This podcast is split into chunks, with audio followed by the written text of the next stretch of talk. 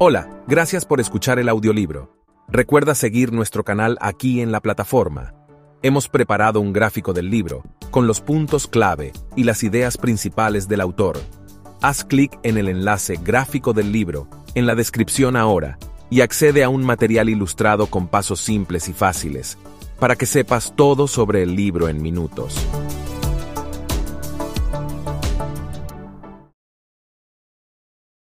Editorial Empresa Activa presenta Empieza con el porqué. Cómo los grandes líderes motivan a actuar. Escrito por Simon Sinek. Narrado por Juan Carlos Gutiérrez. Para Victoria, que encuentra buenas ideas y las convierte en fantásticas. Hay jefes y hay líderes. Los jefes ostentan puestos de poder o de influencia. Los líderes nos motivan ya sean personas individuales, ya organizaciones. Todos seguimos a los líderes no porque tengamos que hacerlo, sino porque queremos. Y seguimos a los líderes no por ellos, sino por nosotros. Este es un libro dirigido a aquellos que desean motivar a los demás y a los que desean encontrar a alguien que los motive. Introducción. ¿Por qué empezar con el por qué? Este libro versa sobre una constante que se da de forma natural, una manera de pensar, de actuar y de comunicarse que confiere a algunos dirigentes la capacidad de motivar a los que los rodean. Aunque estos líderes innatos tal vez hayan llegado al mundo con cierta predisposición para motivar, no tienen dicha aptitud en exclusiva. Todos podemos aprender ese comportamiento. Con un poco de disciplina, Cualquier dirigente u organización pueden motivar a los demás, tanto de dentro como de fuera de la organización, para que les ayuden a promover sus ideas y aspiraciones. Todos podemos aprender a liderar. La meta de este libro no es simplemente la de intentar arreglar las cosas que no funcionan. Antes al contrario, escribí este libro con la idea de que sirviera de guía para prestar atención y amplificar las cosas que sí funcionan. No es mi intención desbaratar las soluciones aportadas por otros. La mayoría de las respuestas que obtenemos cuando nos basamos en pruebas sólidas son perfectamente válidas. Pero si empezamos con las preguntas equivocadas, si no entendemos la causa, entonces hasta las soluciones adecuadas nos llevarán siempre por el camino equivocado, tarde o temprano. La verdad, ya ves, siempre sale a la luz al final. Las historias que se relatan a continuación son las de aquellas personas y organizaciones que encarnan de forma natural esa constante. Ellas son las que empiezan con el porqué. Primero, el objetivo era ambicioso. La ciudadanía estaba sumamente interesada. Los expertos estaban deseosos de ayudar. El dinero estaba al alcance de la mano, provisto de todos los ingredientes para alcanzar el éxito. En los albores de la década de 1900, Samuel Pierpont Langley se había propuesto ser el primer hombre que pilotara un avión. Alto funcionario del Instituto Smithsoniano y profesor de matemáticas que también había trabajado en Harvard, gozaba de un gran prestigio. Entre sus amigos se contaban algunos de los hombres más poderosos de la administración y los negocios, entre ellos Andrew Carnegie y Alexander Graham Bell. Langley recibió una subvención de 50 mil dólares del Departamento de Defensa para financiar su proyecto, una cantidad de dinero exorbitante para la época. Además, había reunido a las mejores mentes del momento, un verdadero Dream Team de talento y conocimiento. Langley y su equipo utilizaron los mejores materiales y la prensa lo seguía a todas partes. Por todo el país había personas cautivadas por la historia esperando leer que Langley había conseguido su objetivo. Con el equipo que había reunido y los amplios recursos de los que disponía, tenía garantizado el éxito. ¿Lo fue? A unos cuantos cientos de kilómetros, Wilbur y Orville Wright estaban trabajando en su propia máquina voladora. Tan intensa era su pasión por volar que habían despertado el entusiasmo y el compromiso de un entregado grupo de su ciudad natal, Dayton, Ohio. Nadie financiaba su iniciativa. No había ninguna subvención de la administración. No tenían contactos en las altas esferas. Ninguno de los integrantes del equipo tenía un título superior ni había asistido a la universidad, ni siquiera los propios hermanos Wright. Pero el equipo que se reunía en una humilde tienda de bicicletas consiguió hacer realidad su sueño. El 17 de diciembre de 1903, un reducido grupo de personas fueron testigos del vuelo de un hombre por primera vez en la historia. ¿Cómo es posible que los hermanos Wright tuvieran éxito donde no fue capaz de conseguirlo un equipo mejor provisto, mejor financiado y más instruido? No fue una cuestión de suerte. Tanto a los hermanos Wright como a Langley los movía una gran motivación. Tanto unos como otros tenían una sólida ética de trabajo. Los tres tenían una aguda mente científica. Todos perseguían exactamente el mismo objetivo, pero solo los hermanos Wright supieron motivar a los que los rodeaban y conducir realmente a su equipo para crear una tecnología que cambiaría el mundo. Solo los hermanos Wright empezaron con el porqué. Segundo, en 1965, los estudiantes del campus de la Universidad de California en Berkeley fueron los primeros en quemar públicamente sus tarjetas de reclutamiento en protesta por la intervención de Estados Unidos en la guerra de Vietnam. El norte de Carolina era un foco del sentir antigubernamental y contestatario. Las imágenes de los enfrentamientos y los disturbios en Berkeley y Oakland dieron la vuelta al mundo y avivaron movimientos solidarios a lo largo y ancho de Estados Unidos y Europa. Pero no sería hasta 1976, casi tres años después del fin de la intervención militar estadounidense en el conflicto de Vietnam, cuando se desató una revolución diferente. Sus impulsores pretendían provocar un impacto, un gran efecto, incluso desafiar la manera en que la gente entendía el funcionamiento del mundo. Pero estos jóvenes revolucionarios no lanzaban piedras ni se levantaron en armas contra un régimen autoritario. En vez de eso, decidieron derrotar al sistema en su propio terreno. Para Steve Wozniak y Steve Jobs, los cofundadores de Apple Computer, el campo de batalla era la empresa y el arma elegida, el ordenador personal. La revolución del ordenador personal se estaba empezando a cocinar cuando Wozniak construyó el Apple I, la tecnología que apenas empezaba a concitar interés estaba en buena medida considerada una herramienta empresarial. Los ordenadores eran demasiado complicados y estaban fuera del alcance del ciudadano medio, pero Wozniak, un hombre que no actuaba movido por el dinero, imaginaba un fin más noble para la tecnología. Veía el ordenador personal como un medio para que el hombrecillo de la calle se enfrentara a una corporación. Si fuera capaz de encontrar la manera de ponerlo en manos del ciudadano de a pie, pensaba Wozniak, la computadora otorgaría a casi cualquiera la capacidad para realizar muchas de las mismas funciones que una empresa con unos recursos inmensamente superiores. El ordenador personal podía igualar la partida y cambiar la manera de funcionar del mundo. Walsh diseñó el Apple I y mejoró la tecnología con el Apple II, a fin de que fuera asequible y sencillo de utilizar. Con independencia de lo visionaria o brillante que sea, una gran idea o un producto fantástico no vale gran cosa si nadie lo compra. El mejor amigo de Wozniak en aquella época, un Steve Jobs de 21 años, sabía exactamente lo que había que hacer. Aunque tenía experiencia como vendedor de componentes electrónicos excedentes, Jobs acabaría demostrando que era mucho más que un buen vendedor. Quería hacer algo importante en la vida, y crear una empresa era como iba a lograrlo. Apple fue la herramienta que utilizó para desatar su revolución.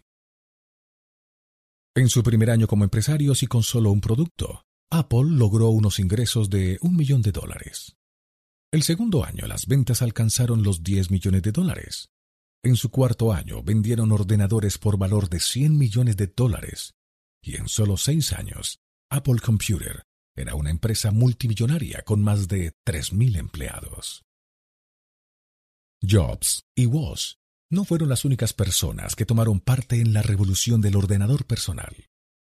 No eran los únicos chicos listos del negocio, de hecho ni siquiera sabían mucho sobre la actividad. Lo que hizo especial a Apple no fue la capacidad de ambos para levantar una empresa con un crecimiento tan rápido. Tampoco lo fue su capacidad para tener ideas distintas sobre los ordenadores personales. Lo que ha hecho especial a Apple es que ha sido capaz de repetir el modelo una y otra vez. Apple ha conseguido desafiar con éxito el pensamiento convencional del sector informático, de la industria electrónica, de la industria musical, de la industria de la telefonía móvil y del mundo del ocio en general. Y la razón es sencilla. Apple motiva. Apple empieza con el porqué. Tercero. No era un hombre perfecto. Tenía un carácter complejo. No era el único que sufría en unos Estados Unidos anteriores a los derechos civiles y había muchos otros oradores con carisma. Pero Martin Luther King Jr. tenía un don sabía cómo motivar a las personas. El doctor King sabía que si el movimiento en pro de los derechos civiles había de triunfar, que si iba a haber un cambio real y duradero, sería necesario algo más que él y sus aliados más próximos. Se necesitaría algo más que unas cuantas palabras estimulantes y unos discursos elocuentes. Sería necesaria la gente, decenas de miles de ciudadanos normales, unidos por una sencilla idea. Cambiar el país. A las 11 de la mañana del 28 de agosto de 1963, esas personas enviarían a Washington el mensaje de que había llegado la hora de que Estados Unidos se dirigiera por una nueva senda. Los organizadores del movimiento en pro de los derechos civiles no enviaron miles de invitaciones, ni tampoco había un sitio web para consultar la fecha. Pero la gente acudió y siguieron llegando más y más. En total, un cuarto de millón de personas cayeron sobre la capital del país a tiempo de oír las palabras inmortalizadas por la historia, pronunciadas por el hombre que lideraría un movimiento que cambiaría los Estados Unidos. Tengo un sueño. La capacidad para atraer a tantas personas de todos los colores y razas, desde todos los rincones del país, para reunirlas el día previsto y en el momento preciso, requirió de algo especial. Aunque otros supieran lo que tenía que cambiar en los Estados Unidos para que los derechos civiles llegaran a todo el mundo, fue Martin Luther King quien fue capaz de motivar a un país para que cambiase no solo en beneficio de una minoría, sino para el bien de todos. Martin Luther King empezó con el por qué. Hay líderes y hay personas que lideran. Con solo un 6% de cuota de mercado en Estados Unidos y alrededor de un 3% en todo el mundo, Apple no es uno de los principales fabricantes de computadoras domésticas. Sin embargo, la empresa lidera el sector de los ordenadores y en este momento es líder también en otros sectores. Las experiencias de Martin Luther King no eran excepcionales, pero él motivó a un país para que cambiara. Los hermanos Wright no eran los participantes más fuertes en la carrera por realizar el primer vuelo a motor tripulado, pero nos condujeron a una nueva era de la aviación, y al hacerlo, cambiaron por completo el mundo en el que vivimos. Los objetivos de todos ellos no eran distintos a los de los demás y sus sistemas y procesos eran fáciles de reproducir. Sin embargo, los hermanos Wright, Apple y Martin Luther King descuellan sobre sus homólogos. Todos se apartan de la norma y su influencia no es fácil de imitar. Son miembros de un grupo muy selecto de líderes que hacen algo muy, pero muy especial. Nos motivan. Ni más ni menos que lo que toda persona u organización necesita para animar a los demás a que actúen por una u otra razón. Algunos quieren incitar a realizar una compra, otros buscan el respaldo o un voto, otros más alientan a los que los rodean para que trabajen más o con más inteligencia, o simplemente para que sigan las normas. La capacidad para estimular a las personas no es en sí misma difícil. Normalmente está relacionada con algún factor externo. Los incentivos tentadores o la amenaza de castigos a menudo provocarán la conducta que deseamos. General Motors, por ejemplo, Tuvo tanto éxito en animar a la gente para que compraran sus productos que vendieron más coches que cualquier otro fabricante del mundo durante más de 70 años. Pero, aunque punteros en su sector, no ejercieron ningún liderazgo. Los grandes líderes, por el contrario, son capaces de motivar a las personas para que actúen. Aquellos que son capaces de motivar infunden en las personas un sentido de finalidad o un sentimiento de pertenencia que tiene poco que ver con la obtención de cualquier incentivo o beneficio externo. Aquellos que verdaderamente lideran son capaces de crear un grupo de seguidores que no actúan porque estén dominados, sino porque se sienten motivados. En cuanto a los que se sienten motivados, la motivación para actuar es algo profundamente personal. Son personas menos proclives a sucumbir a la influencia de los incentivos, que están dispuestas a pagar un precio mayor o a soportar inconvenientes e incluso el sufrimiento personal.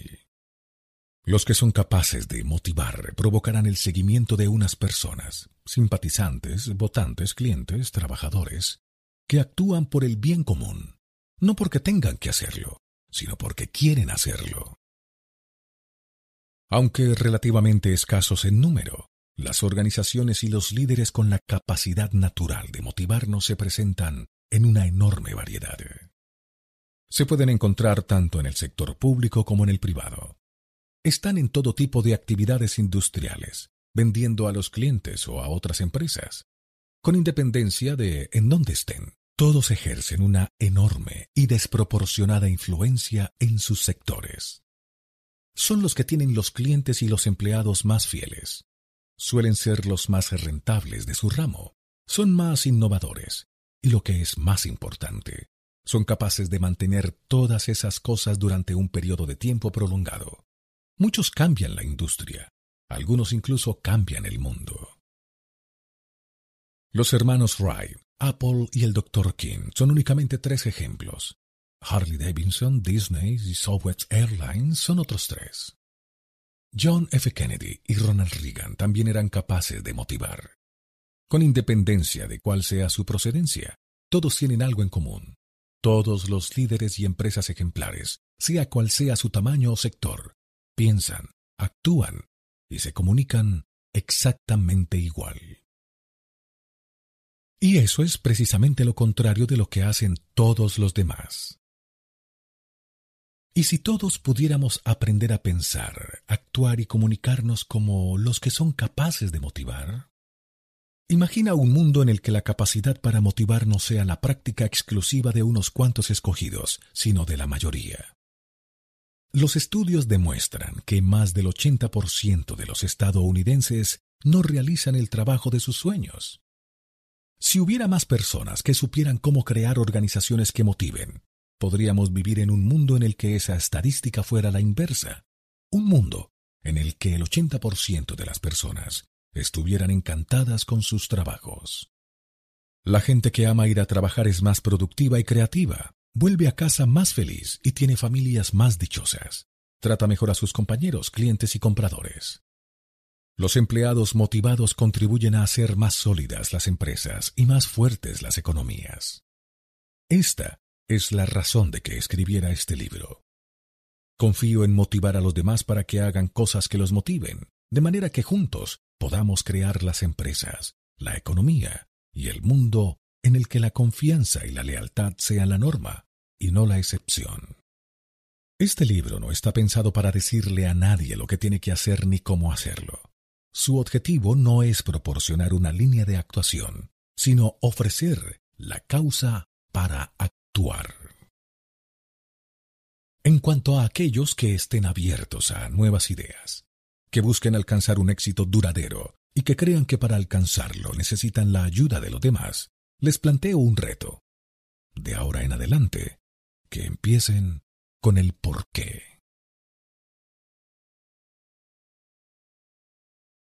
Primera parte.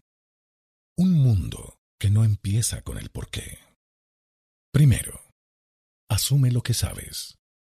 En un frío día de invierno, un hombre de 43 años juraba su cargo como presidente de su país. A su lado estaba su predecesor, un famoso general que 15 años antes había comandado las Fuerzas Armadas de su país en una guerra que había conducido a la derrota de Alemania. El joven líder había sido educado en la fe de la Iglesia Católica. Las siguientes cinco horas las dedicó a contemplar los desfiles en su honor y estuvo levantado celebrándolo hasta las tres de la mañana. ¿Sabes a quién me estoy refiriendo? ¿No? Es el 30 de enero de 1933 y me estoy refiriendo a Adolf Hitler, y no como la mayoría de las personas supondría, a John F. Kennedy. La cuestión es que hacemos conjeturas. Suponemos cosas sobre el mundo que nos rodea basándonos en informaciones ocasionalmente incompletas o falsas. En este caso, la información que aporté era incompleta. Muchos estaban convencidos de que me estaba refiriendo a John F. Kennedy, hasta que añadí un pequeño detalle sin importancia. La fecha. La relevancia de esto radica en que nuestra conducta se ve condicionada por las suposiciones que hacemos o lo que percibimos como cierto. Tomamos decisiones basadas en lo que creemos saber. No hace tanto tiempo que la mayoría de las personas creían que la Tierra era plana. Esta presunta verdad influía en la conducta. Durante este periodo, apenas se llevaron a cabo exploraciones, la gente temía que si viajaba demasiado lejos, podría desaparecer por los confines de la Tierra. Así que la mayoría se quedaba donde estaba. Y hasta que un detalle sin importancia se hizo público, que la Tierra es redonda, la conducta no se modificó a gran escala. Después de este descubrimiento, las sociedades empezaron a recorrer el planeta. Se crearon rutas comerciales y las especias se comercializaron. Las sociedades compartieron nuevas ideas como las matemáticas, lo que desencadenó todo tipo de innovaciones y avances. La rectificación de una sencilla suposición falsa hizo avanzar a la raza humana. Analicemos ahora cómo se forman las empresas y cómo se toman las decisiones. ¿Sabemos realmente por qué algunas empresas tienen éxito y otras no? ¿O solo lo suponemos? Con independencia de la concepción que se tenga del éxito. Alcanzar la cotización bursátil propuesta, ganar cierta cantidad de dinero, cumplir un objetivo de ingresos o beneficios, conseguir una gran divulgación, crear la propia empresa, dar de comer a los pobres o ganar una oposición pública. La manera de proceder para alcanzar nuestras metas es muy parecida. Algunos improvisan, pero la mayoría tratamos al menos de recopilar alguna información de manera que podamos tomar decisiones bien documentadas. A veces este proceso de recopilación es formal, como pueda ser el realizar encuestas o estudios de mercado. Y a veces es informal, como pedir asesoramiento a nuestros amigos y colegas, o recordar nuestras experiencias personales para obtener cierta perspectiva. Sean cuales fueren los procesos o las metas, todos queremos tomar decisiones documentadas. Y lo que es más importante, todos queremos tomar las decisiones correctas. Pero, como todos sabemos, no todas las decisiones resultan ser las correctas, sea cual sea la cantidad de información que recopilemos. A veces el efecto de estas decisiones equivocadas carece de importancia y en ocasiones puede acabar en catástrofe. Sea cual sea el resultado, tomamos decisiones basadas en una visión del mundo que, de hecho, tal vez no sea del todo certera. De la misma manera que muchos estaban seguros de que a quien me estaba refiriendo al principio del capítulo era a John F. Kennedy. Hasta podrían haber apostado dinero a que así era, una conducta basada en una suposición. Sin duda, claro, hasta que aporté ese nimio detalle de la fecha. No solo las malas decisiones se toman basándose en falsas suposiciones. Hay ocasiones, cuando las cosas van bien, en las que creemos saber la razón. Pero ¿la sabemos realmente? Que el resultado fuera el que queríamos no significa que podamos repetirlo hasta la saciedad. Tengo un amigo que invierte parte de su dinero. Siempre que le sale bien es gracias a su inteligencia y habilidad para escoger las acciones correctas, al menos según él. Pero cuando pierde dinero siempre culpa al mercado. No tengo problemas con ninguno de ambos planteamientos lógicos, pero o sus éxitos y fracasos dependen de su clarividencia o ceguera, o son fruto de la buena o mala suerte. pero ambas cosas no pueden ser. Hola, gracias por escuchar el audiolibro. Recuerda seguir nuestro canal aquí en la plataforma. Hemos preparado un gráfico del libro, con los puntos clave y las ideas principales del autor.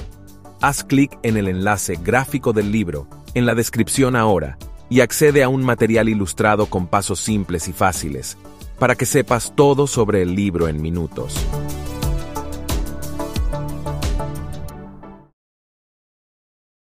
Entonces, ¿Cómo podemos garantizar que todas nuestras decisiones den los mejores resultados por razones que están absolutamente fuera de nuestro control? La lógica impone que es fundamental disponer de más información y datos. Y eso es exactamente lo que hacemos. Leemos libros, asistimos a conferencias, escuchamos podcasts y preguntamos a los amigos y los colegas.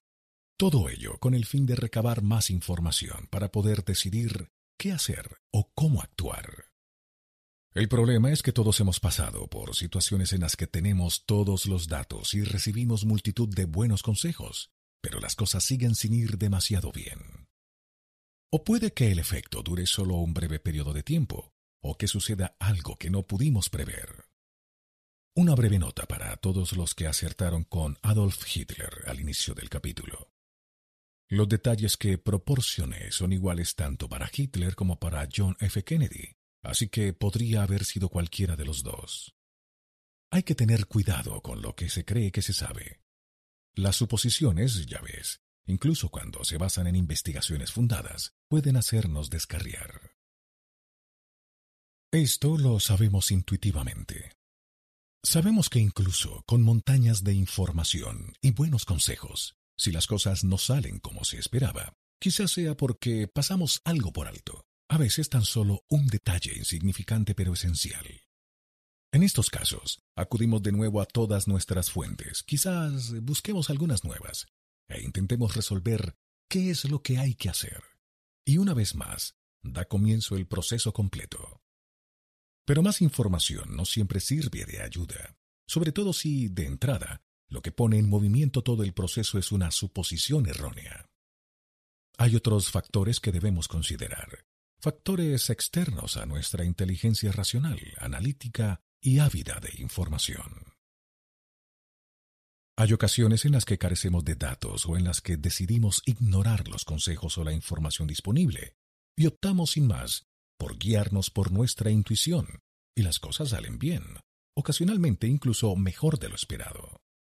Este baile entre la intuición y la toma de decisiones racional abarca en buena medida la manera que tenemos de dirigir las empresas y hasta de vivir nuestras vidas.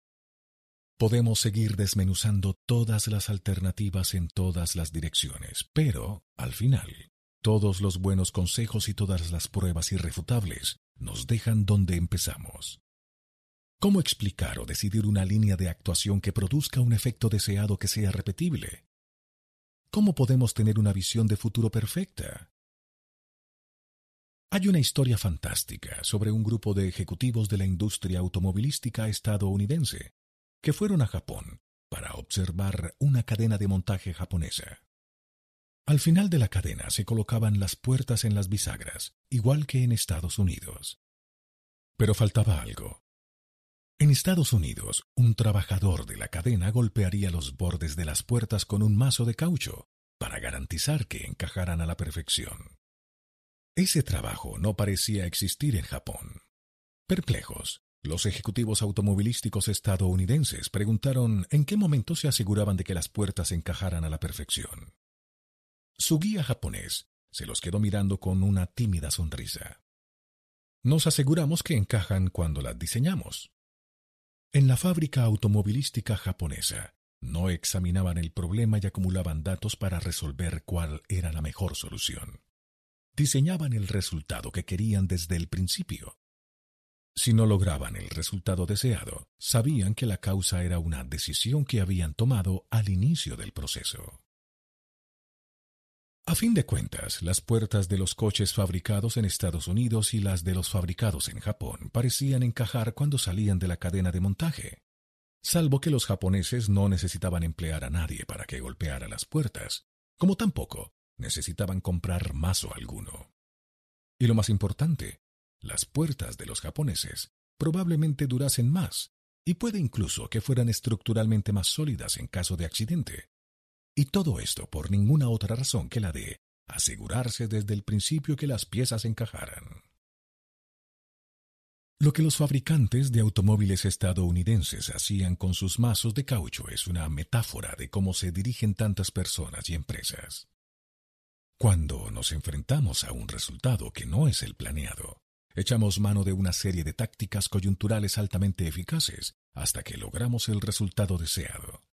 Pero, ¿hasta qué punto son estructuralmente sólidas tales soluciones? Demasiadas empresas funcionan en un mundo de objetivos tangibles y de mazos de caucho para alcanzarlos. Sin embargo, los que obtienen mejores resultados, los que sacan más provecho de un menor número de personas y menos recursos, los que tienen una gran influencia, crean productos y empresas e incluso contratan personas que encajan todas basándose en la intención inicial. Aunque el resultado pueda parecer el mismo, los grandes líderes conocen el valor de las cosas que no podemos ver. Cada orden que damos, cada línea de actuación que implantamos, cada resultado que deseamos, empieza con lo mismo, una decisión. Y están los que deciden manipular la puerta para que encaje y alcanzar el resultado deseado, y aquellos que empiezan en alguna otra parte muy diferente, aunque ambas maneras de proceder pueden arrojar unos resultados inmediatos parecidos, es lo que no podemos ver lo que hace que el éxito duradero sea más predecible solo para uno. Para ese que sabe por qué las puertas tienen que encajar gracias al diseño y no por defecto.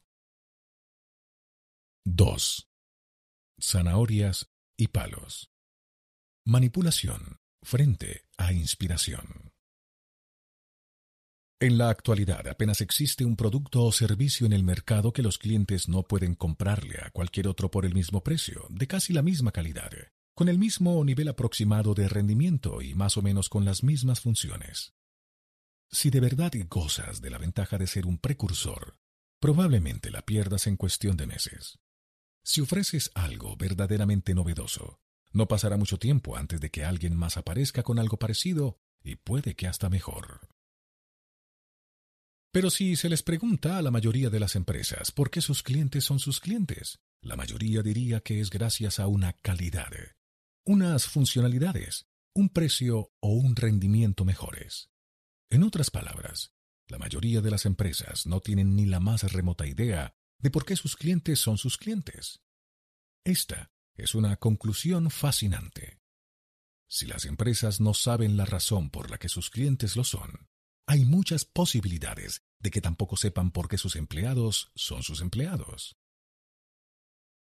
Si la mayoría de las compañías no saben realmente la razón por la que sus clientes han llegado a hacerlo ni por qué sus empleados son sus empleados, entonces, ¿cómo pueden saber cómo atraer a más empleados y fomentar la lealtad entre los que ya lo son? La realidad es que la mayor parte de las empresas actuales toman decisiones basándose en una serie de suposiciones parciales, o lo que es peor, totalmente errónea sobre lo que impulsa sus negocios. Solo hay dos maneras de influir en la conducta humana. O la puedes manipular o la puedes motivar. Cuando hablo de manipulación, este término no tiene una connotación necesariamente peyorativa. Es una táctica muy habitual y razonablemente benigna. De hecho, muchos la llevamos practicando desde que éramos pequeños. Seré tu mejor amigo. Es la táctica de negociación sumamente eficaz, empleada por generaciones de niños para obtener algo que quieren de un compañero. Y, como cualquier niño que alguna vez haya entregado un caramelo esperando conseguir un nuevo amigo íntimo confesará, da resultado. Desde el mundo empresarial hasta la política, las manipulaciones proliferan en todo tipo de ventas y de comercialización. Entre las manipulaciones habituales se incluyen la bajada del precio, el lanzamiento de ofertas, la difusión de mensajes que inciten al miedo, ejerzan presión social o despierten el deseo y la promesa de innovaciones para influir en la conducta, ya se trate de una compra, de un voto o de recabar apoyo. Cuando las empresas o las organizaciones no tienen una idea clara de por qué sus clientes lo son, suelen confiar en una cantidad desproporcionada de manipulaciones para conseguir lo que necesitan, y por una buena razón. Las manipulaciones dan resultado. El precio. Son muchas las empresas que se niegan a recurrir al juego de los precios, pero si lo hacen es porque saben que es efectivo. Tanto, de hecho, que en ocasiones la tentación puede resultar irresistible. Existen pocas empresas de servicios profesionales que cuando se enfrentan a una oportunidad de conseguir un gran negocio, no hayan bajado su precio para cerrar el trato. Con independencia de cuánto lo racionalicen ante sí o ante sus clientes, el precio es una manipulación sumamente eficaz. Baja los precios lo suficiente y la gente te comprará. Esto es algo que vemos al final de una temporada de rebajas, cuando los productos son abaratados para acelerar su venta. Baja el precio lo suficiente y los estantes se vaciarán rápidamente para dejar sitio a los productos de la próxima temporada. Recurrir al juego de los precios, no obstante, puede suponer un coste tremendo y crearle a la empresa un importante dilema. Para el vendedor, vender basándose en el precio es como la heroína. La ganancia a corto plazo es fantástica, pero cuanto más se practique, más difícil se vuelve dejar el hábito. En cuanto los compradores se acostumbran a pagar un precio que está por debajo de la media por un producto o servicio, resulta muy difícil conseguir que paguen más. Y los vendedores que se enfrentan a la presión insoportable de bajar los precios cada vez más para poder competir, se encuentran con que sus márgenes se van reduciendo progresivamente. Todo lo cual solo conduce a la necesidad de vender más para compensar y la manera más rápida de hacer esto es de nuevo el precio. Y, por consiguiente, se establece la espiral descendente de la adicción al precio. En el mundo de las drogas, a estos adictos se los llama junkies. En el mundo de la empresa, lo llamamos bienes indiferenciados. Seguros, ordenadores personales, servicios de telefonía móvil, cualquier cantidad de artículos envasados, la lista de bienes indiferenciados creada por el juego de los precios crece sin cesar. En casi todas las circunstancias, las empresas que se ven obligadas a tratar sus productos como artículos de consumo indiferenciados es por su propia culpa. No puedo discutir que bajar los precios sea una manera absolutamente legítima de dirigir los negocios. El problema consiste en seguir siendo rentables. Walmart parece ser una excepción a la regla, ya que ha creado un negocio extraordinariamente próspero practicando el juego de los precios. Aunque esto también ha conllevado un alto coste. La envergadura contribuyó a que Walmart evitara la debilidad inherente a la estrategia del precio, aunque su obsesión por este sobre todo lo demás la ha dejado sumida en los escándalos y ha dañado su reputación. Y todos los escándalos de la empresa nacieron de sus intentos por mantener unos costes reducidos, de manera que pudiera permitirse ofrecer unos precios tan bajos. El precio siempre tiene un coste. La pregunta es, ¿cuánto estás dispuesto a pagar por el dinero que ganas? Las ofertas. General Motors se impuso una meta audaz liderar la cuota de mercado de la industria automovilística estadounidense. En la década de 1950 había en el país cuatro fabricantes de automóviles para elegir. GM, Ford, Chrysler y AMC. Antes de que los fabricantes extranjeros entraran en el sector, GM ocupaba una posición de dominio. La nueva competencia, como cualquiera esperaría, hizo el objetivo más difícil de mantener. No es necesario que proporcione ningún dato para explicar hasta qué punto ha cambiado la industria del automóvil en 50 años. Pero General Motors se mantuvo firme durante la mayor parte del último siglo y conservó su preciada posición de dominio. Sin embargo, desde 1990, la cuota de Toyota en el mercado estadounidense ha aumentado más del doble. En 2007, su cuota aumentó desde solo el 7.8% hasta el 16.3%. Durante el mismo periodo, GM asistió al espectacular desplome de su cuota de mercado en Estados Unidos, que pasó del 35% en 1990 al 23.8% en 2007. Y a principio de 2008 sucedió lo inimaginable. los consumidores estadounidenses compraron más automóviles extranjeros que nacionales.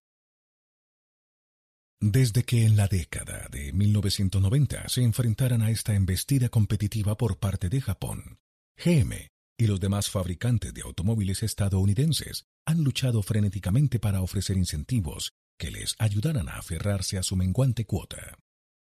Promocionados con una amplia campaña publicitaria, GM, por ejemplo, ofreció incentivos de devolución de 500 y 7 mil dólares a los compradores de sus coches y camiones. Las promociones funcionaron fantásticamente durante mucho tiempo y las ventas de GM volvieron a ir en aumento. Pero a largo plazo los incentivos solo contribuyeron a erosionar espectacularmente los márgenes de beneficio de la empresa y la sumieron en un profundo agujero. En 2007, GM perdía 729 dólares por vehículo, en buena medida debido a los incentivos. Al darse cuenta de que el modelo era insostenible, la empresa anunció que reduciría los importes de los incentivos de reembolsos que ofrecía, y con esa reducción, las ventas se desplomaron. Ni dinero ni clientes. El sector del automóvil había convertido a los clientes en unos junkies de los reembolsos, creando la expectativa de que no había nada parecido a un precio normal. Ya sea el 2x1 o el juguete de regalo dentro, las ofertas son unas manipulaciones tan habituales que, para empezar, solemos olvidarnos de que estamos siendo manipulados. La próxima vez que acudas al mercado para comprar una cámara digital, por ejemplo, estate atento a cuáles son tus criterios de elección. Es fácil que encuentres dos o tres cámaras con las características que necesites. Tamaño, número de megapíxeles, precio comparable, buena marca. Pero puede que una tenga una oferta, un estuche o una tarjeta de memoria gratis. Dada la relativa similitud de funciones y ventajas, ese pequeño extra es a veces lo único que se necesita para inclinar la balanza. En el mundo de las relaciones interempresariales, las ofertas se conocen como valor añadido, pero los principios son los mismos. Da algo gratis para reducir el riesgo, de manera que alguien haga negocios contigo. Y al igual que el precio, las ofertas dan resultado. La naturaleza manipuladora de las promociones está tan arraigada en el comercio minorista que el sector incluso dio nombre a uno de los principios. Lo llaman rotura. La rotura mide el porcentaje de clientes que no se aprovechan de una promoción y en su lugar acaban pagando el precio entero. Esto suele ocurrir cuando los compradores no se molestan en realizar los pasos necesarios para reclamar sus reembolsos. Un proceso complejo o incómodo que se mantiene así de manera intencionada para aumentar las probabilidades de errores o de inoperancia, a fin de provocar que esa cifra de rotura siga creciendo. Los reembolsos suelen exigir que el cliente envíe una copia del recibo, recorte un código de barras del embalaje y rellene un laborioso formulario de reembolso con detalles sobre el producto y cómo fue comprado. Enviar la parte equivocada de la caja o dejarse un detalle de la solicitud puede retrasar el descuento durante semanas o meses o invalidarlo por completo. El sector del reembolso también tiene un nombre para la cantidad de clientes que sencillamente no se molestan en solicitarlo o que jamás cambian el cheque de descuento que reciben. Este fenómeno se conoce como deslizamiento. Para la actividad empresarial, los beneficios inmediatos de los reembolsos y otras manipulaciones son claros. Un reembolso engatusa a los clientes para que paguen el precio completo de un producto que quizás se hayan planteado comprar solo por la perspectiva de un reintegro parcial. Pero casi el 40% de estos clientes jamás conseguirán el precio más bajo que creían estar pagando. Llámalo un impuesto sobre el comprador desorganizado, pero los minoristas se valen de él. Las autoridades han redoblado su vigilancia sobre el sector del reembolso, aunque solo con un éxito limitado. El procedimiento de reintegro sigue siendo engorroso, y eso significa dinero gratis para el vendedor. La manipulación en todo su esplendor. Pero, ¿a qué precio?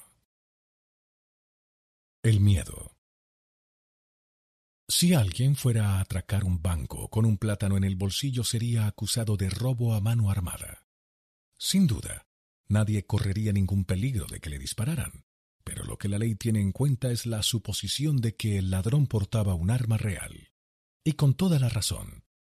Sabiendo perfectamente que el miedo los motivará a atender sus exigencias, el ladrón adopta medidas para intimidar a sus víctimas. El miedo, real o imaginario, es sin duda la manipulación más poderosa de todas. Nunca han despedido a nadie por usar IBM, dice el viejo axioma en alusión a una conducta que es radicalmente hija del miedo. El empleado de un departamento de compras, encargado de encontrar a los mejores proveedores para una empresa, rechaza un producto mejor con un precio más favorable, simplemente porque es de una empresa pequeña o de una marca menos conocida. El miedo ya real, ya imaginario, a que su empleo estuviera en peligro si algo saliera mal, sería suficiente para llevarlo a ignorar la finalidad expresa de su puesto, incluso haciendo algo que no redundara en el mejor interés de la empresa. Cuando se ocurre el miedo, la realidad es accesoria. Profundamente arraigado en nuestro impulso biológico de supervivencia, es una emoción que no se puede borrar de un plumazo con datos y números. Así es como el terrorismo surte efecto.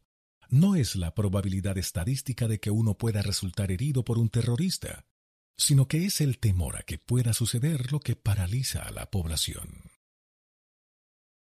Como poderoso manipulador que es, el miedo suele utilizarse con motivaciones bastante menos viles. Utilizamos el miedo para educar a nuestros hijos. Lo utilizamos para animar a las personas a que obedezcan un código ético. El miedo se utiliza habitualmente en la publicidad del sector público para promocionar la seguridad de la infancia o la concienciación sobre el SIDA o la necesidad de ponerse el cinturón de seguridad. Cualquiera que viera la televisión en la década de 1980 recibió una dosis considerable de anuncios contra las drogas, entre ellos uno de interés público, frecuentemente imitado, del Programa Federal Estadounidense para la Lucha contra el Consumo de Drogas entre Adolescentes. Este es tu cerebro, decía la voz de un hombre que sostenía un huevo de un blanco inmaculado. Acto seguido, rompía la cáscara y echaba el huevo en una sartén de aceite hirviendo y este es tu cerebro bajo los efectos de las drogas. ¿Alguna pregunta? Y otro anuncio más pretendía provocar el pánico en cualquier adolescente temerario. La cocaína no te hace más atractivo, hace que te mueras. De manera similar, cuando los políticos dicen que su contrincante subirá los impuestos o recortará el gasto en las fuerzas de seguridad, o el informativo de la noche te alerta de que tu salud o tu seguridad están en peligro a menos que los sintonices a las 11 de la noche. Ambos están intentando sembrar el miedo entre los votantes y los teleespectadores respectivamente. Las empresas también utilizan el miedo para avivar la inseguridad que todos sentimos a fin de vender sus productos. La idea es que, si no compras el producto o servicio, podría sucederte algo malo. Cada 36 segundos muere alguien de un infarto de miocardio, afirma el anuncio de un cardiólogo de la zona. ¿Tiene usted radón? Su vecino sí. Reza un anuncio en el lateral de un camión de alguna empresa dedicada a la inspección de la contaminación en los hogares. Y por supuesto, al sector de los seguros le encanta venderte un seguro de vida antes de que sea demasiado tarde. Si alguna vez te han vendido algo con la advertencia de que te atengas a las temibles consecuencias si no lo compras, te están poniendo la proverbial pistola en la sien para ayudarte a que veas el valor de escogerlos a ellos antes que a la competencia. O puede que solo sea un plátano, pero da resultado. Las aspiraciones. Dejar de fumar es lo más fácil que he hecho en mi vida, decía Mark Twain.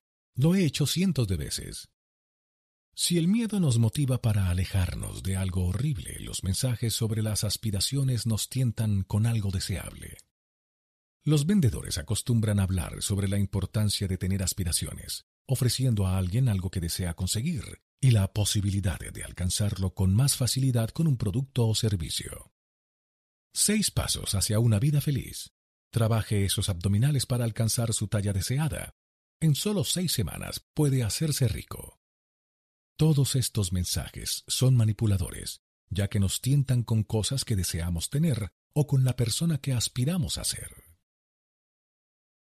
Aunque positivos por naturaleza, esta clase de mensajes son más eficaces con aquellos que carecen de disciplina o que están mediatizados por un temor o una inseguridad persistentes de ser incapaces de conseguir sus sueños por sí mismos, lo cual, en diversas épocas y por diferentes razones, nos pasa a todos. Siempre bromeo con que uno puede conseguir que alguien se haga socio de un gimnasio con un mensaje de este tipo, pero lograr que acuda allí tres días a la semana exige un poco de motivación. Alguien que lleva un estilo de vida saludable y que tiene el hábito de hacer ejercicio no reacciona ante reclamos como seis fáciles pasos para perder peso. Son aquellos que no llevan ese estilo de vida los más vulnerables. No es nada nuevo que mucha gente pruebe una dieta tras otra en un intento de conseguir el cuerpo de sus sueños. Y, con independencia del régimen que escojan, todos estos vienen acompañados de la salvedad de que un ejercicio regular y una dieta equilibrada contribuirán a mejorar los resultados. En otras palabras, disciplina. Las inscripciones en los gimnasios suelen aumentar alrededor de un 12% todos los eneros, cuando la gente intenta satisfacer sus propósitos para el nuevo año de llevar una vida más sana. Sin embargo, solo una mínima parte de los que aspiran a convertirse en amantes del entrenamiento siguen asistiendo al gimnasio al concluir el año. Los mensajes motivadores pueden estimular el comportamiento, pero en la mayoría de la gente esto no durará. Los mensajes sobre las aspiraciones no solo son efectivos en el mercado de los consumidores, sino que también dan bastante buenos resultados en las transacciones entre empresas. Todos los directivos de empresas, tanto grandes como pequeñas, quieren hacerlo bien, así que toman decisiones, contratan asesores, e implantan sistemas que los ayuden a conseguir el resultado deseado. Pero con demasiada frecuencia no son los sistemas los que fallan, sino la capacidad para mantenerlos. A este respecto, puedo hablar por mi propia experiencia. He adoptado montones de sistemas o hábitos a lo largo de los años que me ayudarán a alcanzar el éxito al que aspiro, con el único resultado de verme de nuevo recurriendo a mis viejos hábitos al cabo de dos semanas. Mi aspiración ahora es un sistema que me ayude a evitar adoptar sistemas para cumplir todas mis aspiraciones, aunque probablemente no sería capaz de seguirlo durante mucho tiempo. Esta respuesta inmediata a los deseos duraderos también está patente en el mundo empresarial. Una amiga que es asesora empresarial fue contratada por una compañía multimillonaria para que los ayudara a satisfacer sus metas y aspiraciones. El problema estaba, me explicó, en que fuera cual fuese el asunto, los directivos de la empresa siempre se sentían atraídos por la opción más barata y rápida, antes que por la mejor solución a largo plazo. Al igual que alguien que sigue una dieta, ellos jamás disponen del tiempo o el dinero para hacerlo bien la primera vez, me dijo mi amiga sobre sus clientes, aunque siempre disponen del tiempo y el dinero para hacerlo de nuevo. La presión social. Cuatro de cada cinco dentistas prefiere Trident. Pregona el anuncio del chicle en su intento de conseguir que probemos su producto. Un estudio de doble ciego dirigido por una importante universidad concluyó. Promueve un reportaje de medianoche. Si el producto es lo bastante bueno para los profesionales, es lo bastante bueno para usted. Anima el anuncio. Con más de un millón de clientes satisfechos y seguimos creciendo, dice provocadoramente otro. Todas estas son formas de presión social. Cuando los profesionales del mercadeo informan de que una mayoría de la población o un grupo de expertos prefiere su producto por encima de otro, están intentando influir en el consumidor para que crea que sea lo que sea lo que estén vendiendo es lo mejor. La presión social o de grupo funciona porque creemos que la mayoría o los expertos tal vez sepan más que nosotros. Este tipo de presión funciona no porque la mayoría o los expertos tengan siempre razón, sino porque tenemos miedo a que podamos estar equivocados. Ocasionalmente se utiliza el refrendo de los famosos para aumentar la presión social en los argumentos de venta. Si él lo utiliza, se quiere que pensemos, es que tiene que ser bueno. Esto es lógico cuando oímos a Tiger Woods avalar los productos de golf de Nike o las pelotas de golf Titleist. El contrato de Woods con Nike tiene el mérito de haber puesto realmente a la empresa en el mapa del mundo del golf. Pero Tiger también ha promocionado coches de General Motors, servicios de asesoría empresarial, tarjetas de crédito, alimentos y un reloj de Tag Heuer diseñado especialmente para el golfista. A propósito, el reloj puede soportar el impacto de una fuerza de 5.000 Gs, un nivel de impacto que es más probable que soporte la pelota que el golfista. Pero Tiger lo promocionó, así que tiene que ser bueno. La promoción por los famosos también se utiliza para apelar a nuestras aspiraciones y nuestro deseo de ser como ellos. El ejemplo más explícito fue el de la campaña de Gatorade. Quiero ser como Mike, cuya finalidad era incitar a los más pequeños a que bebieran Gatorade para crecer y ser igualitos a Michael Jordan. Sin embargo, es más difícil ver la conexión con muchos otros ejemplos de respaldo de los famosos. Sam Waterston, por ejemplo, que alcanzó la fama por ley y orden, vende en la red productos financieros de TD Ameritrade. De no ser por su fama, no está claro qué es lo que puede hacer por la marca un actor célebre por encerrar a maníacos homicidas. Supongo que es digno de confianza. Los impresionables menores no son los únicos sometidos a la presión de grupo. Es muy probable que la mayoría hayamos pasado por la experiencia de ser presionados por un vendedor. ¿No has tenido nunca a un vendedor intentando encasquetarte alguna solución para la oficina con el argumento de que si el 70% de tus competidores están utilizando sus servicios, ¿por qué tú no? Pero, ¿y si el 70% de tus competidores son idiotas? ¿O si ese 70% recibieron mucho valor añadido o se les ofreció un precio tan bajo que no pudieron resistirse a la tentación? La conducta está pensada para hacer una cosa y solo una, presionarte para que compres, para que sientas que podrías estar dejando pasar algo o que todos excepto tú lo saben. Mejor optar por lo que hace la mayoría, ¿verdad? Por citar a mi madre, si tus amigos metieran la cabeza en el horno, ¿también la meterías tú? Por desgracia, si a Michael Jordan o a Tiger Woods les pagaran por hacer exactamente eso, en realidad podría ponerse de moda. La novedad, también conocida como innovación. Con un diseño y una ingeniería innovadoras, Motorola ha creado un móvil de la máxima calidad. Rezaba un comunicado de prensa que anunciaba el lanzamiento del artículo más reciente del fabricante de teléfonos móviles, en el supercompetitivo mercado de la telefonía móvil. La combinación de metales como el aluminio para aeronaves, con nuevos avances como la antena interna y el teclado grabado químicamente, dan lugar a la creación de un aparato que tiene un grosor de solo 13.9 milímetros. Y dio resultado. Millones de personas se apresuraron a hacerse con uno. Los famosos mostraban sus RARs en la alfombra roja, e incluso uno o dos primeros ministros fueron vistos mientras hablaban por el suyo. Tras vender más de 50 millones de unidades, pocos podrían haber argumentado que el RARS no había sido un tremendo éxito. Al sobrepasar las actuales expectativas sobre los móviles, el RAS representa la historia de Motorola de ofrecer innovaciones revolucionarias, declaró el antiguo CEO de Motorola, Ed Sander, sobre su nuevo y asombroso producto al mismo tiempo que establece un nuevo listón para los futuros productos que salgan del sector inalámbrico. Este producto único supuso un enorme éxito económico para Motorola. Era verdaderamente una innovación de proporciones descomunales. ¿O no? Menos de cuatro años después, Sander fue destituido. Las existencias se vendían al 50% de su valor medio desde el lanzamiento del RARS, y los competidores de Motorola habían superado fácilmente las características y las funciones de aquel con nuevos teléfonos igual de innovadores. Motorola volvió a ser otro fabricante más de telefonía móvil que luchaba por su trozo de tarta. Como muchas antes que ella, la empresa había confundido la innovación con la novedad. La verdadera innovación cambia el curso de los sectores industriales o incluso de la sociedad. La bombilla incandescente, el microondas, el fax, iTunes.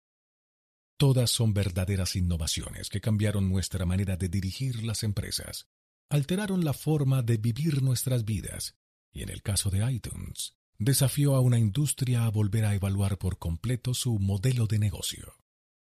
Añadir una cámara a un teléfono móvil, por ejemplo, no es una innovación. Una fantástica función sin duda, pero no transformadora de una industria. Teniendo presente esta revisada definición, incluso la propia descripción que Motorola hizo de su nuevo producto deviene simplemente en una relación de características fantásticas. Carcasa metálica, antena oculta, teclado plano y un teléfono ligero. A duras penas una innovación revolucionaria. La empresa había diseñado con éxito el último objeto deslumbrante con el que la gente se entusiasmaría, al menos hasta que un nuevo objeto deslumbrante apareciera en escena. Y esa es la razón de que tales características tengan más de novedad que de innovación. Se añaden con la intención de diferenciar, pero no de reinventar. Eso no tiene nada de malo, pero no se puede contar con que añada ningún valor duradero. La novedad puede impulsar las ventas, como queda demostrado por el RARS, pero su influencia no es duradera. Si una empresa incorpora demasiadas ideas novedosas con demasiada frecuencia, eso puede tener una influencia parecida sobre el producto o la categoría al del juego de los precios.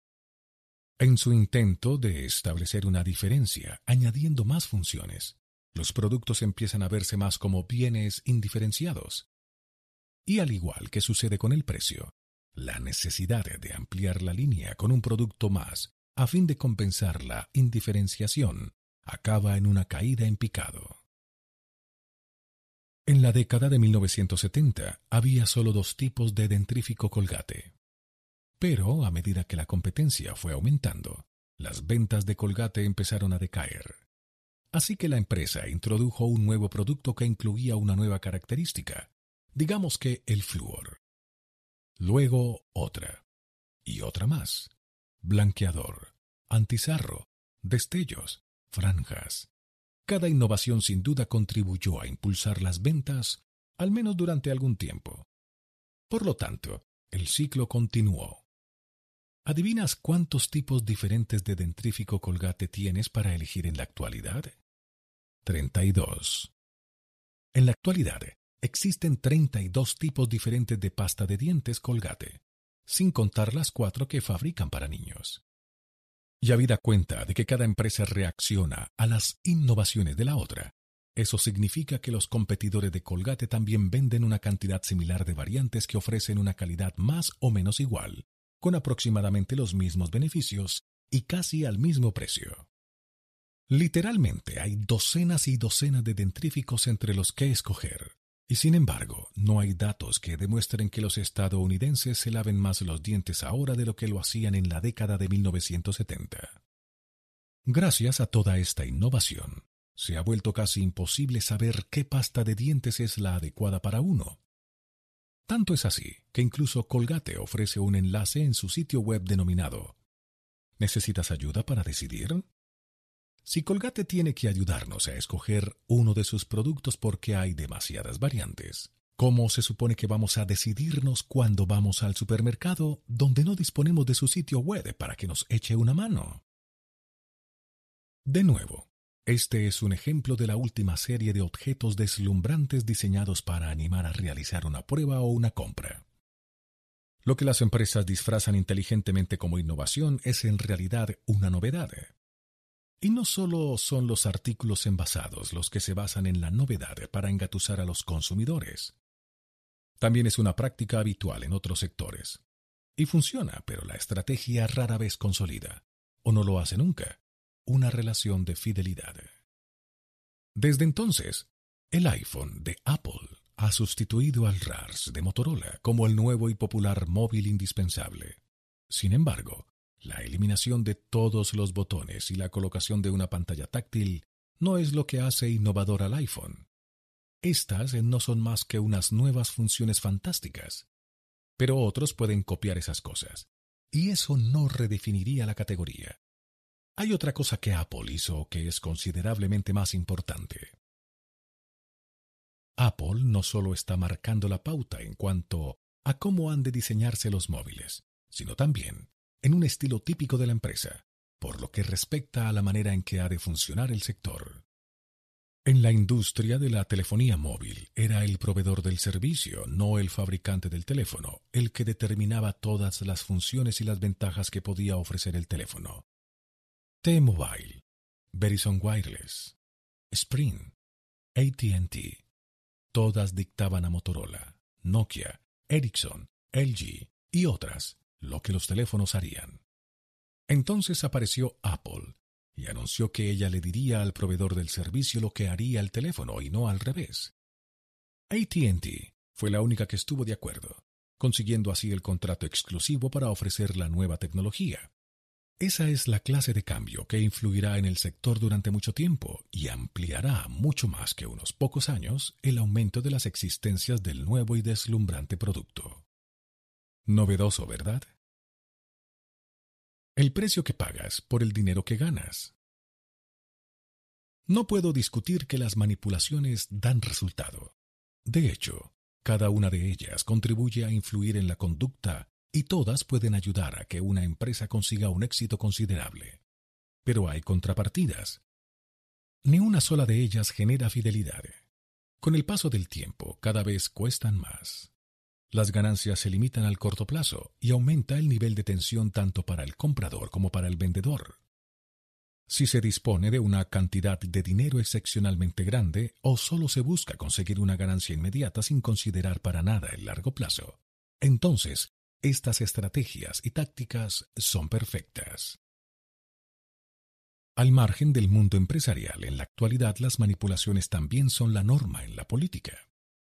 De la misma manera que las manipulaciones pueden impulsar una venta, pero no generan ninguna fidelidad, así también pueden ayudar a que un candidato salga elegido, pero no crean una base para el liderazgo. Este requiere que la gente siga con uno en las duras y en las maduras. El liderazgo es la capacidad de aglutinar a las personas no para un único acontecimiento, sino durante años. En los negocios, Liderazgo significa que los clientes seguirán respaldando tu empresa aunque metas la pata. Si la manipulación es la única estrategia, ¿qué sucederá la próxima vez que sea necesario tomar una decisión de compra? ¿Qué pasará después de ganar unas elecciones? Hay una gran diferencia entre el cliente frecuente y la fidelidad. La clientela frecuente se produce cuando las personas hacen negocios contigo múltiples veces la fidelidad, cuando la gente está dispuesta a rechazar un producto mejor o un precio mejor para seguir haciendo negocios contigo. Los clientes fieles a menudo ni siquiera se molestan en investigar a la competencia o en considerar otras opciones. La fidelidad no es fácil de ganar. La clientela frecuente, sin embargo, sí. Lo único que se necesita son más manipulaciones. Las técnicas manipuladoras se han convertido en la actualidad en un sostén tal de las empresas estadounidenses que para algunas se ha vuelto un hábito que prácticamente no son capaces de abandonar. Al igual que cualquier adicción, el impulso no es desintoxicarse, sino encontrar la siguiente dosis lo más deprisa y con la mayor frecuencia que se pueda. Y, por bien que puedan sentar los subidones inmediatos, estos tienen un efecto deletéreo sobre la salud a largo plazo de una organización.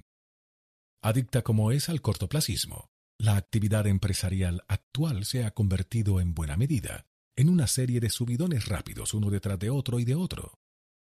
Las tácticas cortoplacistas se han hecho tan sofisticadas que se ha creado todo un sistema económico a disposición de las manipulaciones, provisto de estadísticas y de una pseudociencia.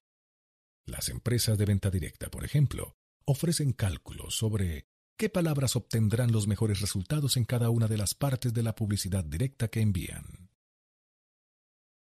Aquellas que ofrecen reembolsos por correo saben que el incentivo funciona y saben que cuanto mayor el reintegro más eficaz es. También conocen el coste que conllevan tales reembolsos. Para hacerlos rentables, los fabricantes confían en que las cifras de la rotura y el deslizamiento se mantengan por encima de cierto nivel. Como sucede con nuestro fiel drogadicto, cuya conducta se ve reforzada por lo bien que se siente con el subidón inmediato. La tentación de hacer que los requisitos del reembolso sean más abstrusos o complicados, para así reducir la cifra de solicitantes idóneos, puede resultar irresistible para algunas. Samsung el gigante de la electrónica dominaba la clase de arte de la letra pequeña que hace tan rentables los reembolsos para las empresas. A principios de la década de 2000, la empresa ofrecía reembolsos de hasta 150 dólares sobre una diversidad de productos electrónicos, estipulando en la letra pequeña que aquellos quedaban limitados a un reintegro por dirección, una exigencia que a la sazón le habría parecido bastante razonable a cualquiera. Pero en la práctica, esto descalificaba realmente a todos los clientes que vivieran en edificios de viviendas en los que más de un residente hubiera solicitado el reembolso por la misma clase de producto. Más de 4.000 clientes de Samsung engañados por la devolución del dinero recibieron sendas notificaciones, negándoles los reembolsos con el citado argumento. Este proceder fue puesto en conocimiento del fiscal general de Nueva York, y en 2004, Samsung fue obligada a pagar 200 mil dólares a los que vivían en edificios de viviendas por sus reclamaciones de reembolsos. Este es un caso extremo de una empresa a la que pillaron, pero el juego del reembolso, de recortar el código de barras, rellenar formularios y hacerlo todo antes de la fecha límite, está en plena efervescencia. ¿Cómo puede una empresa afirmar que está centrada en el cliente cuando está tan a gusto calculando la cantidad de ellos que no conseguirán ver realizada ninguna promesa de ahorro? Las manipulaciones conducen a las transacciones, no a la fidelidad. Es muy sencillo informa el reportaje televisivo. No tiene más que introducir sus viejas joyas de oro en el sobre seguro de prepago y le enviaremos un cheque por el valor del oro al cabo de solo dos días. MyGoldenBeloved.com, uno de los líderes de ese sector, actúa de intermediario para que el oro sea enviado a una refinería, fundido y vuelto a introducir en el mercado de las materias primas. Cuando Douglas Fairstein y Michael Moran fundaron la empresa, querían ser los mejores del negocio. Deseaban transformar una industria con la reputación de una casa de empeños clandestina y conferirle un poco del lustre de Tiffany. Así que invirtieron para conseguir la experiencia perfecta y se esforzaron para que la experiencia del servicio al cliente fuera la ideal. Ambos eran emprendedores de éxito y conocían el valor de crear una marca y una experiencia del cliente sólida. Habían invertido mucho dinero en intentar conseguir el equilibrio adecuado y se aseguraron de explicar lo que los diferenciaba en una publicidad de respuesta directa en diferentes canales de televisión por cable, tanto locales como nacionales. Mejor que las ofertas similares, decían. Y tenían razón, pero la inversión no dio los frutos deseados. Transcurridos unos cuantos meses, Fairstein y Moran hicieron un importante descubrimiento. Casi todos sus clientes hacían negocios con ellos solo una vez. Tenían un negocio de compraventa, pero estaban intentando hacer que fuera mucho más que eso. Así que desistieron de intentar hacer que su servicio fuera mejor que las ofertas similares, y en su lugar se conformaron con que fuera bueno. Habida cuenta de que la mayoría de las personas no se iban a convertir en clientes frecuentes, no habría comparaciones directas con los demás servicios, lo único que tenían que hacer era provocar una decisión de compra y ofrecer una experiencia lo bastante agradable para que la gente lo recomendara a un amigo. Cualquier otra cosa sería innecesaria. En cuanto los propietarios de mygoldenbeloved.com se dieron cuenta de que no tenían que invertir en las cosas que generan fidelidad si todo lo que querían hacer era impulsar transacciones, su empresa se hizo inmensamente más eficaz y rentable. En las transacciones que se producen una vez por término medio, la mejor manera de provocar la conducta deseada es la técnica del palo y la zanahoria. Cuando la policía ofrece una recompensa, no anda detrás de fomentar una relación con el testigo o el soplón. No es más que una transacción única. Cuando pierdes a tu gatito y ofreces una recompensa para recuperarlo, no tienes que establecer una relación duradera con la persona que te lo devuelva únicamente quieres tener a tu gato de nuevo. Las manipulaciones son una estrategia totalmente válida para impulsar una transacción o provocar cualquier conducta que solo es necesario que se produzca una vez o en raras ocasiones. Las recompensas que utiliza la policía están pensadas para incentivar a los testigos a que se presenten y aporten pistas o pruebas que puedan conducir a una detención.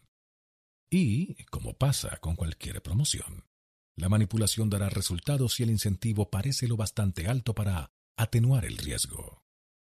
Sin embargo, en cualquier otra circunstancia en la que una persona u organización quiera algo más que una única transacción y tenga la esperanza de establecer una relación de fidelidad duradera, las manipulaciones no sirven.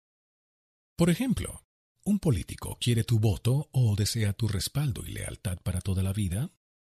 A juzgar por la manera en que se dirigen los procesos electorales hoy día, se diría que lo único que desean es ganar las elecciones los mensajes para desacreditar a los contrincantes, el énfasis sobre un único problema y la incómoda utilización del miedo o los deseos, así parecen indicarlo. Tales tácticas ganarán elecciones, pero no siembran la lealtad entre los votantes. El sector automovilístico estadounidense aprendió por las malas el elevado coste de confiar en la manipulación para crear un negocio, cuando lo que realmente necesitaba era fomentar la fidelidad. Aunque las manipulaciones tal vez sean estrategias viables cuando corren buenos tiempos y se gasta el dinero a manos llenas, un cambio en las condiciones del mercado los hizo ser demasiado caros. Cuando estalló la crisis del petróleo en 2008, las ofertas y los incentivos del sector automovilístico se hicieron insostenibles. Lo mismo sucedió en la década de 1970. En este caso, el tiempo en que las manipulaciones podrían producir ganancias quedó establecido por el periodo en el que el sector sería capaz de mantener la estrategia. En esencia, esta es una frágil plataforma sobre la que construir un negocio, la suposición de una bonanza sin fin. Aunque los clientes fieles se sienten menos tentados por las demás ofertas e incentivos, en épocas de bonanza la libre circulación de las empresas dificulta reconocer el valor que tienen. Es en los tiempos difíciles cuando más importancia tienen los clientes fieles. Las manipulaciones dan resultado, pero cuestan dinero, y cuando no se dispone de éste para sufragar tales tácticas, carecer de unos seguidores fieles es realmente dañino. Después del 11 de septiembre, hubo clientes que enviaron cheques a Southwest Airlines para mostrar su apoyo. La nota que acompañaba a un talón de mil dólares decía, se han portado tan bien conmigo a lo largo de los años que en estos tiempos de dificultad querría darles las gracias echándoles una mano. Los cheques que recibió la aerolínea sin duda no fueron suficientes para tener un efecto importante en su cuenta de resultados, pero simbolizaban los sentimientos de los clientes hacia la marca. Se sentían socios. La fidelidad de los que no enviaron dinero es casi imposible de calcular, pero su influencia ha sido incalculable a largo plazo al contribuir a que Southwest conserve su posición como la aerolínea más rentable de la historia. Saber que tienes una cartera de clientes y unos empleados fieles no solo reduce costes, sino que proporciona una inmensa paz mental. ¿Cómo pasa con los amigos fieles? Sabes que tus clientes y empleados no te fallarán cuando más los necesites. Es ese sentimiento de estamos juntos en esto, que comparten cliente y empresa, votante y candidato, jefe y empleado, lo que define a los grandes líderes. Por el contrario, valerse de las manipulaciones genera un estrés a gran escala en el comprador y en el vendedor por igual. Por lo que respecta al comprador, le resulta cada vez más difícil saber qué producto, servicio, marca o compañía es la mejor. Bromeo con lo de la proliferación de variedades de dentríficos y la dificultad de escoger el adecuado. Pero lo de la pasta de dientes es solo una metáfora. Casi todas las decisiones que se nos pide que tomemos todos y cada uno de los días es como la elección del dentrífico. Decidir qué bufete de abogados contratar, a qué universidad asistir, qué coche comprar, para qué empresa trabajar, a qué candidato votar demasiadas elecciones. Toda la publicidad, las ofertas y la presión empleadas en tentarnos en un sentido o en otro, todos los intentos de presionar más que los demás para cortejarnos por nuestro dinero o nuestro apoyo, al final produce sistemáticamente el mismo resultado. Estrés. Y también a las empresas cuya obligación es ayudarnos a decidir y cuya capacidad para hacerlo se ha ido haciendo cada vez más difícil. La competencia hace algo nuevo, algo mejor cada día. Tener que dar permanentemente con una nueva promoción, una nueva táctica de mercadotecnia de guerrilla, o una nueva función que añadir es una tarea ardua. Unido a los efectos duraderos de años de decisiones inmediatas que han erosionado los márgenes de beneficio, también aumenta los niveles de estrés en el seno de las organizaciones. Cuando las manipulaciones son la norma, no hay vencedores. No es casualidad que hacer negocios y ser trabajador hoy día sea más estresante de lo que era tiempo atrás. Peter Wybron, en su libro American Mania, When More is Not Enough, afirma que muchas de las enfermedades que sufrimos en la actualidad apenas guardan relación con nuestra mala alimentación o con las grasas parcialmente hidrogenadas de nuestra dieta. Más bien, dice Wybron, es la manera en que han evolucionado las empresas estadounidenses lo que ha llevado a nuestro estrés a unos niveles tan altos que literalmente estamos enfermando por su culpa. Los estadounidenses padecen úlceras, depresión, hipertensión, ansiedad y cáncer a unos niveles sin precedentes. Según Wybron, todas esas promesas de más, más y más, en realidad están sobrecargando nuestros circuitos cerebrales del placer. Las ganancias inmediatas que impulsan actualmente la actividad empresarial estadounidense en realidad están destruyendo nuestra salud. Que funcione no lo hace apropiado. El peligro de las manipulaciones es que funcionan, y dado que funcionan, se han convertido en la norma practicada por la inmensa mayoría de las empresas y organizaciones, sea cual sea su tamaño o sector. Solo el hecho origina una presión social sistémica. Víctimas de una ironía perfecta, nosotros, los manipuladores, hemos sido manipulados por nuestro propio sistema. Con cada bajada de precio, cada oferta, cada mensaje basado en el miedo o en las aspiraciones, y con cada novedad que utilizamos para alcanzar nuestras metas, nos encontramos con que nuestras empresas, nuestras organizaciones y nuestros sistemas son cada vez más débiles. La crisis económica que comenzó en 2008 no es más que otro ejemplo, bien que extremo, de lo que puede suceder si se permite que una suposición falsa siga adelante. El desplome del mercado inmobiliario y el subsiguiente hundimiento del sector bancario se debieron a decisiones tomadas en el seno de los bancos, basándose en una serie de manipulaciones. Los empleados fueron manipulados con bonificaciones que les animaban a tomar decisiones estrechas de miras. La deshonra pública de cualquiera que hablara claro desalentaba a mostrar el desacuerdo con los responsables. La libre circulación de los créditos animó a los que aspiraban a comprarse una casa a hacerlo por encima de lo que podían permitirse en toda la escala de precios. Había muy poca lealtad. Todo consistió en una sucesión de decisiones comerciales efectivas, sí, pero a un alto precio. Fueron pocos los que trabajaron en pro del bien general. ¿Y por qué habrían de hacerlo? No había ninguna razón para ello. No había causa ni convicción salvo la gratificación inmediata. Los banqueros no fueron los primeros en ser arrastrados por su propio éxito. Los fabricantes de automóviles estadounidenses llevaban decenios comportándose de la misma manera. Una manipulación tras otra. Decisiones cortoplacistas basadas en decisiones inmediatas.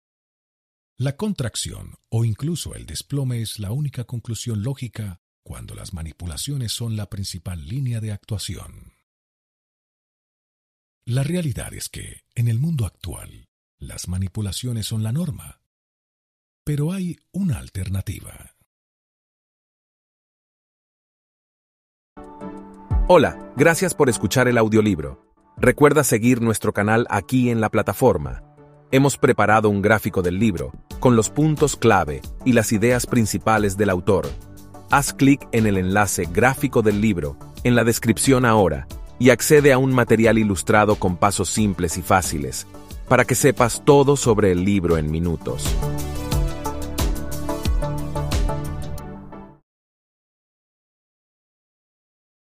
Segunda parte.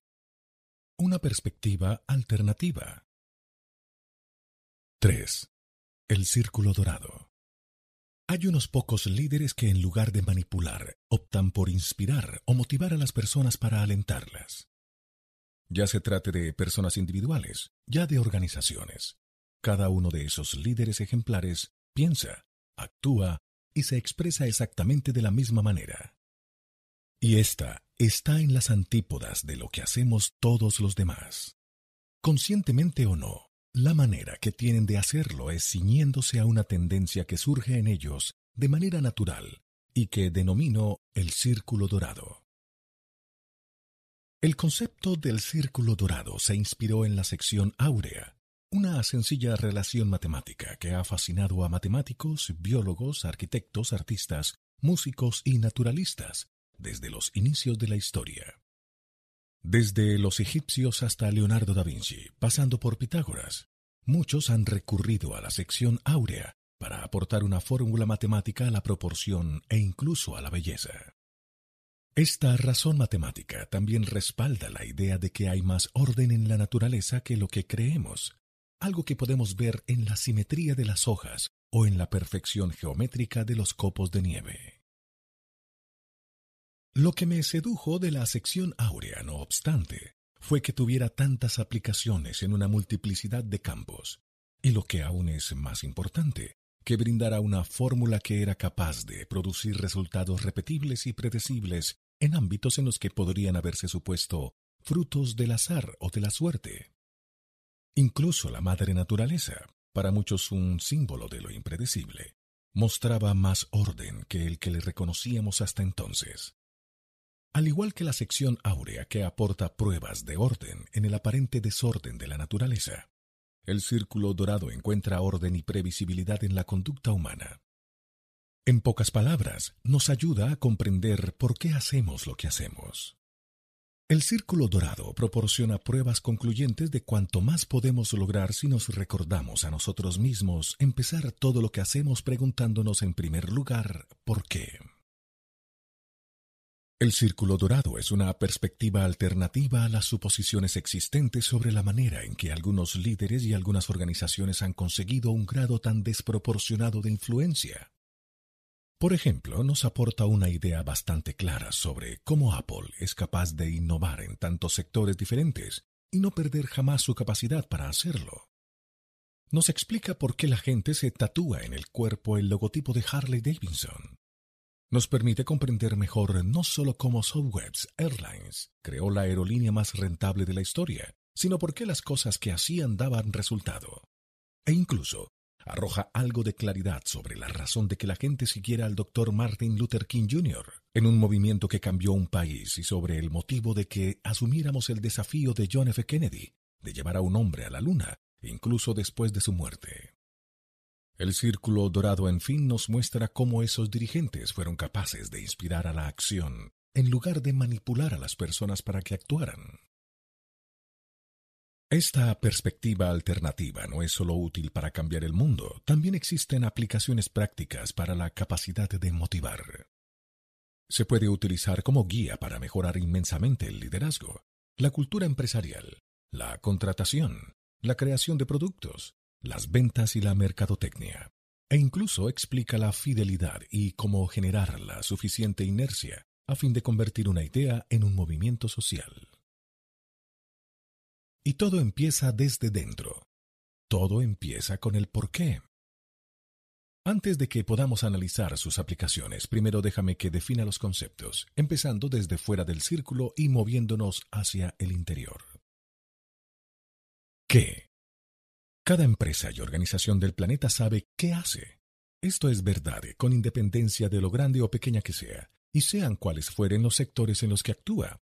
Todo el mundo es capaz de describir con facilidad en los productos o servicios que una empresa vende o las funciones que desempeña dentro de ese sistema. Los que son fáciles de identificar. ¿Cómo? Algunas empresas y personas saben cómo hacen lo que hacen. Ya lo llames propuesta de valor diferenciador, ya proceso patentado, ya propuesta de venta exclusiva, los cómo se citan a menudo para explicar la diferencia o superioridad de algo. No tan evidentes como los qué, muchos los consideran los factores diferenciadores o motivadores de una decisión. Sería falso suponer que eso es todo lo que se necesita. Hay un detalle que pasan por alto. ¿Por qué? Muy pocas personas o empresas pueden expresar con claridad por qué hacen lo que hacen. Cuando hablo del por qué, no me refiero a ganar dinero, eso es una consecuencia.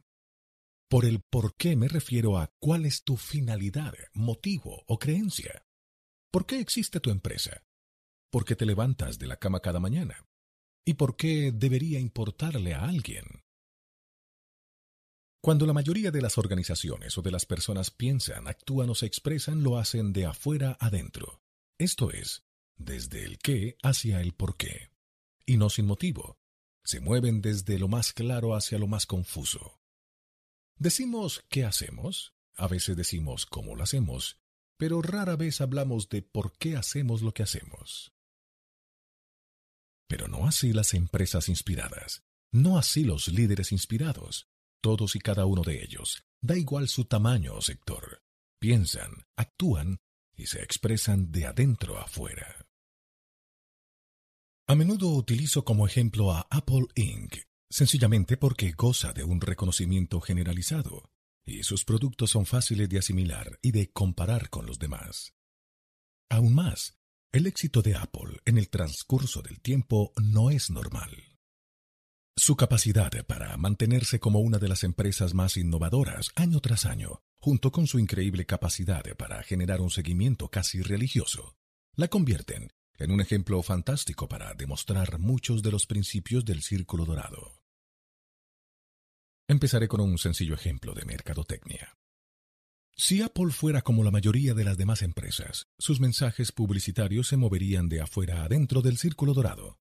Empezaría con alguna declaración sobre qué hace o fabrica la empresa, seguido por cómo piensa que es diferente o mejor que lo que hace la competencia, para posteriormente llegar a algún llamamiento a la acción.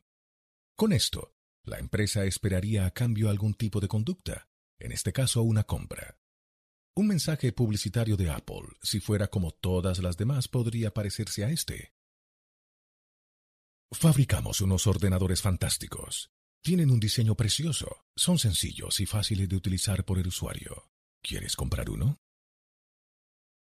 No es un argumento de ventas muy convincente, pero es así como la mayor parte de las empresas nos venden.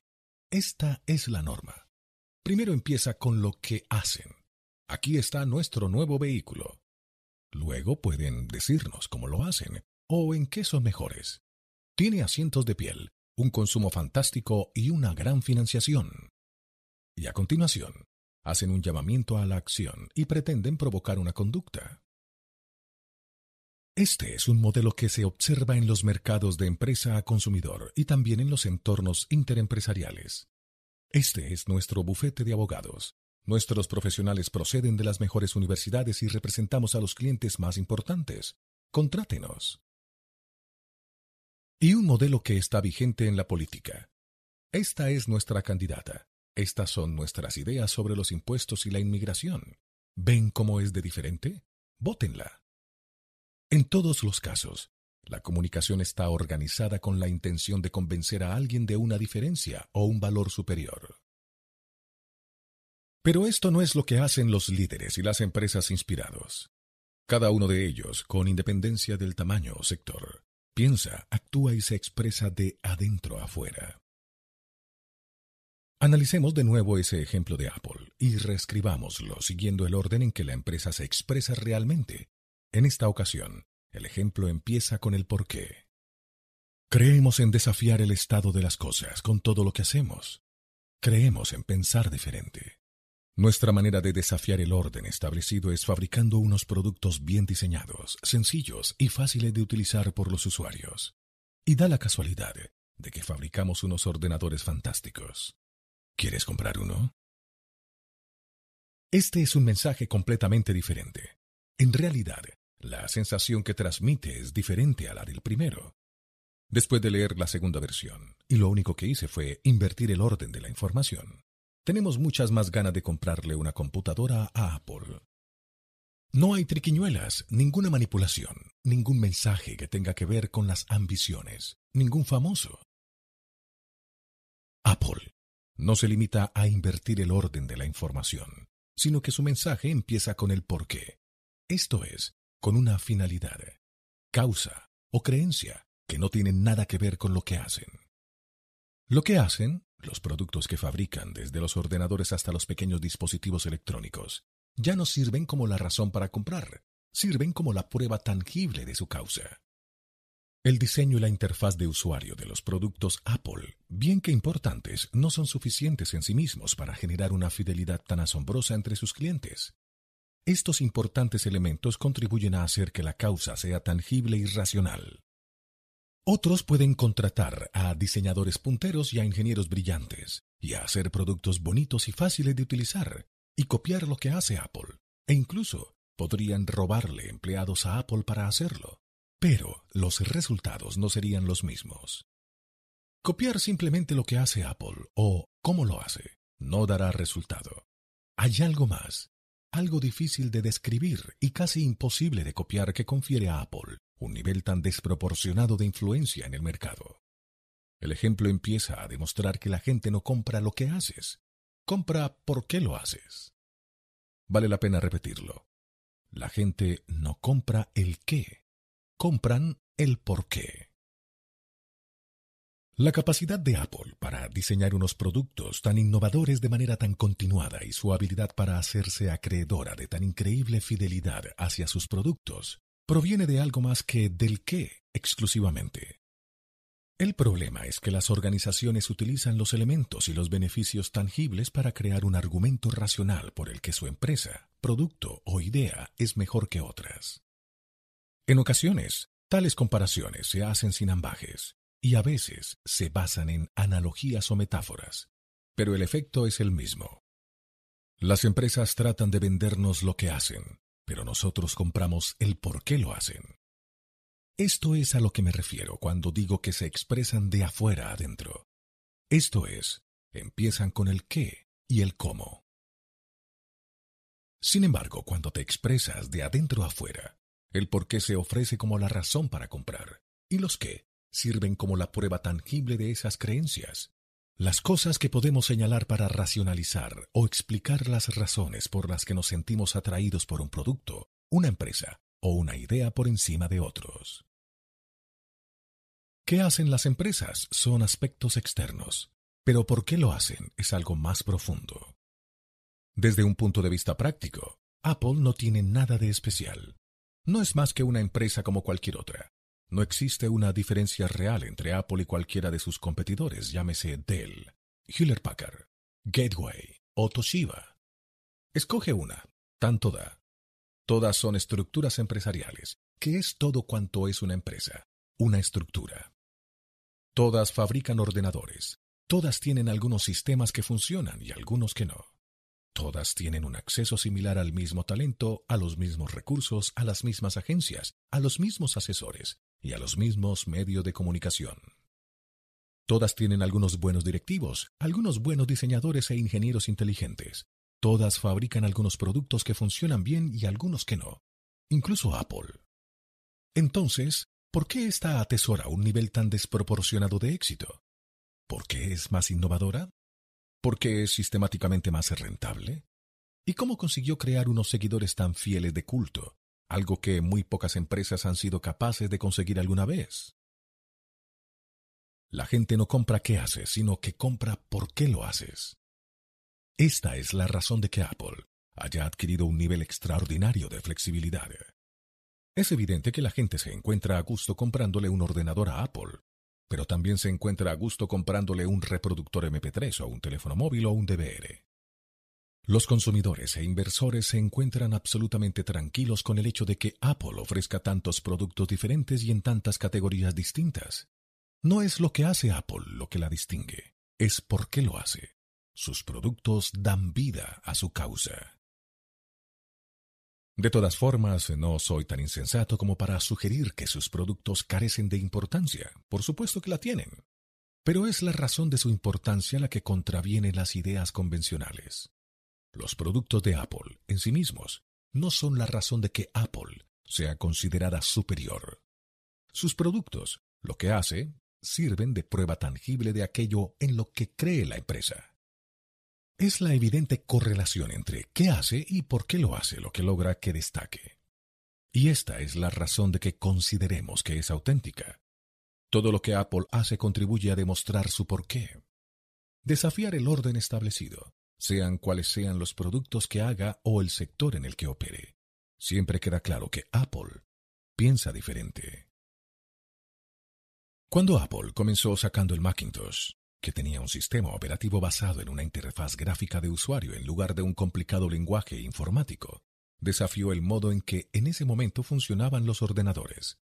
Es más, donde la mayoría de las empresas tecnológicas vieron su principal oportunidad de mercadotecnia entre empresas, Apple quiso darle a una persona que estuviera sentada en casa el mismo poder que cualquier empresa. El porqué de Apple, el desafío al estado de las cosas y la capacitación del individuo es una constante que se repite en todo lo que dice y hace. Es algo que cobra vida en su iPod y aún más en el iTunes, un servicio que hizo frente al statu quo del modelo de distribución de la industria musical y que se adecuaba mejor a la manera que tenían las personas de consumir música.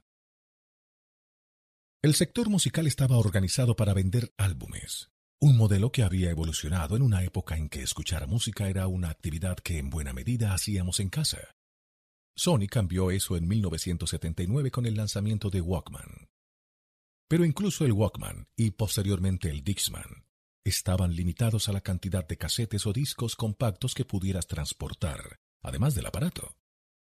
La creación del formato musical del MP3 cambió todo eso. La comprensión digital permitía que se pudiera almacenar una gran cantidad de canciones en unos aparatos de música digitales muy fáciles de transportar y relativamente baratos. La posibilidad de que saliéramos de casa con un único aparato fácil de transportar transformó la música en algo que en buena medida escuchábamos fuera de casa. Y el MP3 no solo cambió dónde escuchábamos la música, sino que también transformó nuestra cultura del coleccionismo de álbumes en una cultura del coleccionismo de canciones. Mientras el sector musical seguía enfrascado en intentar vendernos álbumes, un modelo que ya no se adecuaba a la conducta del consumidor, Apple lanzó su iPod, ofreciéndonos la posibilidad de llevar mil canciones en el bolsillo. Con el iPod e iTunes, Apple mejoró considerablemente el trabajo de transmitir el valor tanto del MP3 como del reproductor MP3 en relación con la forma de vivir nuestras vidas. Su publicidad no aportaba descripciones exhaustivas de los detalles de los productos, no trataba de ellos, sino de nosotros, y comprendimos por qué lo queríamos. Apple no inventó el MP3, ni tampoco la tecnología que se convirtió en el iPod, y sin embargo se le atribuye el mérito de transformar con él el sector musical. El reproductor musical portátil con disco duro multi-gigabyte fue inventado en realidad por Creative Technology Limitada, una empresa tecnológica de Singapur que saltó a la fama por crear la tecnología de Audio Sound Blaster, que permitió a los ordenadores portátiles caseros tener sonido. De hecho, Apple no lanzó el iPod hasta 22 meses después de la entrada de Creative en el mercado, detalle que por sí solo pone en entredicho la supuesta ventaja del pionero. Habida cuenta de sus antecedentes en el sonido digital, esta última estaba más cualificada que Apple para lanzar un producto musical digital. El problema estuvo en que anunciaron su producto como el reproductor MP3 de 5 GB, que es exactamente el mismo mensaje de Apple de las mil canciones en tu bolsillo. La diferencia estriba en que Creative nos contó qué era su producto, mientras que Apple nos habló de por qué lo necesitábamos. Solo después, una vez que decidimos que teníamos que tener un iPod, adquirió importancia el qué, y escogimos la versión de 5 GB o la versión de 10 GB y así sucesivamente. Los detalles tangibles que demostraban que podíamos conseguir llevar mil canciones en el bolsillo. Nuestra decisión empezó por el porqué, al igual que la oferta de Apple. ¿Cuántos somos los que podemos decir con certeza que efectivamente un iPod es en realidad mejor que el Zen de Creative? Los iPod, por ejemplo, siguen asediados por los problemas con la vida de las baterías y su sustitución. Estas tienden a extinguirse, Puede que el Zen sea mejor. La realidad es que ni siquiera nos importa si lo es. La gente no compra lo que haces, pero compra por qué lo haces. Y es la claridad del porqué de Apple lo que le confiere una capacidad extraordinaria para innovar, compitiendo a menudo contra empresas aparentemente más cualificadas que ella, y para triunfar en industrias ajenas a su actividad principal. No se puede decir lo mismo de las empresas con un sentido confuso del porqué. Cuando una organización se define por lo que hace, jamás podrá hacer otra cosa. Los competidores de Apple, al haberse definido por sus productos o servicios, independientemente de su propuesta de valor diferenciador, no gozan de la misma libertad. Gateway, por ejemplo, empezó a vender televisores de pantalla plana en 2003. Tras años de fabricar monitores de pantalla plana, estaban igual de capacitados para fabricar y vender televisores. Pero la empresa no consiguió hacerse un nombre creíble entre los consumidores de marcas de electrónica, y al cabo de dos años renunció al negocio para centrarse en su actividad principal.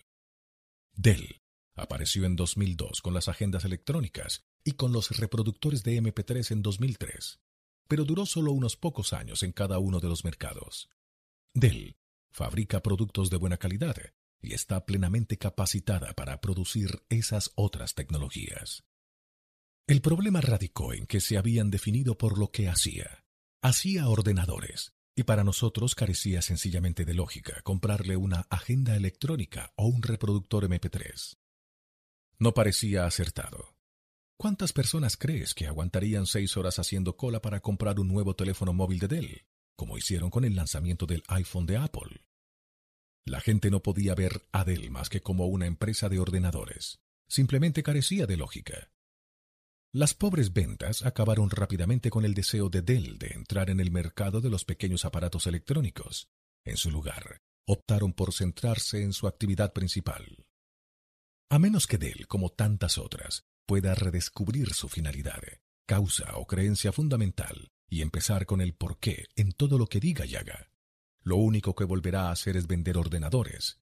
Quedará atrapada en su actividad principal. Apple, al contrario que sus competidores, se ha definido con el por qué hace cosas, no por lo que hace. No es una empresa de ordenadores, sino una que desafía el orden establecido y ofrece alternativas individuales más sencillas.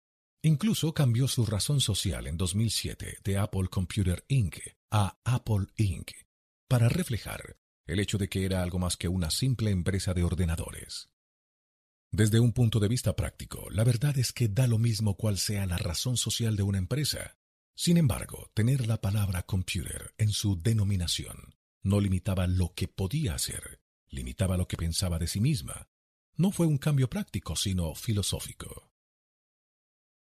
El porqué de Apple se estableció en el momento de su fundación, a finales de 1970, y no ha cambiado hasta la fecha. Con independencia de los productos que fabrica o de los sectores a los que ha migrado, su porqué sigue siendo una constante, y la intención de Apple de desafiar el pensamiento asumido se ha revelado profética. Como empresa de ordenadores reorientó el rumbo del sector de los ordenadores personales. Como empresa de pequeños aparatos electrónicos, ha retado al dominio tradicional de empresas como Sony y Philips. Como proveedor de telefonía móvil, ha obligado a las veteranas Motorola, Ericsson y Nokia a replantearse su propia actividad. La capacidad de Apple para acceder e incluso dominar tantos sectores distintos incluso ha desafiado en primer lugar lo que significa ser una empresa de ordenadores. Con independencia de lo que haga, conocemos el porqué de que exista. No se puede decir lo mismo de sus competidoras, aunque todas tuvieron una idea clara del porqué en algún momento. Ese fue uno de los principales factores que contribuyó a que cada una de ellas se convirtiera en una empresa multimillonaria. Con el paso del tiempo, todas las competidoras de Apple perdieron su porqué. Ahora, utilizan lo que hacen para definirse. Hacemos ordenadores. Todas ellas pasaron de ser empresas con una razón a compañías que venden productos. Y cuando eso sucede, el precio, la calidad el servicio y la funcionalidad se convierten en el principal recurso para motivar una decisión de compra. Llegada a este punto, cualquier empresa y sus productos se han convertido de manera ostensible en algo indiferenciado. Como cualquier compañía obligada a competir exclusivamente por el precio, la calidad, el servicio y la funcionalidad puede atestiguar, es muy difícil diferenciarse durante algún tiempo u obtener fidelidad basándose solo en estos factores. Además de costar dinero, es estresante levantarse cada día intentando competir solo a ese nivel. Conocer el por qué es esencial para alcanzar un éxito duradero y tener la posibilidad de evitar ser metido en un cajón desastre con los demás. Cualquier empresa que se enfrente a la dificultad de saber cómo diferenciarse en su mercado es en esencia un ente indiferenciado, independientemente de lo que haga o cómo lo haga.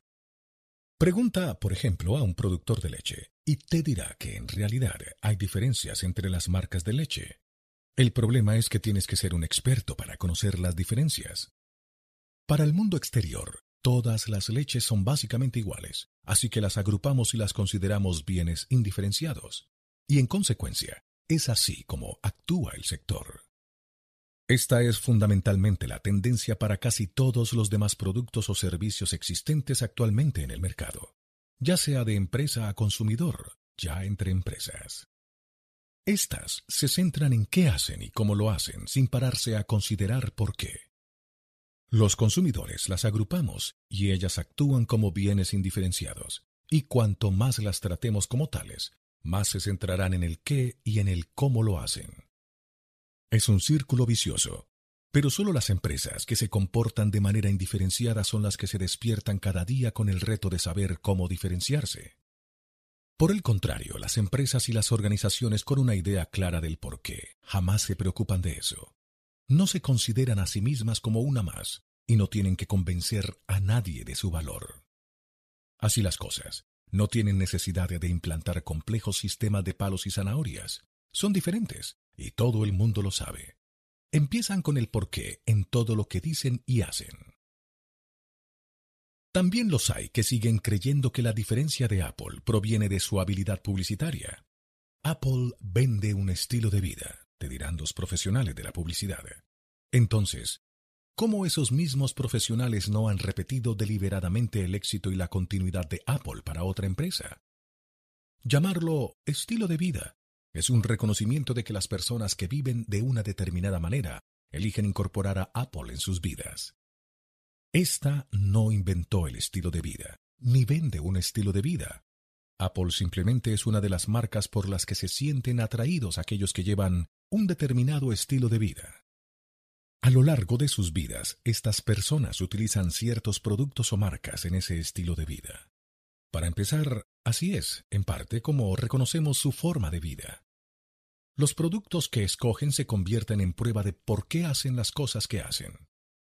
Y es solo gracias a la claridad del porqué de Apple que aquellos que creen en lo mismo que ellos se sienten atraídos por la marca. Cuando Harley Davidson encajó en el estilo de vida de un determinado grupo de personas y los zapatos de Prada encajaron en el estilo de vida de otros, fue el estilo de vida lo primero que apareció de la misma manera que los productos que produce la empresa son la prueba del porqué de la empresa. Asimismo, una marca o producto sirve de prueba del porqué de una persona. Otros, incluso algunos que trabajan para Apple, dirán que lo que verdadera y efectivamente distingue a Apple es solo la calidad de sus productos. Por supuesto que tener unos productos de buena calidad es importante, con independencia de lo claro que tengas tu porqué. Si lo que vendes no funciona, todo se cae por su propio peso. Pero una empresa no necesita tener los mejores productos. Estos solo tienen que ser buenos o muy buenos. Mejor u óptimo es una comparación relativa. Sin conocer primero el porqué, la comparación en sí misma no vale nada para el responsable de tomar una decisión. El concepto de mejor nos lleva a preguntarnos, ¿en virtud de qué? ¿Es un deportivo Ferrari F430 mejor coche que un monovolumen Honda Odyssey? Depende de para qué necesites el coche. Si se tiene una familia de seis miembros, el biplaza Ferrari desde luego no es el mejor. Sin embargo, si lo que estás buscando es impresionar a otros, un monovolumen Honda tal vez no sea el más apropiado. Dependiendo de qué clase de persona quieras conocer, supongo. Tampoco debería hacer suposiciones. Lo primero es considerar por qué existe el producto y por qué alguien quiere que esté a la altura de sus expectativas. Podría decir maravillas de toda la ingeniería del Honda Odyssey, que en parte tal vez sea realmente mejor que la del Ferrari, como lo es sin duda su consumo de combustible. Es muy probable que yo no vaya a convencer a alguien que de verdad quiera un coche deportivo para que compre otra cosa. Que algunas personas se sientan atraídas de forma visceral por un Ferrari, dice más de la persona que de la ingeniería del producto. Esta, por ejemplo, sería sencillamente uno más de los aspectos tangibles que un amante de los Ferrari podría destacar para demostrar lo que siente por el vehículo. La defensa a ultranza de la superioridad del Ferrari por parte de la persona cuya personalidad está predispuesta a preferir todas las características y las ventajas de un Ferrari no puede ser una conversación objetiva. ¿Por qué crees que la mayoría de las personas que se compran un Ferrari están dispuestas a pagar un recargo por conseguir uno de color rojo, mientras que la mayoría de las que compran un Honda Odyssey probablemente les traiga completamente sin cuidado el color? En cuanto a todos aquellos que intenten convencerte de que los ordenadores de Apple son sencillamente los mejores, no puedo discutirles ni una sola de sus reivindicaciones. Lo único que puedo alegar es que los factores por los que consideran que esos ordenadores son mejores satisfacen sus criterios de lo que debería hacer una computadora. Teniendo eso presente en la práctica, los Macintosh solo son mejores para aquellos que creen en lo que crea Apple. Esas personas que comparten el porqué de Apple creen que sus productos son objetivamente mejores, y cualquier intento de convencerlas de lo contrario carece de sentido. Incluso con unos parámetros objetivos en la mano, los argumentos sobre cuál es mejor o cuál peor, sin establecer primero un criterio común, no genera más que discusiones.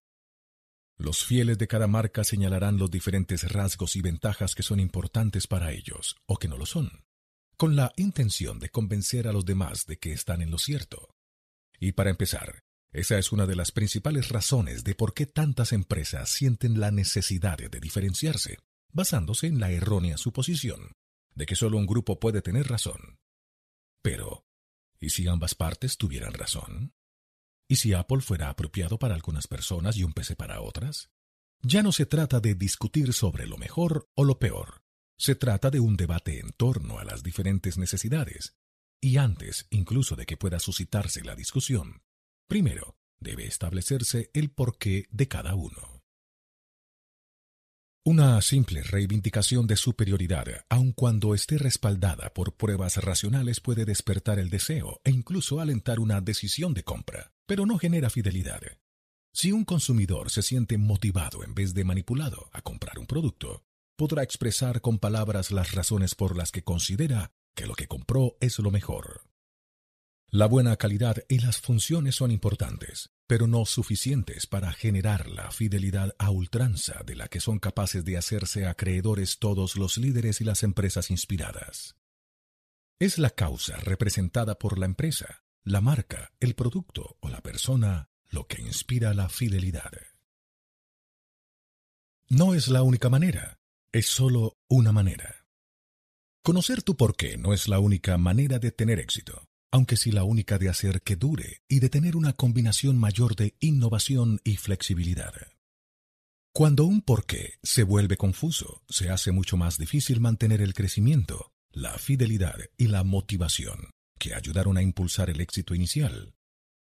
Por difícil me refiero a que, en lugar de la motivación, la manipulación se convierte rápidamente en la estrategia elegida para alentar la conducta. Esto es eficaz a corto plazo, pero a la larga conlleva un elevado coste. Veamos el clásico caso práctico de los ferrocarriles que se estudia en las escuelas de negocios. A finales del siglo XIX, las ferroviarias eran las empresas más grandes del país.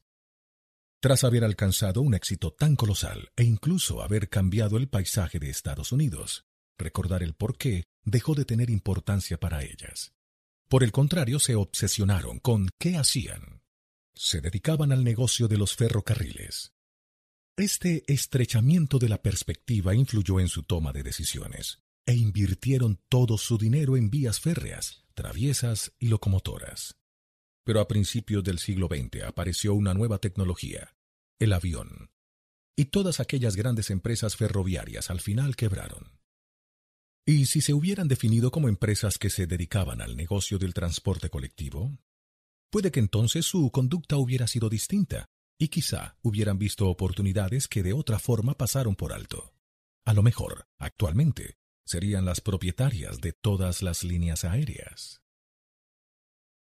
La comparación plantea la cuestión de la capacidad de supervivencia a largo plazo de tantas otras empresas que se han definido a sí mismas y a sus sectores por qué hacen.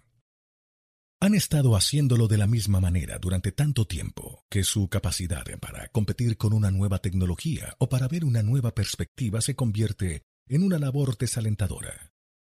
La historia de las empresas ferroviarias muestra inquietantes similitudes con el caso de la industria musical que hemos abordado antes. Este es otro sector que no ha hecho un buen trabajo a la hora de adaptar su modelo de negocio para que se adecuara a un cambio en la conducta impulsado por una nueva tecnología. Pero otros sectores cuyos modelos de negocios evolucionaron en una época diferente muestran grietas parecidas. Los sectores de la prensa escrita, la publicidad y la televisión, por nombrar solo tres. Estas son las actuales empresas ferroviarias que se esfuerzan por definir su valor, mientras ven cómo sus clientes acuden a las empresas de otros sectores para que atiendan sus necesidades. Si las compañías discográficas hubieran tenido una idea más clara del por qué, tal vez hubieran visto la oportunidad para inventar el equivalente a iTunes, en lugar de dejárselo a una empresa de ordenadores rudimentarios. En cualquier caso, volver a la finalidad, la causa o la creencia inicial ayudará a esos sectores a adaptarse.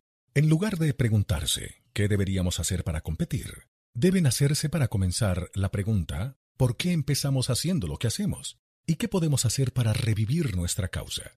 Considerando todas las tecnologías y oportunidades de mercado disponibles hoy día, pero no te lo creas porque lo diga yo. Ninguna de estas opiniones es de cosecha propia. Todas están sólidamente cimentadas en los principios de la biología.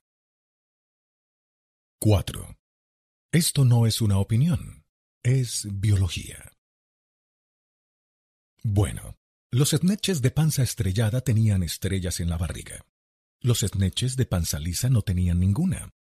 Las citadas estrellas no eran muy grandes, de hecho eran muy pequeñas. Uno pensaría que semejante cosa no tendría la menor importancia. Entonces, Sylvester McMonkey McBean montó rápidamente una máquina muy rara y dijo, ¿Queréis estrellas como un snatch de panza estrellada? Amigos míos, podéis tenerlas por tres dólares por cabeza.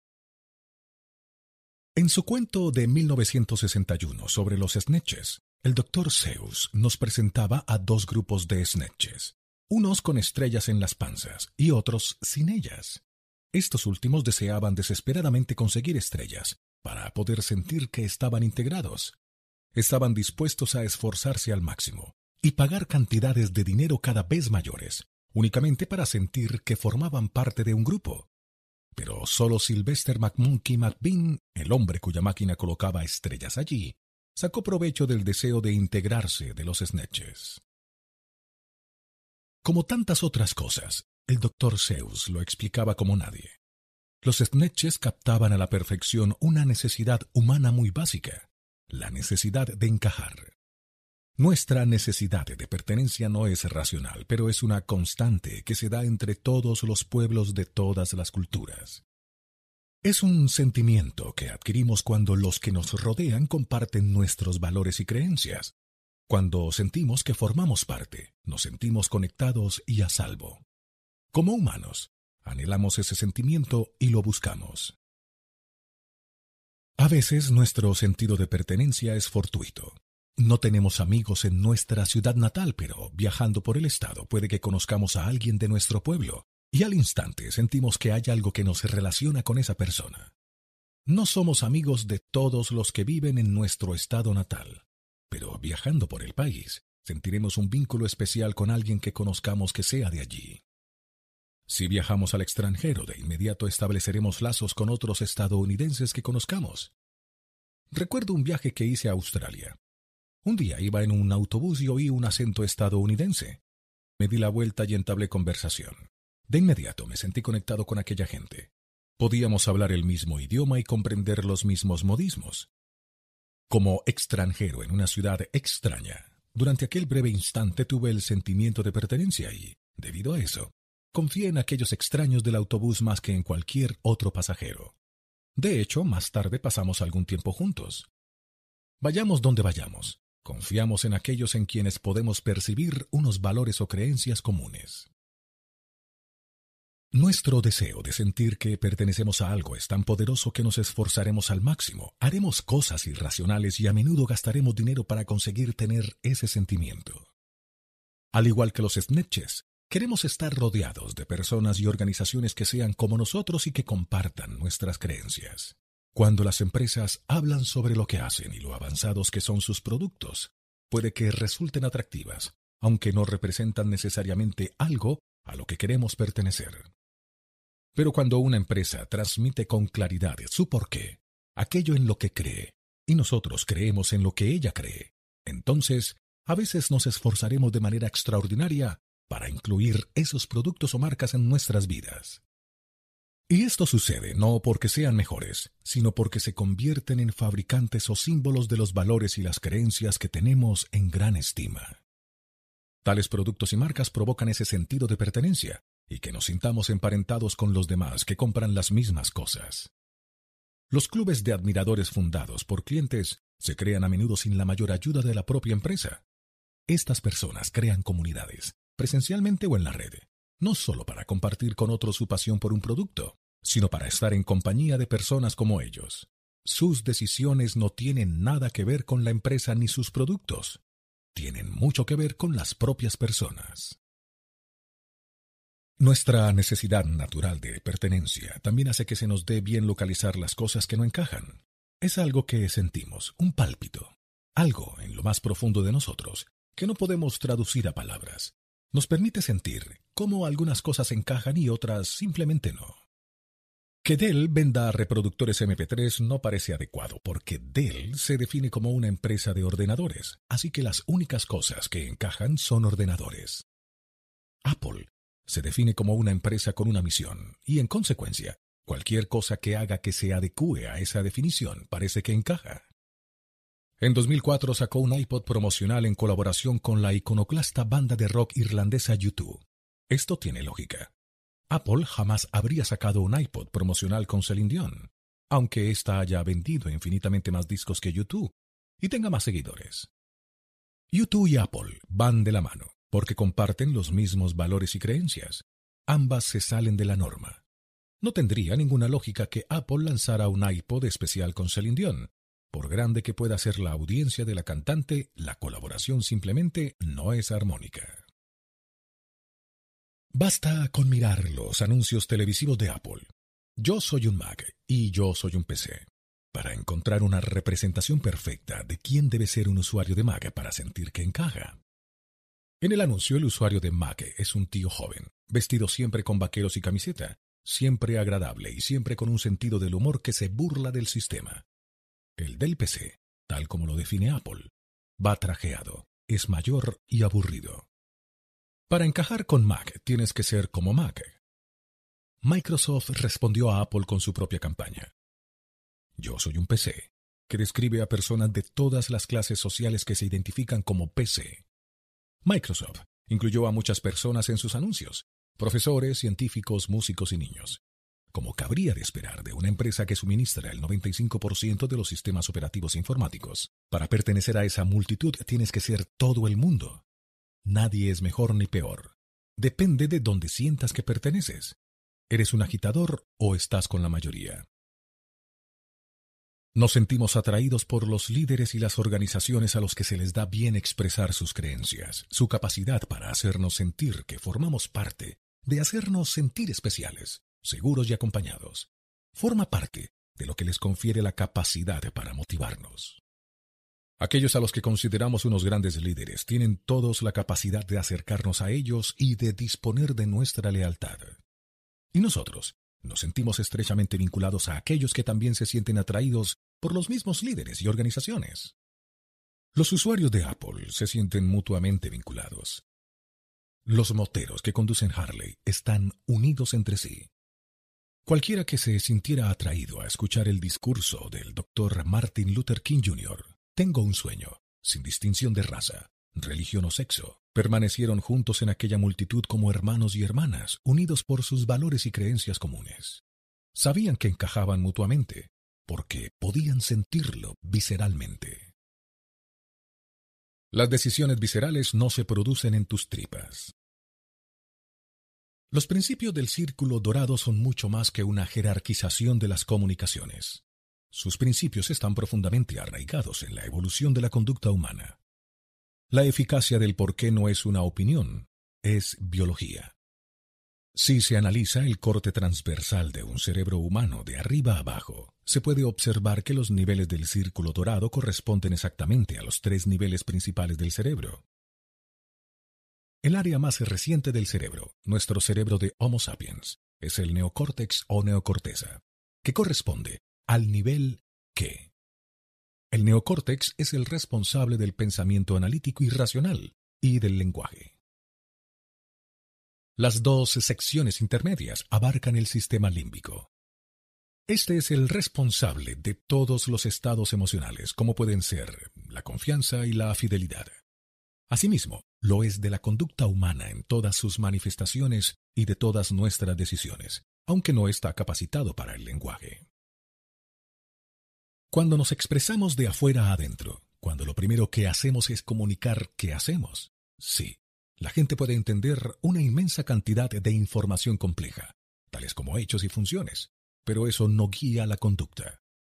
Cuando nos expresamos de adentro a afuera, estamos hablando directamente a la parte del cerebro que controla la toma de decisiones y aquella otra encargada del lenguaje nos permite racionalizar dichas decisiones. La parte del cerebro que controla nuestras emociones no tiene capacidad para el lenguaje. Es esta desconexión lo que hace tan difícil que podamos traducir a palabras lo que sentimos. Así, tenemos dificultades para explicar por qué nos casamos con la persona con la que lo hacemos. Nos cuesta traducir a palabras las verdaderas razones de por qué la amamos, así que hablamos de ello dando rodeos o racionalizándolo. Es divertida, es inteligente, empezamos diciendo. Pero en el mundo hay montones de personas divertidas e inteligentes pero no las queremos a todas ni deseamos casarnos con ellas. Es evidente que intervienen algunas cosas más para que nos enamoremos, aparte de únicamente la personalidad y las aptitudes. Desde un punto de vista racional, sabemos que nuestra explicación no es la verdadera razón. Lo es cómo nos hacen sentir nuestros seres queridos, pero esos sentimientos son verdaderamente difíciles de plasmar en palabras. Así que, cuando se nos presiona, empezamos a divagar. Puede incluso que digamos cosas que no tienen ningún sentido lógico. Ella me complementa. Podríamos decir, por ejemplo, ¿qué significa eso? ¿Y cómo buscamos a alguien que haga eso para que podamos casarnos con esa persona? Ese es el problema con el amor. Solo lo conocemos cuando lo encontramos porque sentimos que es el verdadero. Otro tanto cabe decir de las demás decisiones. Cuando una decisión parece correcta, tenemos dificultades para explicar por qué hicimos lo que hicimos. Una vez más, la parte del cerebro que controla la toma de decisiones no controla el lenguaje, así que recurrimos a la racionalización. Esto complica el valor de los sondeos y los estudios de mercado. Preguntar a la gente por qué te escogieron antes que a otros puede aportar unas pruebas maravillosas de cómo han racionalizado la decisión. Pero no arroja demasiada luz sobre la verdadera motivación de la decisión. No es que las personas no sepan, sino que tienen dificultades para explicar por qué hacen lo que hacen. La toma de decisiones y la capacidad para explicarlas se dan en partes distintas del cerebro.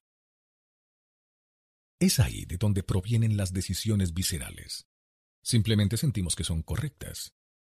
No hay ninguna parte en nuestras tripas que controle la toma de decisiones, sino que se producen en el sistema límbico, Tampoco es una casualidad que utilicemos el verbo sentir para explicar esas decisiones. Las razones de que las decisiones viscerales parezcan correctas se debe a que la parte del cerebro que las controla también controla nuestros sentimientos. Ya te sometas al imperio de tus tripas, ya sigas los dictados de tu corazón, no importa cuál sea la parte de tu cuerpo que consideres está guiando la decisión. La realidad es que todo está en tu sistema límbico. Nuestro sistema límbico es poderoso, lo suficiente para guiar un comportamiento que ocasionalmente contradiga nuestra comprensión lógica y analítica de una situación. Con frecuencia nos fiamos de nuestro instinto, aunque la decisión se burle de todos los hechos y cifras. Richard Restack, un conocido neurocientífico, aborda esta cuestión en su libro The Naked Brain. Cuando se obliga a las personas a tomar decisiones únicamente con la parte racional de su cerebro, casi invariablemente acaban dándoles demasiadas vueltas. Estas decisiones racionales suelen tardar más en tomarse, afirma Restack, y con frecuencia son de peor calidad. Por el contrario, las decisiones tomadas con el sistema límbico, esto es, las decisiones intuitivas, suelen ser más rápidas y de mejor calidad. Esta es una de las principales razones de que los docentes les digan a sus alumnos que se dejen llevar por su primera intuición cuando se enfrentan a un examen en forma de cuestionario con múltiples respuestas, que confíen en sus tripas. Cuanto más tiempo se dediquen a pensar una respuesta, mayor es el riesgo de que la escogida sea la errónea. Nuestro sistema límbico es listo y a menudo sabe lo que hay que hacer. Es nuestra incapacidad para verbalizar las razones lo que puede provocar que dudemos de nosotros mismos o que confiemos en las pruebas empíricas cuando nuestra intuición nos dice que no lo hagamos. Analicemos la experiencia de comprar un televisor de pantalla plana en la tienda de electrónica de nuestra localidad. Nos paramos en el pasillo mientras escuchamos a un experto explicarnos la diferencia entre un televisor LCD y uno de plasma. El vendedor nos proporciona todas las diferencias y ventajas racionales, y sin embargo seguimos sin saber cuál es la mejor para nosotros. Al cabo de una hora seguimos sin tener ni idea. Nuestro cerebro sufre una sobrecarga porque le estamos dando demasiadas vueltas a la cuestión. Al final, tomamos una decisión y nos vamos de la tienda, todavía no del todo convencido de que hayamos escogido el adecuado. Más tarde, vamos a casa de un amigo y vemos que se ha comprado el otro, Además, no para de hacerse lenguas de su televisor y de decir lo mucho que le gusta. De pronto sentimos envidia, aunque seguimos sin saber si su televisor es mejor que el nuestro. Entonces nos preguntamos, ¿he comprado el equivocado?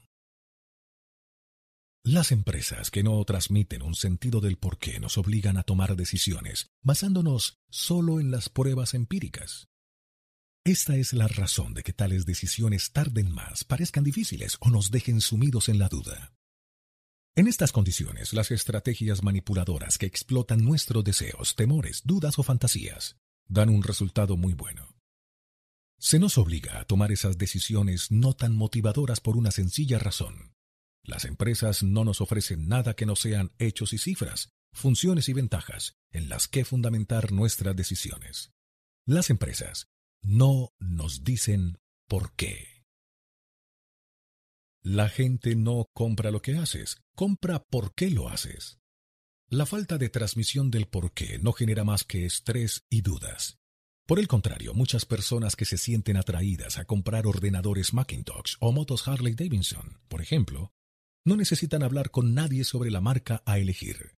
Estas personas tienen una absoluta confianza en su decisión y la única pregunta que se hacen es ¿qué Mac o qué Harley comprar? En este plano, por supuesto que las características y las ventajas racionales, así como los hechos y las cifras, tienen importancia, pero no impulsan la decisión de dar dinero u otorgar fidelidad a la empresa o la marca. La decisión ya está tomada. Las características tangibles sirven únicamente para ayudar a orientar la elección del producto que mejor se adecue a nuestras necesidades. En estos casos, las decisiones se produjeron en el orden perfecto de adentro a afuera. Tales decisiones empezaron con el porqué, el elemento emocional de la decisión. Y más tarde, los elementos racionales permitieron al comprador verbalizar o racionalizar las razones de su decisión. Es a esto a lo que nos referimos cuando hablamos de conquistar los corazones y las mentes. El corazón representa el sistema límbico sentimental del cerebro y la mente es el centro racional del lenguaje. La mayoría de las empresas son bastante expertas en conquistar las mentes. Lo único que se necesita para eso es una comparación entre todas las funcionalidades y las ventajas. Conquistar los corazones, sin embargo, es más laborioso. Habida cuenta del orden natural de la toma de decisiones, no puedo por menos que preguntarme si el orden de la expresión, los corazones y las mentes, se debe a una mera coincidencia. ¿Por qué nadie se dispone a conquistar las mentes y los corazones? La habilidad para ganar los corazones antes que las mentes no es fácil. Se trata de un delicado equilibrio entre arte y ciencia, otra construcción gramatical fortuita. ¿Cómo se explica que las cosas no sean un equilibrio entre ciencia y arte, sino que el arte vaya siempre antes que la ciencia? Tal vez se trate de una sutil pista que nuestro sistema límbico privado del lenguaje nos esté enviando para ayudarnos a ver que el arte de liderar tiene que ver con seguir los dictados del corazón. Puede que nuestros cerebros estén tratando de decirnos que el por qué debe ser lo primero. En ausencia de un por qué, la decisión se vuelve más difícil de adoptar y ante la duda recurrimos a la ciencia y a los datos para orientar las decisiones. Las empresas nos dirán que la razón para que empiecen con el qué o el cómo lo hacen se debe a que eso es lo que sus clientes les demandaron. Calidad, servicio, precio, funciones. Eso es lo que indicaban los datos. Si no fuera por el hecho de que la parte del cerebro que controla la toma de decisiones es diferente de la que es capaz de informar de esa decisión, sería una conclusión perfectamente válida, dar a la gente lo que pide. Por desgracia, son más numerosas las pruebas que revelan que las ventas no aumentan de manera significativa y que no se crean lazos de fidelidad simplemente porque las empresas digan o hagan lo que sus clientes quieren. Henry Ford resumió esto muy bien. Si le hubiera preguntado a las personas qué eran lo que querían, decía, me habrían dicho que un caballo más veloz. En esto consiste la genialidad de un liderazgo. A los grandes líderes y a las grandes organizaciones se les da bien ver lo que a la mayoría nos resulta invisible. Se les da bien darnos cosas que jamás se nos habría ocurrido pedir. Cuando la revolución de los ordenadores estaba en sus inicios, los usuarios no podrían haber pedido una interfaz gráfica de usuario, pero eso fue lo que nos dio Apple. Ante la creciente competencia en el sector aeronáutico, a la mayoría de los viajeros no se les habría ocurrido pedir menos en lugar de más. Pero eso fue lo que hizo Sowets. Y a la vista de los momentos difíciles y la adversidad, pocos se habrían preguntado qué es lo que puedo hacer por mi país, en vez de qué es lo que mi país puede hacer por mí, la verdadera causa por la que John F. Kennedy presentó su candidatura a la presidencia. Los grandes líderes son aquellos que confían en su instinto, aquellos que comprenden el arte antes que la ciencia, los que conquistan los corazones antes que las mentes. Son en suma aquellos que empiezan con el porqué. Nos pasamos el día entero tomando decisiones y muchas de ellas están motivadas por las emociones. Rara vez examinamos cuidadosamente toda la información disponible para asegurarnos de que conocemos todos los hechos. Y ni falta que nos hace. Todo se reduce a una cuestión de grados de certeza. Puedo tomar una decisión con el 30% de la información, afirmaba el exsecretario de Estado Colin Powell. Algo más del 80% es excesivo. Siempre hay un nivel en el que confiamos en nosotros mismos o en aquellos que nos rodean para guiarnos, y no siempre sentimos la necesidad de disponer de todos los hechos y cifras. A veces, simplemente es posible que todavía no confiemos en nosotros mismos para tomar una determinada decisión. Esto quizás explique por qué nos sentimos, ahí está otra vez esa palabra, tan incómodos cuando otros nos obligan a dar el brazo a torcer para tomar una decisión que no acaba de adecuarse a lo que sentimos en nuestras tripas. Hola, gracias por escuchar el audiolibro. Recuerda seguir nuestro canal aquí en la plataforma. Hemos preparado un gráfico del libro, con los puntos clave y las ideas principales del autor. Haz clic en el enlace gráfico del libro en la descripción ahora y accede a un material ilustrado con pasos simples y fáciles, para que sepas todo sobre el libro en minutos.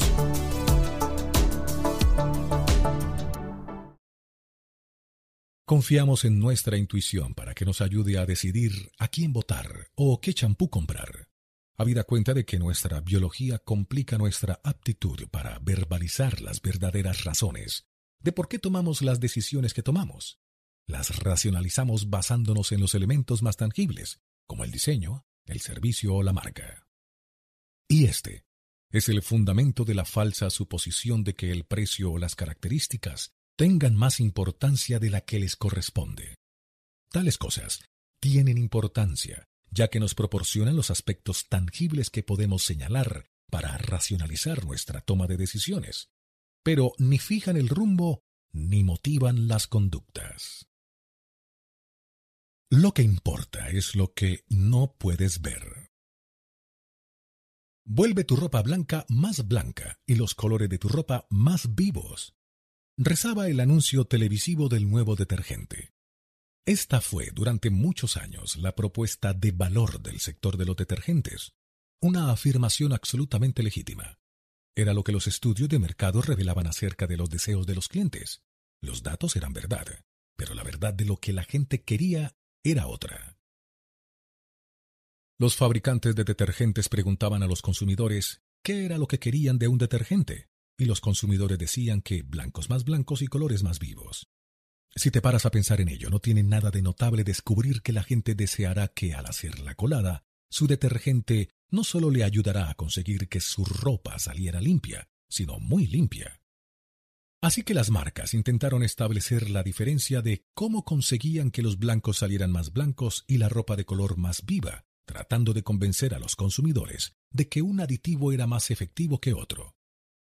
Proteínas, decía una marca. Intensificador del color, proclamaba otra. Ninguno preguntaba a los clientes por qué querían tener su ropa limpia. Esa pequeña perla de sabiduría no se puso de manifiesto hasta muchos años después, cuando un grupo de antropólogos contratados por una empresa de productos envasados divulgó que todos esos aditivos no impulsaban, de hecho, ninguna conducta. Según observaron, cuando la gente sacaba la colada de la secadora, nadie la ponía al trasluz para ver lo blanca que estaba ni lo comparaba con otras prendas más nuevas para comprobar la intensidad de sus colores. Lo primero que hacía la gente cuando sacaba su colada de la secadora era olerla. Este sí que fue un descubrimiento asombroso. Para la gente sentir la limpieza era más importante que el hecho de que estuviera limpia. Ya se suponía que todos los detergentes limpiaban la ropa. Eso es lo que se supone que hace un detergente. Pero hacer que la ropa oliera a fresco y a limpio era mucho más importante que las sutiles diferencias entre qué detergentes dejaban la ropa perceptiblemente más limpia. Que una falsa suposición convenza a un sector entero para que vaya por el camino equivocado no es exclusivo de los detergentes. Las empresas de telefonía móvil creían que la gente quería más opciones y botones. Hasta Apple lanzó su iPhone con menos opciones y únicamente un botón. Los fabricantes de automóviles alemanes estaban convencidos de que lo único que les importaba a sus compradores estadounidenses era su ingeniería, así que se quedaron atónitos y desconcertados cuando se enteraron de que tener una ingeniería fantástica no era suficiente. Uno a uno, los fabricantes de coches de lujo alemanes añadieron de mala gana sujetavasos a sus perfectos vehículos. Esa era una característica de suma importancia para los estadounidenses, acostumbrados a ir y volver del trabajo en coche, pero que rara vez era mencionada por los estudios sobre los factores que influían en las decisiones de compra. No estoy planteando en absoluto que los sujetavasos hagan que la gente sea fiel a BMW. Lo único que planteo es que incluso para los compradores de coches con una mentalidad racional, en lo tocante a la toma de decisiones, hay mucho más de lo que se ve a simple vista. Literalmente. El poder del sistema límbico es asombroso. No solo controla nuestras decisiones viscerales, sino que puede influirnos para que hagamos cosas que se antojan ilógicas o irracionales. Dejar la seguridad del hogar para explorar lugares lejanos. Atravesar océanos para ver lo que hay en la otra orilla. Dejar un trabajo estable para fundar una empresa en el sótano de tu casa sin tener dinero en el banco. Muchos estudiamos estas decisiones y decimos, Menuda estupidez, estás loco. Podrías perderlo todo, podrías morir. ¿En qué estás pensando? No es la lógica ni los hechos, sino las esperanzas y los sueños. Nuestros corazones y nuestras tripas, los que nos impulsan a probar nuevas cosas. Si todos fuéramos racionales, no habría pequeñas empresas ni exploraciones, apenas habría innovaciones y no existirían los grandes dirigentes que motivaran todas esas cosas. Es la creencia imperecedera en algo mayor y mejor lo que provoca esa clase de comportamientos. Pero el sistema límbico también puede controlar el comportamiento que tiene origen en otras emociones como el odio o el miedo. ¿Por qué, si no, planearía alguien hacer daño a otro al que nunca ha visto? Es apabullante la cantidad de estudios de mercado que ponen de manifiesto que las personas quieren hacer negocios con la empresa que les ofrece los productos de mejor calidad, con el máximo de prestaciones, el mejor servicio y todo al mejor precio. Pero piensa en las empresas que generan la mayor fidelidad. Rara vez tienen todas esas cosas. Si quieres comprar una Harley Davidson personalizada, tienes que esperar seis meses para que te la entreguen. En su honor, hay que decir que han reducido el plazo de un año. Eso es un servicio pésimo. Los ordenadores de Apple son al menos un 25% más caros que un PC equivalente. Además, hay menos programas disponibles para su sistema operativo. Además, tienen menos equipos periféricos. Además, las propias máquinas son a veces más lentas que un PC similar. Si la gente tomara solo decisiones racionales e hiciera todas las averiguaciones pertinentes antes de realizar una compra, nadie compraría jamás un Mac. Pero, por supuesto, la gente sí que compra Mac. Y algunos no solo los compran, los adoran. Un sentimiento que proviene directamente del corazón o del sistema límbico. Todos conocemos a alguien que es un amante empedernido de Mac. Pregúntale por qué ama a su Mac y no te dirá, bueno, me considero alguien al que le gusta desafiar el orden establecido y para mí es importante rodearme de personas, productos y marcas que demuestren al mundo exterior que creo serlo. Desde un punto de vista de la biología, eso es lo que ha sucedido. Pero esa decisión fue tomada en la parte del cerebro que controla la conducta, pero no el lenguaje. Así que, en su lugar, lo que hace es ofrecer una justificación racional. Es por la interfaz de usuario, es por la sencillez, es por el diseño, es por la gran calidad. Son los mejores ordenadores. Soy una persona creativa. En realidad, su decisión de compra y su lealtad son ambas profundamente personales. En realidad, no tiene mucho que ver con Apple, tiene que ver con él mismo. Lo mismo se puede decir incluso de la gente a la que le encanta trabajar en Apple. Ni siquiera los empleados son capaces de expresarlo en palabras. En su caso, su trabajo es uno de los qué de su por qué. Esa gente también está convencida de que lo que está detrás del éxito de Apple es únicamente la calidad de los productos. Pero, en su fuero interno, a todos les encanta formar parte de algo más grande que ellos. Los empleados más leales a Apple, como la mayoría de los clientes más fieles a Apple, aman todos una buena revolución. Un gran aumento de sueldo y unos beneficios adicionales no podrían convencer a un empleado leal a Apple para que trabajara para Dell. Y ninguna cantidad de incentivos en forma de reembolsos y descuentos podría convencer a un usuario fiel a Mac de que cambiara a un PC. Muchos ya están pagando el doble de precio. Esto trasciende lo racional. Es una creencia, no es una casualidad que la cultura de Apple sea descrita a menudo como un culto. Se trata de algo más que únicamente los productos, es una causa que apoyar, es una cuestión de fe. ¿Te acuerdas del Honda y el Ferrari? Los productos ya no son solo símbolos de lo que la empresa cree, también sirven como símbolos de lo que creen los compradores leales. A las personas que poseen un ordenador portátil de Apple, por ejemplo, les encanta abrirlo mientras están sentados en un aeropuerto. Les gusta que todo el mundo sepa que están utilizando un Mac. Es un emblema, un símbolo de lo que son. Ese resplandeciente logotipo de Apple da testimonio de algo acerca de esas personas y de cómo ven el mundo. ¿Alguien se da cuenta cuando una persona abre la tapa de su ordenador Hewlett Packard o Dell? No. Ni siquiera les importa a las personas que utilizan esos ordenadores. Hewlett Packard y Dell tienen una idea confusa del por qué, así que sus productos y sus marcas no simbolizan nada relacionado con sus usuarios. Para el poseedor de un Dell o un Hewlett Packard, su ordenador, con independencia de lo rápido o elegante que sea, no simboliza una finalidad, una causa o una creencia más elevada. Es solo un ordenador. De hecho, durante mucho tiempo, el logotipo de la tapa de un ordenador Dell miraba al usuario, de manera que cuando lo abriera quedaría invertido para todos los demás. Los productos con una idea clara de por qué proporcionan a las personas una manera de decirle al mundo exterior quiénes son y qué es en lo que creen. Recuerda, la gente no compra lo que haces, compra por qué lo haces.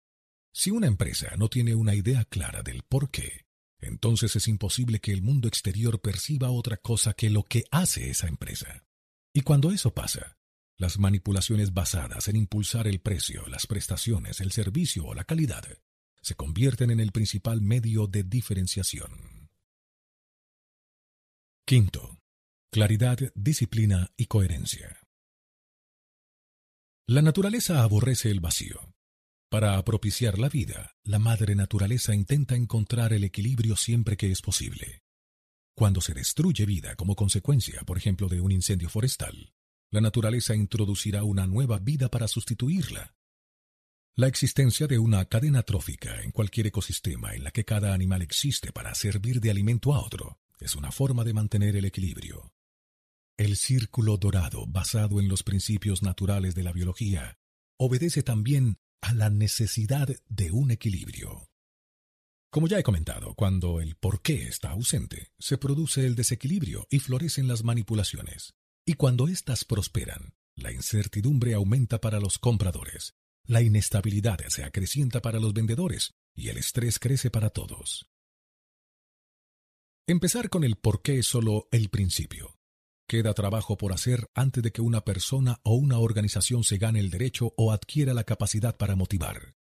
Para que el círculo dorado funcione, cada una de las piezas debe estar en equilibrio y en el orden correcto. Claridad en el porqué. Todo empieza con la claridad. Tienes que saber por qué haces lo que haces.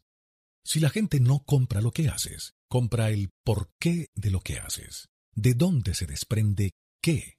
Si tú no sabes por qué haces lo que haces, ¿cómo lo van a saber los demás? Si el responsable de la organización no es capaz de definir con claridad el porqué de que exista la organización, aparte de por sus productos o servicios, entonces, ¿cómo espera que los empleados sepan por qué van a trabajar?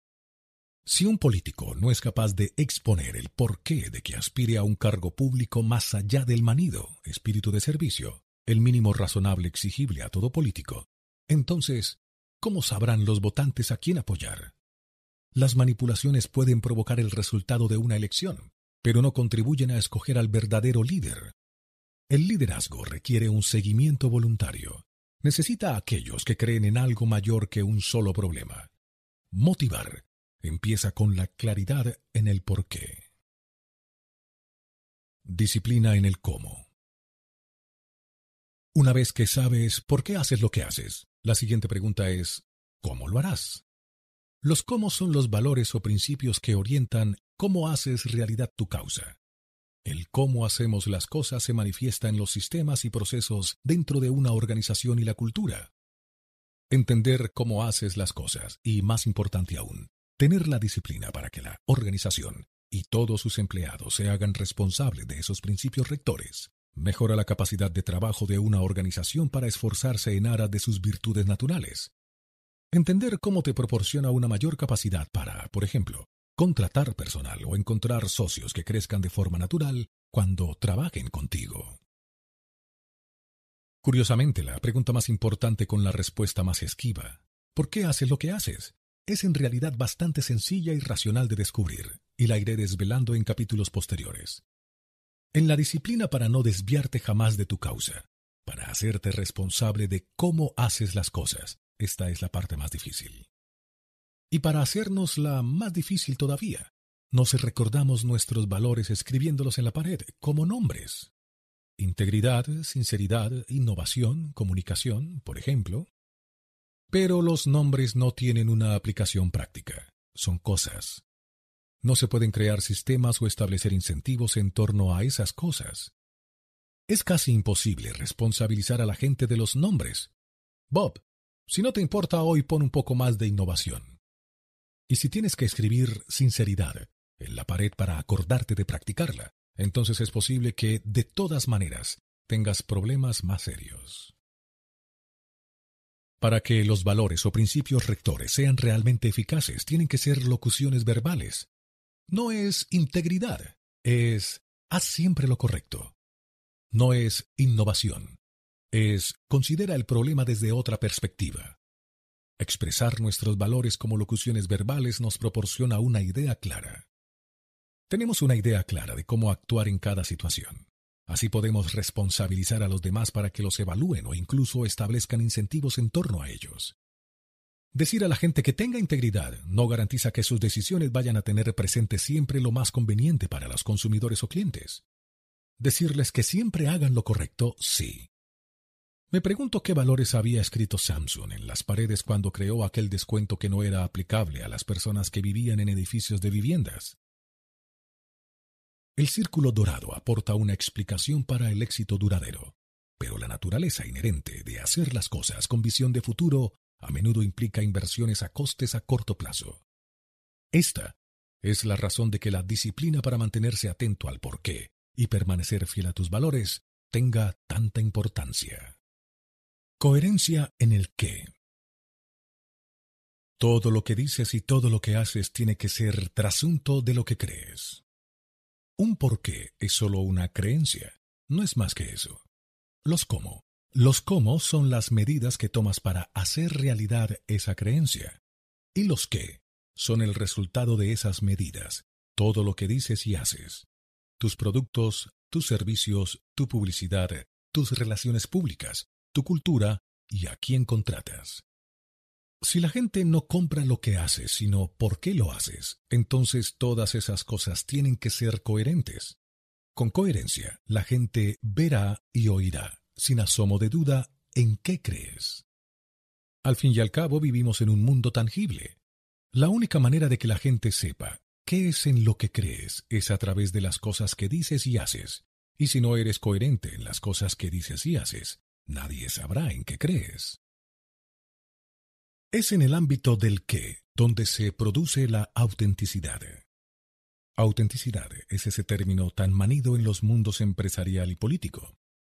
Todo quisque se hace lenguas de la importancia de ser auténtico. Tienes que ser auténtico, dicen los expertos. Todos los datos sobre las tendencias demuestran que las personas prefieren hacer negocios con marcas auténticas. La gente vota al candidato auténtico. El problema es que esa enseñanza es absolutamente irrealizable. ¿Cómo entras en el despacho de alguien y dices, por favor, a partir de ahora un poco más de autenticidad? Por favor, esa parte de la comercialización en la que estás trabajando, podría decir un CEO. Hazla un poco más auténtica. ¿Qué hacen las empresas para lograr que su mercadeo, sus ventas o lo que sea que estén haciendo sea auténtico? La solución habitual me resulta hilarante. Salen a la calle y realizan un estudio de consumo en el que les preguntan a los clientes, ¿qué tendríamos que decirle para que resultáramos auténticos? Esto es algo que está totalmente fuera de lugar. Uno no le puede preguntar a los demás qué es lo que tiene que hacer para ser auténtico. Serlo significa que ya lo sabes. ¿Qué dice un político cuando se le advierte que sea más auténtico? ¿Cómo actúa un dirigente con más autenticidad? Sin tener una idea clara del por qué, la enseñanza es del todo inútil. La autenticidad significa que tu círculo dorado esté equilibrado lo que a su vez implica que todo lo que digas y todo lo que hagas te lo creas a pies juntillas. Y esto sirve tanto para la gerencia como para la plantilla. Solo cuando eso sucede las cosas que dices y haces pueden interpretarse como auténticas. Apple creía que su primitiva computadora Apple y su Macintosh desafiaban a la plataforma dominante IBM DOS. Apple cree que sus productos iPod y iTunes desafían el orden establecido en el sector musical. Y todos comprendemos por qué Apple hace lo que hace. Y es esa mutua comprensión la causa de que consideremos que sus productos son auténticos. Dell lanzó los reproductores MP3 y las PDA con la intención de entrar en el negocio de los pequeños dispositivos electrónicos, pero ignoramos cuál es el porqué de Dell no tenemos ninguna certeza acerca de cuál es su creencia ni por qué fabricó esos productos, al margen del propio beneficio y del deseo de sacar partido a un nuevo segmento del mercado. Esos productos no son auténticos. No es que Dell no pudiera acceder a otros mercados, sin duda tiene el conocimiento y la capacidad para hacer buenos productos. Pero su capacidad para hacerlo sin una idea clara del por qué es lo que lo hace mucho más difícil y mucho más caro. La mera fabricación de productos de alta calidad y su comercialización no es garantía de éxito alguno.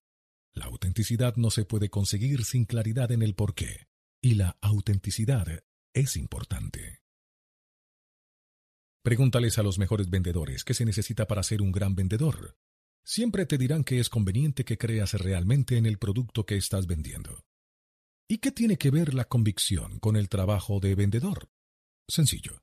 Cuando los vendedores creen realmente en lo que están vendiendo, entonces las palabras que acuden a sus bocas son auténticas. Cuando la creencia entra en la ecuación, el vendedor irradia pasión. Y es esa autenticidad la que genera las relaciones en las que se basan las mejores organizaciones de ventas. Las relaciones también generan confianza, y con la confianza llega la fidelidad. La falta de un círculo dorado equilibrado significa falta de autenticidad, lo que a su vez supone ausencia de cualquier relación sólida, ergo ninguna confianza. Y te encuentras de nuevo en la casilla de salida vendiendo a base del precio, el servicio, la calidad o las funciones. Vuelves de nuevo a estar como todos los demás. Peor aún, sin esa autenticidad, las empresas recurren a la manipulación, fijación del precio, ofertas, presión social, miedo, a tu elección. ¿Es esto efectivo? Por supuesto, aunque solo a corto plazo. Ser auténtico no es una condición para alcanzar el éxito, pero lo es si quieres que éste sea duradero. De nuevo, todo tiene que ver con el porqué. La autenticidad se da cuando dices y haces las cosas en las que crees de verdad. Pero si no sabes por qué existen la empresa o los productos a un nivel por encima de lo que haces, entonces es imposible que sepas si las cosas que dices o haces son coherentes con tu porqué. Sin el porqué, cualquier tentativa de autenticidad será casi siempre falsa. El orden correcto. Después de alcanzar la claridad del porqué, de ser disciplinado y responsable de los propios valores y principios rectores y de ser coherente en todo lo que se dice y se hace, el último paso consiste en mantenerlo todo en el orden correcto. De la misma manera que en el pequeño ejemplo publicitario de Apple que he utilizado anteriormente, el simple cambio en el orden de la información, empezando con el porqué, alteró la influencia del mensaje. Los qué son importantes, ya que proporcionan la prueba tangible del por qué. Pero este debe ser lo primero. El por qué proporciona el contexto para todo lo demás. Como se verá una y otra vez en todos los casos y ejemplos de este libro, ya sea en el liderazgo, la toma de decisiones o la comunicación, comenzar con el por qué ejerce un profundo y duradero efecto sobre el resultado. Empezar con el por qué es lo que motiva a las personas a actuar.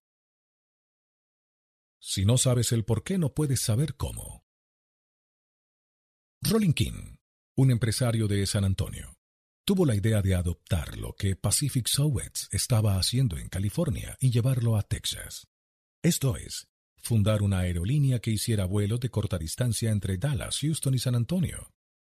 Tras pasar recientemente por un largo y desagradable divorcio, recurrió al único hombre en el que confiaba para que le ayudara a hacer despegar su idea, al bebedor de Bourbon y fumador empedernido Herb Kelleher, el abogado que le había llevado el divorcio.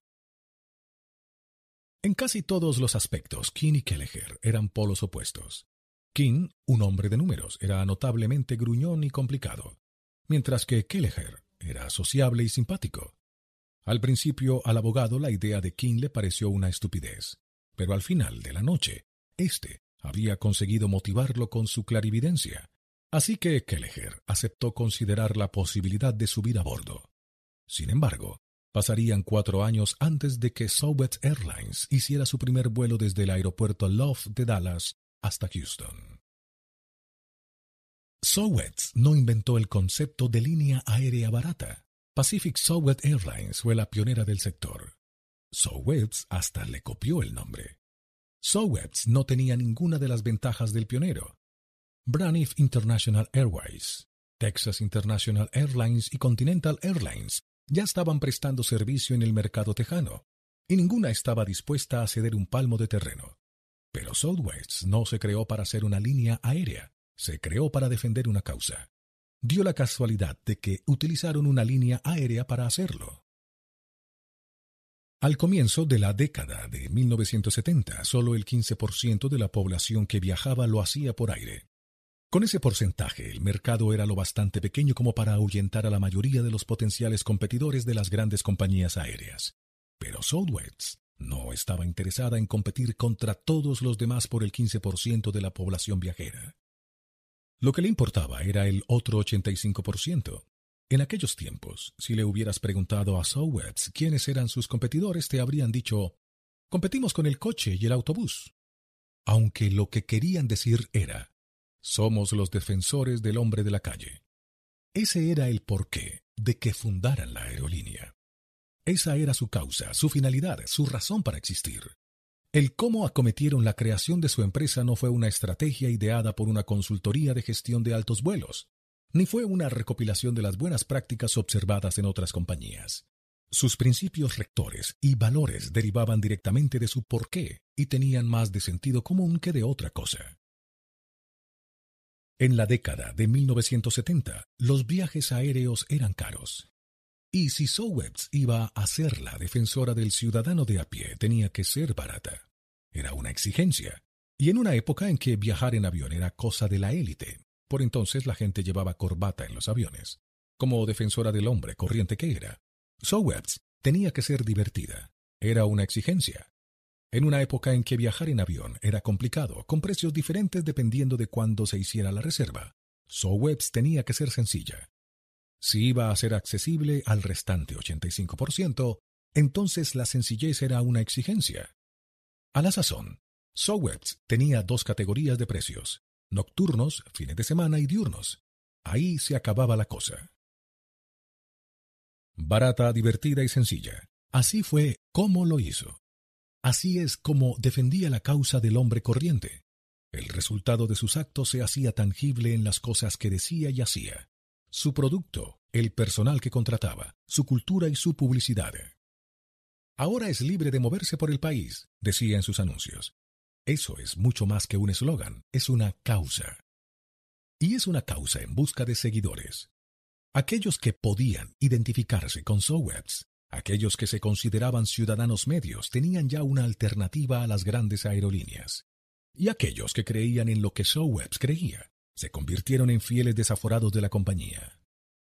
Les parecía que Sowebs era una empresa que les hablaba directamente a ellos y que hablaba directamente para ellos. Y lo que era aún más importante, les parecía que volar en Sowebs expresaba algo acerca de lo que eran como personas.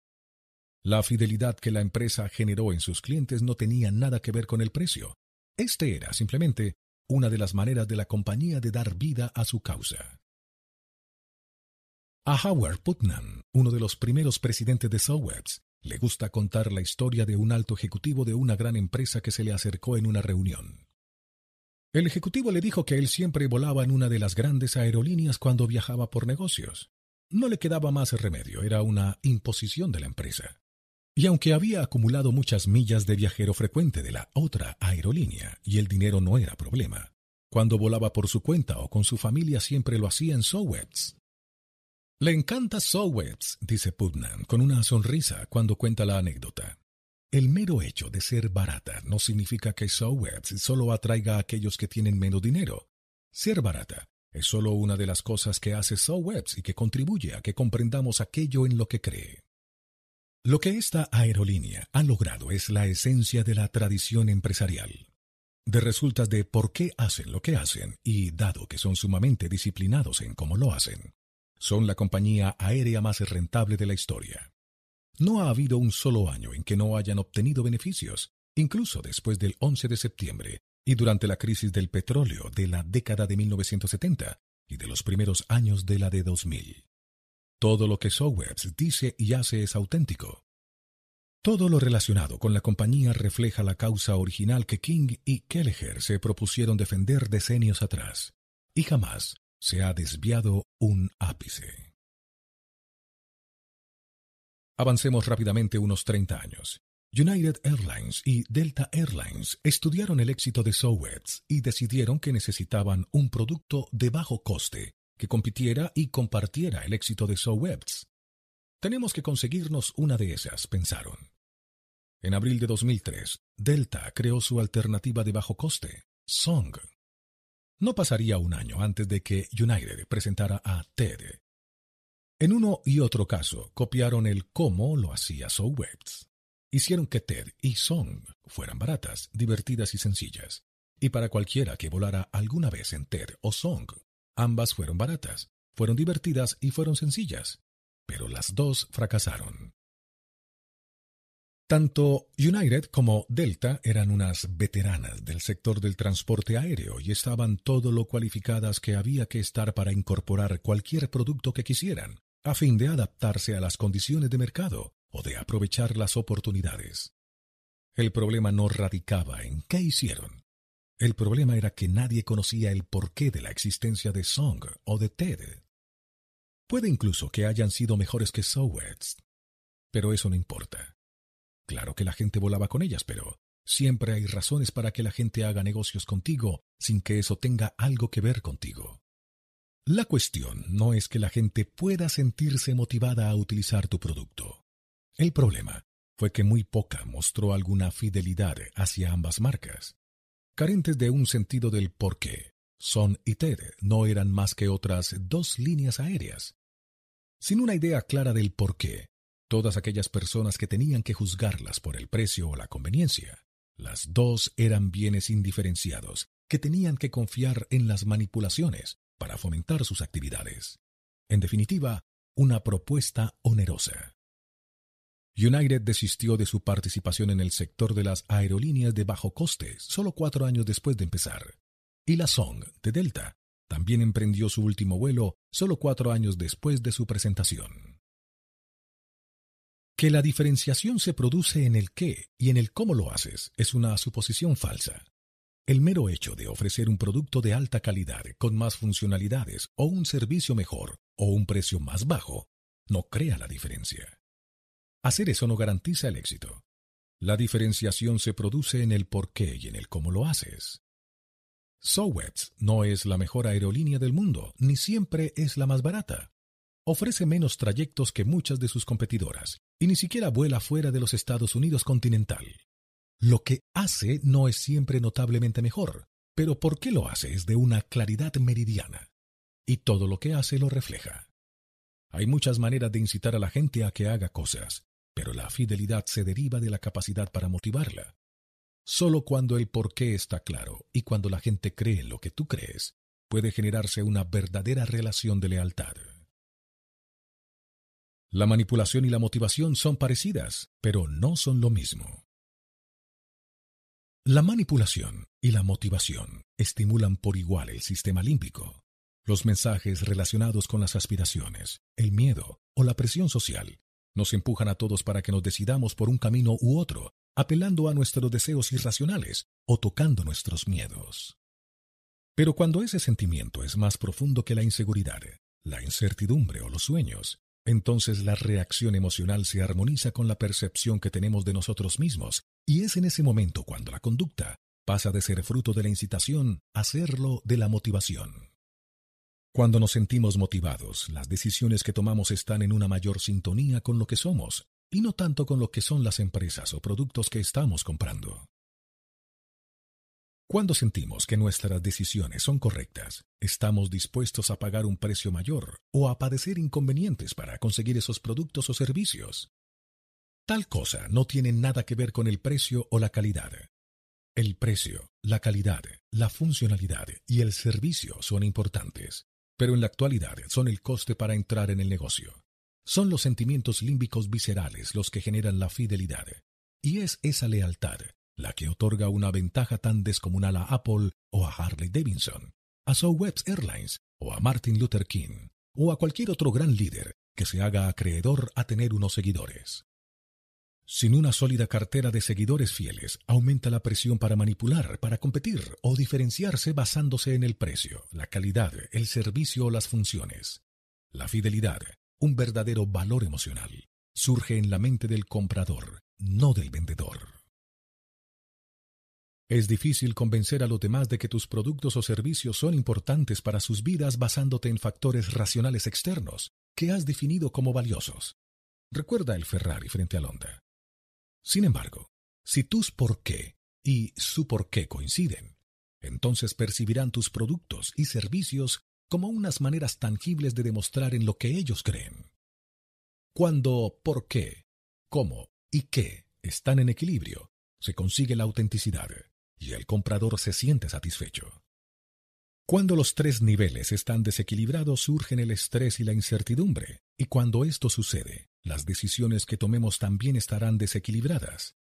Sin el porqué, el comprador se siente fácilmente incitado por sus aspiraciones o el miedo. En ese momento es el comprador quien corre el mayor riesgo de acabar siendo inauténtico. Si compra algo que claramente no encarna su propia idea del porqué, entonces los que lo rodean tendrán pocas pruebas para hacerse una idea de quién es. El ser humano es un animal social.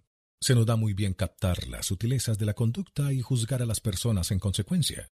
Recibimos buenas impresiones y malas impresiones de las empresas, igual que recibimos buenas y malas impresiones de las personas. Hay personas que nos inspiran confianza sin más y otras que no. Estas impresiones también se evidencian cuando las empresas tratan de cortejarnos. Nuestra capacidad para tener una opinión u otra de una persona funciona igualmente con una organización. Lo que cambia es quién nos está hablando, pero el que escucha es siempre una única persona. Incluso cuando una persona emite su mensaje por televisión, por ejemplo, da igual la cantidad de personas que vean el anuncio, que siempre será solo una persona individual la que pueda recibir el mensaje. Este es el valor del círculo dorado. Proporciona una manera de transmitir que es coherente con la forma en que los individuos reciben la información. Es por esa razón por lo que una organización ha de ser clara sobre su finalidad, causa o creencia, y asegurarse de que todo lo que diga y haga sea auténtico y coherente con esa creencia. Si los niveles del círculo dorado están equilibrados, todos aquellos que compartan la visión del mundo de la empresa se sentirán atraídos hacia ella y sus productos, como una polilla por una bombilla. Hacer negocios es como tener una cita me gustaría presentarte a nuestro amigo imaginario Brad. Esta noche, Brad va a acudir a una cita. Es la primera y está bastante nervioso. Cree que la mujer que está a punto de conocer es verdaderamente guapa y que hay muchas posibilidades de que la cosa prospere. Brad se sienta para cenar y empieza a hablar. Soy inmensamente rico. Tengo una casa fantástica y un coche precioso. Conozco a muchas personas famosas. Salgo en la tele a todas horas y eso está bien porque soy bien parecido. Creo que me ha ido realmente bien. La pregunta es, ¿conseguirá Brad una segunda cita? La manera de expresarnos y la forma de comportarnos es todo una cuestión biológica. Esto significa que podemos hacer ciertas comparaciones entre las cosas que hacemos en nuestras vidas sociales y las que hacemos en nuestras vidas profesionales. Después de todo, la gente es la gente. Para aprender a aplicar el porqué a una situación profesional, no hay que ir mucho más allá de ver cómo actuamos en una cita. Porque, en realidad, no hay ninguna diferencia entre las ventas y las citas. En ambos casos te sientas a una mesa en frente de alguien y confías en decir las suficientes cosas acertadas para cerrar el acuerdo. Como es natural, siempre puedes optar por una o dos manipulaciones. Una cena especial. Dar a entender que tienes algunas entradas o insinuar que conoces a alguien. Dependiendo de hasta qué punto quieras cerrar el trato en falso, hasta podrías decirles algo que quisieran oír. Promételes la luna, y hay muchas probabilidades de que cierres el acuerdo. Una vez, puede que dos. Con el tiempo, sin embargo, mantener esa relación te costará cada vez más, independientemente de las manipulaciones que escojas. Esa no es la forma de establecer una relación de confianza. En el caso de Brad, es evidente que la cita no salió bien. No hay muchas probabilidades de que consiga una segunda cita, y sin duda no ha hecho un buen trabajo a la hora de poner los cimientos para establecer una relación. Curiosamente, es posible que el interés inicial de la mujer se haya generado sobre la base de esos elementos. La mujer aceptó acudir a la cita porque sus amigos le dijeron que Brad era guapo, que tenía un buen trabajo y que conocía a muchas personas famosas. Y aunque todas esas cosas pueden ser ciertas, los que no impulsan la toma de decisiones sino que deben estilizarse como prueba del porqué, así que la cita fue un rotundo fracaso. Enviemos de nuevo a Brad, pero en esta ocasión va a empezar con el porqué. ¿Sabes lo que me gusta de mi vida? Empieza esta vez. Que todos los días me levanto para hacer algo que me encanta. Consigo motivar a las personas para que hagan cosas que las motiven. Eso es lo más maravilloso del mundo. De hecho, La mejor parte consiste en tratar de descubrir todas las maneras distintas de poder hacerlo. De verdad que es genial. Y, lo creas o no, lo cierto es que he ganado mucho dinero con eso. Me compré una gran casa y un coche bonito. Llego a conocer a montones de personas famosas y salgo en la televisión a todas horas, lo cual es divertido porque soy bien parecido. Soy muy afortunado por hacer algo que me encanta y lo cierto es que me ha ido bastante bien gracias a ello.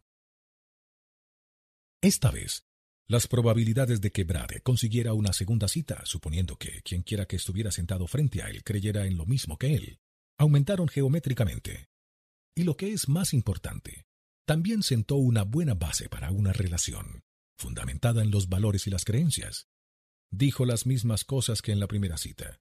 La única diferencia ahora es que empezó con el por qué, y todos los que, esto es, todas las ventajas tangibles, sirvieron de prueba de ese por qué. Analicemos ahora la forma de hacer negocios de la mayoría de las empresas. Alguien está sentado a una mesa frente a ti y ha oído que eres un buen partido, así que empieza a hablar. Nuestra empresa está cosechando grandes éxitos. Tenemos unas oficinas preciosas. Deberías pasarte algún día y echarles un vistazo. Trabajamos con las compañías y marcas más importantes. Estoy seguro de que has visto nuestra publicidad. Nos está yendo realmente bien. En los negocios, al igual que en una mala cita, muchas empresas se esfuerzan demasiado en demostrar su valor sin explicar, en primer lugar, por qué existen. Sin embargo, tienes que hacer algo más que mostrar tu currículo antes de que alguien te encuentre interesante. Pero eso es exactamente lo que hacen las empresas. Te ofrecen una extensa relación de su experiencia.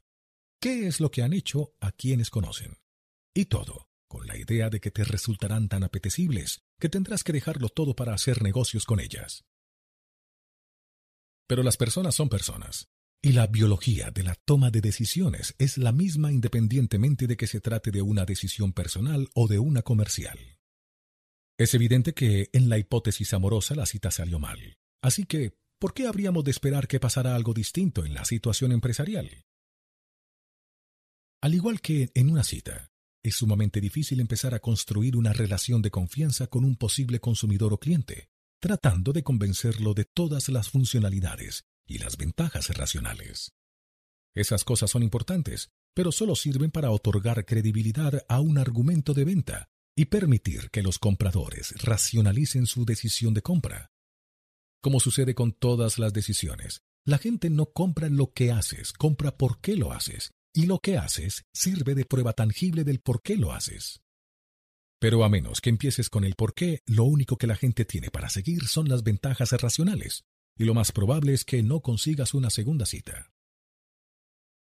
Esta es la alternativa. ¿Sabes lo que me encanta de nuestra empresa? El que cada uno de nosotros acude al trabajo cada día para hacer algo que le encanta. Conseguimos motivar a la gente para que haga cosas que la motive, es lo maravilloso del mundo. De hecho, lo divertido es tratar de descubrir todas las maneras distintas que tenemos de hacer eso. Es verdaderamente impresionante. Y lo mejor de todo es que también es bueno para la empresa. Nos va realmente bien. Tenemos unas oficinas preciosas. Deberías pasarte algún día a verlas. Trabajamos con algunas de las mejores compañías. Estoy seguro de que has visto nuestra publicidad. La verdad es que nos va muy bien. Bueno, ¿Qué certeza tienes de que el segundo argumento era mejor que el primero? Tres grados de certeza. Cuando solo podemos proporcionar un fundamento racional para tomar una decisión, cuando únicamente somos capaces de señalar los elementos tangibles o las valoraciones racionales, el grado más alto de certeza que podemos dar es, creo que esta es la decisión correcta. Eso sería biológicamente acertado porque estamos activando la neocorteza, la parte pensante de nuestro cerebro.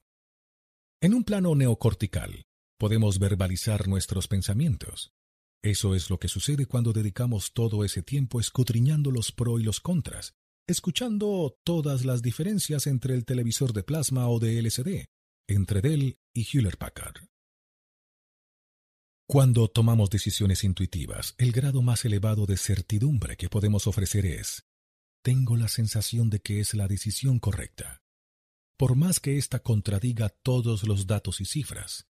De nuevo, Esto es biológicamente acertado, porque las decisiones viscerales se producen en la parte del cerebro que controla nuestras emociones, no el lenguaje. Pregúntale a la mayoría de los emprendedores y líderes de éxito cuál es su secreto, e invariablemente todos responderán lo mismo. Confío en mi intuición. Y cuando las cosas salgan mal te dirán, hice caso de lo que me decían los demás aunque no me parecía correcto. Debería haber confiado en mi instinto. Esa es una buena estrategia, salvo que no es susceptible de ampliación. La decisión intuitiva solo la puede tomar una única persona. Es una estrategia absolutamente correcta para una persona individual o una pequeña organización, pero ¿qué sucede cuando el éxito necesita que más personas puedan tomar decisiones que sientan correctas? Es entonces cuando el poder del por qué se puede concretar plenamente. La capacidad para expresar en palabras un porqué brinda el contexto emocional para las decisiones y ofrece una seguridad mayor que el creo que es correcta y puede extenderse más que el tengo la sensación de que es correcta. Cuando conoces tu por qué, el mayor grado de certidumbre que puedes ofrecer es sé que es correcta. Cuando sabes que la decisión lo es, no solo la sientes correcta, sino que también puedes racionalizarla y traducirla fácilmente a palabras. La decisión está totalmente equilibrada. Los qué racionales aportan la prueba del sentimiento del por qué. Si puedes expresar con palabras el sentimiento que impulsó la decisión intuitiva, sí puedes manifestar con claridad tu porqué. Si puedes manifestar con claridad tu porqué, proporcionarás un contexto claro para que los que te rodean comprendan la razón de que se tomará la decisión. Si la decisión es coherente con los datos y las cifras, entonces unos y otras sirven para reforzar la decisión. Esto se llama equilibrio y si la decisión contradice todos los datos y las cifras, entonces pondrá de relieve los demás elementos que tienen que tenerse en cuenta. Esto puede convertir la discusión sobre una decisión controvertida en una reflexión. Mi antiguo socio comercial, por ejemplo, se enfadaba cada vez que yo rechazaba un negocio. En esos casos le decía que tenía la sensación de que un posible cliente no era adecuado eso lo frustraba hasta la exasperación porque el dinero de este cliente es tan bueno como el de cualquier otro, me decía. Era incapaz de comprender la razón de mi decisión, y lo que era aún peor, yo no era capaz de explicarla. Era solo un pálpito. Por el contrario, en la actualidad soy capaz de explicar el porqué de que esté en el negocio, para motivar a las personas para que hagan cosas que las motiven. Si ahora tomara la misma decisión por la misma razón visceral, no habría nada que discutir porque todo el mundo tiene claro por qué se tomó la decisión. Rechazamos negocios porque esos posibles clientes no creen en lo que creemos nosotros y no les interesa nada que tenga que ver con motivar a las personas. Con una idea clara del por qué, una discusión sobre la aceptación de un cliente inadecuado se convierte en una reflexión sobre si el desequilibrio que conlleva compensa la ganancia a corto plazo que puede proporcionarnos. El objetivo de un negocio no debería ser el de hacer tratos con cualquiera que simplemente quiera lo que tienes. Antes bien, debería centrarse en las personas que creen en lo que tú crees. Cuando somos selectivos a la hora de hacer negocios solo con aquellos que creen en nuestro porqué, surge la confianza. Tercera parte. Los dirigentes necesitan que los sigan. Sexto. El surgimiento de la confianza. Decir que la mayoría de los empleados de la empresa acudían al trabajo amargados sería un eufemismo. No era ningún secreto que los empleados se sentían maltratados. Y si una empresa maltrata a su gente, no tiene más que ver cómo los empleados tratan a sus clientes. El lodo desciende por la ladera de una colina, y si eres el que está parado en la base, recibirás el impacto de todo su peso. En una empresa, ese suele ser el cliente. A lo largo de la década de 1980 esa fue la vida de Continental Airlines, la peor aerolínea del sector. Me di cuenta del principal problema de Continental en cuanto entré por la puerta en febrero de 1994 escribía Gordon Bethune en From Words to Fears. El relato de primera mano del presidente ejecutivo sobre la transformación de Continental. Era un lugar horrible para trabajar. Los empleados eran ariscos con los clientes, eran ariscos entre sí y se avergonzaban de su empresa. Y no puedes tener un buen producto si no dispones de unas personas a las que les guste ir a trabajar. Sencillamente es imposible. Relata Bethune. Herb Kelleher, el jefe de Sowets durante 20 años, fue tratado de hereje por postular la idea de que la primera responsabilidad de una empresa es cuidar a sus empleados. Unos empleados felices son garantía de unos clientes felices, afirmaba.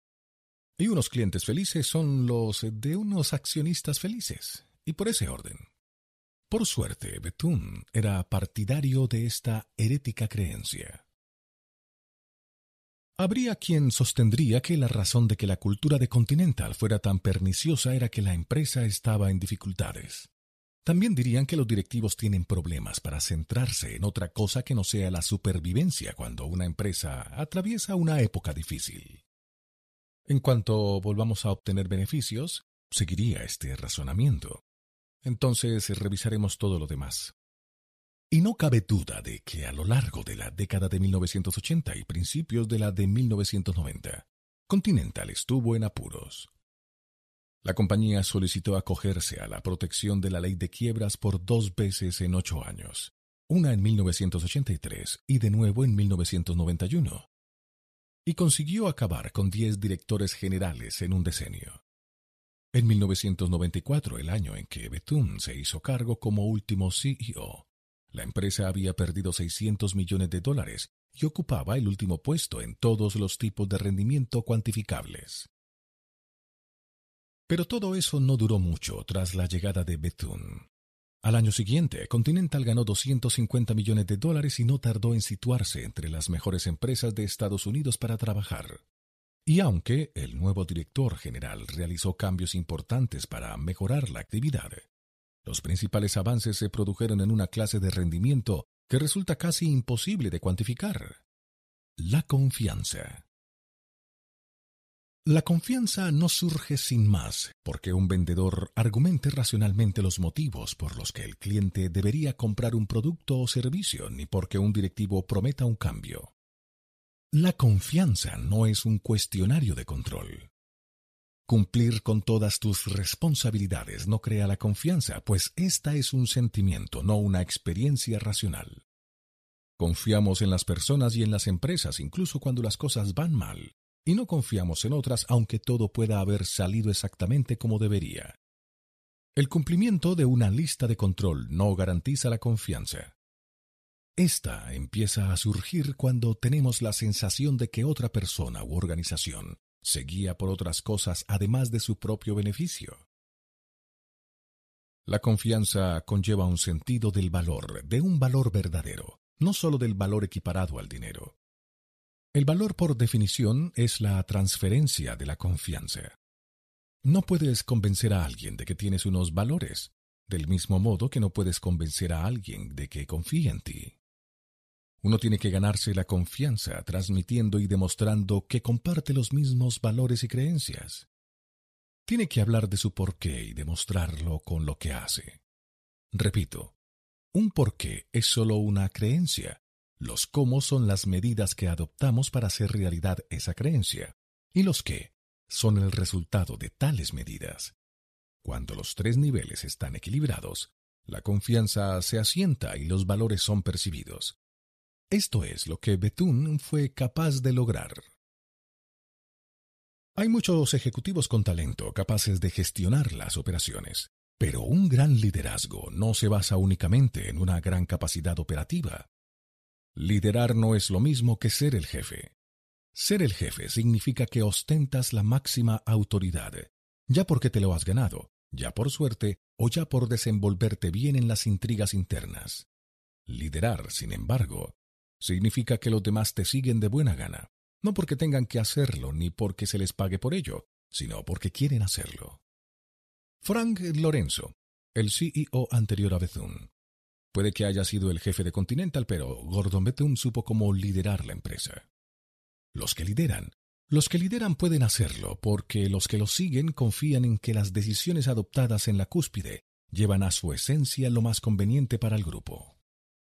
A cambio, los que confían se esfuerzan porque sienten que están trabajando para algo más importante que ellos mismos. Antes de la llegada de Bethune, la vigésima planta de la sede central de la empresa, la planta de los ejecutivos estaba vetada a la mayoría del personal. Las salas de los ejecutivos estaban cerradas con llave.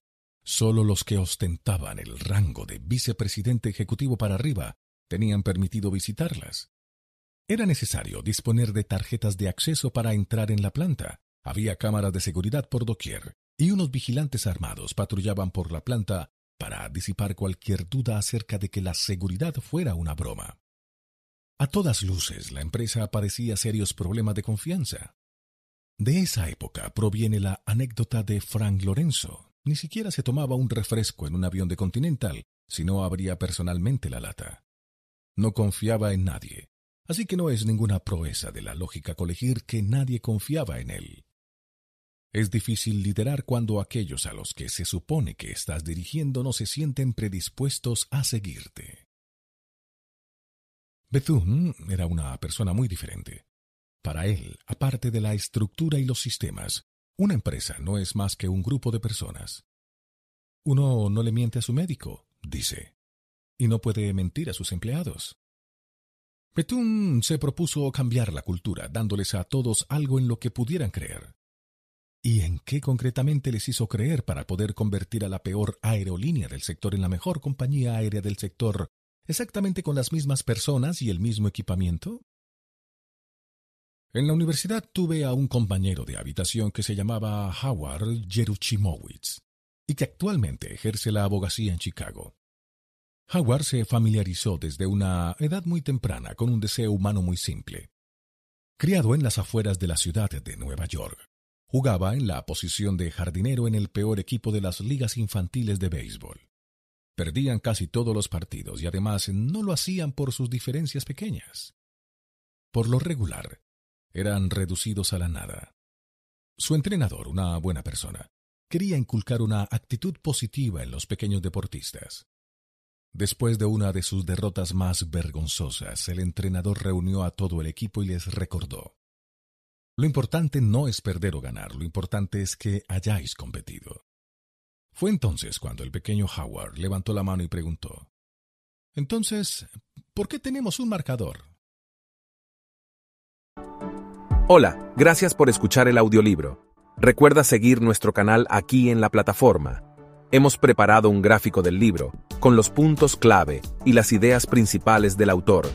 Haz clic en el enlace gráfico del libro en la descripción ahora y accede a un material ilustrado con pasos simples y fáciles, para que sepas todo sobre el libro en minutos.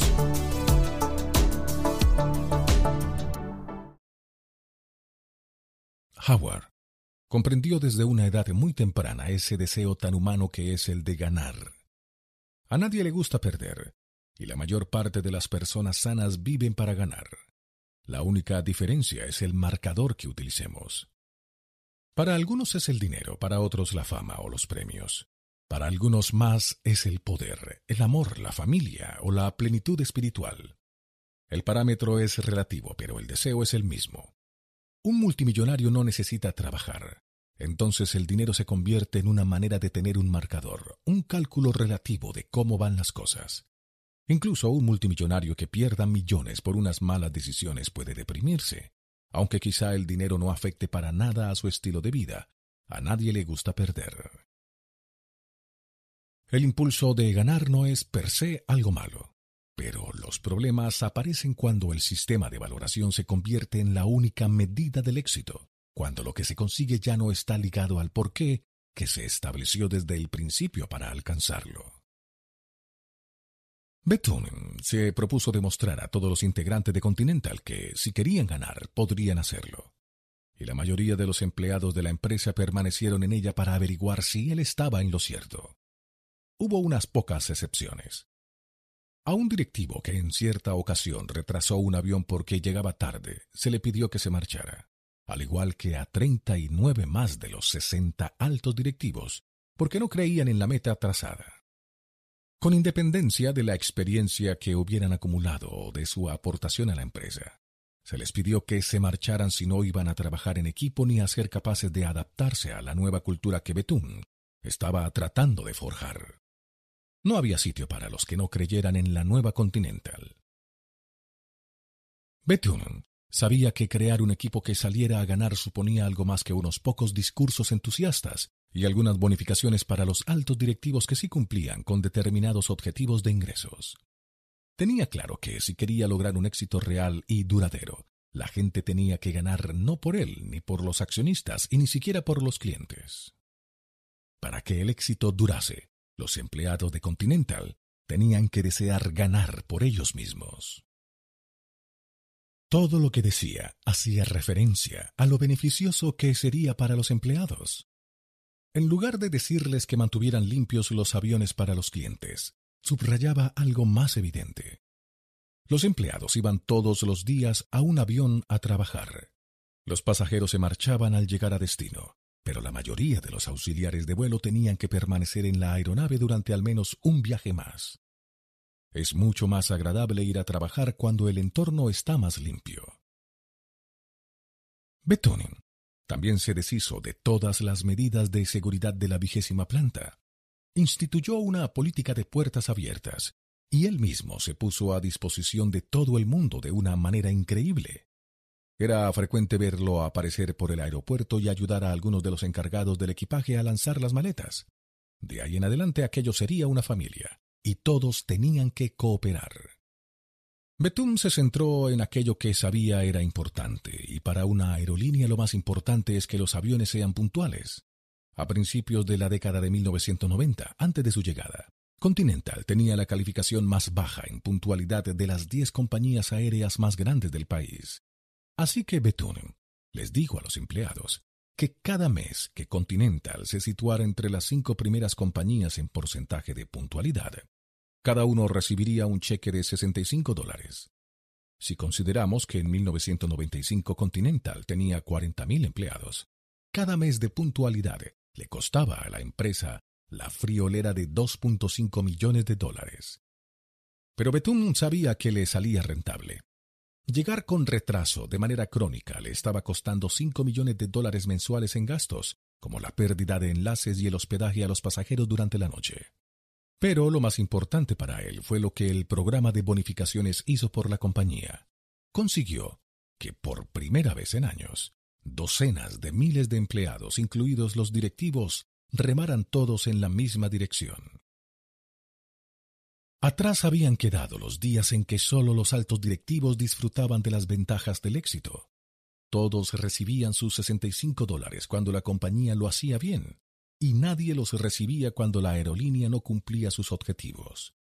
Betún insistió incluso en que el pago se realizaría mediante un talón independiente. Aquello no era simplemente un plus asimilado al salario, era algo distinto, era el símbolo de una victoria y con cada cheque un mensaje recordaba a los empleados por qué iban al trabajo. Gracias por contribuir a convertir a Continental en una de las mejores. Evaluamos las cosas que los empleados podían controlar de verdad, declaró Betún. Apostamos por algo que los empleados ganarían o perderían juntos, no cada uno por su lado. Todo lo que hizo la empresa fue que los empleados sintieran que estaban juntos en eso, y lo estaban. La única diferencia entre tú y un cavernícola es el coche que conduces. La razón de que la raza humana haya prosperado tanto no es que seamos los animales más fuertes, todo lo contrario. El tamaño y la fuerza por sí solos podrían no garantizar el éxito. Hemos prosperado como especie gracias a nuestra capacidad para crear culturas. Las culturas son grupos de personas que se congregan en torno a una serie de valores y creencias comunes. Cuando compartimos valores y creencias con los demás, generamos confianza. La confianza de los demás nos permite recurrir a ellos para que nos ayuden a proteger a nuestros hijos y garanticen nuestra supervivencia personal. La posibilidad de abandonar la guarida para salir a cazar o explorar, con la seguridad de que la comunidad protegerá a tu familia y tus enseres hasta que regreses. es uno de los elementos más importantes de la supervivencia de un individuo y del avance de nuestra especie.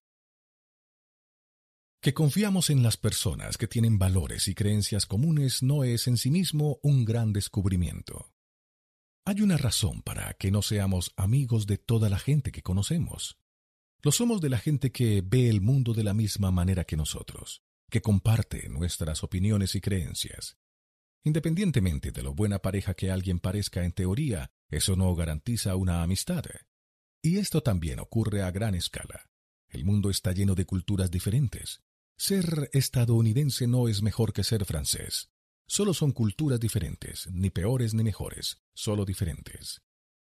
La cultura estadounidense valora decididamente los ideales del emprendimiento, la independencia y la confianza en uno mismo. Podemos decir que es nuestro porqué, el sueño americano. La cultura francesa, por su parte, valora enérgicamente los ideales de la identidad unificada, la confianza en el grupo y la joie de vivre. Observa que utilizamos la expresión francesa para definir el estilo de vida de la alegría de vivir. ¿Casualidad? Tal vez. Algunas personas se adaptan bien a la cultura francesa y otras encajan bien en la cultura estadounidense. No es una cuestión de que sean mejores o peores, solo diferentes. Por razones evidentes, la mayoría de las personas que han nacido y se han criado en una cultura acabarán encajando razonablemente bien en esa cultura, aunque no siempre es así. Hay personas que se criaron en Francia y que nunca consiguieron sentir que encajaban eran unos inadaptados en su propia cultura. Así que, pongamos por caso, se trasladaron a Estados Unidos, arrastrados por los sentimientos que tenían hacia el porqué de Estados Unidos, siguieron el sueño americano y emigraron. Siempre se dice que Estados Unidos se alimenta en buena medida de los emigrantes, pero es absolutamente falso que todos los inmigrantes sean miembros productivos de una sociedad. No es cierto que todos los inmigrantes tengan un espíritu emprendedor. Solo lo tienen aquellos que se sienten atraídos de forma visceral por Estados Unidos. Eso es lo que hace un porqué. Cuando se entiende con claridad, atrae a las personas que creen en lo mismo y, dando por sentado que encajan bien en lo que creen los estadounidenses y en su forma de hacer las cosas. Tales inmigrantes dirán del país, me encanta estar aquí, o amo este país. Esta reacción visceral no tiene tanto que ver con Estados Unidos como con ellos. Se trata de lo que sienten sobre su propia oportunidad y su capacidad para medrar en una cultura en la que sienten que encajan, en vez de en aquella de la que vinieron. Y, dentro del gran porqué que es Estados Unidos, esto se descompone aún más. Algunas personas se adaptan mejor a Nueva York, mientras que otras están más a gusto en Minneapolis. Una cultura no es peor ni mejor que la otra, solo diferente. Muchas personas sueñan, por ejemplo, con trasladarse a Nueva York, atraídas por su encanto o por las expectativas de encontrar oportunidades. Llegan con aspiraciones de hacer algo grande, pero antes de trasladarse no se paran a pensar si encajarán en la cultura. Algunos lo consiguen, pero son muchos los que fracasan. He visto una y otra vez a personas que llegan a Nueva York con grandes esperanzas y sueños, pero o bien no pudieron encontrar el trabajo que querían, o si lo hicieron no pudieron soportar la presión. No es que sean torpes, trabajen mal o no rindan, sencillamente no encajan. Entonces, o siguen en Nueva York y se esfuerzan más de lo necesario, detestando sus trabajos y sus vidas, o se marchan. Si se trasladan a una ciudad en la que encajen mejor, Chicago o San Francisco o cualquier otra, a menudo acaban siendo mucho más felices y teniendo más éxito. Nueva York no es racionalmente mejor que otras ciudades.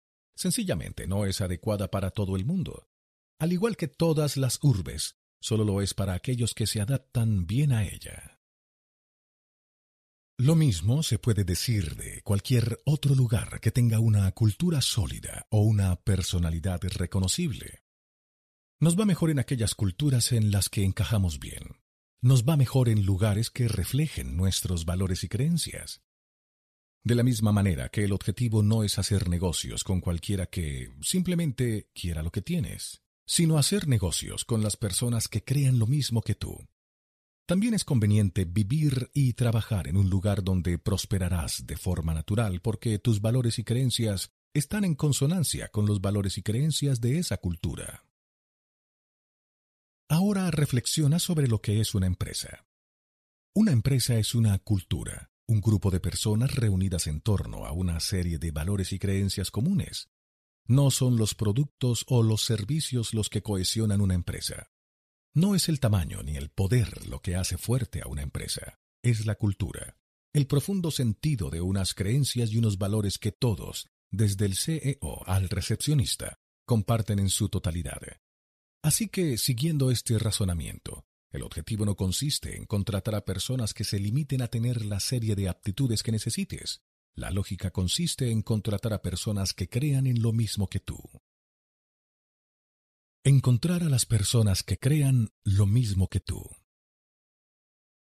En los albores del siglo XX, el aventurero inglés Ernest Shackleton se propuso explorar la Antártida. Roald Amundsen, un noruego, acababa de convertirse en el primer explorador en llegar únicamente al Polo Sur, dejando pendiente una conquista, cruzar el continente a través del punto más meridional de la Tierra.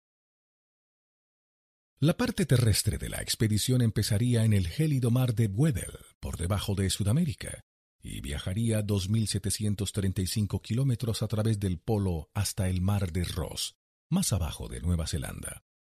El coste estimado en la época por Shackleton rondaría los 250 mil dólares. La travesía por el continente del Polo Sur será el mayor viaje polar que jamás se haya intentado, le dijo el explorador inglés a un periodista del New York Times el 29 de diciembre de 1913.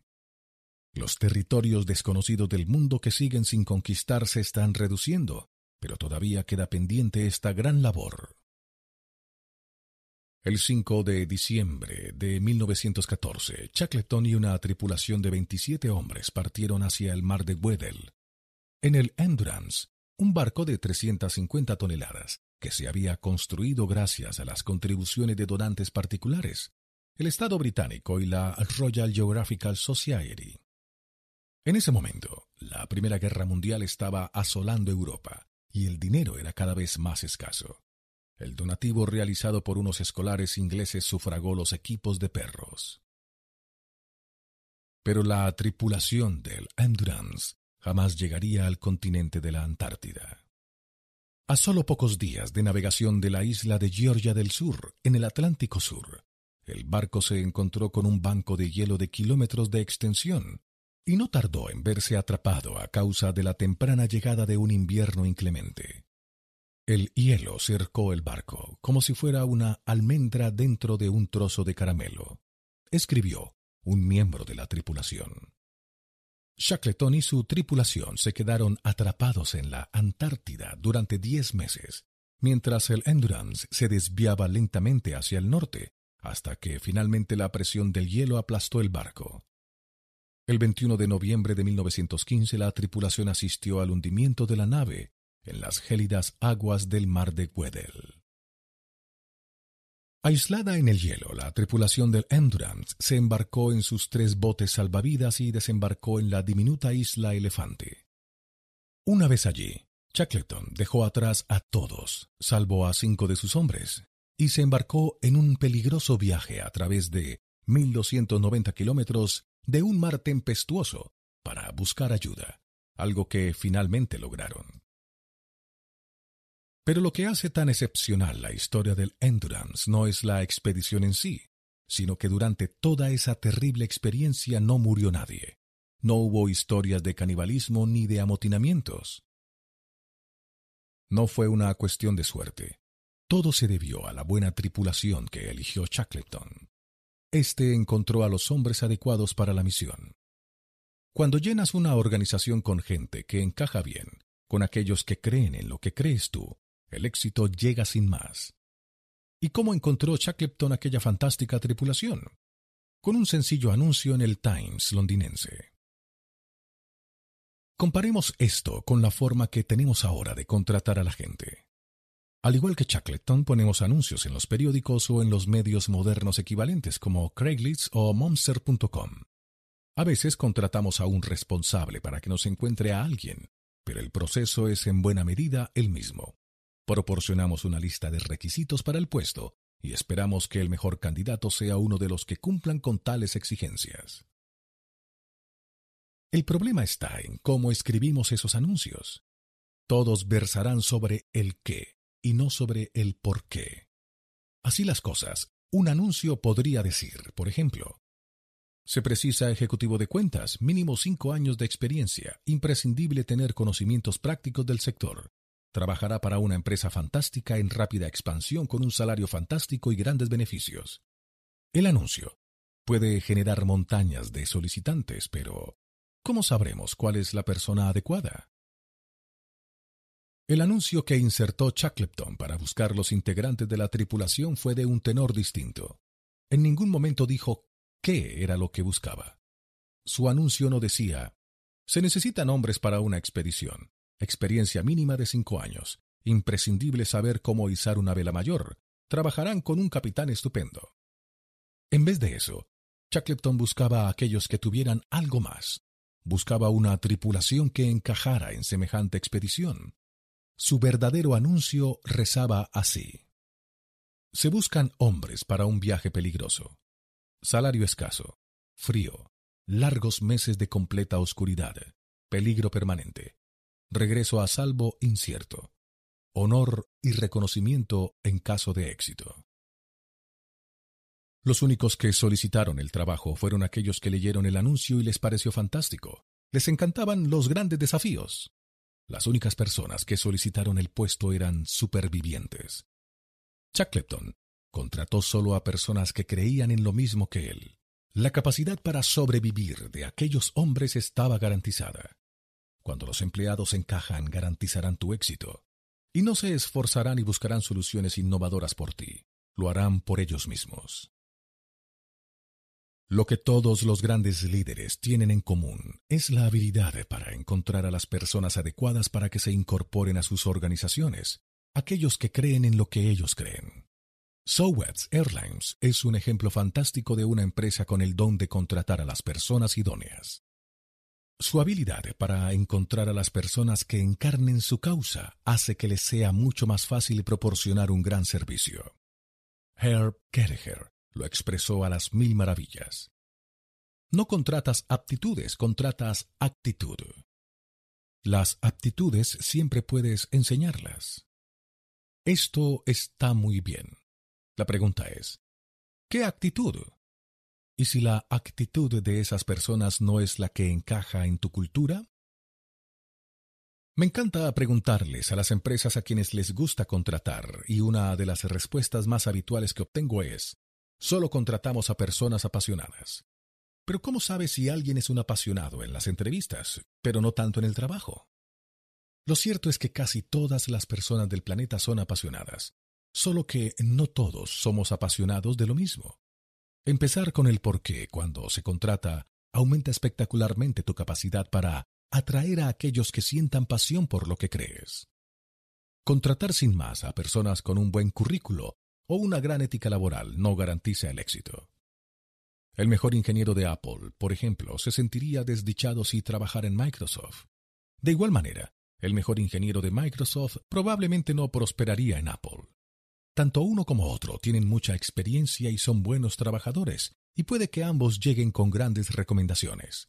Sin embargo, cada uno de los ingenieros no encaja en la cultura de la empresa del otro. El objetivo es contratar a aquellas personas que sean apasionadas de tu porqué, de tu propósito, causa o creencia, y que tengan la actitud que encaje en tu cultura. Una vez determinado esto, solo entonces debería evaluarse el conjunto de sus aptitudes, y su experiencia. Shackleton podría haber tenido a la tripulación más experimentada que el dinero pudiera comprar, pero si aquellos hombres no hubieran sido capaces de conectar en un plano mucho más profundo que el de sus aptitudes, su supervivencia no habría sido una conclusión previsible. Sowers estuvo años sin tener un departamento de reclamaciones. No lo necesitaba. Aunque Kelleher hablaba acertadamente de contratar actitud, la aerolínea se merece de hecho mayor reconocimiento por contratar a las personas idóneas responsables de proporcionar un gran servicio. Kelleher no era el único que decidía a quién contratar y pedirle a todo el mundo que se fíe sencillamente de su intuición es demasiado arriesgado. Su genialidad provenía del hecho de descubrir por qué algunas personas eran tan idóneas y a partir de ahí crear unos sistemas que encontrarán más de esas mismas personas. En la década de 1970, Sowebs Airlines decidió vestir a sus asistentes de vuelo con pantalones cortos y botas altas como parte de su uniforme. Eh, ¿Qué pasó en la década de 1970? No fue idea de la aerolínea. Pacific Sowebs, la compañía aérea radicada en California que Sowebs tomó como modelo, lo hizo primero, y Sowebs se limitó a copiarla. Pero al contrario que aquella, la empresa de Kelleher descubrió algo que se reveló de un valor inestimable. Se dio cuenta de que cuando incorporaba asistentes de vuelo, las únicas personas que solicitaban el puesto eran animadoras y majorettes. La razón había que encontrarla en que eran las únicas a las que no les importaba llevar los nuevos uniformes. Sin embargo, tanto unas como otras encajaban a la perfección en Sowebs. Tampoco es que tuvieran una gran actitud, Toda su predisposición consistía en animar a la gente, en propagar optimismo y en llevar a la masa a creer que podemos ganar. Eran las empleadas perfectas para una empresa que era la defensora del hombre corriente. Tras percatarse del hecho, Sowebs empezó a incorporar únicamente a animadoras y majorettes. Las grandes empresas no contratan a personas cualificadas y las animan, contratan a personas que ya están animadas y las motivan. Las personas están animadas o no, pero a menos que les des a las que están animadas algo en lo que creer, algo mayor que su labor para que trabajen en pro de la empresa, se animarán a sí mismas a encontrar un nuevo empleo y tú te quedarás con los restos. Dales una catedral. Reflexionemos sobre la historia de los dos canteros. Te acercas al primero y le preguntas, ¿le gusta su trabajo? El hombre levanta la vista y responde. Llevo trabajando en este muro más tiempo del que soy capaz de recordar. Es un trabajo monótono. Trabajo bajo un sol abrasador todo el día. Las piedras pesan mucho y levantarlas un día tras otro puede ser agotador. Ni siquiera estoy seguro de que esta obra vaya a terminarse en lo que me queda de vida, pero es un trabajo y me paga las facturas. Le das las gracias por su tiempo y sigues caminando. A unos nueve metros de distancia te paras junto al segundo cantero. Le haces la misma pregunta. ¿Le gusta su trabajo? Levanta la vista y responde. Me encanta mi trabajo. Estoy construyendo una catedral. Por supuesto, llevo trabajando en este muro más tiempo del que soy capaz de recordar, y sí, a veces el trabajo resulta monótono. Trabajo bajo un sol abrasador todo el día. Las piedras pesan mucho, y levantarlas un día tras otro puede ser agotador. Ni siquiera estoy seguro de que esta obra vaya a terminarse en lo que me queda de vida, pero estoy construyendo una catedral. Lo que estos dos canteros están haciendo es exactamente lo mismo. La diferencia está en que uno siente que tiene una finalidad, siente que encaja, va a trabajar para formar parte de algo más grande que la labor que realiza. El mero hecho de tener un sentido del por qué le cambia por completo la perspectiva de su trabajo. Esto lo convierte en un trabajador más productivo y sin duda más leal. Mientras que es muy probable que el primer cantero aceptase otro empleo a cambio de un sueldo mejor. El cantero motivado trabaja más horas y probablemente rechazaría un trabajo más fácil y mejor pagado para quedarse y formar parte de una causa más elevada. El segundo cantero no se considera ni más ni menos importante que el sujeto que hace los vitrales o ni siquiera que el arquitecto. Todos trabajan unidos para construir la catedral. Este es el vínculo que genera camaradería, y esa camaradería y confianza es lo que lleva al éxito. Las personas que trabajan unidas por una causa común. Las empresas que poseen un gran sentido del porqué son capaces de motivar a sus empleados. Los empleados que son más productivos e innovadores y el sentido que aportan al trabajo atrae a otras personas que también anhelan trabajar ahí. No tiene nada de raro que veamos por qué las empresas con las que nos encanta hacer negocios tienen también los mejores empleados. Cuando las personas de dentro de la empresa saben por qué acuden al trabajo, es muchísimo más probable que las personas de fuera entiendan por qué la empresa es especial. En tales organizaciones, desde la dirección hacia abajo, nadie se considera ni más ni menos que cualquier otro. Todos se necesitan mutuamente. Cuando estás motivado por el porqué, el éxito llega sin más.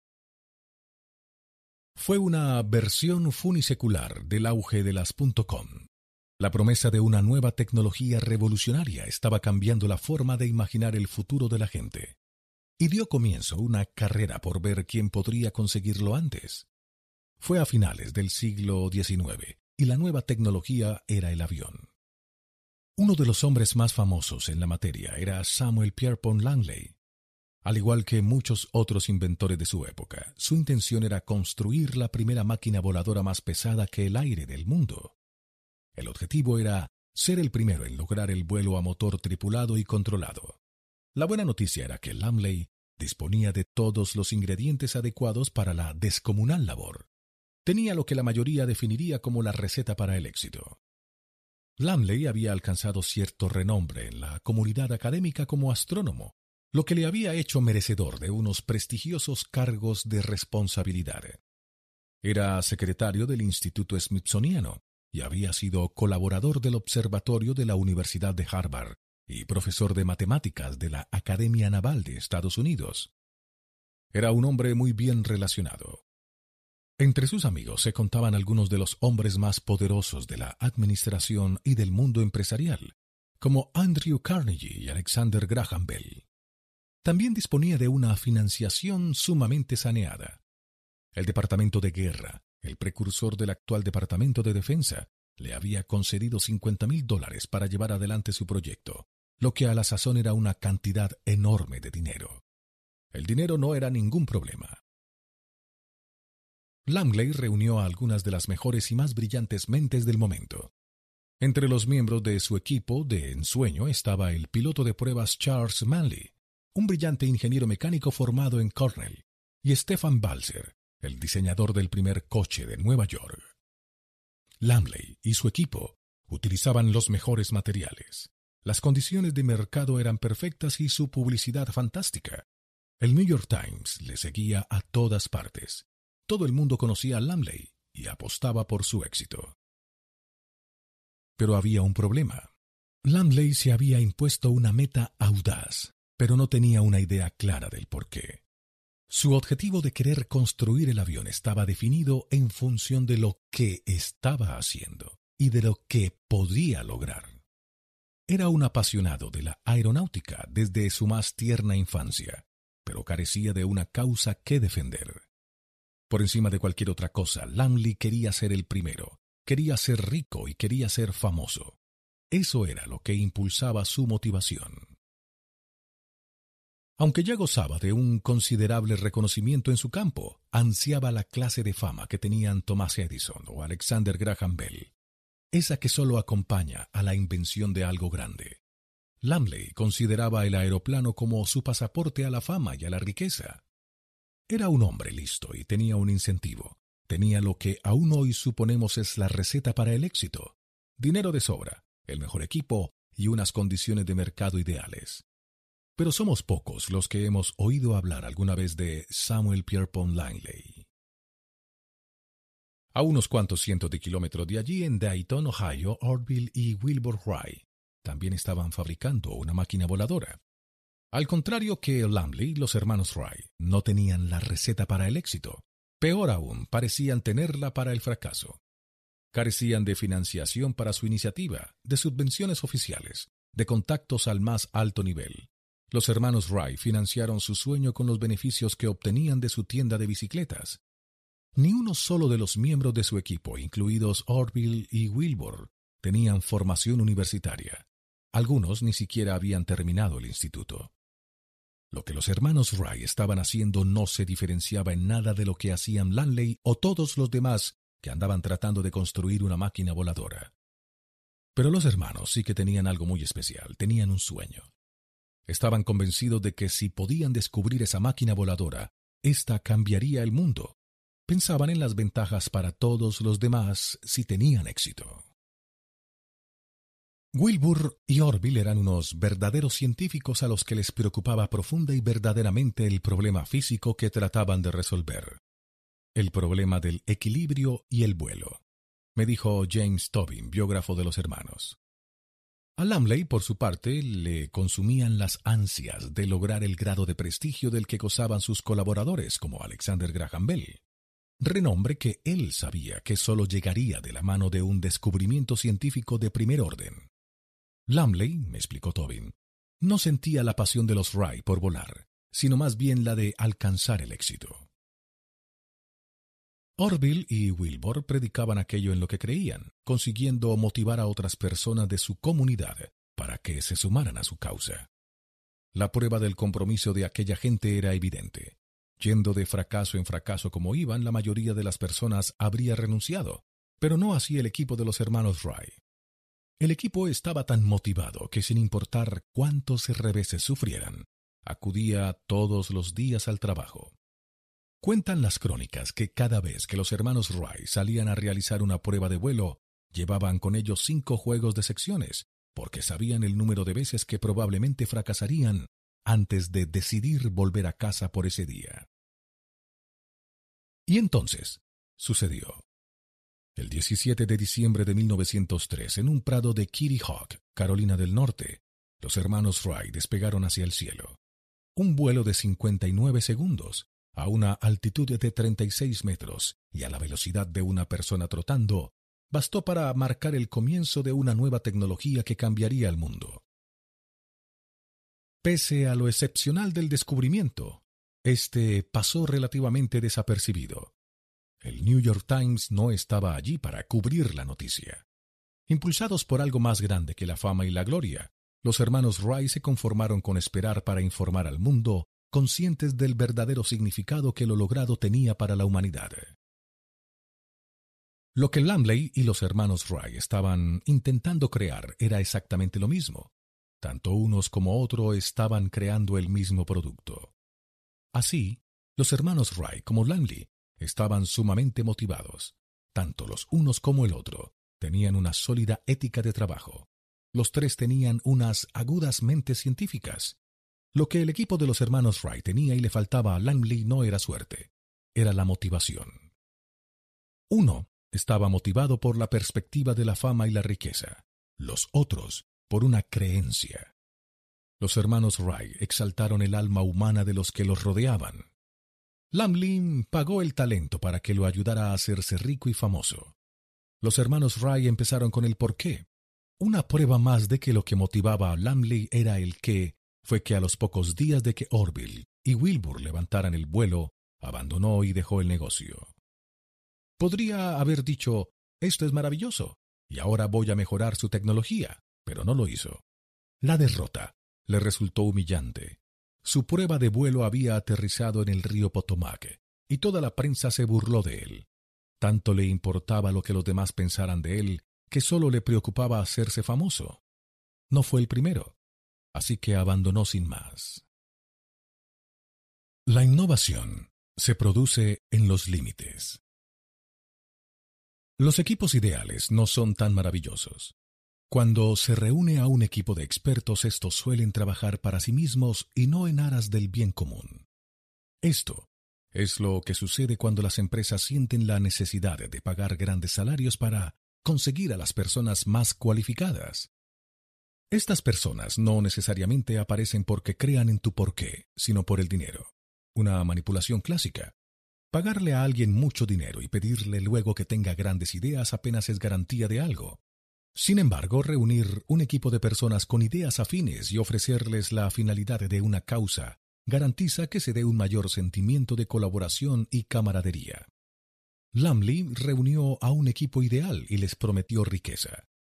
Los hermanos Wright motivaron a un grupo de personas para que se unieran en la consecución de algo mayor que cada uno de los miembros. Las empresas normales proporcionan a su gente algo en lo que trabajar. Por el contrario, las organizaciones más innovadoras les proporciona una meta. La labor de un líder no consiste en tener todas las grandes ideas. El papel de un líder es el de crear un entorno en el que puedan producirse las grandes ideas. Son las personas que están dentro de la empresa, aquellas que están en primera línea las más cualificadas para encontrar nuevas maneras de hacer las cosas.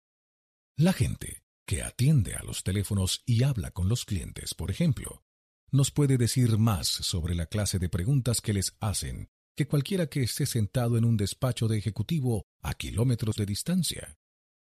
Si al personal de una empresa se le dice que acuda al trabajo y se limite a cumplir con su cometido, eso será todo cuanto haga. Pero si a los empleados se les recuerda sin parar por qué se fundó la empresa y se les dice que busquen siempre las maneras de dar vida a esa causa mientras se realizan su labor, entonces harán algo más que su trabajo. Por ejemplo, a Steve Jobs no se le ocurrieron personalmente el iPod, iTunes o el iPhone. Fueron idea de otras personas dentro de la empresa. Jobs proporcionó a la gente un filtro, un contexto, un fin más elevado en torno al cual crear la innovación. Encuentra los sectores del statu quo existentes, aquellos en los que las empresas luchan por proteger sus modelos empresariales chapados a la antigua, y desafíalos. Ese es el porqué de que se fundara Apple. Eso es lo que Jobs y Wozniak hicieron cuando fundaron la empresa. Y es lo que la gente y los productos de Apple no han parado de hacer desde entonces. Es un patrón que se repite. Los empleados de Apple se limitan a buscar las maneras de dar vida a su causa en tantos lugares como puedan. Y funciona. No sucede lo mismo en muchas otras empresas las que se definen por lo que hacen en lugar del por qué lo hacen. Instruyen a su gente para que innoven en torno a un producto o servicio. Hacedlo mejor, les ordenan. Aquellos que trabajan para los competidores de Apple, empresas que se han definido a sí mismas como fabricantes de ordenadores, acuden al trabajo para crear ordenadores más innovadores.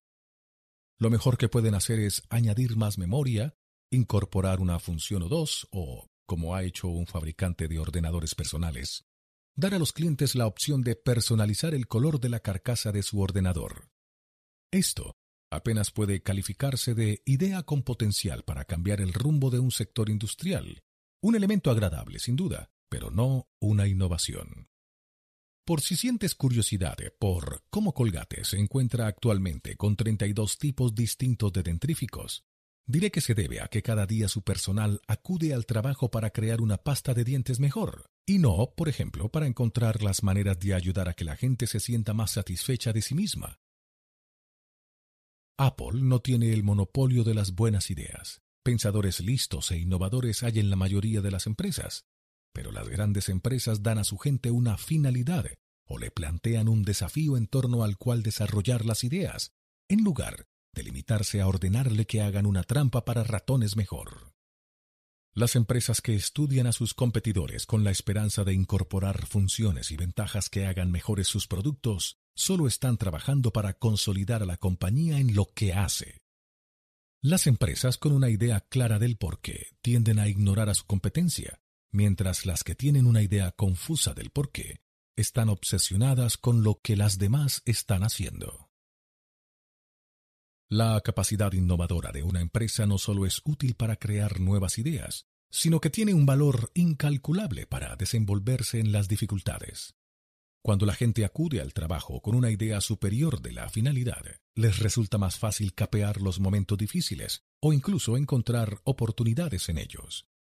Las personas que van a trabajar con una idea clara del porqué son menos propensas a rendirse después de unos pocos fracasos porque comprenden la causa mayor.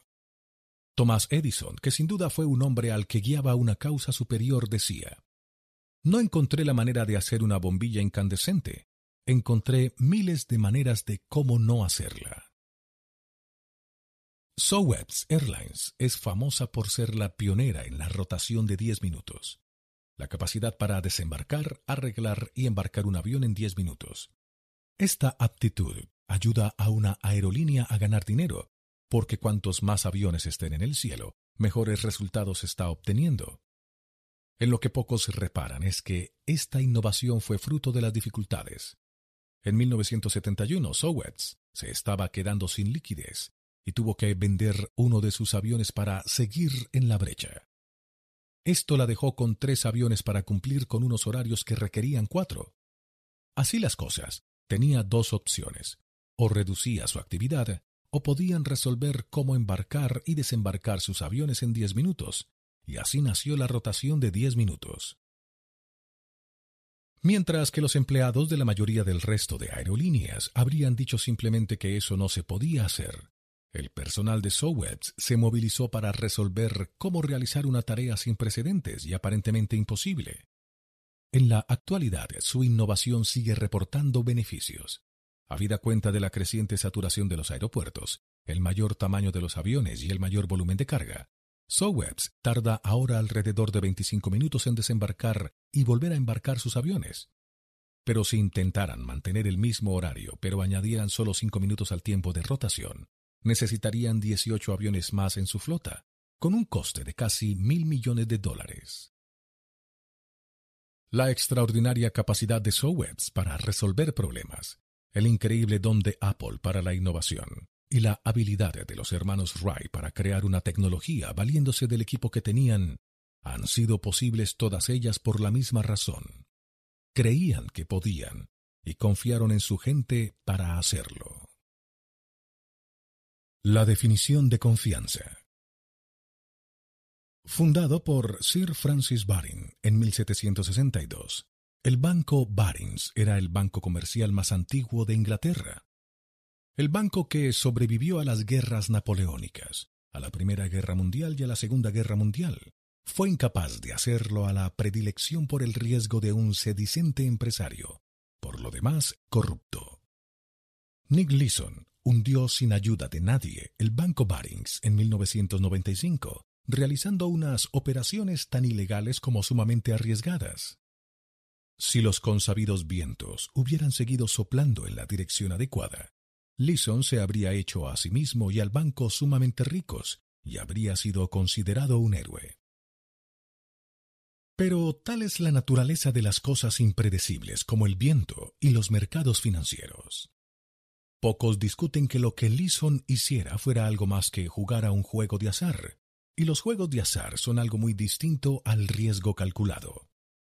El riesgo calculado acepta que pueda haber grandes pérdidas, pero se toman las debidas medidas, bien para protegerse, bien para hacer frente a un resultado que no por improbable deja de ser posible. Aunque un amerizaje de emergencia es improbable, como nos dicen las aerolíneas, aún así nos proveen de salvavidas. Y aunque solo sea por nuestra tranquilidad de espíritu, nos alegra que lo hagan. Hacer lo contrario es una apuesta que pocas aerolíneas estarían dispuestas a realizar por más que las tablas actuariales se inclinen considerablemente de su lado. Por extraño que resulte, Leeson ocupaba dos cargos en Barings, actuando de manera ostensible así de intermediario financiero como de su propio supervisor, aunque el hecho carece de interés, habida cuenta del asunto. Que un hombre tuviera una tolerancia tal por el riesgo que pudiera ocasionar semejante daño tampoco es muy interesante. Tanto lo uno como lo otro son factores coyunturales, Ambos habrían desaparecido si Leeson hubiera abandonado la empresa o cambiado de oficio, o si Barings hubiera nombrado a un nuevo supervisor que fiscalizara sus operaciones. Para empezar, lo más interesante es la cultura del banco que pudo permitir que se dieran esas circunstancias, pero Barings había perdido su porqué. La cultura de Barings ya no era una en la que las personas fueran al trabajo motivadas, incentivadas sí, pero no motivadas manipuladas por la promesa de unas enormes bonificaciones por cumplimiento de objetivos, sin duda, pero no motivadas para trabajar en aras del bien común. Como Lison informó en su propio relato de cómo se las arregló para sacar adelante una conducta tan arriesgada durante tanto tiempo, no fue porque los demás no fueran conscientes de que lo que estaba haciendo era potencialmente peligroso. Fue algo peor que eso. Existía el prejuicio de hablar de ello. La flor innata de los empleados londinenses de Barings, explicó Leeson. Eran todos tan sabiondos que nadie se atrevía a hacer una pregunta idiota, no fuera a hacer que quedara como un tonto ante todos los demás. La ausencia de un conjunto claro de valores y creencias, unida a la deficiente cultura resultante, creó las condiciones para un entorno donde el sálvese quien pueda era la tónica, cuyos efectos a largo plazo apenas podían llevar a otra parte que no fuera al desastre. Esto es ser un cavernícola. Si la gente no vela por la comunidad, entonces los beneficios de ésta se debilitan. Muchas empresas tienen empleados destacados y vendedores destacados, etc. Pero pocas poseen una cultura que genere grandes personas como norma y no como excepción. La confianza es algo extraordinario. La confianza permite que recurramos a los demás. Recurrimos a aquellos en los que confiamos en busca de un consejo que nos ayude a tomar decisiones. La confianza es el fundamento para el progreso de nuestras vidas, nuestras familias, nuestras empresas, nuestras sociedades y nuestra especie. Confiamos en los integrantes de nuestra comunidad para que cuiden de nuestros hijos cuando salimos a cenar. Puestos a elegir entre dos canguros, somos más proclives a confiar en una de nuestro barrio con apenas experiencia que en otra de fuera con mucha experiencia. No confiamos en alguien de fuera porque no sabemos nada de esa persona, decimos. Lo cierto es que tampoco sabemos nada de la canguro del barrio, aparte del hecho de que es nuestra vecina. En este caso, confiamos antes en la familiaridad que en la experiencia en algo bastante importante, la seguridad de nuestros hijos. Confiamos en que alguien que vive en nuestra comunidad y que tiene más probabilidades de compartir nuestros valores y creencias esté más cualificado para cuidar lo más valioso de nuestras vidas que alguien con un extenso currículo, pero que proviene de un lugar desconocido.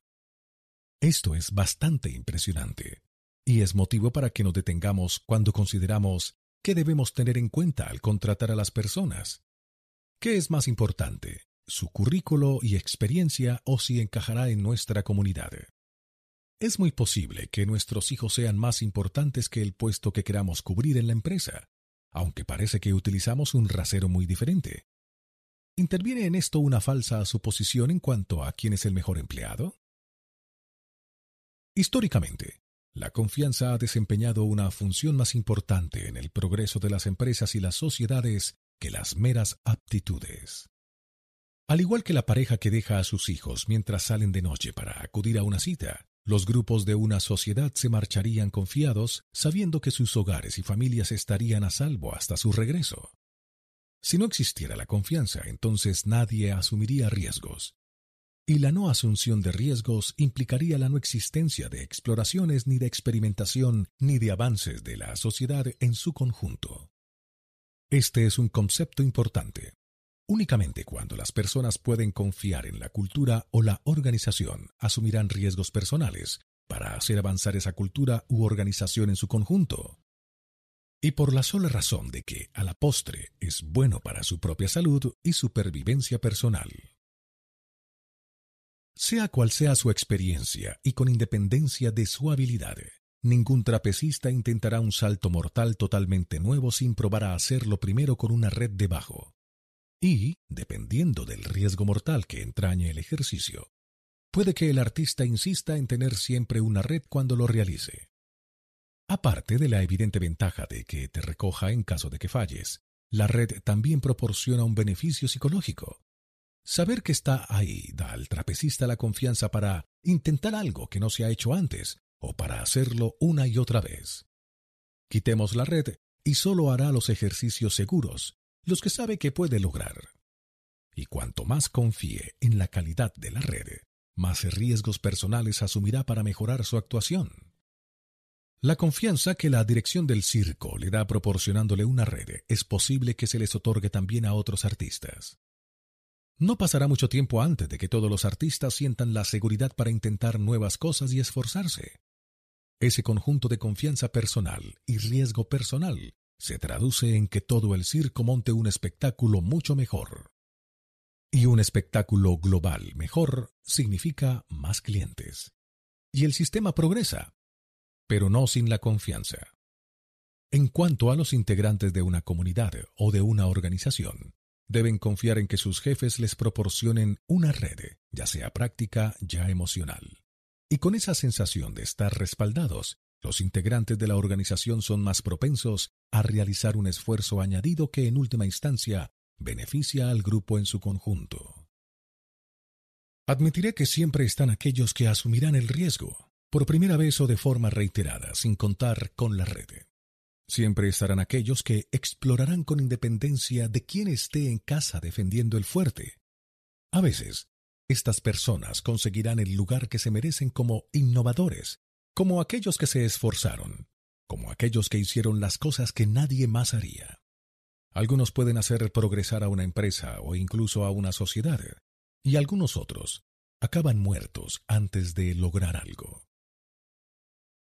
Existe una gran diferencia entre saltar de un avión con un paracaídas puesto y hacerlo desprovisto de él. Tanto lo uno como lo otro son unas experiencias extraordinarias, pero solo una aumenta las probabilidades de poder intentarlo de nuevo. Un trapecista con una personalidad predispuesta a asumir riesgos extraordinarios en una red de bajo puede ser la atracción estelar en un espectáculo, por lo demás mediocre. Pero si se mata o se marcha a otro circo, entonces ¿qué? Este es el paradigma de la persona que está motivada por el beneficio personal, sea cuales fueren las consecuencias o los beneficios para la organización para la que trabaja. En un caso así, el empeño puede ser bueno para el individuo y puede serlo para el grupo, pero los beneficios, especialmente para el grupo, van acompañados de un límite temporal. Con el tiempo el sistema fallará, a menudo en detrimento de la organización. Establecer la confianza para animar a las personas a que no se sientan inclinadas hacia el riesgo, como fue el caso de Nick Leeson, es una estrategia a largo plazo que da mejores resultados. Las grandes empresas alcanzan su grandeza porque las personas que las integran se sienten protegidas. Una idea firme de la cultura genera el sentimiento de pertenencia y hace las veces de red. Las personas acuden al trabajo sabiendo que sus jefes, sus colegas y la organización en general velarán por ellas. Esto se traduce en una conducta recíproca, esto es, en decisiones, esfuerzos y conductas individuales que respaldan, favorecen y protegen los intereses a largo plazo de la organización en su conjunto. Sowebs Airlines, una empresa famosa por su atención a los clientes, no cree, como política, que el cliente siempre tenga la razón. Sowebs no permitirá que los clientes maltraten a su personal. Antes prefiere que los clientes que así se comporten vuelen en otra compañía. Es una sutil ironía que una de las empresas con mejor servicio al cliente de los Estados Unidos se centre en sus empleados antes que en sus clientes.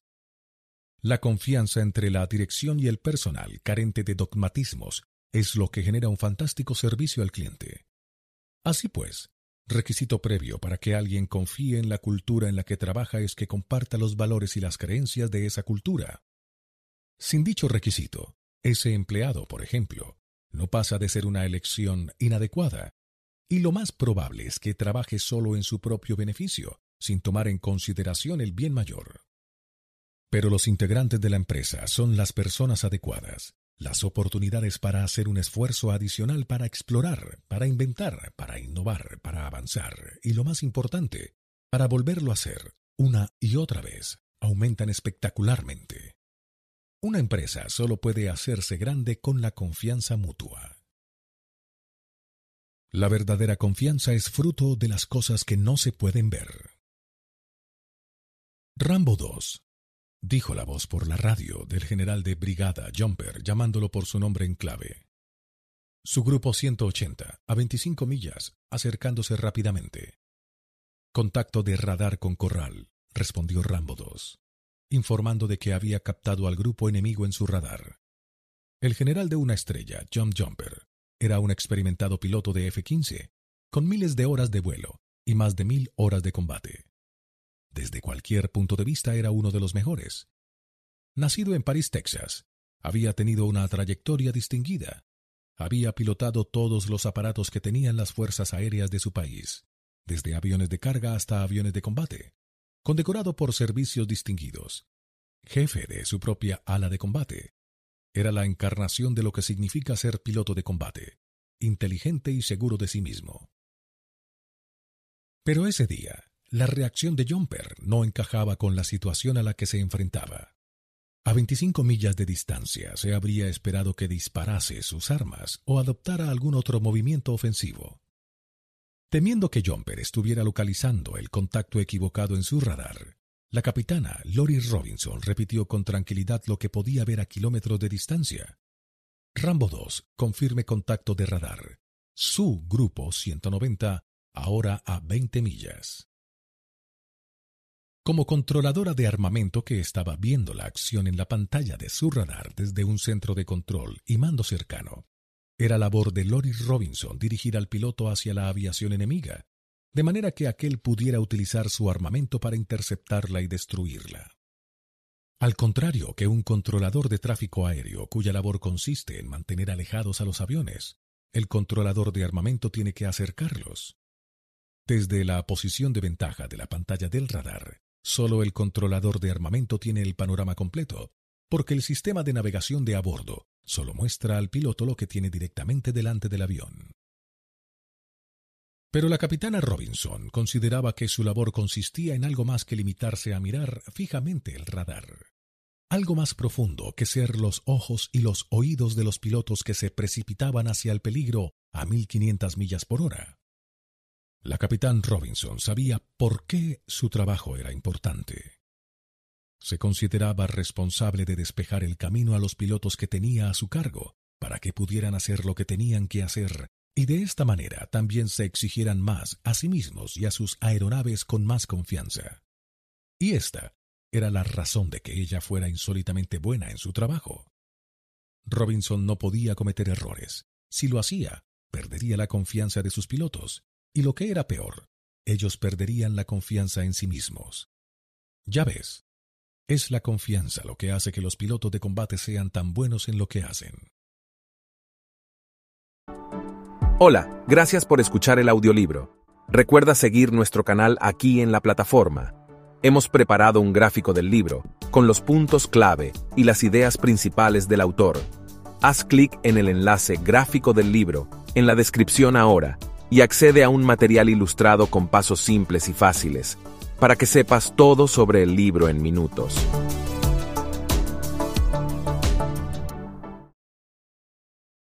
Y entonces ocurrió.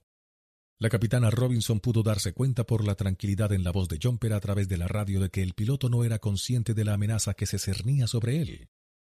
En un día despejado a veinte mil pies sobre el desierto, la alarma aulló en el caza de última generación de 25 millones de dólares de Rambo 2. El piloto levantó la vista de la pantalla de su radar y vio al enemigo que entablaba combate con él. Viraje a la derecha. Viraje a la derecha. gritó por la radio. El 9 de octubre de 1988, el general de brigada John P. Jomber perdió la vida. La capitana Robinson esperó, sobrevino una calma escalofriante. No transcurrió mucho tiempo antes de que Jumper irrumpiera en la sala de informes de la base de las Fuerzas Aéreas de Nellis. Me has matado, vociferó, dirigiéndose a la capitana Robinson. Situada en el desierto de Nevada, Nellis es la sede de la Escuela de Armas de Combate de las Fuerzas Aéreas, y ese día, el general John Jumper recibió el impacto directo de un misil simulado lanzado por otro reactor de las Fuerzas Aéreas de Estados Unidos, que hacía el papel de un combatiente enemigo. Señor, no ha sido culpa mía, respondió la capitana Robinson con calma. Examine el video y lo verá. El general Jumper, a la sazón jefe del Ala 57, graduado de la Escuela de Armas de Combate de la USAF y antiguo instructor en Nellis, evaluaba rutinariamente todos los detalles de cada misión de entrenamiento en la que participaba. Los pilotos solían confiar en el video para aprender de sus ejercicios. El video no mentía, y ese día tampoco lo hizo. De hecho, puso de manifiesto que el error no había sido de la capitana Robinson. Fue la clásica metedura de pata. El general había olvidado que formaba parte de un equipo. Había olvidado que lo que lo hacía ser tan bueno en su trabajo no era solo su destreza, Jumper era uno de los mejores porque había otros que cuidaban de él, una descomunal infraestructura de personas a las que él no podía ver. Sin ningún género de dudas, el general se le había concedido el mejor equipamiento, la mejor tecnología y el mejor entrenamiento que pudiera comprar el dinero. pero eran los mecánicos, los profesores, sus compañeros de vuelo, la cultura de las fuerzas aéreas y la capitana Robinson, quienes garantizaban que él pudiera confiar en sí mismo para hacer el trabajo. El general Jumper había olvidado por qué era tan bueno, y en cuestión de segundos tomó una decisión que le había costado la vida. Pero para eso están los entrenamientos, para aprender esas lecciones. Unos 16 años después de su lección sobre el desierto de Nevada, el general Jumper siguió haciendo cosas importantes. En la actualidad general de cuatro estrellas retirado, desempeñó el cargo de jefe de Estado Mayor de las Fuerzas Aéreas estadounidenses desde 2001 hasta 2005, el puesto de más alto rango de todas las fuerzas aéreas, responsable de la organización, el entrenamiento y el equipamiento de unas fuerzas de casi 700.000 almas, entre personal en activo, de vigilancia, reservistas y funcionarios civiles que prestan servicio en Estados Unidos y en el extranjero. Como miembro de la Junta de Jefes del Estado Mayor, junto con los demás jefes de Estado Mayor, asesoró al secretario de Defensa, al Consejo de Seguridad Nacional y al presidente. Pero esta historia no trata del general Jumper, trata de Lori Robinson. Ella misma, general de brigada de las Fuerzas Aéreas en la actualidad, ya no tiene que enfrentarse a un monitor. En su vida ya no hay fantasmas ni bandoleros, los apodos de las fuerzas aéreas para los buenos y los malos. Aunque su cometido ha cambiado, la general Robinson sigue empezando todos los días recordándose por qué acude al trabajo. Por más que extraña a sus chicos, como llamaba a aquellos que servían bajo su mando, la general Robinson sigue buscando las maneras de poder despejar el camino a los demás para que puedan exigirse más a sí mismos y a la organización. El momento de pensar en ti mismo se ha acabado. No se trata de ti, se trata de los tenientes que tienes detrás, recordaba a sus alumnos cuando era instructora de la Escuela de Armamentos de Combate. Si los que hacemos esto somos suficientes, prosigue, refiriéndose al porqué de que haga lo que hace. Entonces, dejamos a estas Fuerzas Armadas y a este país en mejores condiciones que los encontramos. ¿Y acaso no es ese el objetivo? Y es ese sentido de la finalidad, la idea clara de por qué va a trabajar, lo que ha fundamentado el éxito de la general Robinson, que dicho sea de paso, ha sido extraordinario.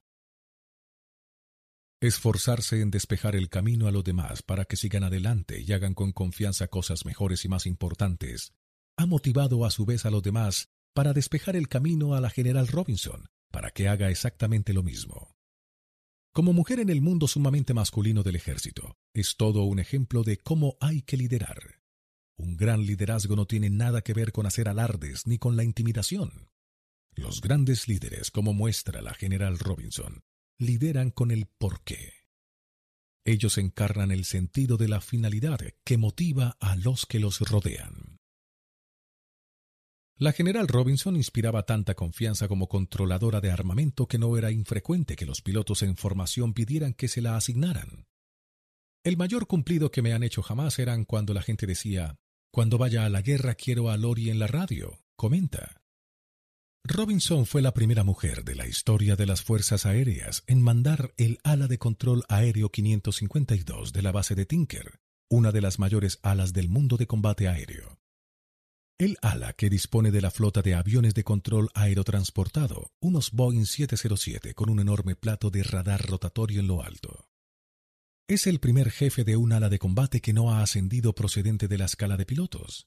Asimismo, fue la primera mujer instructor de la Escuela de Armamentos en enseñar en la Escuela de Armamentos de Combate de las Fuerzas Aéreas, donde se adiestra a los mejores pilotos de combate de Estados Unidos. En dicha institución llegó a ser la profesora más festejada entre la tropa, siendo elegida mejor docente durante siete años seguidos. También es la primera mujer en haber sido nombrada directora de la Secretaría de las Fuerzas Aéreas y jefa del Estado Mayor del Grupo de Acción Ejecutiva de las Fuerzas Aéreas. En 2000, el jefe del Estado Mayor Conjunto dijo de la general Robinson, a la sazón todavía capitán, que con sus ideas había influido de manera especial en la Fuerza Aérea y la lista continúa. Se mire por donde se mire, la general Lori Robinson es una líder extraordinaria. Algunas personas que ocupan puestos de dirección actúan como si estuvieran en un árbol de monos. Se aseguran de que todo el que está en lo más alto del árbol solo vea sonrisas cuando mire hacia abajo, pero las más de las veces los que están en la parte inferior solo ven culos cuando levantan la vista. Los grandes líderes como la General Robinson son igual de respetados por los que están arriba que por los que se sitúan por debajo. Los que están bajo sus órdenes confían en ella incondicionalmente porque saben que está comprometida con cuidarlos. No hay nada que puedan hacer que yo no pueda arreglar. Se le oía decir a menudo a los alumnos de la Escuela de Armas de Combate. Y aquellos ante los que tiene que responder muestran un extraordinario respeto por ella. No sé cómo es capaz de hacer la mitad de las cosas que hace, dicen quienes la conocen. Y lo que es más importante, lo dicen con respeto y una sonrisa. La general Robinson no adquirió las dotes de mando que posee porque sea la más inteligente ni la mejor. Es una gran líder porque comprende que ganarse la confianza de una organización no se consigue proponiéndose impresionar a todo el mundo, sino poniéndose como meta servir a aquellos que le sirven. Es la confianza invisible lo que da a un líder los seguidores que necesita para hacer las cosas. Y en el caso de Lori Robinson, las cosas se hacen. Si utilizo al ejército es porque es un entorno donde se acentúa la cuestión. La confianza es importante. Esta es consecuencia de formar parte de una cultura u organización con un conjunto de valores y creencias comunes. La confianza se mantiene cuando dichos valores y creencias son organizados de manera activa. Si las empresas no se esfuerzan activamente en mantener equilibrado su círculo dorado, claridad, disciplina y coherencia, entonces la confianza empieza a resquebrajarse. Una empresa, de hecho, cualquier organización, debe trabajar de manera activa para recordar a todo el mundo el porqué de que exista. El porqué fue lo primero que se estableció. Es aquello en lo que la empresa cree. Así las cosas, ésta tiene que hacer responsables a todos los que la integran de los valores y los principios rectores. No basta con escribirlos en la pared. Esa es una actitud pasiva. Las bonificaciones y los incentivos deben girar en torno a ellos, y la empresa debe servir a aquellos que desea que la sirvan. Con el equilibrio, todas las personas adecuadas pueden confiar en que todos están a bordo por las mismas razones. Esta es asimismo la única manera de que cada persona dentro del sistema pueda confiar en que los demás están actuando para dejar a la empresa en mejor estado del que la encontraron, por citar de nuevo a la general Robinson. Esta es la raíz de la pasión. La pasión es fruto del sentimiento de que formas parte de algo en lo que crees, de algo que es más grande que tú. Si la gente no confía en que una empresa está organizada para promover el porqué, entonces la pasión se diluye. Sin controlar la pasión, los empleados acudirán a hacer su trabajo y ante todo se preocuparán de sí mismos. Esto está en el origen de las intrigas de oficina una situación en la que las personas actúan dentro del sistema en beneficio propio, a menudo a expensas de los demás, incluso de la propia empresa. Si una compañía no gestiona la confianza, entonces los que trabajan para ella no confiarán en la empresa, y el beneficio propio se convierte en un estímulo irresistible. Tal cosa puede ser beneficioso a corto plazo, pero con el transcurso del tiempo, la organización se irá debilitando cada vez más. Herb Kelleher, el visionario que estaba detrás de Sowebs Airlines, comprendió esto mejor de lo que lo hace la mayoría. Se dio cuenta de que para sacar lo mejor de sus empleados tenía que crear un entorno en el que sintieran que la empresa se preocupaba por ellos. Kelleher sabía que sus empleados se superarían de forma natural si sentían que el trabajo que realizaban cambiaba algo. Cuando un periodista le preguntó qué era lo primero para él, si sus accionistas o sus empleados, su respuesta resultó herética para la época, y en buena medida lo sigue siendo. Bueno, es fácil, respondió.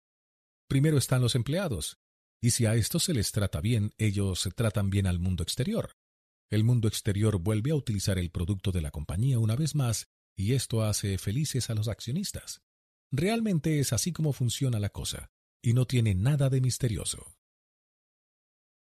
La influencia de los demás. ¿En quién confías más?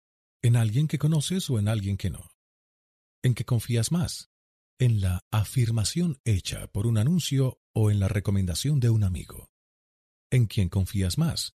¿En el camarero que te dice, todo lo que hay en la carta está buenísimo? ¿O en el camarero que te dice que no pidas el pollo a la cazuela? ¿Son estas unas preguntas demasiado fáciles? Entonces, a ver qué tal está. ¿Por qué alguien debería confiar en ti? Las recomendaciones personales ayudan mucho. Confiamos en el juicio de los demás. Es algo que forma parte del tejido de las culturas arraigadas, pero no confiamos en el juicio de cualquiera sin más. Nos sentimos más inclinados a confiar en aquellos que comparten nuestros valores y creencias. Cuando creemos que alguien está pensando en lo que más nos conviene porque hacerlo le beneficia, el grupo entero se beneficia. Los avances de las sociedades se han basado en gran parte en la confianza existente entre aquellos que comparten un conjunto de valores y creencias. El sentimiento de confianza se aloja directamente en el mismo lugar que el porqué, el sistema límbico, y suele ser lo bastante poderoso para vencer a las investigaciones empíricas, o al menos para sembrar dudas. Esta es la razón de que tantas manipulaciones surtan efecto, para bien o para mal, creemos que los demás saben más que nosotros.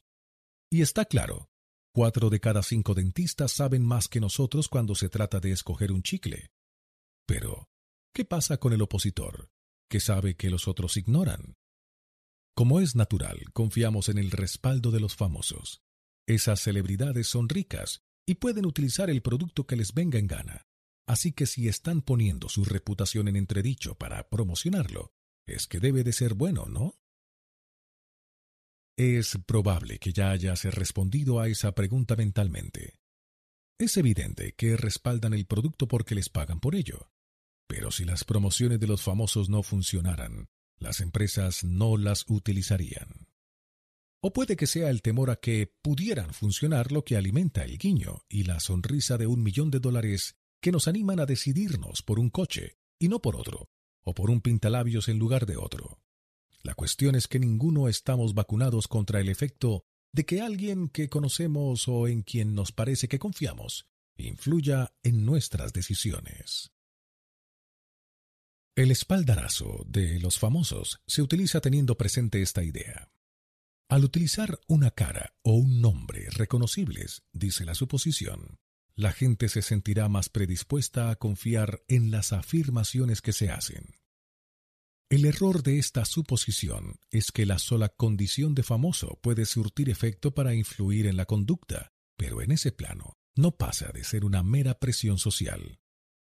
Para que funcione, la celebridad tiene que representar alguna causa o creencia clara. Un atleta famoso por su ética de trabajo puede que tenga algún valor para una empresa con la misma creencia, por ejemplo o un actor del que se conocen sus obras sociales sería la persona adecuada para otra compañía famosa por hacer el bien. En estos casos está claro que tanto la empresa como el famoso colaboran para fomentar la misma causa. Hace poco vi un anuncio de TD, Ameritrade, en los que aparecían los presentadores de sendos programas matinales de televisión, Regis Philbin y Kelly Ripa. Y todavía sigo tratando de dilucidar cuál es la causa que representan esos dos presentadores de programas de entrevistas y qué importancia tiene cuando se trata de decidirse por un banco y no por otro. Cuando una empresa dice que un famoso representa la clase de virtudes que queremos que nuestros clientes asocien con nosotros, se está equivocando. El famoso es otro qué para el porqué de la empresa. El famoso debe encarnar las virtudes que ya existen en la empresa sin tener antes claridad en el por qué, cualquier beneficio equivaldría simplemente a mejorar la identificación. Muchas decisiones y de hecho muchas negociaciones contractuales se basan en un parámetro del sector publicitario llamado puntuación Q, un índice de lo reconocida que es una celebridad o, por así decirlo, de lo famosa que es. Cuanto mayor es la puntuación, mayor es la identificación espontánea del famoso. Pero esta información por sí sola no es suficiente. Cuanto más clara sea la comprensión del propio porqué del portavoz, mejor embajador puede ser para una marca o empresa con ideas afines. Pero por el momento no se dispone de una valoración del porqué del famoso, así que el resultado es evidente. El valor del respaldo de demasiadas celebridades consiste únicamente en el atractivo de éstas, a menos que la audiencia a la que estás intentando atraer se haga una idea de qué es en lo que cree ese portavoz, a menos que el portavoz sea uno de los nuestros. La presión tal vez impulse la identificación, incluso puede impulsar las ventas a corto plazo, pero no conseguirá generar confianza. Una recomendación fiable es lo bastante poderosa para vencer a las cifras y los datos e incluso a los presupuestos de publicidad multimillonarios. Piensa en el joven padre que quiere hacer todo lo conveniente para su hijo recién nacido. Así, decide que se va a comprar un coche nuevo, algo seguro que proteja a su hijo. Dedica toda una semana a leer todas las revistas y los reportajes, se ve todos los anuncios y decide que el sábado se va a comprar un Volvo. Los datos se ajustan y la decisión está tomada. El viernes por la noche, él y su esposa acuden a una fiesta. Junto a la ponchera está su amigo, el fanático de los coches del barrio. Nuestro flamante e intrépido padre se acerca a su amigo y le anuncia lleno de orgullo que, dada su recién estrenada paternidad, ha decidido comprarse un Volvo. Sin pensarlo ni un segundo, su amigo le responde, ¿Por qué vas a hacer eso? El Mercedes es el coche más seguro en carretera. Si te importa tu hijo, comprarás un Mercedes. Andando a vueltas con sus deseos de ser un buen padre, pero confiando también en la opinión de su amigo, sucederá una de estas tres cosas. Nuestro joven padre cambiará de idea y se comprará un Mercedes. Seguirá adelante con su decisión inicial, pero no sin alguna duda sobre si realmente está haciendo lo adecuado o volverá al principio para repetir todas sus investigaciones a fin de tranquilizarse sobre su decisión. Con independencia de cuánta sea la información que tenga al alcance de la mano, a menos que sienta que la decisión también es correcta, su estrés aumentará y su confianza disminuirá. Lo mires por donde lo mires, las opiniones de los demás importan. Y las que más, las de aquellos en los que confiamos. La cuestión no estriba en qué deberían decir las empresas automovilísticas al padre que compró el coche, ni siquiera en cómo se ganan al amigo sumamente influyente, el tío de los coches. Los conceptos de comprador y de personas influyentes no son nuevos. La cuestión es, ¿cómo puedes conseguir las suficientes personas influyentes que hablen de ti para que puedas desnivelar el sistema? ¿Cómo desnivela un punto de inflexión? Si te dijera que conozco una empresa que ha inventado una nueva y asombrosa tecnología que cambia la manera en que consumimos la televisión, ¿despertaría eso tu interés? Puede que estuvieras interesado en comprar su producto o en invertir en la empresa. Falta lo mejor. Tiene el mejor producto disponible. Su calidad está por las nubes, muy superior a cualquier otro del mercado y sus iniciativas publicitarias han sido tan extraordinarias que incluso se han convertido en una marca muy conocida. ¿Te interesa? Ese es el caso de Tivo, una empresa que parecía tenerlo todo a su favor pero que resultó ser un fracaso comercial y financiero. Puesto que parecían tener la receta del éxito, el fiasco de Tivo desafió a la opinión establecida. Sin embargo, sus dificultades son fáciles de comprender si se considera que creyeron que lo que hacían era más importante que el por qué. También ignoraron la ley de la difusión de las innovaciones. En el año 2000, Malcolm Gladwell provocó su propio punto de inflexión cuando nos contó cómo se producen los puntos de inflexión en los negocios y en la sociedad. En su libro acertadamente titulado The Tipping Point, Gladwell identifica los grupos de poblaciones necesarias que denomina conectores e influyentes. No hay duda de que las ideas de Gladwell son certeras. Aún así, esto suscita la pregunta de por qué un influyente habría de hablarle a alguien de ti. Los profesionales de la mercadotecnia tratan de influir en los influyentes, pero en realidad pocos son los que saben cómo hacerlo. No podemos discutir que los puntos de inflexión ocurren y que las situaciones que formula Gladwell sean correctas. Pero, ¿puede ocurrir un punto de inflexión de manera intencionada? No puede ser solo un fenómeno accidental. Si existen, entonces deberíamos poder diseñar uno. Y si podemos diseñar uno, deberíamos poder diseñar uno que se prolongase más allá de la primera pista. Es la diferencia que existe entre una moda pasajera y una idea lo que cambia un sector o una sociedad para siempre. En su libro publicado en 1962, Diffusion of Innovations, Everett M. Rogers fue el primero en describir formalmente de qué manera se difunden las innovaciones por la sociedad. Treinta años más tarde, en su libro Crossing the Chasms, Geoffrey Moore amplió las ideas de Rogers para aplicar el principio a la comercialización de los productos de alta tecnología. Pero la ley de la difusión de las innovaciones va mucho más allá en la explicación de la propagación de la innovación y la tecnología. Explica la difusión de las ideas. Aunque no conozcas esta ley, es probable que ya te resulte familiar parte de su terminología.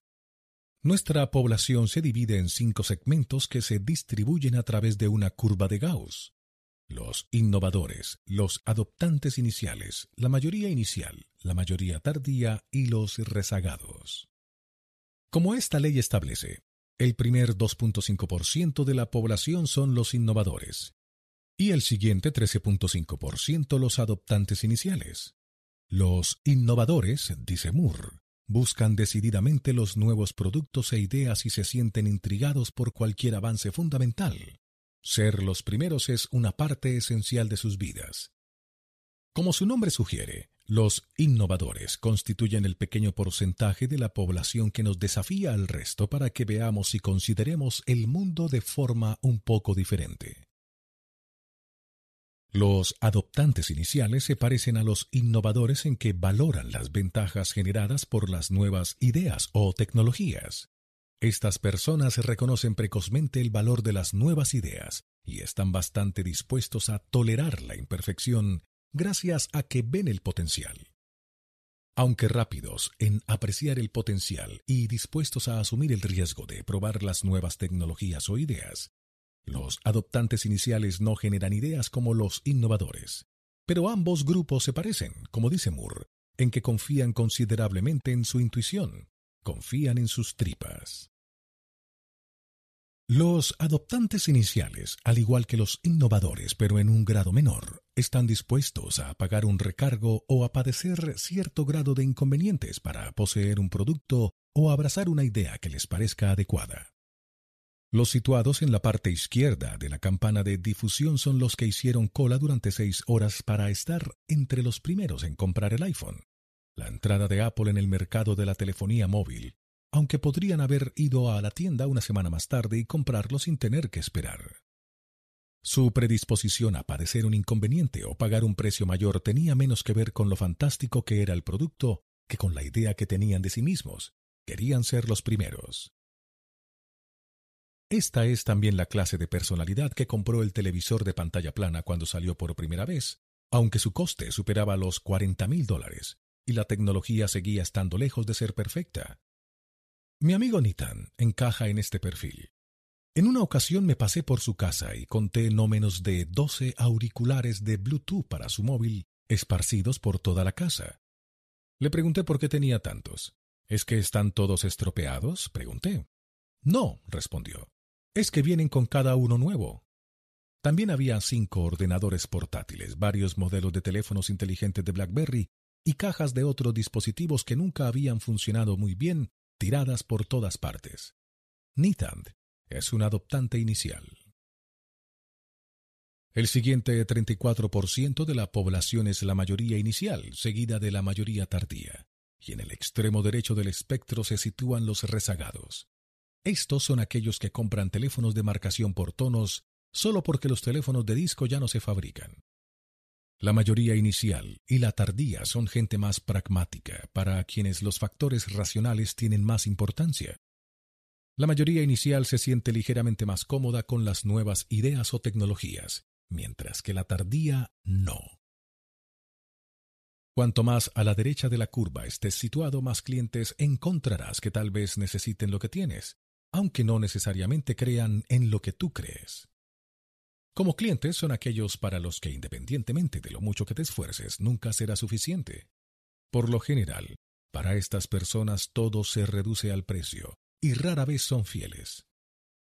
Asimismo, pocas veces recomiendan algo, y es posible que a veces te preguntes en voz alta por qué sigues haciendo negocios con ellos. Sencillamente no lo comprenden, nos dice nuestro instinto. La importancia de identificar a este grupo estriba en que así puedes evitar hacer negocios con ellos. ¿Para qué invertir un buen dinero y energía para perseguir a una gente que, en resumidas cuentas, hará negocios contigo igualmente siempre que satisfaga sus exigencias prácticas, aunque jamás te serán fieles si no lo haces? No resulta demasiado difícil darse cuenta de dónde está situada la gente en el espectro una vez que entablas relaciones con ella. La oportunidad está en averiguar quién es quién antes de decidir con quién trabajas. Todos ocupamos diferentes lugares en ese espectro en función del producto o la idea. La mayoría somos encarnizadamente leales a ciertos productos e ideas en distintas épocas, y evidenciamos una conducta del lado izquierdo de la curva. Y en cuanto a otros productos o ideas, mostramos un comportamiento que cae en el lado derecho de la curva. Cuando ocupamos un lado del espectro, a menudo tenemos problemas para comprender a los que ocupan el otro lado dado que su conducta carece de lógica para nosotros. Mi hermana es una adoptante inicial en lo tocante a las tendencias de la moda, mientras que yo me sitúo decididamente en la mayoría tardía. Solo recientemente me dejé llevar y me compré unos carísimos vaqueros de marca. Admito que sientan muy bien, aunque sigo pensando que no valen el dinero que pagué por ellos, y me resulta incomprensible que mi hermana crea que sí. Por el contrario, soy un adoptante inicial de algunas tecnologías. Me compré un reproductor de DVD Blu-ray antes de que se hubiera perfeccionado la tecnología. Pagué unas cuatro o cinco veces más en comparación con un reproductor normal. Mi hermana no entiende por qué malgasto mi dinero en todas esas cosas inútiles como las llama. Jamás nos pondremos de acuerdo en esa cuestión. Cada uno de nosotros asigna valores distintos a cosas distintas, y nuestras conductas están en consonancia. Esta es una de las principales razones de que sea casi imposible convencer a alguien del valor de tus productos o ideas basándose en argumentos racionales y ventajas tangibles. De nuevo, el viejo debate entre el Ferrari y el Honda Odyssey. Las empresas de vaqueros de marca, o mi hermana, ya pueden hacerse lenguas hasta quedarse sin aire de la importancia de la calidad de la tela, el diseño y la confección, que me entra por un oído y me sale por el otro. De igual manera, se pueden demostrar sin el menor asomo de duda las ventajas racionales de escoger un reproductor de DVD de 500 dólares en lugar de uno de 100 dólares. Mi hermana no oirá ni una palabra, y así surge el juego de la manipulación. Pero repito, aunque siempre eficaces, las manipulaciones no engendran fidelidad y aumentan los costes y el estrés para todas las partes involucradas. La mayoría de las personas y de las organizaciones que tienen algo que vender, sea un producto, servicio o idea, esperan lograr cierto grado de éxito o de aceptación en el mercado de consumo masivo. La mayoría confían en atravesar la campana de Gauss, pero conseguir eso es más fácil de decir que de hacer. Cuando preguntas a las pequeñas empresas sobre sus objetivos, muchas te dirán que quieren ser una empresa que consiga ingresar miles de millones de dólares al cabo de X años. Por desgracia, las probabilidades de que eso suceda no parecen muchas. De los 27 millones de empresas registradas en Estados Unidos, poco menos de 2.000 llegan alguna vez a los mil millones de dólares de ingresos anuales, y el 99.9% de todas las empresas del país no llegan a los 500 empleados. En otras palabras, el éxito en el mercado de consumo masivo es realmente difícil de alcanzar. Las grandes empresas pasan por parecidas dificultades para repetir su éxito entre el público general. Que lo hayan conseguido una o dos veces no significa que conozcan la manera de lograrlo siempre. El Zoom que marcó la entrada de Microsoft en el mercado del reproductor MP3 multigigabyte, por ejemplo, fue pensado para acabar con el iPod, cosa que no sucedió. Aunque la calidad era superior, aparte del producto y la publicidad no había nada más para alcanzar el éxito. No lo olvidemos, la superior tecnología Betamax no fue capaz de derrotar a la deficiente tecnología VHS como el formato tipo para las cintas de video en la década de 1980. Los mejores no siempre ganan. Al igual que cualquier ley natural, tienes que tener en cuenta la ley de la difusión si para ti tiene importancia la aceptación del público general. Negarse a hacerlo costará mucho dinero y puede acabar en un éxito mediocre, cuando no en un completo fracaso. Pero resulta que el éxito entre el público general tiene algo de irónico. Es casi imposible lograrlo si orientas tu publicidad y tus recursos al centro de la campana. Si intentas atraer a aquellos que representan el centro de la curva sin primero atraer a los adoptantes iniciales. Es algo que se puede conseguir, pero a un precio descomunal. Y esto se debe a que la mayoría inicial, según Rogers, no probará nada hasta que otros lo hayan probado antes. La mayoría inicial, de hecho, toda la mayoría, necesita la recomendación de algún otro que ya haya probado el producto o servicio. Necesita saber que otros lo han probado. Necesita esa recomendación personal y fiable. Según la ley de la difusión, el éxito en el mercado de consumo masivo solo se puede lograr después de que te introduzcas entre el 15% y el 18% del mercado. La razón de esto hay que buscarla en que la mayoría inicial no probará nada nuevo hasta que alguien más lo haya probado primero. Y por esto, tenemos que bajar nuestro precio u ofrecer servicios de valor añadido. Lo que intentamos es reducir la tolerancia al riesgo de estas personas prácticas hasta que se sientan lo bastante tranquilas para comprar. En esto consiste la manipulación. Tal vez compren, pero no serán fieles. No olvidemos que fidelidad es que las personas estén dispuestas a padecer algún inconveniente o a pagar un recargo para hacer negocios contigo. Puede incluso que rechacen una oferta mejor de otro, algo que la mayoría tardía rara vez hace. La capacidad para conseguir que el sistema se desnivele marca el momento en el que el crecimiento de una empresa o la difusión de una idea empieza a moverse a un ritmo extraordinario. Es también el momento en que un producto consigue la aceptación del público general, el punto en el que una idea se convierte en un movimiento. Cuando esto sucede, el crecimiento no solo es geométrico sino automático, simplemente continúa. El objetivo de la empresa entonces no debería ser simplemente vender a cualquiera que desee lo que tienes, la mayoría, sino más bien encontrar a las personas que crean en lo que tú crees, esto es, las situadas en el lado izquierdo de la campana de Gauss. Estas personas perciben más valor en lo que haces y pagarán gustosamente un recargo o sufrirán alguna clase de inconveniente para formar parte de tu causa. Ellas son las que por propia voluntad les hablarán de ti a los demás. Ese entre el 15% y el 18% no está compuesto de personas que simplemente estén dispuestas a comprar el producto es el porcentaje de personas que comparten tus creencias y desean incorporar tus ideas, productos y servicios a sus vidas como los qué de sus por qué. Esas personas contemplan lo que haces como un elemento tangible que demuestra al mundo exterior su propia finalidad, causa o creencia. Su predisposición a pagar un recargo o a sufrir inconvenientes por utilizar tu producto o servicio dice más sobre ellas que sobre ti y tus productos. Su capacidad para ver con facilidad por qué necesitan incorporar tu producto a sus vidas convierte a este grupo en los clientes más fieles. Asimismo, son los accionistas más fieles y los empleados más leales. Independientemente de dónde estén situados en el espectro, estas son las personas que no solo te quieren, sino que hablan de ti. Pon de tu lado al número suficiente de personas situadas en la parte izquierda de la curva y ellas animarán al resto a seguirte. Me gusta preguntar a las empresas cuál es su adaptación a las nuevas actividades empresariales. Muchas responden orgullosas, el 10%. Aunque ignores los principios del círculo dorado, la ley de los promedios dice que puedes ganar alrededor de un 10% del negocio. Lanza los suficientes espaguetis contra la pared y alguno se quedará pegado. Para hacer crecer a la empresa lo único que tienes que hacer son más prospecciones, razón por la cual es tan caro hacer crecer tu empresa teniendo como objetivo el centro de la curva.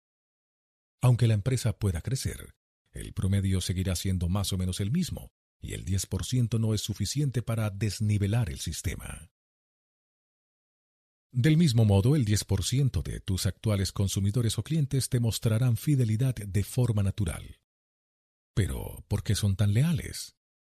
Al igual que somos incapaces de explicar por qué amamos a nuestros cónyuges, lo mejor que se nos ocurre para explicar lo que los convierte en unos clientes tan fantásticos es, lo entienden. Y aunque esta explicación pueda parecer correcta, es absolutamente inservible. ¿Cómo consigues más personas que lo entiendan? Es a esto a lo que Moore se refiere con lo del abismo, la transición desde los adoptantes iniciales a la mayoría inicial, y es difícil de cruzar, pero no si conoces el por qué. Si tienes la suficiente disciplina para centrarte en los adoptantes iniciales, al final la mayoría aparecerá. Pero esto tiene que empezar con el por qué. No basta concentrarse sin más en los llamados influyentes. El problema está en ¿qué influyentes?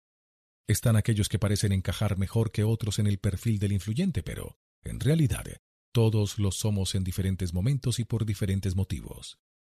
Tú no quieres solo a un influyente cualquiera, sino que quieres a alguien que crea en lo que crees tú. Solo entonces hablarán de ti sin necesidad de ninguna indicación o incentivo. Si de verdad creen en lo que tú crees, y si se encuentran realmente en la parte izquierda de la curva, no necesitarán ser incentivados, lo harán porque quieren hacerlo. Todo acto de incentivar a un influyente es manipulador y desacredita completamente al influyente ante su grupo. No pasará mucho tiempo antes de que el grupo averigüe que una recomendación no fue hecha pensando en lo que más le convenía al grupo, sino más bien por el interés personal de un individuo. Y en consecuencia, la confianza se devalúa y el valor del influyente se vuelve inservible. Negarse a tener en cuenta la ley de la difusión te saldrá caro. En 1977, Tivo se apresuró a entrar en el mercado con un nuevo y excepcional producto. Pocos serían los que discutirían que, desde que se lanzó el producto hasta el momento actual, Tivo ha tenido el producto de mejor calidad de su categoría. La publicidad de la empresa ha sido extraordinaria. Ha conseguido una identificación espontánea del producto con la que la mayoría de las marcas solo pueden soñar. Se ha convertido en algo superior a un término genérico como Kleenex, tiritas o Q-tips. De hecho, ha sido capaz de alcanzar una condición superior a lo genérico. En inglés ya es un verbo. Tu tivo. La empresa estaba bien financiada con capital riesgo y tenía una tecnología que podía reinventar realmente el consumo de la televisión. El problema es que los responsables comercializaron su tecnología directamente al centro de la curva de Gauss. Viendo el atractivo del producto para el público general, ignoraron los principios de la ley de la difusión y se dirigieron a las masas.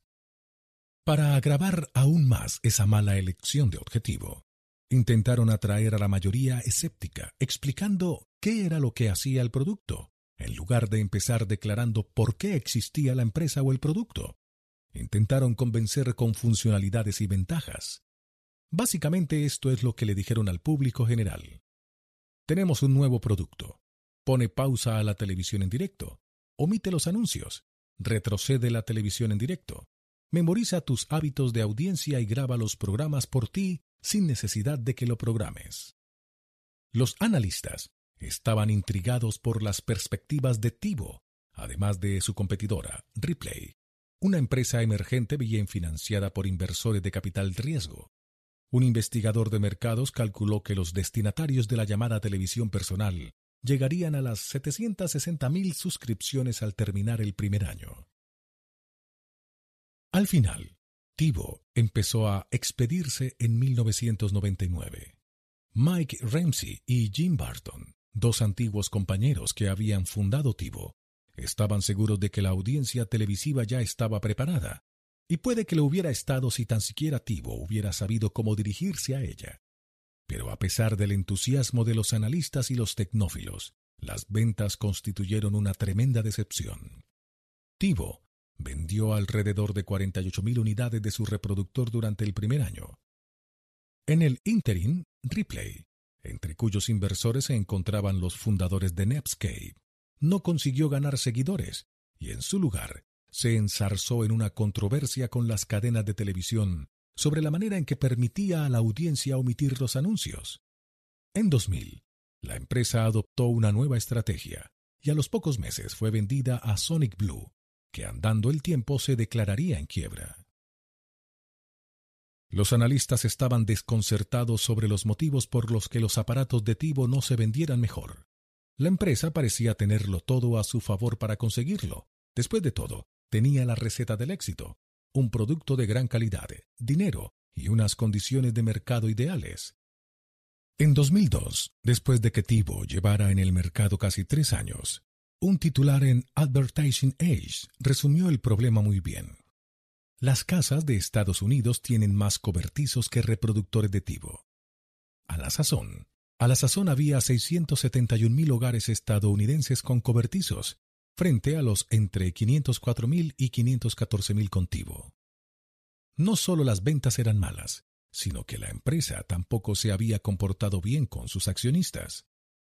En el momento de su primera oferta pública en otoño de 1999, las acciones de Tivo cotizaron ligeramente por encima de los 40 dólares por acción. Al cabo de unos pocos meses alcanzó su punto álgido en poco más de 50 dólares.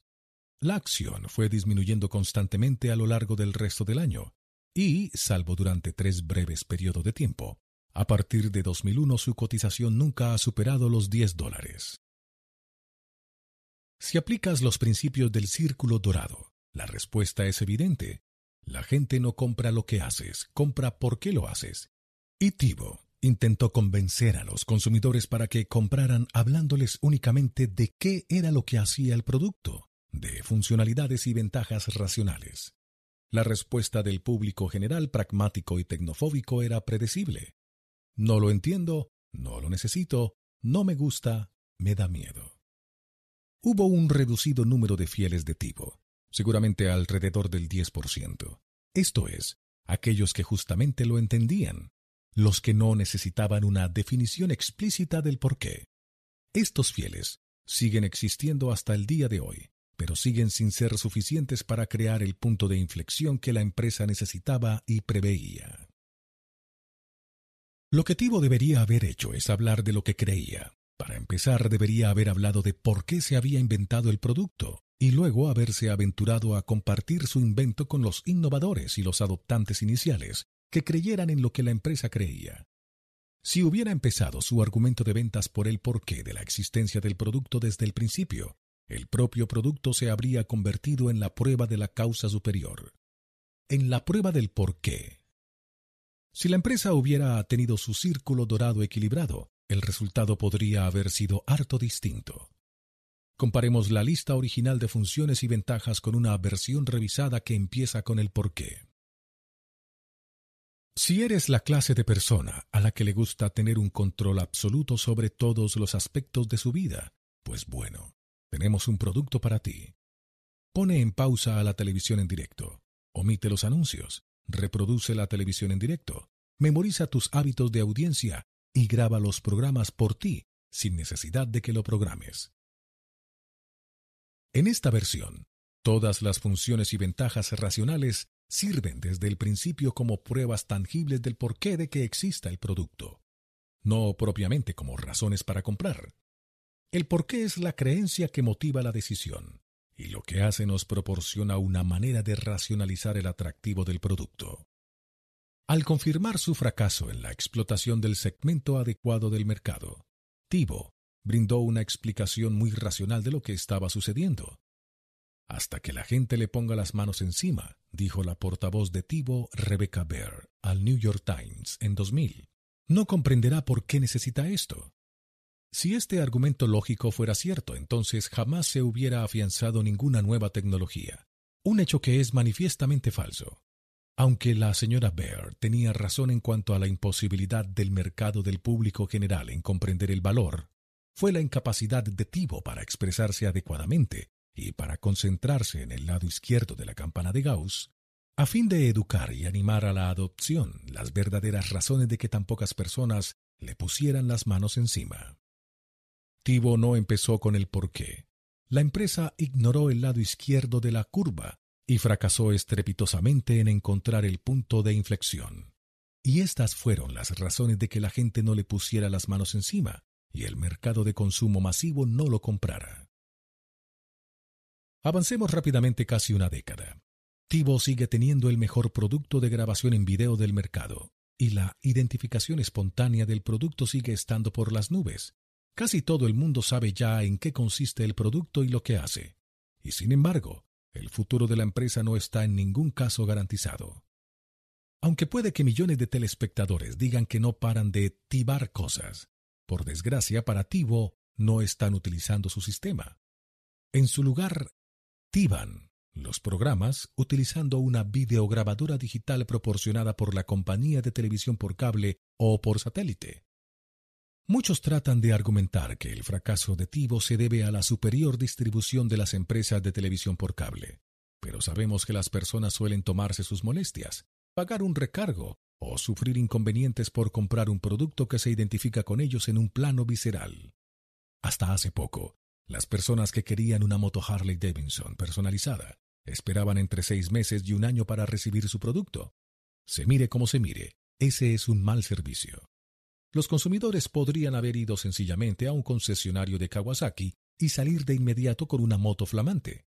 Podrían haber encontrado un modelo parecido, con una potencia similar, y puede que hasta más barato. Pero sufrieron el inconveniente gustosamente porque no estaban interesados en buscar una moto, sino porque querían una Harley. Tivo no es la primera en ignorar estos principios racionales y no será la última.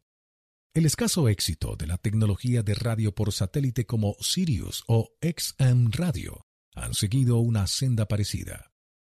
Estos servicios de radio ofrecieron con una buena publicidad y bien financiados una nueva tecnología con la que intentaron convencer a los usuarios prometiéndoles unas funcionalidades y unas ventajas racionales. Nada de anuncios, y más canales que la competencia. Lanzada con una impresionante serie de patrocinios de famosos, entre ellos la estrella del rap Snoop Dogg y el ícono del rock de la década de 1970, David Bowie, siguió sin cuajar.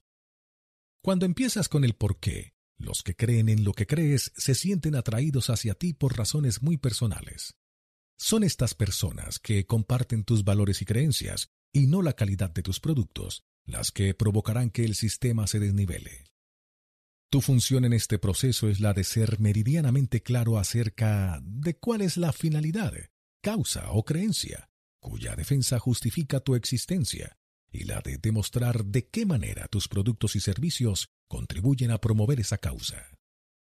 Ausente el por qué las nuevas ideas y tecnologías no tardan en encontrarse jugando al juego del precio y las funcionalidades, un claro indicio de la ausencia del porqué y de la caída en la condición de bien indiferenciado.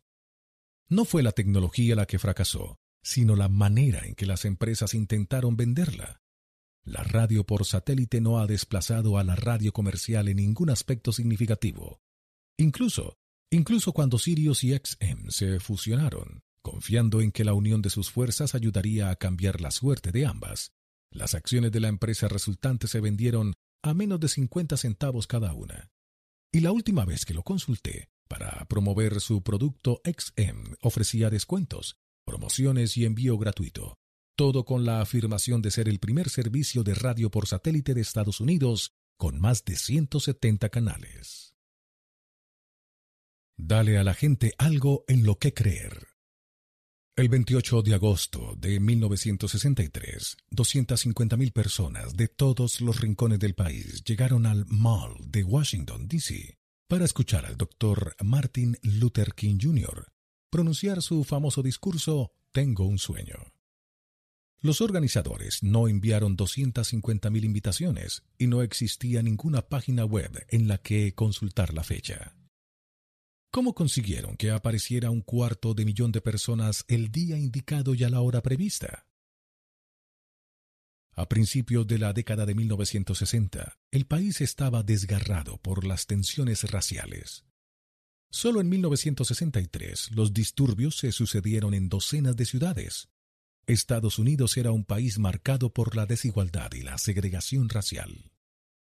La manera en que el movimiento de los derechos civiles recogió la idea de que todos los hombres nacen iguales y lo convirtieron en un movimiento con la fuerza para cambiar un país se basa en los principios del círculo dorado y de la ley de la difusión. El doctor King no era la única persona viva en ese momento que sabía qué había que cambiar para propiciar los derechos civiles en Estados Unidos. Tenía muchas ideas acerca de qué era lo que tenía que suceder pero también otros, y no todas las ideas de Martin Luther eran buenas. No era un hombre perfecto, tenía una personalidad compleja. Pero el doctor King estaba absolutamente convencido de algo. Sabía que tenía que producirse un cambio en Estados Unidos. Su claridad acerca del porqué, su sentido de la finalidad, le confirió la fuerza y la energía para proseguir con su lucha contra unas dificultades que a menudo se antojaban insuperables. Había más personas como él que compartían su visión de Estados Unidos, pero muchos se rindieron después de innumerables derrotas. La derrota es dolorosa. Y la capacidad para continuar dando la cara, un día tras otro, exige algo más que el mero conocimiento de las leyes que hay que promulgar. Para que los derechos civiles arraigaran realmente en el país, sus organizadores tenían que reunir a todo el mundo. Puede que fueran capaces de aprobar las leyes, pero necesitaban algo más que eso. Tenían que cambiar a un país. La única manera de que cualquier cambio significativo pudiera durar es que fueran capaces de congregar a una nación para que se uniera a la causa, no porque sus ciudadanos tuvieran que hacerlo, sino porque quisieran hacerlo. Pero ninguna persona por sí sola podía lograr un cambio permanente. Serían necesarias otras personas que creyeran en lo que creía el Dr. King. Los detalles de cómo conseguir los derechos civiles o qué era lo que había que hacer eran discutibles, y los distintos grupos probaron estrategias diferentes. Algunos emplearon la violencia, otros la pacificación, Independientemente de qué y cómo se estuviera haciendo, había una cosa que todos tenían en común. ¿Por qué lo estaban haciendo? No fue solo la imperturbable convicción de Martin Luther King lo que fue capaz de despertar a una población, sino su capacidad para expresar con palabras su porqué. El doctor King tenía un don, hablaba de aquello en lo que creía, y sus palabras tenían la fuerza para motivar. Creo Creo. Creo. Hay dos clases de leyes, explicaba. Las que son justas y las que son injustas. Una ley justa, aclaraba el doctor King, es un código hecho por el hombre que concuerda con la ley moral. Cualquier ley que enaltezca la personalidad humana es justa. Cualquier ley que degrade la personalidad humana es injusta. Todas las disposiciones sobre la segregación son injustas porque la segregación desnaturaliza el alma y lesiona la personalidad. Su creencia era más grande que el movimiento de los derechos civiles. Tenía que ver con toda la humanidad y con cómo tratarse los unos a los otros. Como es natural, la creación de su porqué fue consecuencia del tiempo y del lugar en el que nació y del color de su piel.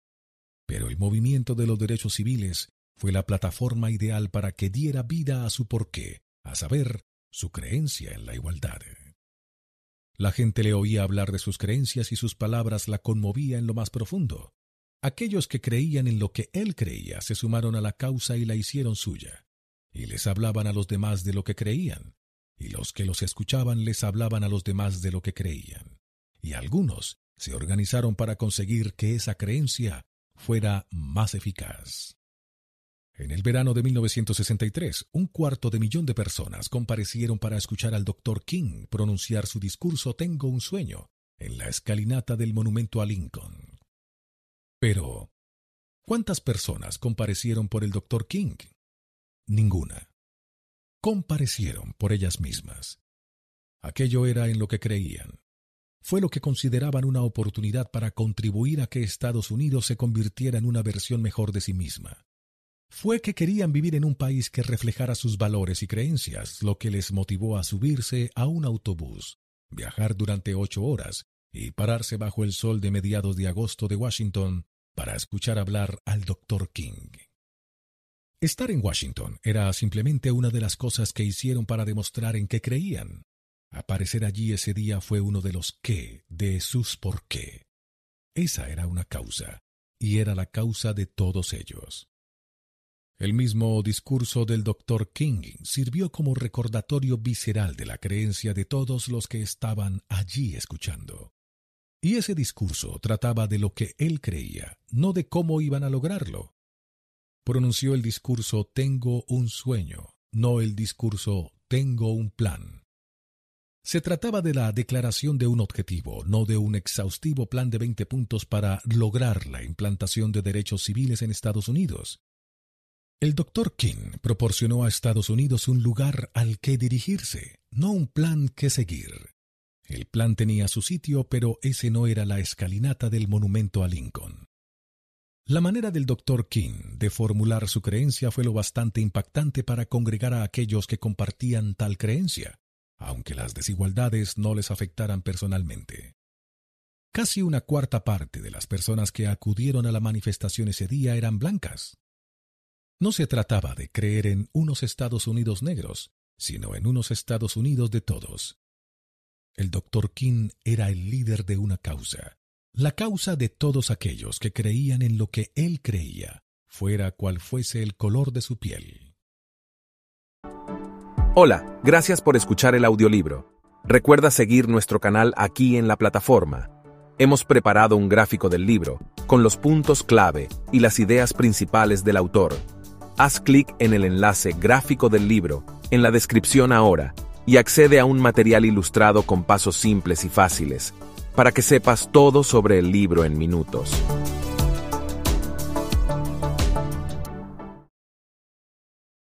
No fueron los detalles de sus proyectos los que le hicieron ganarse el derecho al liderazgo. Lo que la gente respetaba era aquello en lo que él creía y su capacidad para transmitirlo con claridad. En esencia, y al igual que todos los grandes líderes, Martin Luther King se convirtió en el símbolo de la creencia y llegó a encarnar la causa. Hasta el día de hoy seguimos levantando estatuas en su memoria para mantener viva y tangible esa creencia. Sus seguidores no lo eran por la idea que él tenía de transformar Estados Unidos, lo eran por la idea que tenían ellos de transformar Estados Unidos. La parte del cerebro que influye en nuestra conducta y nuestras decisiones no tiene capacidad para el lenguaje.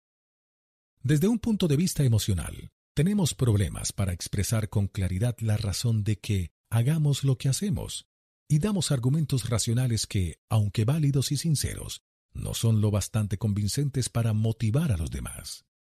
Así que, al preguntársele por la razón de que compareciera ese día, la gente señalaba al doctor King y decía simplemente, porque creo. Por encima de todo lo que Martin Luther King Jr. nos aportó fue claridad, una manera de poder explicar lo que sentimos. Nos proporcionó las palabras que nos motivaron. Nos dio algo en lo que creer, algo que podíamos comunicar fácilmente a nuestros amigos. Todos los presentes en la explanada nacional ese día compartían una serie de valores y creencias. Y todos los que estuvieron allí ese día fuera cual fuera el color de su piel, su raza o su sexo, confiaban unos en otros. Y fue esa confianza, ese vínculo común, esa creencia compartida lo que alimentó un movimiento que cambiaría un país.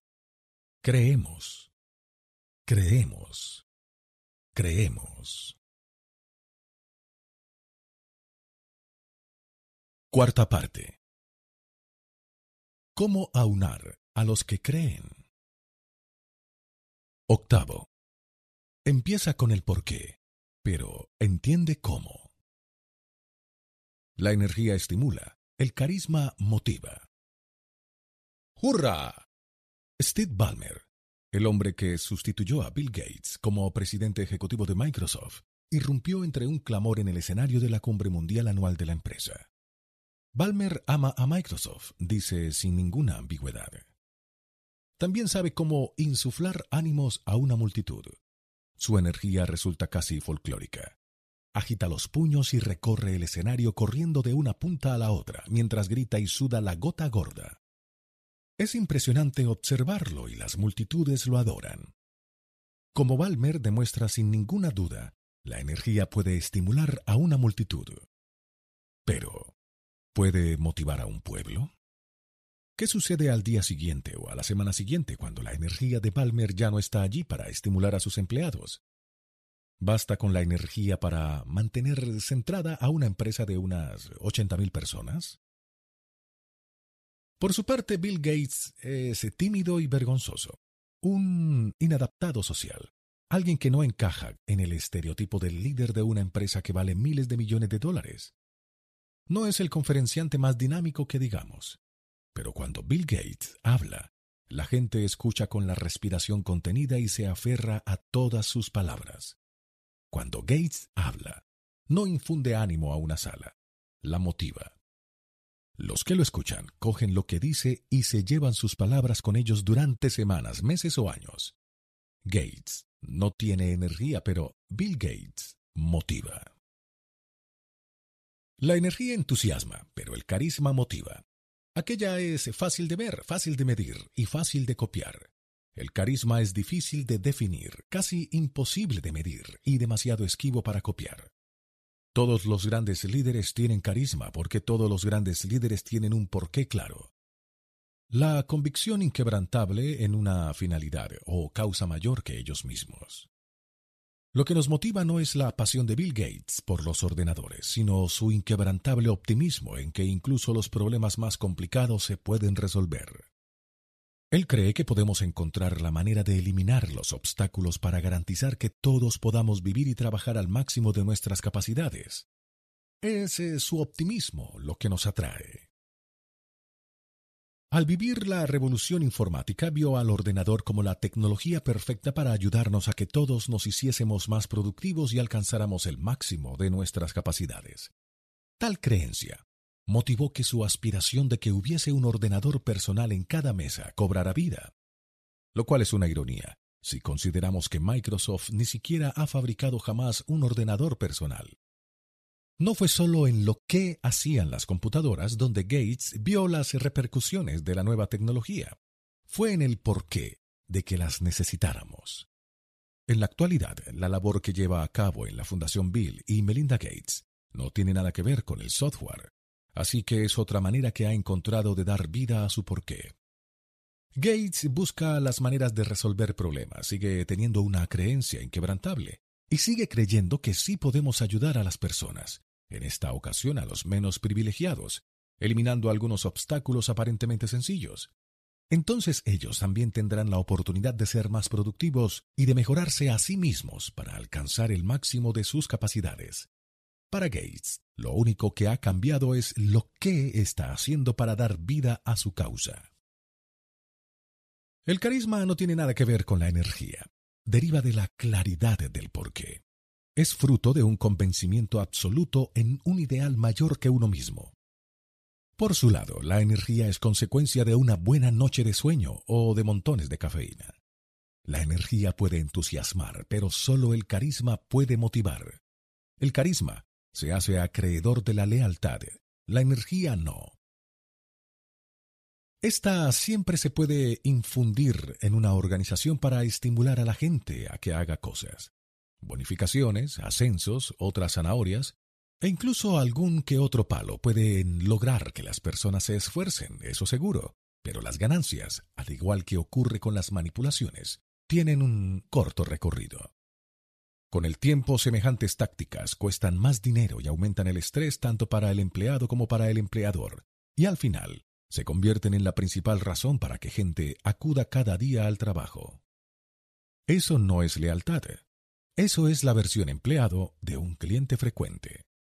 La lealtad de los empleados es cuando rechazan más dinero o beneficios para seguir trabajando en la misma empresa. La fidelidad a una empresa derrota a la remuneración y a los beneficios. Y a menos que seas un astronauta, tampoco es el trabajo que realizamos lo que nos motiva. Lo es la causa por la que acudimos a trabajar. No queremos ir a trabajar para levantar un muro, queremos ir a trabajar para edificar una catedral. El camino elegido.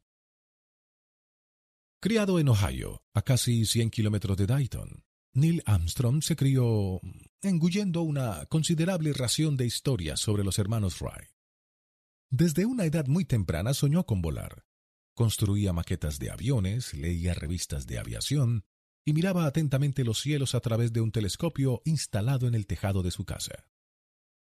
Hasta se sacó su licencia de piloto antes que el carnet de conducir.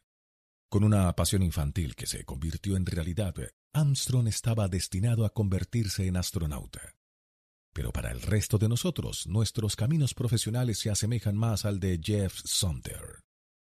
Aunque Sumter estaba en el instituto, su madre le consiguió un empleo en prácticas durante el verano en el banco en el que ella trabajaba. Cuatro años después de que terminara el instituto, Jeff llamó al banco para ver si podía tener un trabajo a tiempo parcial, y al final le ofrecieron un empleo a jornada completa. ¡Pumba! Jeff se encontró con una carrera profesional como empleado de banca. De hecho, tras 15 años en el sector, él y un colega de nombre Trey Moutz se fueron para fundar su propio banco, el banco Lewis and Clark de Portland, Oregon. A Sumter se le da muy bien lo que hace. A lo largo de su carrera ha sido uno de los directores de préstamos con mejores resultados. También es muy apreciado y respetado entre sus colegas y clientes, aunque incluso Jeff admitirá que no siente mucha pasión por la actividad bancaria en sí. Aunque no está viviendo el sueño de su infancia, es un apasionado de algo. No es lo que hace lo que lo saca de la cama cada mañana, es el por qué lo hace. Nuestras trayectorias profesionales son notablemente fortuitas. Yo jamás planeé estar haciendo lo que hago ahora. Cuando era niño quería ser ingeniero aeronáutico, pero al llegar a la universidad puse mis miras en convertirme en fiscal. Pero, aunque estuve en la Facultad de Derecho, la idea de ser jurista acabó desilusionándome. No me parecía lo adecuado. Asistí a la Facultad de Derecho en Inglaterra, donde la ley es una de las últimas profesiones verdaderamente inglesas. No llevar un traje de raya diplomática a una entrevista podría afectar a mis posibilidades de conseguir un empleo. Eso no era lo que deseaba. Dio la casualidad de que estaba saliendo con una joven que estudiaba mercadotecnia en la Universidad de Siracusa. Ella se dio cuenta de lo que me motivaba y de mi decepción con el derecho, y me sugirió que hiciera una intentona en su campo. Y de golpe y porrazo había iniciado una nueva trayectoria profesional en la mercadotecnia. Pero esa es solo una de las cosas que he hecho, pues ni es mi pasión ni es como definiría mi vida. Mi causa, motivar a la gente para que haga cosas que la motive, es el porqué de que me levante de la cama todos los días. La ilusión estriba en tratar de encontrar nuevos caminos, diferentes qué, para dar vida a mi causa, entre los cuales se cuenta este libro. Con independencia de qué es lo que hagamos en nuestras vidas, nuestro por qué, nuestra finalidad, causa o creencia motriz no cambia jamás. Si nuestro círculo dorado está equilibrado, ¿qué es lo que hagamos no es más que la manera tangible que encontramos de insuflar vida a esa causa. La creación de programas informáticos fue simplemente una de las cosas que hizo Bill Gates para hacer realidad su causa. Una aerolínea proporcionó a Jair Kelleher la salida perfecta para difundir su fe en la libertad. Llevar a un hombre a la luna fue la meta que John F. Kennedy utilizó para aglutinar a la gente que diera vida a la causa de que servir al país y no la de ser servido por el país, permitiría a Estados Unidos avanzar y prosperar. Apple brindó a Steve Jobs el medio para desafiar el orden establecido y hacer algo grande en el mundo. Todas las cosas que hicieron estos líderes carismáticos fueron los medios tangibles que encontraron para hacer realidad sus porqué. Pero cuando eran pequeños, ninguno de ellos podría haber imaginado qué sería lo que terminarían haciendo. Cuando un porqué es claro, aquellos que comparten dicha creencia se sentirán atraídos hacia ella y puede que deseen contribuir a darle vida. Si esa creencia es ampliada, puede tener capacidad para aglutinar a todavía más creyentes que levanten sus manos y proclamen, quiero contribuir. Con un grupo de creyentes congregándose en torno a una finalidad, causa o creencia común, pueden suceder cosas extraordinarias, pero se necesita algo más que motivación para alcanzar la grandeza. La motivación es solo el comienzo del proceso. Necesitas algo más para impulsar un movimiento. Ampliar la fuente de motivación. El círculo dorado no es solo una herramienta de comunicación. También nos brinda algunas ideas acerca de cómo se organizan las organizaciones. A medida que empezamos a ampliar la dimensión del concepto del círculo dorado, ya no resulta útil considerarlo un modelo estrictamente bidimensional. Si se quiere que preste un verdadero valor acerca de cómo crear una gran organización en nuestro mundo sumamente tridimensional, el círculo dorado tiene que ser tridimensional. La buena noticia es que lo es. De hecho, es la vista cenital de un cono. Ponlo de lado y podrás ver todo su valor. El cono representa a una empresa o a una organización, un sistema implícitamente jerárquico y organizado. Situado en la cima del sistema, representando por qué está un jefe. En el caso de una empresa, este suele ser el CEO, o al menos en eso confiamos. El nivel inmediatamente inferior, el nivel como, habitualmente incluye a los altos directivos que están motivados por la visión del jefe y saben cómo hacer la realidad. No olvides que un porqué es solo una creencia, los cómo, las medidas que tomamos para realizar esa creencia, y los qué, el resultado de tales medidas. Con independencia de lo carismático o motivador que sea el jefe, si en la organización no hay personas motivadas que hagan realidad esa visión, que creen una infraestructura con sistemas y procesos, entonces, en el mejor de los casos, reina la ineficacia y en el peor se produce el fracaso. En esta representación, el nivel como corresponde a una persona o a un pequeño grupo responsable de la creación de la infraestructura que puede hacer tangible un porqué. Esto puede suceder en la mercadotecnia, las actividades, la financiación, los recursos humanos y todos los demás departamentos de alta dirección. Debajo de esto, en el nivel que, es donde la teoría se pone a prueba. Es en este nivel donde se sitúan la mayoría de los empleados y donde realmente suceden todas las cosas tangibles. Tengo un sueño, y él tiene el plan. El doctor King dijo que tenía un sueño, y motivó a la gente para que lo hiciera suyo. Lo que Ralph Abernathy aportó al movimiento fue otra cosa. Sabía lo que sería necesario para hacer realidad ese sueño, y enseñó a la gente cómo hacerlo. Proporcionó la estructura del sueño.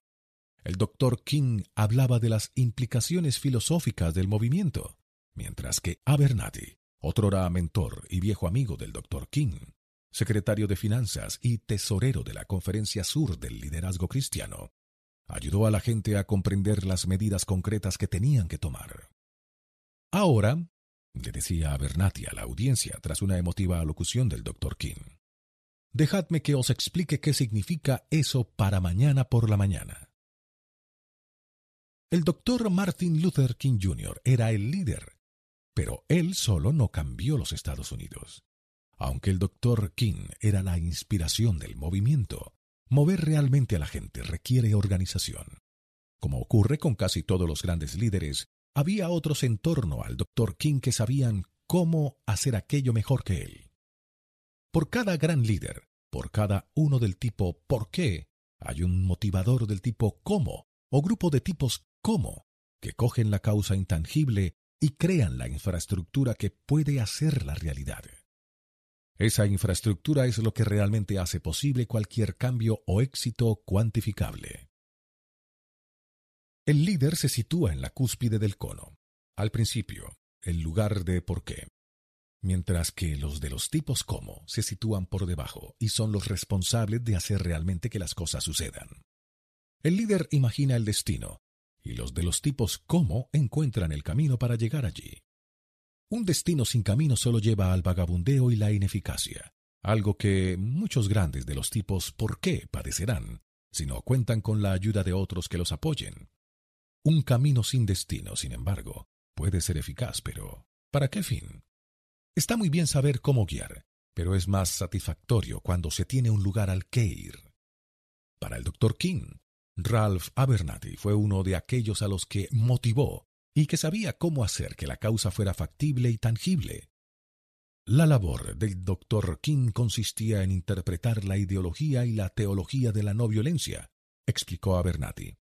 Mi labor era más sencilla y terrenal. Yo le decía a la gente, no subáis a esos autobuses. En todos los casos en que un líder carismático ha logrado algo de importancia, siempre había una persona o un pequeño grupo escondido en la sombra que sabía cómo coger el ideal y hacerlo realidad. El doctor King tenía un sueño, pero con independencia de lo motivador que pueda ser un sueño, no podrá hacerse realidad si permanece como un sueño. El doctor King soñaba con muchas de las mismas cosas que otros innumerables afroamericanos que crecieron en el sur anterior a los derechos civiles. Él hablaba de muchos de los mismos temas, sentía la misma afrenta perpetrada por un sistema injusto, pero fueron su optimismo imperturbable y sus palabras las que motivaron a los ciudadanos. El doctor King no cambió él solo a Estados Unidos. No era un legislador, por ejemplo, pero se crearon las leyes que otorgaron a los ciudadanos de los Estados Unidos los mismos derechos, fuera cual fuese el color de su piel. El doctor King no fue quien cambió Estados Unidos, lo hizo el movimiento de millones de otras personas, a quien él motivó para que cambiaran el curso de la historia. Pero, ¿cómo organizas a millones de personas? Olvídate de los millones. ¿Cómo organizas a cientos o a docenas de personas?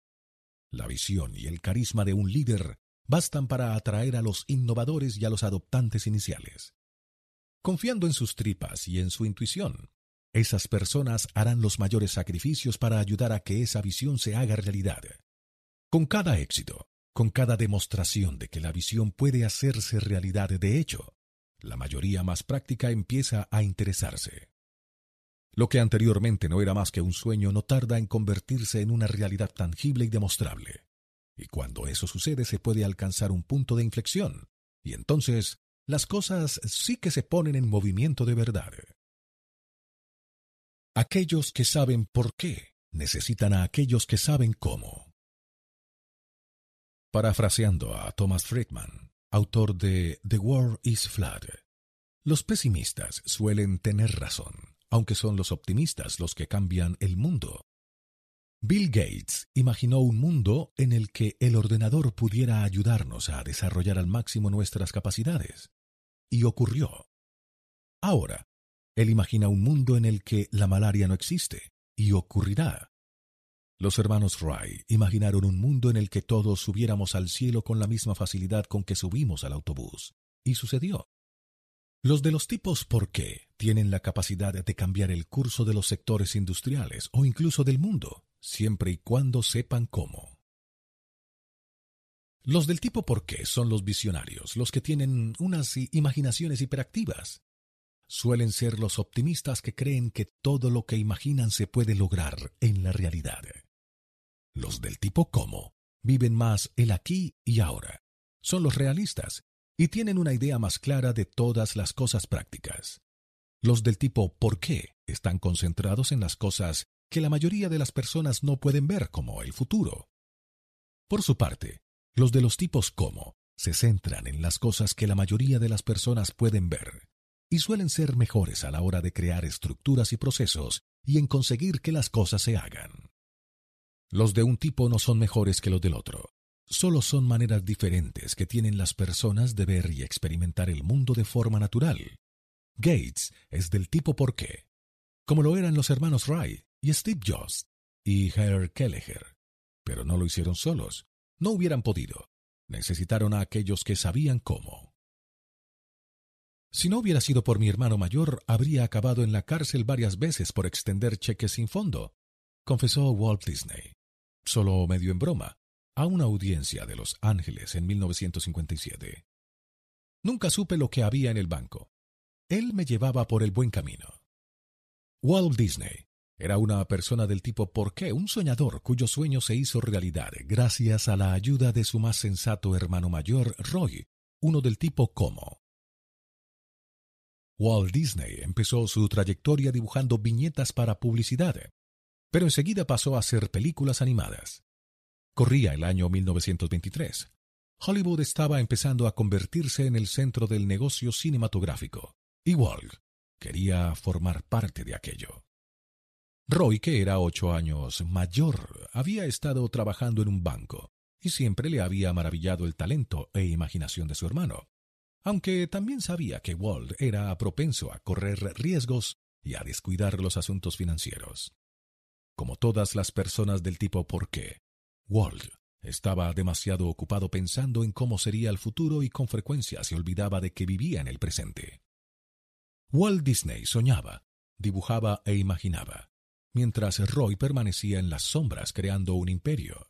Escribía Bob Thomas, biógrafo de Disney. Empresario y financiero brillante, Roy ayudó a convertir los sueños de Walt Disney en realidad, creando la empresa que lleva el nombre de su hermano. Fue Roy quien fundó la Buena Vista Distribution Company, que convirtió las películas de Disney en una parte esencial de la infancia estadounidense. Fue Roy quien creó el negocio de comercialización que transformó a los personajes de Disney en nombres familiares. Y, como casi todos los integrantes del tipo Como, Roy jamás quiso ser líder, prefiriendo permanecer en segundo plano y centrarse en cómo desarrollar el ideal de su hermano. La mayoría de las personas del mundo son de los tipos como.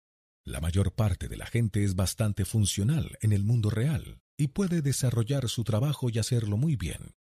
Puede que algunos tengan mucho éxito y que incluso ganen millones de dólares, pero jamás crearán empresa de miles de millones de dólares ni cambiarán el mundo. Las personas del tipo como no necesitan a las del tipo por qué para que les vaya bien, pero éstas, pese a todos sus ideales e imaginación, suelen llevarse la peor parte.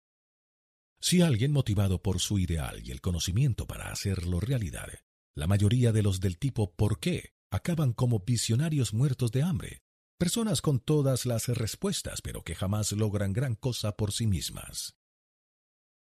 Aunque muchos de ellos se creen visionarios, en realidad la mayoría de los emprendedores de éxito pertenecen al tipo ¿cómo? Pregúntale a uno de ellos lo que más le gusta de ser un emprendedor, y la mayoría te dirá que les encanta crear cosas. Que hablen de crear es una señal clara de que saben cómo hacer las cosas. Una empresa es una estructura, un conjunto de sistemas y procesos que tienen que ser ensamblados. Las personas del tipo cómo son las más hábiles en la creación de tales procesos y sistemas. Pero la mayoría de las empresas, da igual lo bien que estén creadas, no se convierten en negocios de miles de millones de dólares ni cambian los derroteros del sector.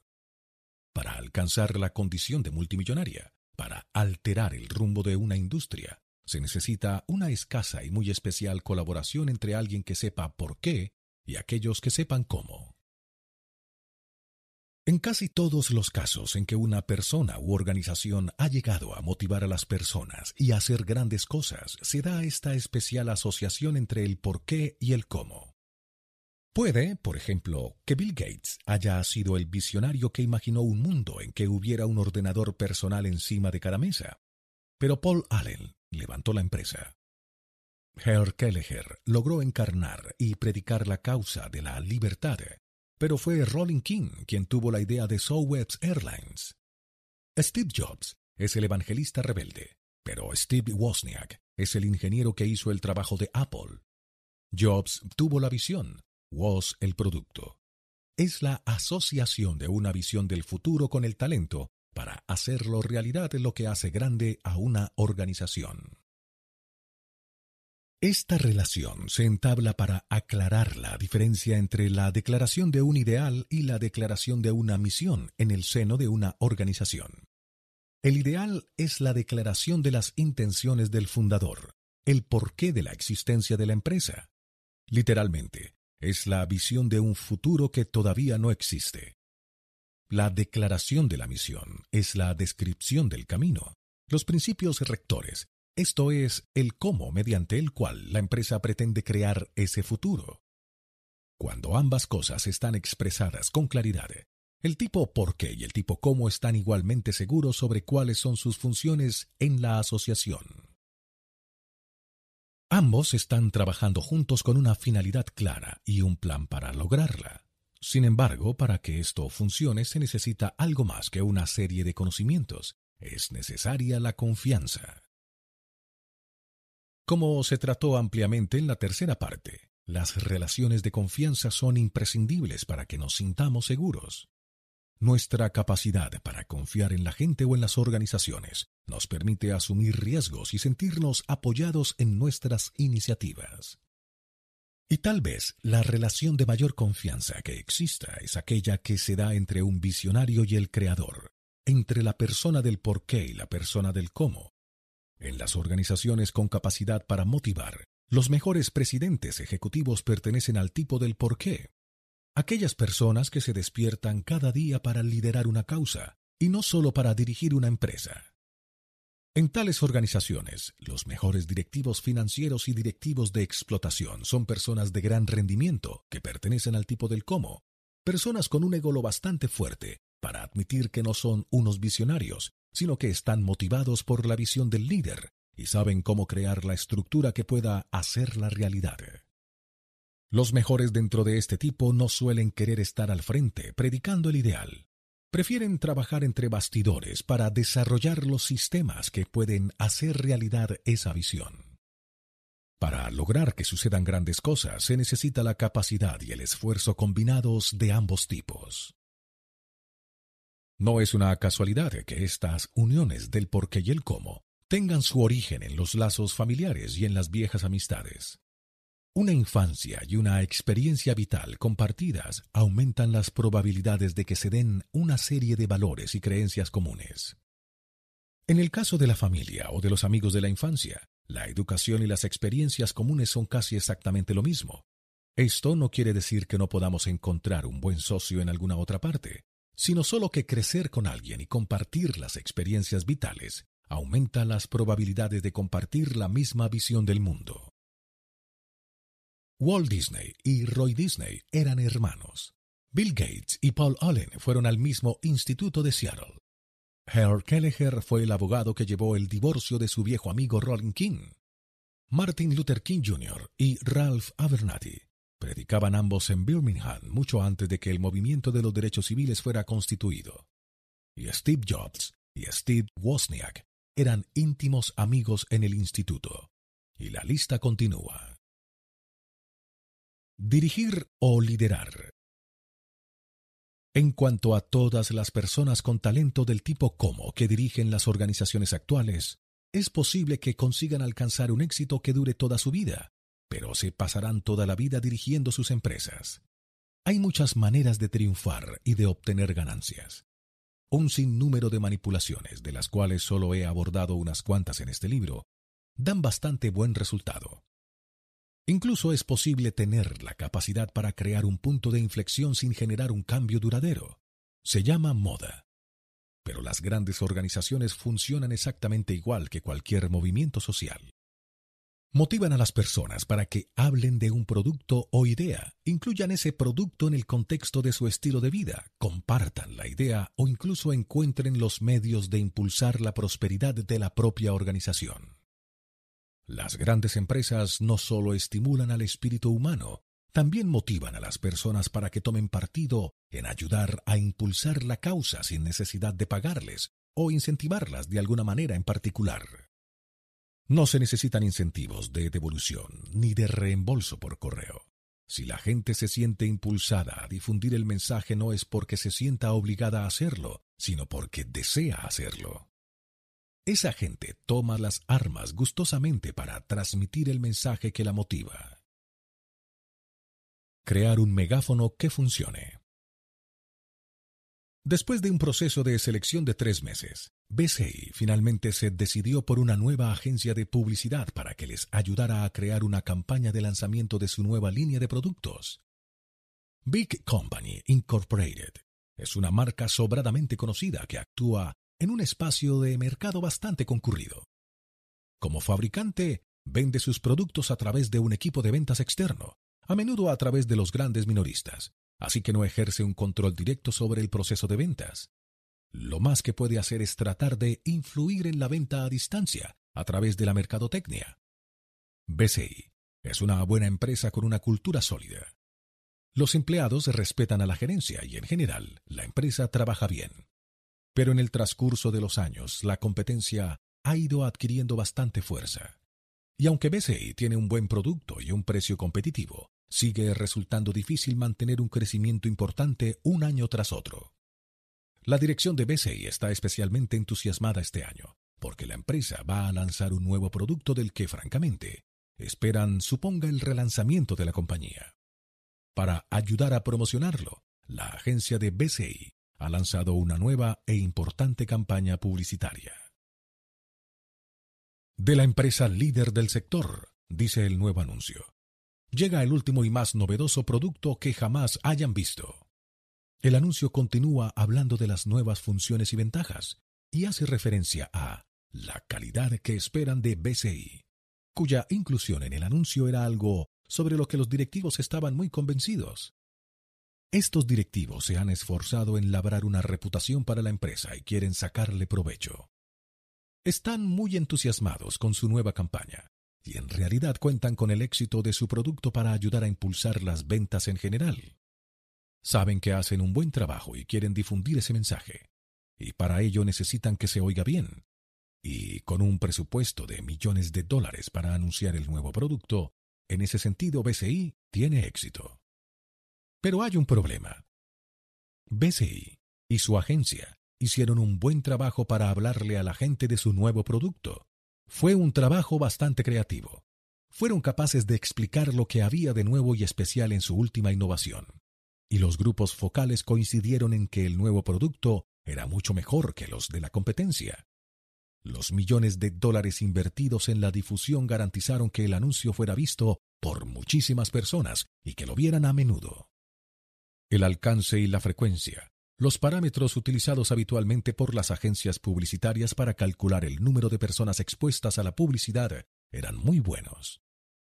No hay ninguna duda de que su mensaje había hecho mucho ruido. El problema era su falta de claridad. Eran todo qué y cómo y ningún por qué. Aunque la gente se enteraba de lo que hacía el producto, nadie sabía en qué creía BCI. La buena noticia es que no es una pérdida absoluta. Los productos se venderán mientras los anuncios estén en antena y las promociones sigan siendo competitivas. Es una estrategia eficaz, pero una manera onerosa de hacer dinero. Y si Martin Luther King hubiera ofrecido un plan exhaustivo de 12 puntos sobre la manera de lograr implantar los derechos civiles en Estados Unidos, un plan más exhaustivo que ningún otro que se hubiera propuesto jamás sobre los derechos civiles, atronando por los altavoces aquel día del verano de 1963. Su mensaje habría hecho ruido. Los micrófonos, al igual que la publicidad y las relaciones públicas, son fantásticos para asegurarse que un mensaje se oiga. Al igual que BCI, el mensaje de King todavía seguiría llegando a miles de personas, pero su creencia no habría quedado clara. El volumen es algo razonable, fácil de lograr, todo cuanto se necesita es dinero o algunas tretas publicitarias. El dinero puede pagar el mantenimiento de un mensaje en primera línea, y las tretas publicitarias son buenas para que aparezca en las noticias. Pero ni lo uno ni las otras siembran la semilla de la fidelidad. Muchos de los que lean esto tal vez se acuerden de que Oprah Winfrey regaló un coche a cada uno de los espectadores de su estudio. Sucedió hace varios años, en 2004, y la gente sigue hablando de la treta publicitaria. Pero, ¿cuántos se acuerdan del modelo del coche que regaló Oprah? Aquí está el problema. Fue Pontiac quien donó unos coches por valor de 7 millones de dólares, 276 unidades de su nuevo modelo G6, para ser exactos. Y fue Pontiac quien consideró el truco publicitario como una manera de comercializar su nuevo vehículo. Sin embargo, aunque la artimaña funcionó bastante bien para reforzar el exuberante temperamento de Oprah, algo con lo que todos estamos familiarizados, son pocos los que se acuerdan de que Pontiac formaba parte del acontecimiento. Y lo que es peor, la maniobra no contribuyó en nada a reforzar alguna finalidad, causa o creencia que Pontiac represente. No tenemos ni idea de cuál era el porqué de Pontiac antes de la maniobra, así que, bueno, la treta publicitaria lo tiene difícil para hacer mucho más que eso. Una maniobra para hacerse algo de publicidad. Sin ningún sentido del por qué, no se puede lograr nada más. Para que un mensaje sea verdaderamente influyente, para que afecte a la conducta y siembre fidelidad, tiene que ser algo más que publicidad. Tiene que divulgar alguna finalidad, causa o creencia más elevada, con la que aquellos con valores y creencias parecidos se puedan relacionar. Solo entonces, el mensaje puede conseguir un éxito duradero en el mercado de consumo masivo. Para que una treta publicitaria atraiga a la parte izquierda de la curva de la ley de la difusión el porqué de la maniobra, más allá de su intención de generar presión, debe estar claro. Aunque puedan obtenerse beneficios a corto plazo sin que medie la claridad, el ruido no es más que un volumen excesivo, o como se dice en la jerga empresarial, un desbarajuste. Y luego las empresas se asombran de que la diferenciación sea un desafío tan grande hoy en día. ¿Te has percatado del volumen que proviene de cada una de ellas? Por el contrario, ¿cuál habría sido el efecto del discurso del Dr. King si no hubiera tenido un micrófono y unos altavoces? Su ideal no habría sido menos claro y sus palabras no habrían sido menos motivadoras. Él sabía en lo que creía y hablaba de esa creencia con pasión y carisma, pero solo las pocas personas sentadas en primera fila se habrían sentido motivadas por esas palabras. Un líder con una causa, ya sea una persona, ya una organización, ha de tener un megáfono a través del cual difundir su mensaje. Y para que sea efectivo, debe ser sonoro y claro. La claridad de la finalidad, la causa o la creencia es importante, pero lo es igualmente que la gente te oiga. Para que un porqué posea la fuerza para movilizar a las personas no solo debe ser claro, sino que debe ser amplificado para que llegue al número suficiente de personas y pueda inclinar la balanza.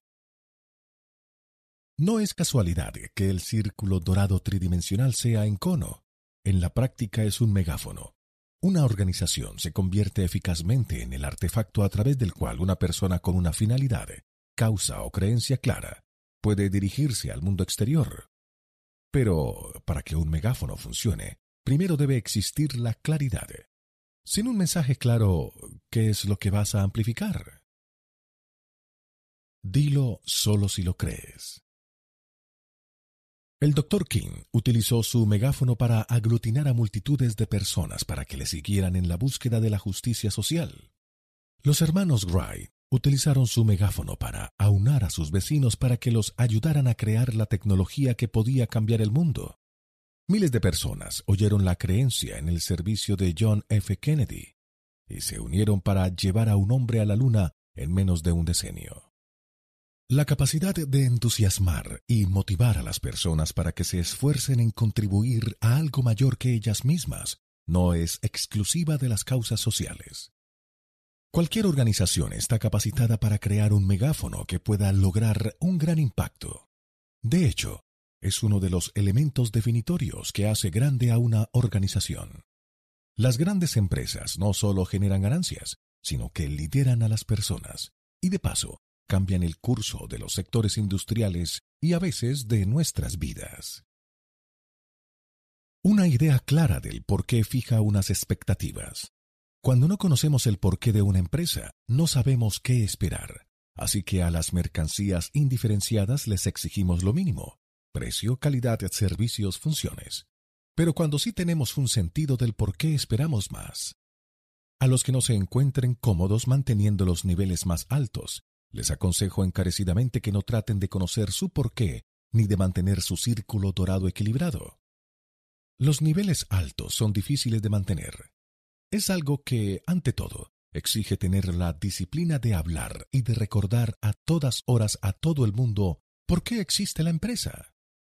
Esto requiere que todos los integrantes de la organización se hagan responsables de cómo haces las cosas, de tus valores y tus principios rectores y garantizar que todo lo que digas y hagas sea coherente con tu porqué exige tiempo y esfuerzo, pero a aquellos que están dispuestos a realizar el esfuerzo les esperan grandes ventajas. Richard Branson empezó transformando Virgin Records en una marca discográfica multimillonaria que vendía álbumes de música al por menor. Luego, fundó un sello discográfico de gran éxito. A continuación puso en marcha una aerolínea que en la actualidad está considerada una de las más importantes del mundo. Y más tarde fundó una marca de refrescos, una compañía de organización de bodas, una compañía de seguros y un servicio de telefonía móvil. Y la lista continúa. De manera similar, Apple nos vende ordenadores, teléfonos móviles, grabadoras de video y reproductores MP3, y ha repetido su capacidad de innovación una y otra vez. La capacidad de algunas empresas, no solo para triunfar, sino para repetir su éxito, se debe a los fieles seguidores a los que se hacen acreedores, las multitudes de personas que apoyan su éxito. En el mundo empresarial dicen que Apple es la marca de un estilo de vida subestiman su fuerza. Gucci es la marca de un estilo de vida. Apple cambia el rumbo de las industrias. Se mire como se mire, estas pocas empresas no funcionan como sociedades mercantiles, existen como movimientos sociales. La repetición de la grandeza.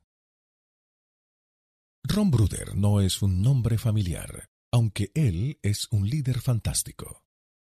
En 1985 se paró en un paso de peatones con sus dos hijas a esperar que el semáforo cambiara y pudieran cruzar la calle. Una oportunidad perfecta, pensó él, para enseñar a sus pequeñas una valiosa lección existencial. Apuntó con el dedo hacia la luz roja de la señal de no cruce, en inglés don't walk, literalmente no camine, del otro lado de la calle, y les preguntó qué les parecía que quería decir aquella señal. Quiere decir que tenemos que pararnos aquí, respondieron las niñas. ¿Estáis seguras? les preguntó retóricamente. ¿Cómo sabéis que no nos está diciendo que corramos? Hombre afable, casi siempre vestido con un terno bien cortado cuando va al trabajo. Bruder tiene el aspecto que uno imaginaría propio de un ejecutivo conservador. Pero no supongamos que sabemos cómo son las cosas basándonos exclusivamente en lo que vemos. Bruder es cualquier cosa menos un estereotipo. Aunque ha disfrutado de los placeres del éxito, este no le estimula. Siempre ha sido la consecuencia involuntaria de su trabajo.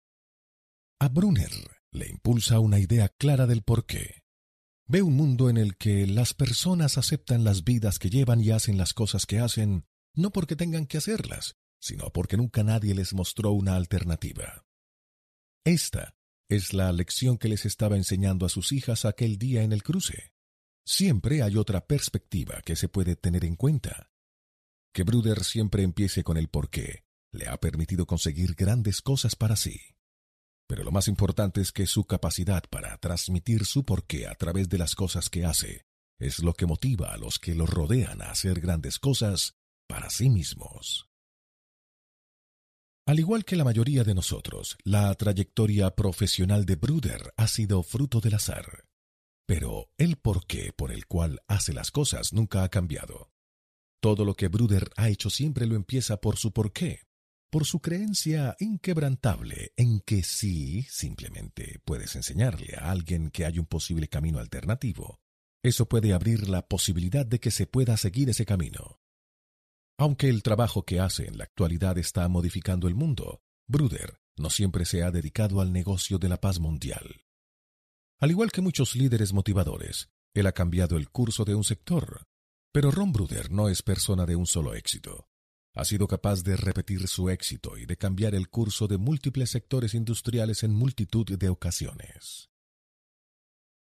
alto directivo de un gran consorcio alimentario que vendía verduras, productos enlatados y carnes, decidió comprar una agencia de viajes para su sobrino. Este le pidió a Bruder, a la sazón director financiero de la empresa alimentaria, que echara un vistazo a la situación económica de la agencia antes de que continuara con la compra. Viendo una oportunidad que otros no vieron, Bruder decidió incorporarse a la pequeña agencia de viajes para ayudar a dirigirla. Una vez en ella, vio cómo trabajaban el resto de las agencias de viajes y tomó un camino alternativo. Greenwheel se convirtió en la primera agencia de viajes de la costa este de Estados Unidos en sacar partido a la nueva tecnología e informatizó completamente sus actividades. De esta manera, no solo se convirtió en una de las empresas más prósperas de la zona, sino que al cabo de solo un año, su modelo de negocio se convirtió en la referencia estándar de todo el sector. Entonces, Bruder lo volvió a hacer. Un antiguo cliente de Bruder, Sam Rosengarten, estaba metido en algunos negocios sucios, carbón, petróleo y gas, todos ellos sectores que creaban terrenos baldíos, tierras que habían sido contaminadas por sus actividades. Poco podría hacerse con esos terrenos abandonados. Estaban demasiado contaminados para urbanizarlos, y la carga que conllevaba su saneamiento era tan elevada que solo las primas de los seguros resultaban demasiado prohibitivas para intentarlo siquiera. Pero Bruder no ve los problemas de la misma manera que los demás. La mayoría evitaban esos terrenos porque solo eran capaces de ver el coste de sanearlos. En vez de eso, Bruder se centró en la limpieza real. Su perspectiva alternativa puso de manifiesto la solución perfecta. Bruder ya había creado su empresa de promoción inmobiliaria, Brookhill, a la que con 18 empleados le estaba yendo bastante bien. Sabiendo lo que tenía que hacer para aprovechar la oportunidad, Bruder se puso en contacto con Dames Moore, una de las empresas de ingeniería medioambiental más grandes del mundo, y los hizo partícipes de su nuevo enfoque. A los de Dames Moore les entusiasmó la idea y se asociaron para llevarla adelante. Con una empresa de ingeniería de 18.000 personas en plantilla, el riesgo percibido quedaba considerablemente minimizado y las compañías aseguradoras se mostraron encantadas de ofrecer un seguro asumible. Con una póliza de seguros asequible en vigor, Credit Suisse First Boston ofreció una financiación a Brook Hill que le permitió la posibilidad de comprar, sanear, reurbanizar y vender unos terrenos antes contaminados medioambientalmente por valor de 200 millones de dólares. Brook Hill, llamada así porque Bruder es de Brooklyn y, como él dice, Salir de Brooklyn es un largo camino cuesta arriba. Fue la empresa pionera de la industria de la reurbanización de los terrenos industriales abandonados, hoy en día un sector pujante. El porqué de Bruder no solo señaló un camino que fue bueno para las empresas, sino que, de paso, también ayudó a sanear el medio ambiente. Lo que hace Ron Bruder carece de importancia. Los sectores y los desafíos son accidentales. Lo que jamás cambia es por qué hace cosas. Bruder sabe que independientemente de lo buena que parezca una oportunidad en la teoría, y con independencia de lo listo que sea y de su trayectoria profesional, jamás sería capaz de conseguir algo a menos que hubiera otros que lo ayudaran. Sabe que el éxito es un deporte de equipo. El hombre posee una notable habilidad para atraer a aquellos que creen en lo que él cree. La gente con talento se siente atraída por él con un único deseo, ¿En qué puedo ayudar? Tras cuestionar las ideas establecidas y revolucionar más de un sector industrial, en la actualidad Bruder ha puesto su mirada en un reto mayor, la paz mundial, para lo cual ha creado la Fundación Educación para el Empleo, el megáfono que habría de ayudarlo a conseguirlo. La Fundación EFE está realizando notables progresos en su ayuda a los niños y niñas de Oriente Medio para que alteren sustancialmente el curso de sus vidas y sin duda el curso de la región. De la misma manera que en el paso de peatones enseñó a sus hijas que siempre hay un camino alternativo, ahora proporciona una perspectiva alternativa a los problemas de Oriente Medio. Al igual que los éxitos pretéritos de Bruder, la Fundación F impulsará negocios y, de paso, hará un tremendo bien. Bruder no dirige empresas, lidera movimientos. Todos los movimientos son personales.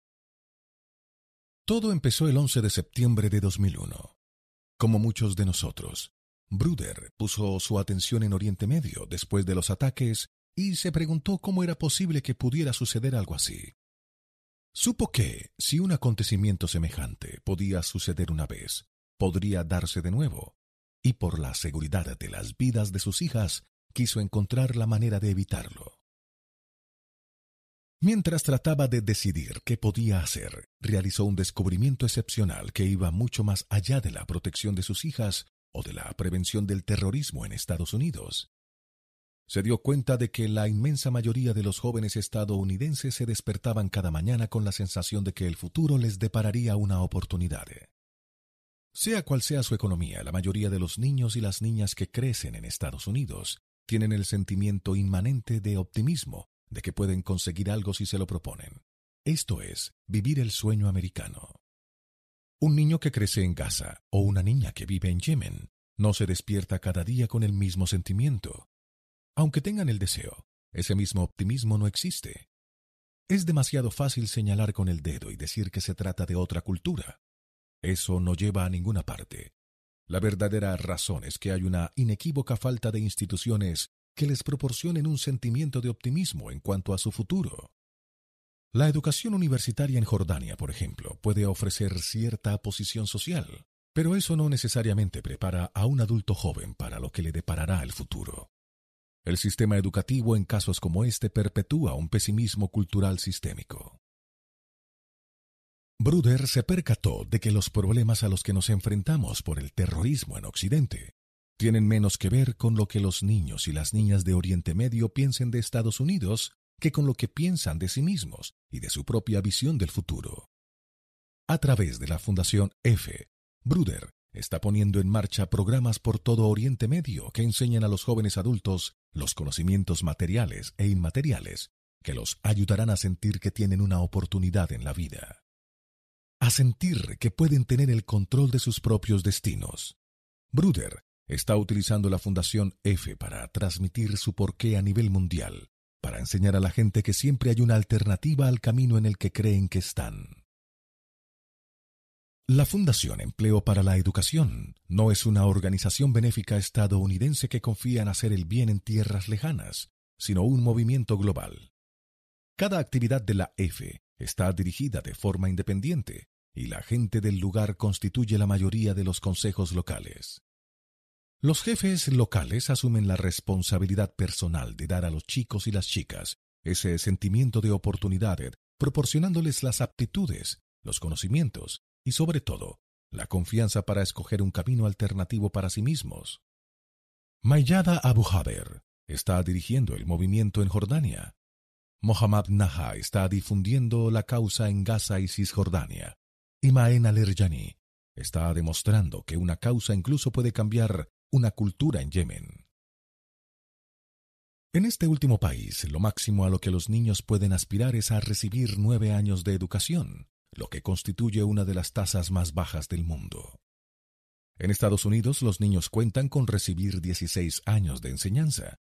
Motivado por Bruder, al lo ve como una oportunidad excelente para que los niños y niñas cambien su enfoque y asuman un mayor control sobre su futuro. Maen se propuso encontrar el capital para poner en marcha su actividad F en Sanaa, capital de Yemen, y al cabo de una semana reunió 50 mil dólares. La rapidez con que recaudó tal cantidad es bastante considerable incluso para nuestros niveles filantrópicos. Pero hablamos de Yemen, y en ese país no existe ninguna cultura de la filantropía, lo que hace que su logro sea todavía mucho más extraordinario. Yemen es eh, también uno de los países más pobres de la región. Pero cuando le cuentas a la gente por qué estás haciendo lo que haces, ocurren cosas fantásticas.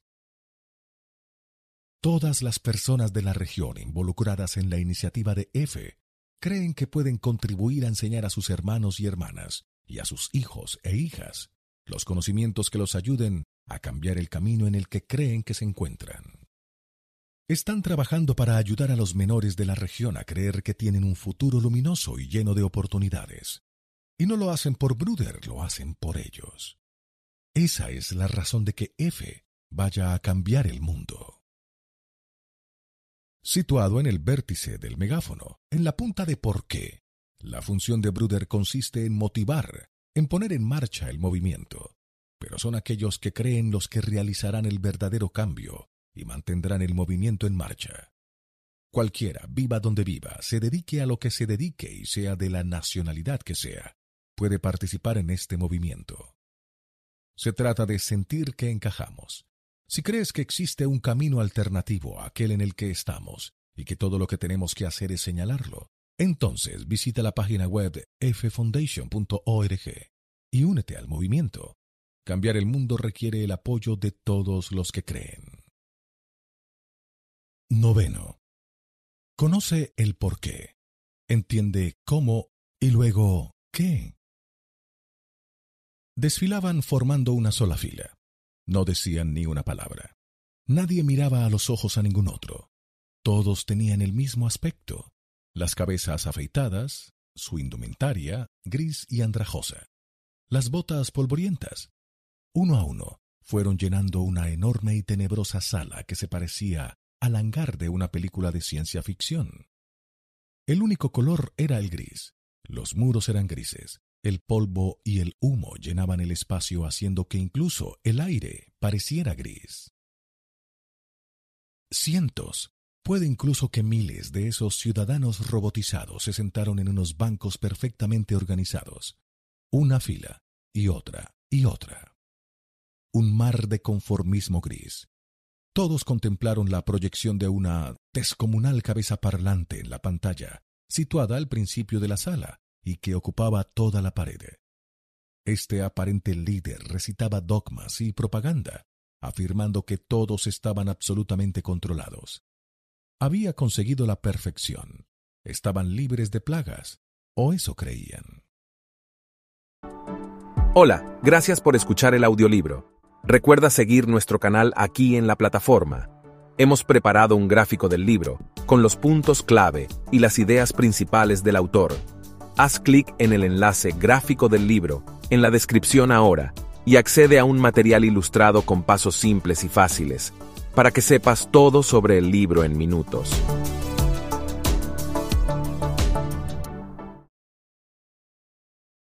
Por uno de los túneles que desembocaba en el tenebroso hangar apareció corriendo una solitaria mujer rubia. Llevaba unos radiantes pantalones cortos de color rojo y una camiseta blanca impecable. Como un faro, su tez y el color de su ropa parecían brillar a través del aire gris. Perseguida por los miembros de la seguridad, corría con un mazo en la mano. Aquello no acabaría bien para el orden establecido. El 22 de enero de 1984, Apple lanzó su ordenador Macintosh, con su ya famoso anuncio que describía la escena orbeliana de un régimen totalitario que ejercía el control sobre una población y en el que prometía que 1984 no será como 1984. Pero este anuncio era mucho más que un anuncio. No trataba de las funciones y las ventajas del nuevo producto. No versaba sobre una propuesta de valor diferenciador. A todos los efectos era un manifiesto. Era una poética oda al porqué de Apple, la versión cinematográfica de una rebelión individual contra el estado de las cosas que desencadenaba una revolución. Y aunque sus productos han cambiado y las modas han cambiado, este anuncio sigue siendo hoy tan relevante como lo hace 25 años, cuando se emitió por primera vez. Y es así, debido a que un porqué no cambia jamás. Lo que haces puede que cambie con los tiempos, pero no por qué lo haces. El anuncio es una de las muchas cosas que la empresa ha hecho o dicho a lo largo de los años para mostrar o contarle al mundo exterior qué es en lo que cree. Toda la publicidad y mensajes de Apple, sus productos, sus alianzas, sus embalajes, el diseño de sus tiendas, son todos qué para su porqué. Las pruebas de que Apple desafía de manera decidida el orden establecido pensando en potenciar al individuo. ¿Te has fijado en que sus anuncios jamás muestran a grupos de personas disfrutando de sus productos? Siempre a personas solas. Su campaña Piensa diferente describía a personas individuales que pensaban de manera diferente, nunca a grupos. Siempre personas individuales. Y cuando Apple nos dice Piensa diferente, no solo se está describiendo a sí misma. Los anuncios muestran fotos de Pablo Picasso, Martha Graham, Jim Henson, Alfred Hitchcock, por nombrar algunos, con la frase piensa diferente en la parte superior derecha de la página. Apple no encarna el espíritu rebelde porque se asocia a sí misma con conocidos rebeldes. La empresa escogió a conocidos rebeldes porque éstos encarnan el mismo espíritu rebelde. En la publicidad el porqué precedía a la solución creativa. Ni un solo anuncio mostraba a un grupo, lo cual no es casual. La potenciación del espíritu individual es el porqué de la existencia de Apple. Apple conoce su porqué, y nosotros también. Estemos o no de acuerdo con ellos, sabemos en qué creen porque nos lo cuentan. Habla con claridad y serás comprendido con claridad. Una organización se representa por el cono en la visión tridimensional del círculo dorado. Este sistema organizado se sitúa por encima de otro sistema. El mercado está constituido por todos los clientes y consumidores potenciales, toda la prensa, los accionistas, la competencia entera, los proveedores y todo el dinero. El sistema es inherentemente caótico y desorganizado. El único contacto que el sistema organizado tiene con el sistema desorganizado está en la base, en el nivel que todo lo que dice y hace una organización transmite la visión del líder al mundo exterior. Todos los productos y servicios que la empresa vende, toda la comercialización y la publicidad, todo el contacto con el mundo exterior, transmiten esto. Si los consumidores no compran lo que haces y compran por qué lo haces, y si todas las cosas que suceden en el nivel que no representan con claridad el porqué de la existencia de la empresa, entonces la capacidad para motivar se ve gravemente entorpecida. Cuando la empresa es pequeña, esto no es un problema debido a que el fundador mantiene suficiente contacto directo con el mundo exterior. Tal vez ande escaso de personas del tipo como, así que el fundador opta por tomar la mayoría de las grandes decisiones. El fundador o líder sale y habla con los clientes, vende el producto y contrata a la mayoría de los empleados, cuando no a todos. Pero a medida que crece la empresa, se añaden nuevos sistemas y procesos y se incorporan más personas. La causa encarnada por un individuo lentamente se transforma en una organización estructurada y el cono empieza a tomar forma. A medida que va creciendo, el papel del líder cambia. Ya no será la parte más sonora del megáfono se convertirá en el origen del mensaje que fluye por el megáfono. Cuando una compañía es pequeña gira en torno a la personalidad del fundador. No hay ninguna discusión acerca de que la personalidad del fundador es la de la empresa. ¿Por qué pensamos, pues, que las cosas son distintas solo porque una empresa tiene éxito? ¿Cuál es la diferencia entre Steve Jobs, el hombre, y Apple, la empresa? Ninguna. ¿Cuál es la diferencia entre la personalidad de Sir Richard Branson y la personalidad de Virgin? Ninguna. A medida que la empresa crece, la labor del CEO consiste en encarnar el porqué, en irradiarlo, en hablar de ello, en difundirlo, en ser un símbolo de lo que cree la empresa. Estas personas son la finalidad, y lo que diga y haga la empresa es su voz. Al igual que Martin Luther King y su movimiento social, la labor del líder ya no es la de cerrar todos los acuerdos, es la de motivar. A medida que la organización se va haciendo grande, el líder se va retirando físicamente, cada vez más alejado de lo que hace la empresa, y más alejado todavía del mercado exterior.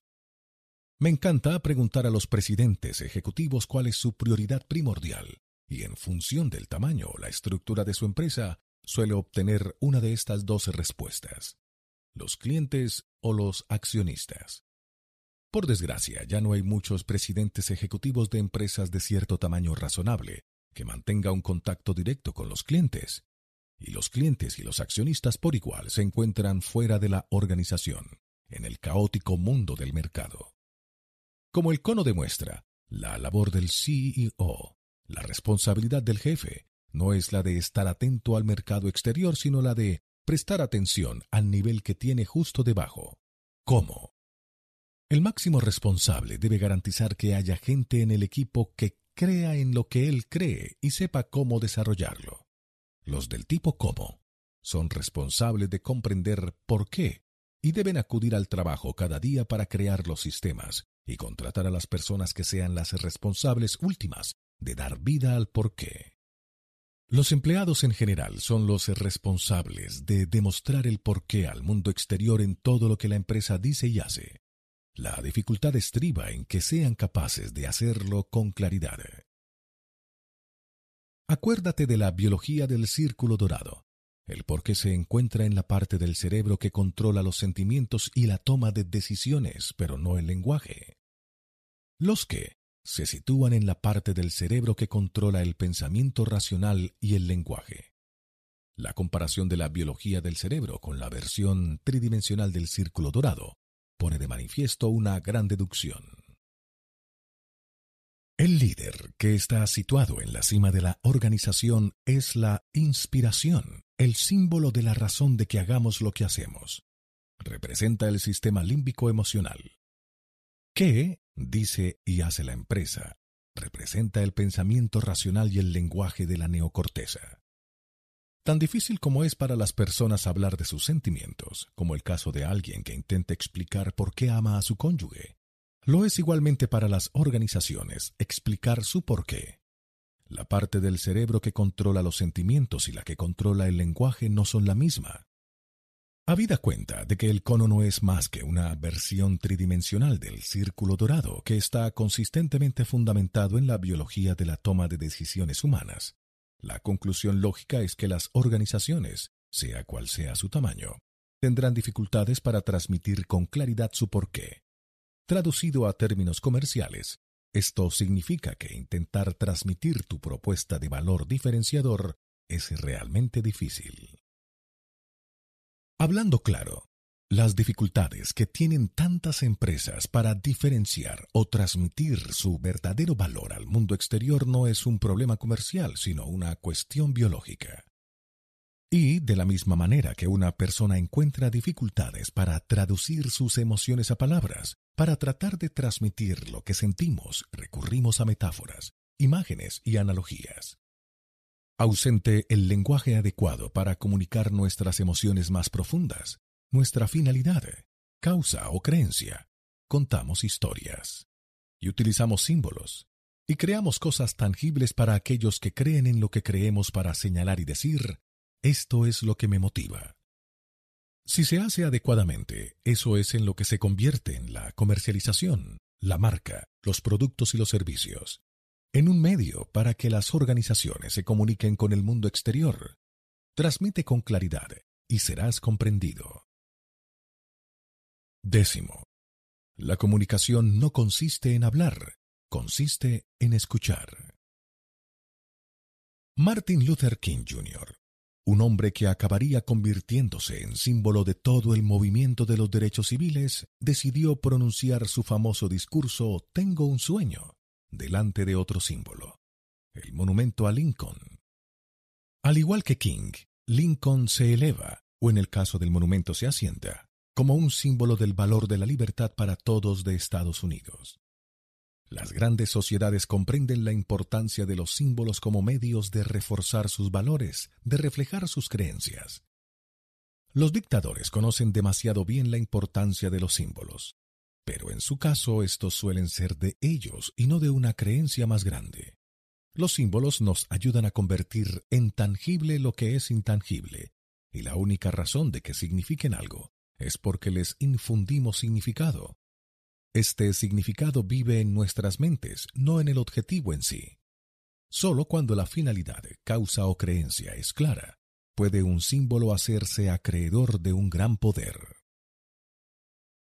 La bandera, por ejemplo, no es más que un símbolo de los valores y creencias de nuestro país. Y seguimos a la bandera en la batalla. Eso es bastante poder. ¿Te has fijado alguna vez en el parche con la bandera estadounidense en el brazo derecho de un soldado? Está puesta al revés. No hubo ningún error. Está así aposta. Cuando un ejército se precipita a entrar en combate, la bandera que ondea en un asta se vería al revés vista desde el lado correcto. Ponerla en el sentido contrario en el hombro derecho daría la impresión de que el soldado estuviera en retirada. Nuestra bandera está imbuida de tanto significado que algunos han tratado de aprobar leyes prohibiendo su profanación. No es la tela de la que está hecha la bandera lo que esos patriotas intentan proteger. Las leyes que proponen no tienen nada que ver con la destrucción de la propiedad. Su objetivo es el de proteger el significado representado por el símbolo, el por qué. Las leyes que redactaron intentaban proteger la serie de valores y creencias intangibles, protegiendo el símbolo de dichos valores y creencias. Aunque esas leyes han sido derogadas por el Tribunal Supremo, han dado pie a polémicos debates de gran carga emocional, donde entran en conflicto nuestro deseo de proteger la libertad de expresión con el de proteger un símbolo de esa libertad. Ronald Reagan, el gran comunicador, conocía demasiado bien el poder de los símbolos. En 1982, fue el primer presidente en invitar a sentarse en el palco de la Cámara de Representantes a un héroe durante el discurso del Estado de la Unión, una tradición que se ha perpetuado todos los años desde entonces. Ronald Reagan, un hombre que irradiaba optimismo, conocía el valor de simbolizar los valores de Estados Unidos en lugar de limitarse a hablar de ellos. Su invitado que se sentó al lado de la primera dama era Lenny Skotnick, un funcionario público que se había zambullido en el gélido río Potomac pocos días antes para salvar a una mujer que se había caído de un helicóptero que estaba intentando rescatarla después de que un avión de Air Florida se hubiera estrellado en el río. Lo que Reagan estaba tratando de hacer era demostrar algo, que las palabras son vanas, pero que los hechos y los valores son cosas serias. Después de que relatara la historia de Sputnik, Reagan se entusiasmó. No permitáis que nadie os diga que los mejores días de Estados Unidos han quedado atrás, que el espíritu de este país ha sido destruido. Lo hemos visto triunfar demasiado a menudo en nuestras vidas para que ahora dejemos de creer en él. Skutnik se convirtió en el símbolo del valor de Reagan. La mayoría de las empresas tienen logotipos, pero son pocas las que han sido capaces de convertirlos en símbolos con sentido. Dado que la mayoría de las empresas se les da bastante mal transmitir aquello en lo que creen, cabe deducir que la mayoría de los logotipos están desprovistos de significado alguno. En el mejor de los casos, sirven como emblemas que identifican a una empresa y a sus productos. Y un símbolo no puede tener ningún significado profundo hasta que no sepamos por qué existe, por lo que respecta a algo más grande que el mero hecho de identificar a la empresa. Desprovisto de claridad en el por qué, un logotipo no es más que un logotipo. Decir que un logotipo representa calidad, servicio, innovación y cosas por el estilo solo refuerza su condición de logotipo. Estas virtudes hablan de la empresa y no de la causa. No te olvides de los dictadores. Estos conocen el poder de los símbolos, salvo que esos símbolos suelen referirse a los mismos dictadores. De la misma manera, muchas empresas se comportan como dictadores. Todo versa sobre ellas y lo que quieren. Ellas nos cuentan lo que hacen, nos dicen lo que necesitamos, alardean ante nosotros de que tienen las respuestas, pero no nos motivan y no se hacen acreedoras de nuestra fidelidad. Y para llevar la analogía un poco más allá, la manera en que los dictadores mantienen su poder es a través del miedo, la recompensa y todas las demás manipulaciones que se les puedan ocurrir. La gente sigue a los dictadores no porque quieran, sino porque no les queda más remedio. Para que las empresas sean vistas como grandes líderes y no como dictadores, todos sus símbolos, incluidos los logotipos, tienen que representar algo en lo que todos podamos creer, algo que todos podamos respaldar, y eso exige claridad, disciplina y coherencia. Para que un logotipo se convierta en símbolo, hay que motivar a las personas para que lo utilicen para decir algo sobre quiénes son. Los distintivos de las marcas de alta costura son el ejemplo más evidente de lo que digo. La gente los utiliza para demostrar una posición social.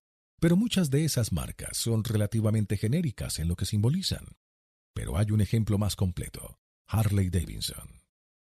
Hay personas que andan por ahí con el nombre Harley Davidson tatuado en el cuerpo. Es una locura. Llevan el logotipo corporativo tatuado en la piel, y algunas ni siquiera conocen el producto. ¿Por qué unas personas racionales se tatuarían el logotipo de una empresa en el cuerpo? La razón es elemental. Después de años de que Harley haya sido meridianamente clara sobre aquello en lo que cree, después de años de ser disciplinada sobre una serie de valores y principios rectores, y después de años de ser obstinadamente coherente sobre todo lo que dice y hace, su logotipo se ha convertido en un símbolo. Ya no identifica únicamente a una empresa y sus productos, identifica una creencia. A decir verdad, la mayoría de las personas que se tatúan el logotipo de Harley Davidson en su cuerpo no tienen ni idea de cuál es el precio de las acciones de Harley, ni saben nada de ninguna reorganización directiva acaecida la semana anterior. Ese símbolo ya no tiene que ver con Harley. El logotipo encarna toda una serie de valores, los de esas personas. El símbolo ya no habla de Harley, sino de ellos. Randy Fowler, un antiguo marín de los Estados Unidos y en la actualidad administrador general de un concesionario de Harley Davidson en California, luce con orgullo un gran tatuaje de Harley en el brazo izquierdo. Esto simboliza quién soy, dice. Sobre todo, dice que soy estadounidense. Cliente y empresa son ahora una misma cosa. El significado de Harley Davidson tiene un valor en las vidas de las personas porque, para los que creen en el porqué de Harley, eso los ayuda a expresar el significado de sus propias vidas. Gracias a la claridad, la disciplina y la coherencia de Harley, la mayoría sabremos qué es lo que significa ese símbolo, por más que no nos adhiramos a él. Esa es la razón de que cuando alguien entra en un bar con un gran logotipo de Harley tatuado en el brazo, retrocedamos y le concedamos un amplio espacio. En efecto, el símbolo ha llegado a adquirir tal significado que el 12% de los ingresos de Harley Davidson proceden exclusivamente de la sesión y promoción de la marca. Es algo increíble. Pero no solo son los logotipos los que pueden servir de símbolos. Estos son cualquier representación tangible de una serie de valores y creencias claros. Para los iraquíes, un dedo manchado de tinta simboliza un nuevo inicio. Un autobús de dos pisos londinense o un sombrero de vaquero son ambos símbolos de sendas culturas nacionales. Pero los símbolos nacionales son fáciles, porque la mayoría de los países tienen una idea clara de la cultura que se ha fortalecido y repetido a lo largo de generaciones. No es una empresa o una organización la que decide lo que significan los símbolos, es el grupo que se encuentra fuera del megáfono, en el caótico mercado, el que lo decide. Sí, basándose en las cosas que ven y oyen, los de fuera pueden comunicar con claridad y coherencia qué es lo que cree una organización. Entonces, y solo entonces, puede un símbolo empezar a adquirir significado. Esta es la prueba más fehaciente de la efectividad con que se ha creado un megáfono. Cuando la claridad puede filtrarse por toda la organización y cobrar vida en todo lo que sale de ella. Volvamos al anuncio, 1984, de Apple, citado al inicio del capítulo 9. Para los que lo han visto, ¿Os hace pensar en Apple y sus productos o simplemente os gustan las emociones que transmite? ¿O la frase piensa diferente os dice algo? Si eres cliente de Mac, probablemente te encante el anuncio, y hasta es posible que se te ponga la carne de gallina cuando lo veas. Prueba inequívoca de que el por qué conecta contigo en un plano visceral o límbico. De hecho, este anuncio, después de enterarte de que era de Apple, Tal vez haya fortalecido tu decisión de comprar un Mac, bien por primera vez, bien por décima. El anuncio, al igual que toda la publicidad de Apple, es una de las cosas que la empresa ha dicho o hecho que refuerzan sus creencias. Es absolutamente coherente con la clara creencia que sabemos encarna Apple. Y si el anuncio te llama la atención y no eres un amante de Apple, lo más seguro es que aún así te guste la idea de pensar de forma diferente. El mensaje de ese anuncio es una de las cosas que Apple hace para contar su historia. Es uno de los qué, de su por qué. Es un símbolo.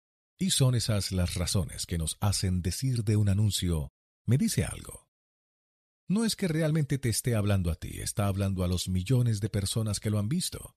Cuando decimos que algo así me dice algo, lo que de verdad estamos diciendo es que, a través de todo ese revoltijo y todo ese ruido, puedo oírlo puedo oírlo y prestarle atención. Eso es lo que significa que un mensaje que sale del megáfono tenga eco. A una organización todo lo que sale de la base del megáfono le sirve de medio para expresar aquello en lo que cree. Lo que una empresa dice y hace son sus medios de expresión. Hay demasiadas empresas que dan una importancia desproporcionada a sus productos o servicios, sencillamente porque son los que ganan el dinero.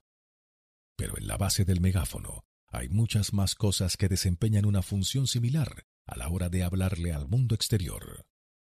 Aunque los productos puedan impulsar las ventas, por sí solos no pueden generar la fidelidad. De hecho, una empresa puede generarla entre la gente que ni siquiera es su cliente. Yo ya hablaba favorablemente de Apple mucho antes de comprar uno de sus productos. Y hablaba despectivamente de cierta marca de ordenadores personales, aunque llevaba años comprando sus productos. La claridad, la disciplina y la coherencia de Apple, su capacidad en suma para crear un megáfono y no una empresa que sea claro y sonoro, es lo que le ha conferido la capacidad para hacerse acreedora a semejante fidelidad. A Apple se le acusa de tener unos seguidores sectarios. A los de dentro de la empresa se los suele tildar de practicar el culto a Steve. Todos esos cumplidos o insultos son indicios de que los demás han tomado su causa y la han hecho propia. Que los expertos describan sus productos y su comercialización como un estilo de vida refuerza que las personas que aman los productos de la empresa estén utilizando lo que hace Apple para demostrar su propia identidad personal. A esto lo llamamos comercialización de estilo de vida, porque las personas han integrado los productos comerciales en el estilo de sus vidas. Con una gran eficacia, Apple creó un megáfono absolutamente claro aprovechó la ley de la difusión e invitó a los demás a colaborar en la propagación del Evangelio, no por la empresa, sino por ellos mismos. Incluso su publicidad y sus colaboraciones sirven de pruebas tangibles de qué es en lo que cree. En 2003 y 2004, Apple realizó una campaña de promoción del iTunes con Pepsi, la bebida de cola calificada como la elección de la próxima generación. Es lógico que Apple llegara a un acuerdo con Pepsi, la principal rival de Coca-Cola, a saber, el orden establecido. Todo lo que Apple hace, todo lo que dice y hace, sirve de prueba tangible de lo que cree. La razón de que utilice a esta empresa de manera tan profusa a lo largo de este libro es que Apple es tan disciplinada en el cómo hace las cosas y tan coherente en lo que hace que la amemos o la odiemos. Todos tenemos una idea de su porqué sabemos en qué cree. La mayoría no leemos libros sobre Apple, no conocemos personalmente a Steve Jobs, no hemos dedicado tiempo a deambular por los pasillos de la sede central de Apple para llegar a conocer su cultura. La claridad que tenemos en cuanto a lo que Apple cree proviene de un sitio y de solo uno, Apple. La gente no compra lo que haces, compra por qué lo haces. Y Apple dice y hace solo las cosas en las que cree. Si lo que haces no pone de manifiesto lo que crees, entonces nadie sabrá cuál es tu porqué y te verás obligado a competir en el precio, el servicio, la calidad, las funcionalidades y las ventajas, las cosas de las mercancías indiferenciadas. Apple tiene un megáfono claro y sonoro y es excepcionalmente hábil en la transmisión de su historia. La prueba del apio. Para mejorar el cómo y el qué hacemos, estamos permanentemente atentos a qué es lo que están haciendo los demás. Asistimos a conferencias, leemos libros, hablamos con los amigos y los colegas para recabar sus opiniones y consejos, y a veces también somos los que hacemos de consejeros.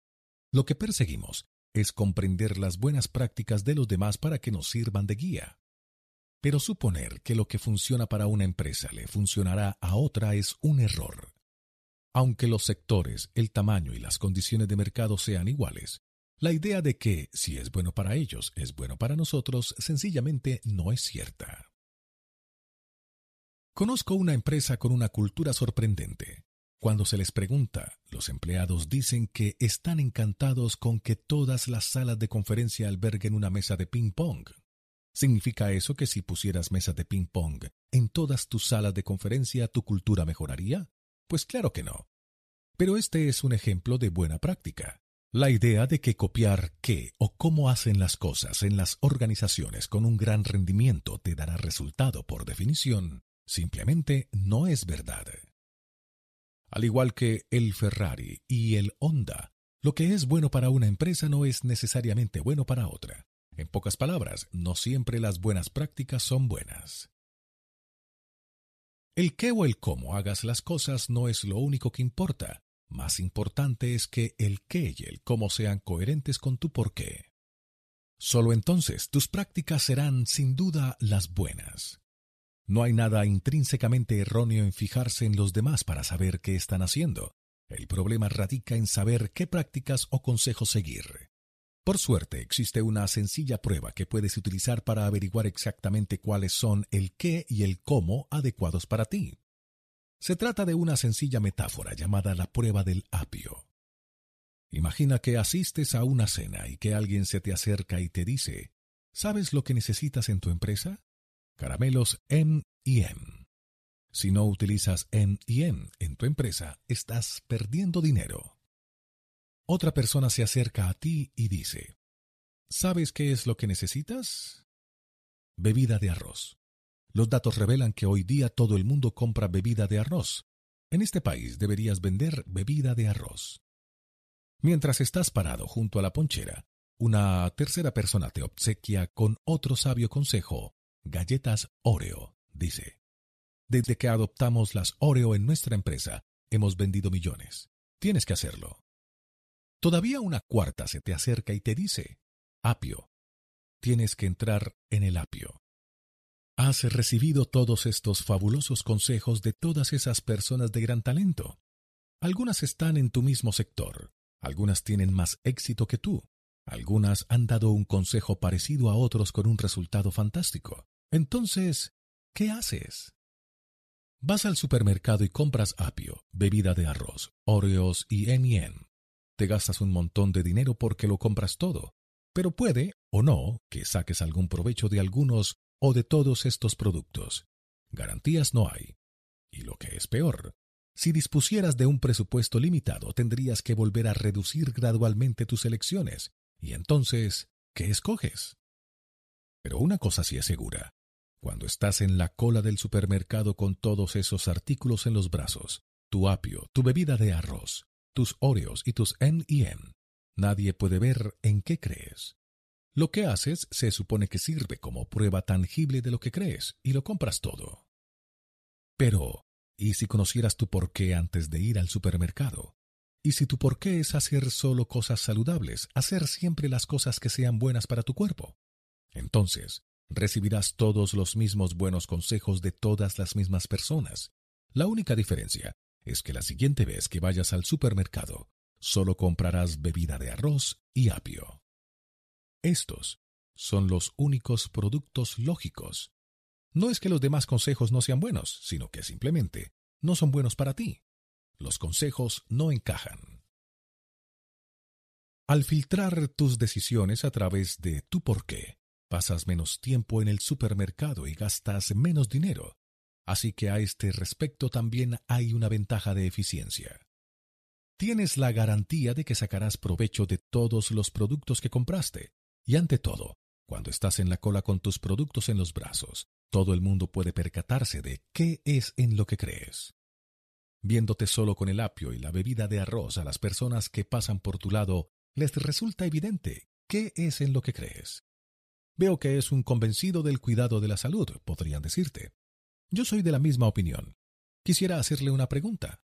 Felicidades, acabas de atraer a un cliente, a un empleado, a un socio o conseguido una recomendación, simplemente tomando las decisiones correctas. Solo asegurándote de que lo que haces como demostración de lo que crees facilite que los que creen en lo mismo que tú te encuentren.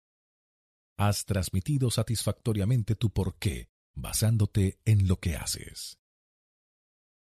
Este es un concepto ideal, y en el mundo real ese nivel de disciplina no siempre es viable. Comprendo que a veces tengamos que tomar decisiones coyunturales para pagar las facturas o conseguir alguna ventaja pasajera. No pasa nada. La prueba del apio sigue siendo válida. Si quieres un pedazo de tarta de chocolate, adelante. La diferencia está en que cuando empiezas con el por qué, sabes perfectamente que la tarta de chocolate es una decisión pasajera que no encaja en tus creencias no te engañas. Sabes que solo lo estás haciendo por el subidón de azúcar inmediato y que tendrás que esforzarte un poco más para eliminarlo de tu organismo. Resulta asombrosa la cantidad de empresas que visito y que ven una oportunidad como la única que va a ponerlas en la senda de la gloria, solo para que les explote o se desinfle lentamente con el paso del tiempo. Ven la tarta de chocolate y son incapaces de resistirse. Empezar con el porqué no solo te ayuda a saber cuál es el consejo que te conviene seguir, sino también qué decisiones harán que te desequilibres. Sin duda puedes tomar esas decisiones y no te queda más remedio. Pero no tomes demasiadas de este tipo o de lo contrario, con el paso del tiempo, nadie sabrá qué es en lo que crees. Pero esta es la mejor parte. En cuanto te dije el por qué, sabías que íbamos a comprar solo apio y bebida de arroz, incluso antes de que lo leyeras. En cuanto te di el filtro, tan pronto como dije el por qué, sabías perfectamente qué decisiones tomar antes de que yo lo dijera. Eso se llama alcance. Con un porqué expresado con claridad en el seno de una organización, todos los de dentro pueden tomar una decisión con la misma claridad y la misma precisión que el fundador. Un porqué proporciona el filtro claro para la toma de decisiones. Todas las decisiones, ya sobre contratación, ya sobre colaboraciones, estrategias y tácticas, deberían aprobar la prueba del apio. Cuanto más apio utilices, más confianza ganas. Mark Rubin es un buen padre. Dedica mucho tiempo a estar con sus hijas, Lucy y Sophie. Un sábado por la tarde, su esposa, Claudine, llevó a Lucy a jugar a casa de una amiga, y Mark se quedó en casa para cuidar de su hija Sophie de cinco años.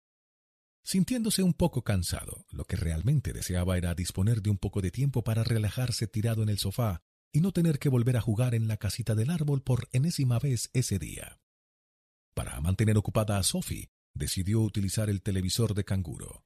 Mark tenía dos DVD recién comprados para escoger. No había visto ninguna de las dos películas y no tenía referencias sobre ellas, ni por la prensa ni por ningún amigo con hijos pequeños. Tampoco le apetecía ver él mismo los dibujos animados. El plan era dejar que Sophie disfrutara de la película en una habitación mientras él veía otra cosa en otra parte. Uno de los DVD era de una productora de la que nunca había oído hablar, y el otro de Disney. ¿Cuál pondría en el reproductor de DVD? ¿Cuál pondrías tú en el reproductor de DVD? La respuesta es tan evidente que la pregunta roza lo ridículo, pero consideremos los hechos solo por diversión.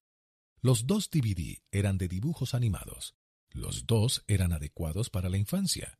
Las dos películas tenían un par de buenas críticas en la caja.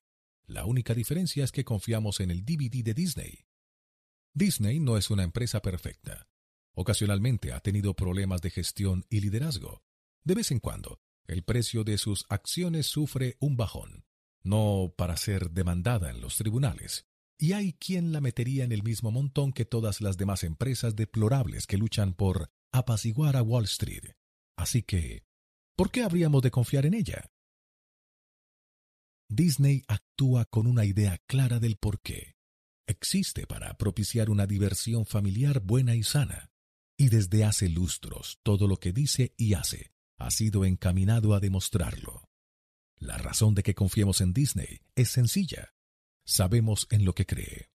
Supera la prueba del apio. Ha sido tan coherente a lo largo del tiempo en todo lo que dice y hace, que los padres confían lo suficiente en ella para exponer a sus hijos a los contenidos de la empresa sin tener que examinarlos primero. Esto no tiene nada que ver con la calidad de sus productos. No es algo racional. Southwest Airlines supera la prueba del apio. La empresa ha sido tan coherente a lo largo de los años que casi sabemos qué podemos esperar de ella. La aerolínea ofrece solo asientos sin reserva en sus vuelos, por ejemplo. Esta es una de las cosas que hace para demostrar que cree en la libertad. Tiene lógica. Una empresa que sirve al hombre corriente y que valora tanto la igualdad para todos jamás podría tener una estructura clasista. Si Delta, United o Continental trataran de hacer lo mismo, carecería de lógica. Los asientos sin reserva no encajan con su estilo. En contra del apio. Sandalias Birkenstock, camisetas desteñidas, guirnaldas y una furgoneta Volkswagen. Todo ello simboliza los ideales hippies de la paz, el amor y lo relacionado con el vegetarianismo. Así que fue un poco sorprendente que en 2004 Volkswagen introdujera en su gama de vehículos un modelo de lujo de 70 mil dólares. La empresa famosa por poner un jarrón para las flores frescas en el salpicadero de su nuevo escarabajo, lanzó el Patreon con la intención de competir con los coches de lujo de alta gama, entre ellos el Mercedes-Benz Clase S y el BMW Serie 7. El B8, un coche de 335 caballos, alardeaba de incorporar algunas de las prestaciones más avanzadas del sector, como un sistema de compresor de suspensión neumática y climatización de cuatro zonas sin corriente de aire.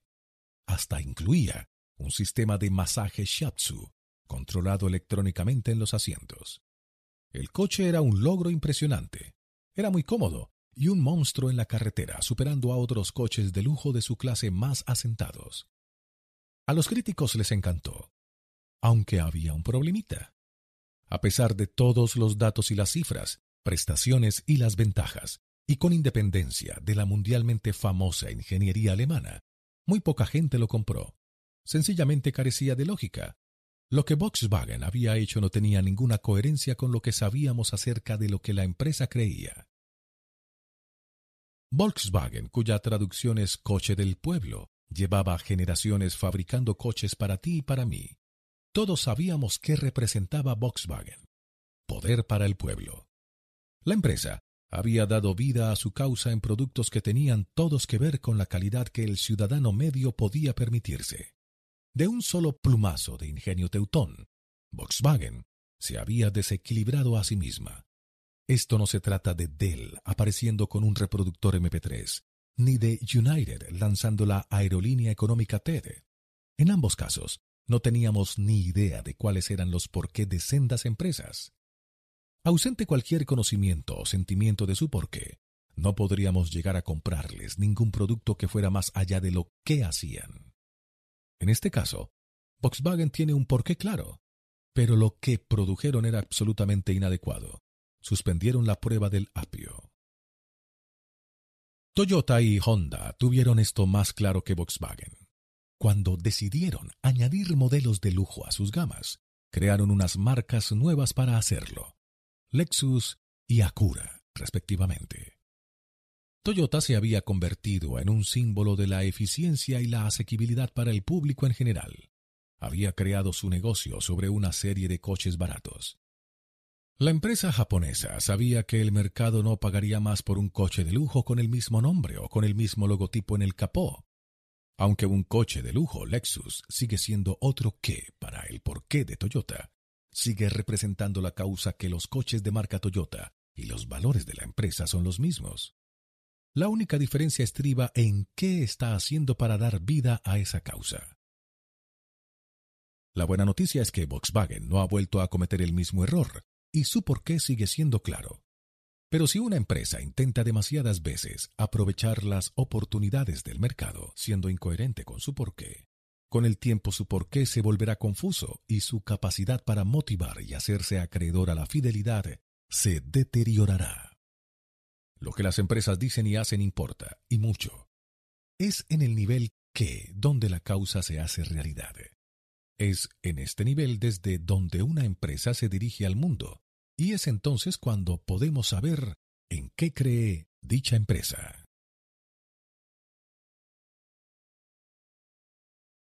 Quinta parte. El mayor reto es el éxito. Décimo primero. Cuando el porqué se vuelve confuso. Goliat se acobardó. Gran parte de lo que sucede actualmente con las empresas de altos vuelos y esos directores generales sobrepagados que en realidad se dedican a saquear desde el principio y a los que no les preocupa nadie salvo ellos mismos, me entristece de verdad. Es una de las principales cosas que hoy día no funcionan en la empresa estadounidense. Esta es la opinión transmitida por el fundador de una de las empresas más vilipendiadas de la historia reciente. Creado en una granja del centro del país, alcanzó la mayoría de edad durante la Gran Depresión. Esto probablemente explicaría su inclinación hacia la frugalidad. Con unos 75 metros de altura y solo 58 kilogramos de peso cuando jugaba al fútbol americano en el instituto, Sam Walton, el fundador de Walmart, aprendió pronto el valor del esfuerzo. El esfuerzo conduce a la victoria, y como pasador de su equipo del instituto, fue mucho lo que ganó. De hecho, llegaron a convertirse en campeones del Estado. Bien fuera por el esfuerzo, bien por la suerte, o únicamente por un optimismo inquebrantable. Walton se acostumbró de tal manera a ganar siempre que era absolutamente incapaz de imaginar cómo sería perder. Sencillamente no podía. Walton llegó a considerar que pensar siempre en ganar probablemente se había convertido para él en una profecía que acarreaba su propio cumplimiento. Incluso durante la Gran Depresión tenía una ruta de reparto de prensa muy lucrativa que le reportaba un salario bastante decente para la época. Cuando Sam Walton murió, había convertido la pequeña tienda Walmart de Bentonville, Arkansas, en una cadena minorista colosal con unas ventas anuales de 44 mil millones de dólares y una clientela de 40 millones de personas que compraban cada semana en sus tiendas. Pero se requiere algo más que una naturaleza competitiva, una sólida ética laboral y cierto optimismo para levantar una empresa lo bastante grande para igualarse a la vigésima tercera mayor economía del planeta. Walton no fue la primera persona con grandes sueños en poner en marcha un pequeño negocio. Muchos pequeños comerciantes sueñan con hacer grande su negocio. Conozco a muchos emprendedores y resulta asombrosa la cantidad de ellos que me dicen que su meta es crear una empresa que ingrese miles de millones de dólares. Sin embargo, las probabilidades están notablemente en su contra. En la actualidad, en Estados Unidos, hay registradas 27,7 millones de empresas y solo una ínfima parte de ellas consiguen entrar en la lista de Fortune 1000. Para lo que, en estos momentos, se exige tener unos ingresos anuales de alrededor de 1.500 millones de dólares. Eso significa que menos del 0,004% de todas las empresas llegan a entrar en la ilustre lista. Para tener semejante influencia, para crear una empresa que alcance un tamaño con el que se pueda dirigir los mercados, se necesita algo más. Sam Walton no inventó el modelo de tienda económica.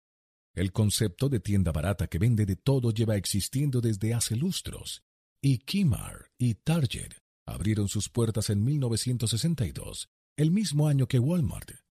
El sector del descuento era ya una industria de dos mil millones de dólares cuando Walton decidió establecer su primer Walmart.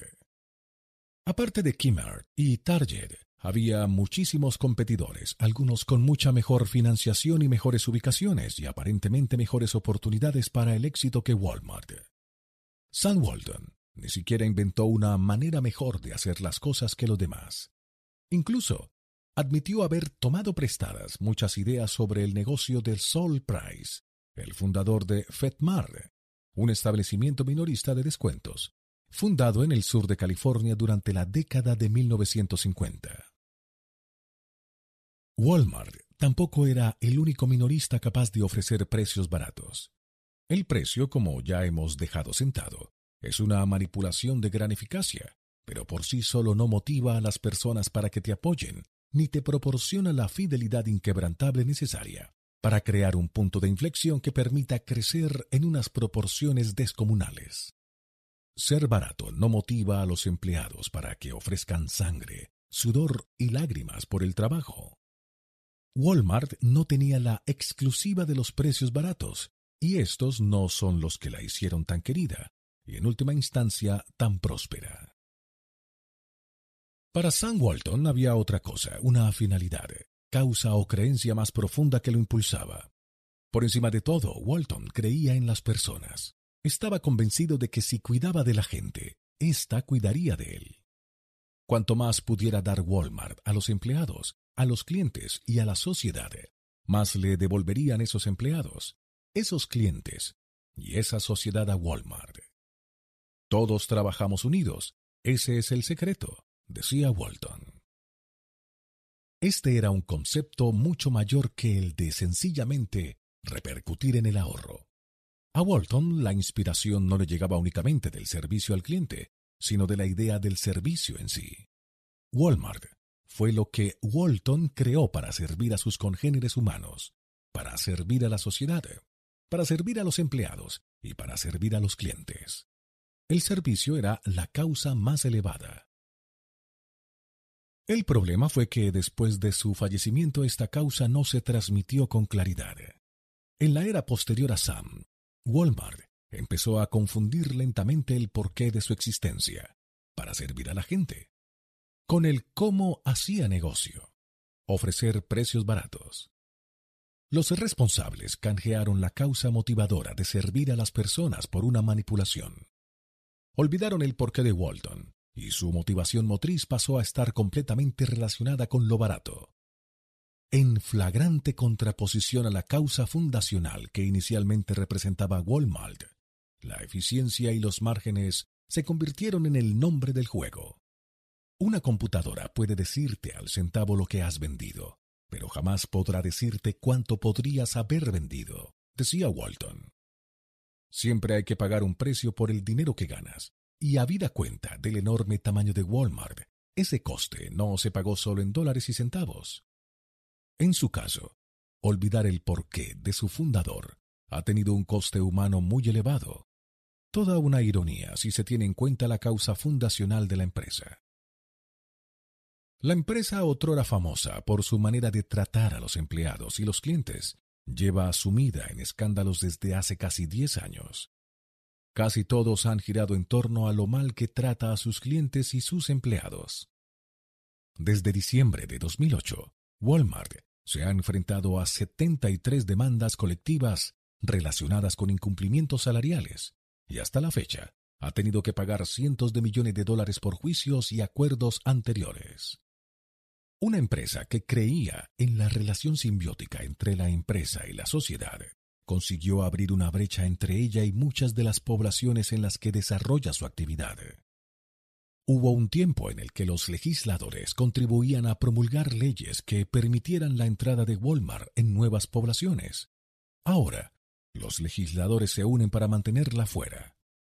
Las luchas por impedir que Walmart abra nuevas tiendas han surgido por todo el país. En Nueva York, por ejemplo, los representantes de la ciudad en Brooklyn unieron sus fuerzas con los sindicatos para cerrar la tienda a causa de la mala fama de Walmart por prácticas laborales abusivas.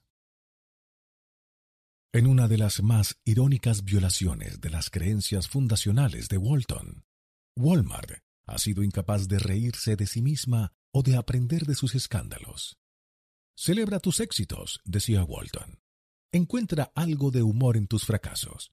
No te tomes a ti mismo demasiado en serio. Relájate y todos los que te rodean se relajarán.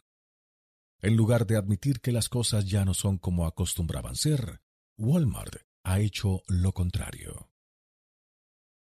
La manera de pensar, actuar y transmitir de Walmart desde el fallecimiento de su inspirado líder tampoco es consecuencia de que sus competidores hayan sido más listos que ella.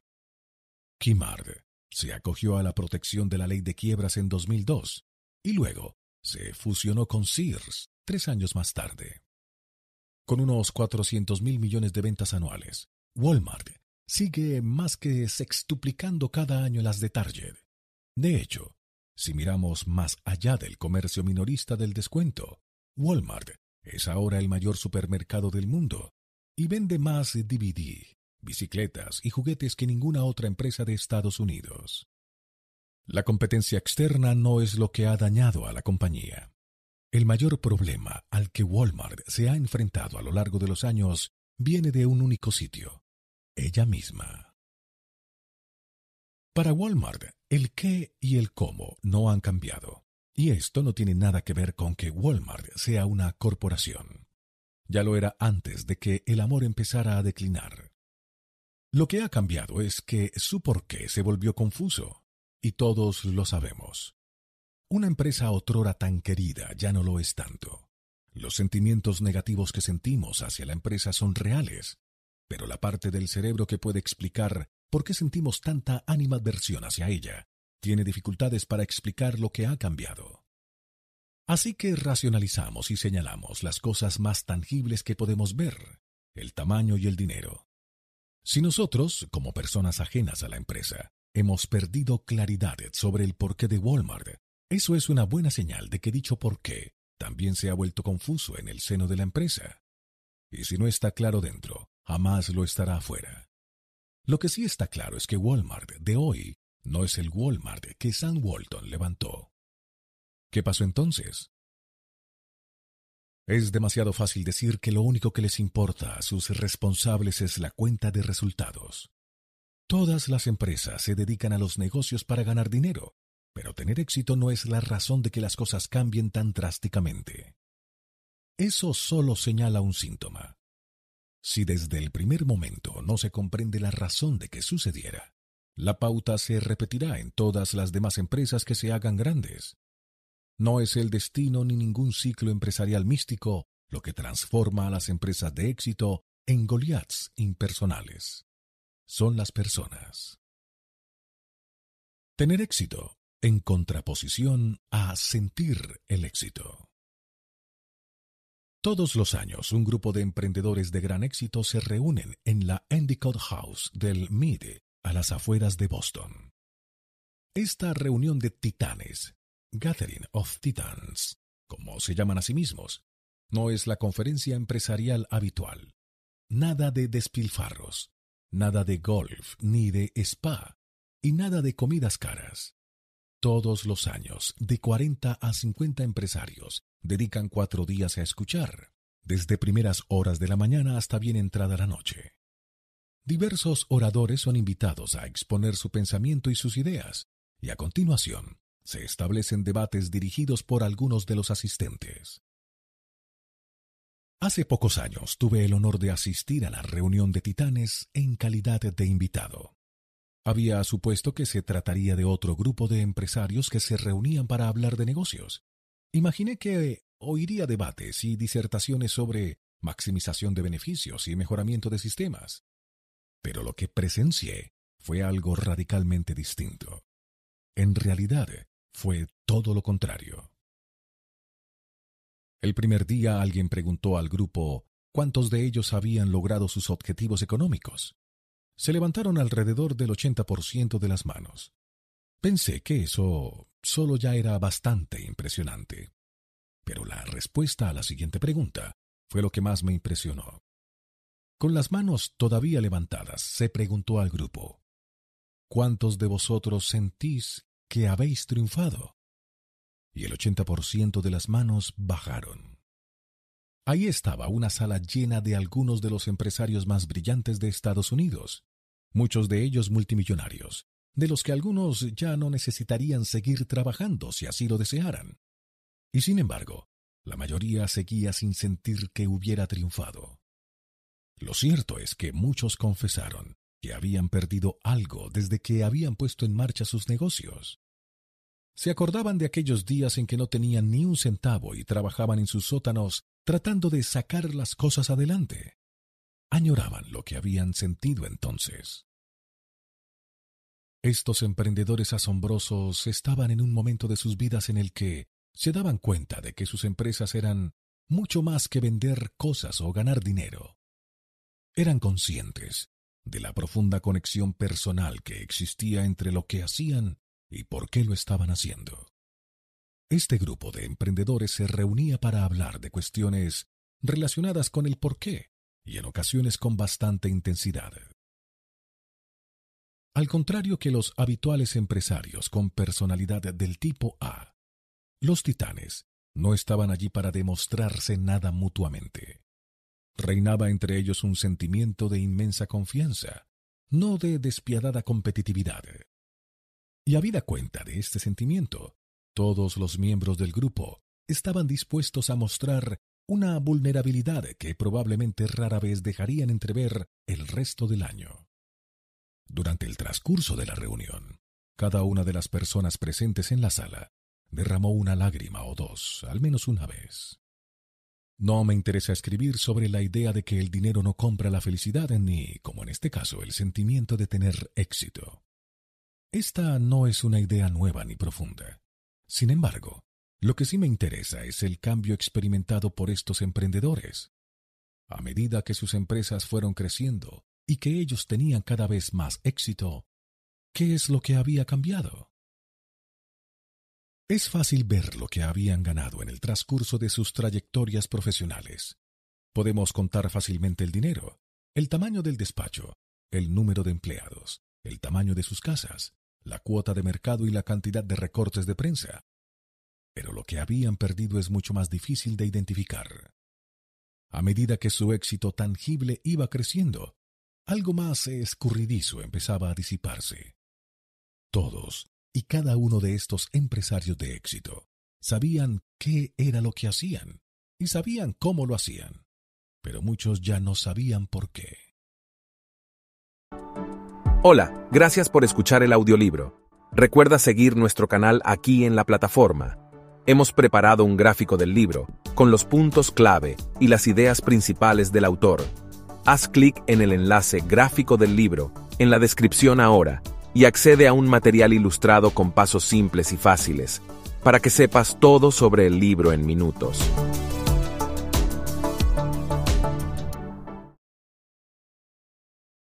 Logro en contraposición a éxito.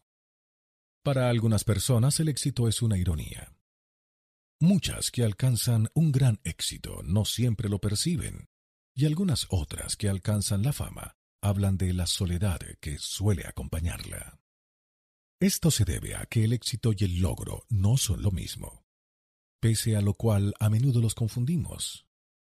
Un logro es algo que alcanzas o cumples como un objetivo. Es algo tangible, claramente definido y evaluable. El éxito, por el contrario, es un sentimiento o un estado del ser. Siente que tiene éxito, es una triunfadora, decimos utilizando el verbo ser para sugerir su estado del ser. Aunque podemos fijar fácilmente un camino para alcanzar una meta, trazar un camino para llegar a ese sentimiento intangible del éxito es más difícil. En mi lenguaje, el logro llega cuando persigues y alcanzas lo que quieres. El éxito se produce cuando tienes claro la búsqueda de por qué lo quieres. El primero está motivado por factores tangibles, mientras que el último lo está por algo que está más profundo en el cerebro, donde carecemos de la capacidad para traducir esos sentimientos a palabras. El éxito llega cuando nos despertamos todas las mañanas en esa búsqueda sin fin de por qué hacemos lo que hacemos. Nuestros logros, lo que hacemos, nos sirven de hitos que nos indican que vamos por el camino correcto. No se trata de lo uno o lo otro. Ambas cosas son necesarias. En una ocasión, un hombre sensato me dijo, El dinero no compra la felicidad, pero paga el yate para ponerte a su lado. Esta afirmación encierra una gran verdad. El yate representa el logro, es fácil de ver, y con el plan adecuado, absolutamente asequible. La cosa a la que nos emparejamos en ese sentimiento de difícil definición del éxito. Como es evidente, este es mucho más difícil de ver y de alcanzar. Son conceptos diferentes y a veces van juntos y a veces no. Y lo que es más importante, algunas personas en su búsqueda del éxito sencillamente confunden lo que logran con el destino final. Esta es la razón de que nunca se sientan satisfechas, sea lo grande que sea su yate y con independencia de lo mucho que logren. La falsa suposición en la que a menudo incurrimos es pensar que, si logramos más cosas, el sentimiento de éxito llegará a continuación. Pero eso rara vez ocurre. A medida que vamos consolidando una empresa o una trayectoria profesional, vamos adquiriendo más seguridad en lo que hacemos y nos hacemos más expertos en cómo lo hacemos. Con cada logro, las valoraciones tangibles del éxito y el sentimiento de progreso aumentan. La vida es buena. Sin embargo, la mayoría en algún momento del trayecto olvidamos por qué en un principio emprendimos el camino. En algún momento a lo largo de todos esos logros se produce una grieta inevitable, algo que es igual de aplicable tanto a las personas como a las organizaciones. Lo que los emprendedores de Endicott experimentaron como personas fue el mismo cambio que Walmart y otras grandes empresas han sufrido o están padeciendo. Habida cuenta de que Walmart opera a una escala tan descomunal, el efecto en la confusión de su porqué se siente a una escala mayor. Los empleados, los clientes y la sociedad también lo sentirán. Aquellas personas que tienen la capacidad para no perder de vista jamás el porqué, independientemente de sus pocos o muchos logros, pueden motivarnos. Aquellos con la capacidad para no perder de vista el porqué y asimismo alcanzar las metas que mantengan a todos concentrados en la dirección correcta son los grandes líderes. Para los grandes líderes, el círculo dorado está equilibrado. Estas personas van tras el porqué se hacen responsable del cómo lo hacen, y lo que hacen sirve de prueba tangible de lo que creen. Pero la mayoría, por desgracia, llegamos a un lugar donde lo que hacemos y por qué lo estamos haciendo al final se desequilibran. Llegamos a un punto en el por qué y el qué no coinciden, y es la separación entre lo tangible y lo intangible lo que marca la grieta. Décimo segundo. La grieta ocurre. Walmart empezó siendo pequeña, como Microsoft, como Apple, como General Electric y Ford, y casi todas las demás empresas que se hicieron grandes. Ninguna empezó por una adquisición o una escisión, ni alcanzó un tamaño descomunal de la noche a la mañana. Casi todas las empresas u organizaciones empiezan igual, con una idea, ya sea una organización que crece hasta convertirse en una corporación de miles de millones de dólares como Walmart, ya una que fracase a los pocos años. La mayoría echan a andar con una sola persona o un pequeño grupo de ellas que tienen una idea. Hasta Estados Unidos empezó de la misma manera. Al principio las ideas están alimentadas por la pasión, la misma irresistible emoción que provoca que hagamos cosas bastante irracionales. Esa pasión impulsa a muchas personas a hacer sacrificios para que una causa mayor que ellos pueda hacerse realidad. Algunos abandonan los estudios o dejan un empleo estupendo con un buen sueldo y otras ventajas para intentar arreglárselas por su cuenta. Algunos trabajan durante jornadas extraordinariamente largas sin pensárselo dos veces, en ocasiones sacrificando la estabilidad de sus relaciones o incluso su propia salud. Esta pasión es tan embriagadora y fascinante que también puede afectar a los demás. Motivados por el ideal del fundador, muchos empleados iniciales acaban dando muestras de la clásica conducta de los adoptantes iniciales. Fiándose de su instinto, estos primeros empleados también abandonan sus trabajos excelentes y aceptan salarios más bajos para incorporarse a una organización que tiene un 90% de probabilidades estadísticas de irse al garete. Pero las estadísticas no importan. Imperan la pasión y el optimismo, y la energía es alta. Al igual que los adoptantes iniciales, la conducta de los que se incorporan al principio dice más de ellos que de las expectativas de la empresa. Sin embargo, la razón del fracaso de tantas pequeñas empresas se debe a que la pasión por sí sola no basta. Para que la pasión sobreviva, es necesario una estructura. Un porqué sin los cómo, una pasión sin estructura tiene muchas probabilidades de fracasar. ¿Te acuerdas del boom de las .com? Pasión a raudales, pero no tanta estructura. Los titanes de Endicott House, sin embargo, no se enfrentaron a este problema. Ellos sabían cómo crear los sistemas y los procesos para ver crecer sus empresas. Estos emprendedores se encuentran estadísticamente entre el 10% de pequeños empresarios que no quebraron en sus primeros tres años de vida. De hecho, muchos siguieron adelante y se las arreglaron bastante bien. Su problema era otro. Puede que la pasión necesite una estructura para sobrevivir, pero, para crecer, la estructura necesita pasión. Eso es lo que presencié en la reunión de titanes. Vi una sala llena de personas con la pasión suficiente para fundar empresas y el suficiente conocimiento para crear sistemas y estructuras para sobrevivir e incluso arreglárselas, pero que muy bien. Pero, tras pasar tantos años centrados en convertir una visión en un negocio viable, muchos empezaban a obsesionarse con el qué y el cómo de lo que hacía la empresa. Escudriñando informes financieros o algún otro resultado fácilmente medible y obsesionándose con cómo iban a alcanzar esos resultados tangibles, dejaron de centrarse en el porqué de que en un principio fundaran la empresa. Esto es también lo que ha sucedido en Walmart. Una empresa obsesionada con servir a la comunidad acabó obsesionándose con cumplir sus objetivos. Al igual que Walmart, los emprendedores de Endicott solían pensar, actuar y transmitir de dentro a fuera del círculo dorado, desde el por qué hasta el qué. Pero a medida que fueron consiguiendo más éxito, el proceso se invirtió.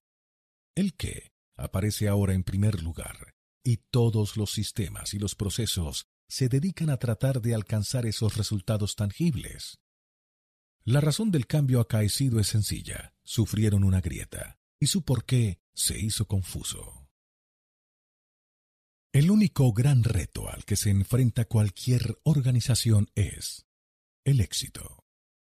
Cuando la empresa es pequeña, el fundador se fiará de su instinto para tomar todas las decisiones importantes. Desde la comercialización hasta el producto, desde la estrategia hasta las tácticas, la contratación y los despidos, las decisiones que el fundador adopte si confía en su intuición parecerán las correctas. Pero cuando la organización crece, cuando sus éxitos aumentan, se hace físicamente imposible que una persona tome todas las decisiones importantes. No solo hay que confiar en los demás y depender de ellos para tomar las grandes decisiones, sino que esas personas también empezarán a decidir a quién contratar y con lentitud, aunque con firmeza. A medida que el megáfono crece, la claridad del porqué empieza a diluirse. Mientras que la intuición sería el filtro de las primeras decisiones, las cuestiones racionales y los datos empíricos suelen servir de único fundamento para las decisiones posteriores. Porque en todas las organizaciones que sufren la grieta, sus empleados ya no están motivados por una causa mayor que ellos. Así las cosas, se limitan a ir a trabajar y a gestionar los sistemas y el trabajo para conseguir determinados objetivos preestablecidos. Ya no hay ninguna catedral que construir. La pasión se ha ido y la motivación es mínima. A estas alturas, para la mayoría de los que aparecen cada día, lo que hacen no es más que un trabajo. Y si estos son los sentimientos de la gente de dentro, Imagina cuáles serán los de las personas ajenas a la organización. No es de extrañar que las manipulaciones empiecen entonces a dominar no solo la manera que tiene la empresa de vender sus mercancías, sino de retener a sus empleados.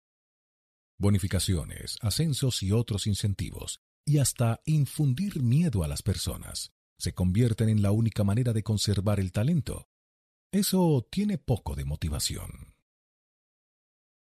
El diagrama anterior describe la vida de una organización. La línea superior representa el crecimiento de lo que hace la organización.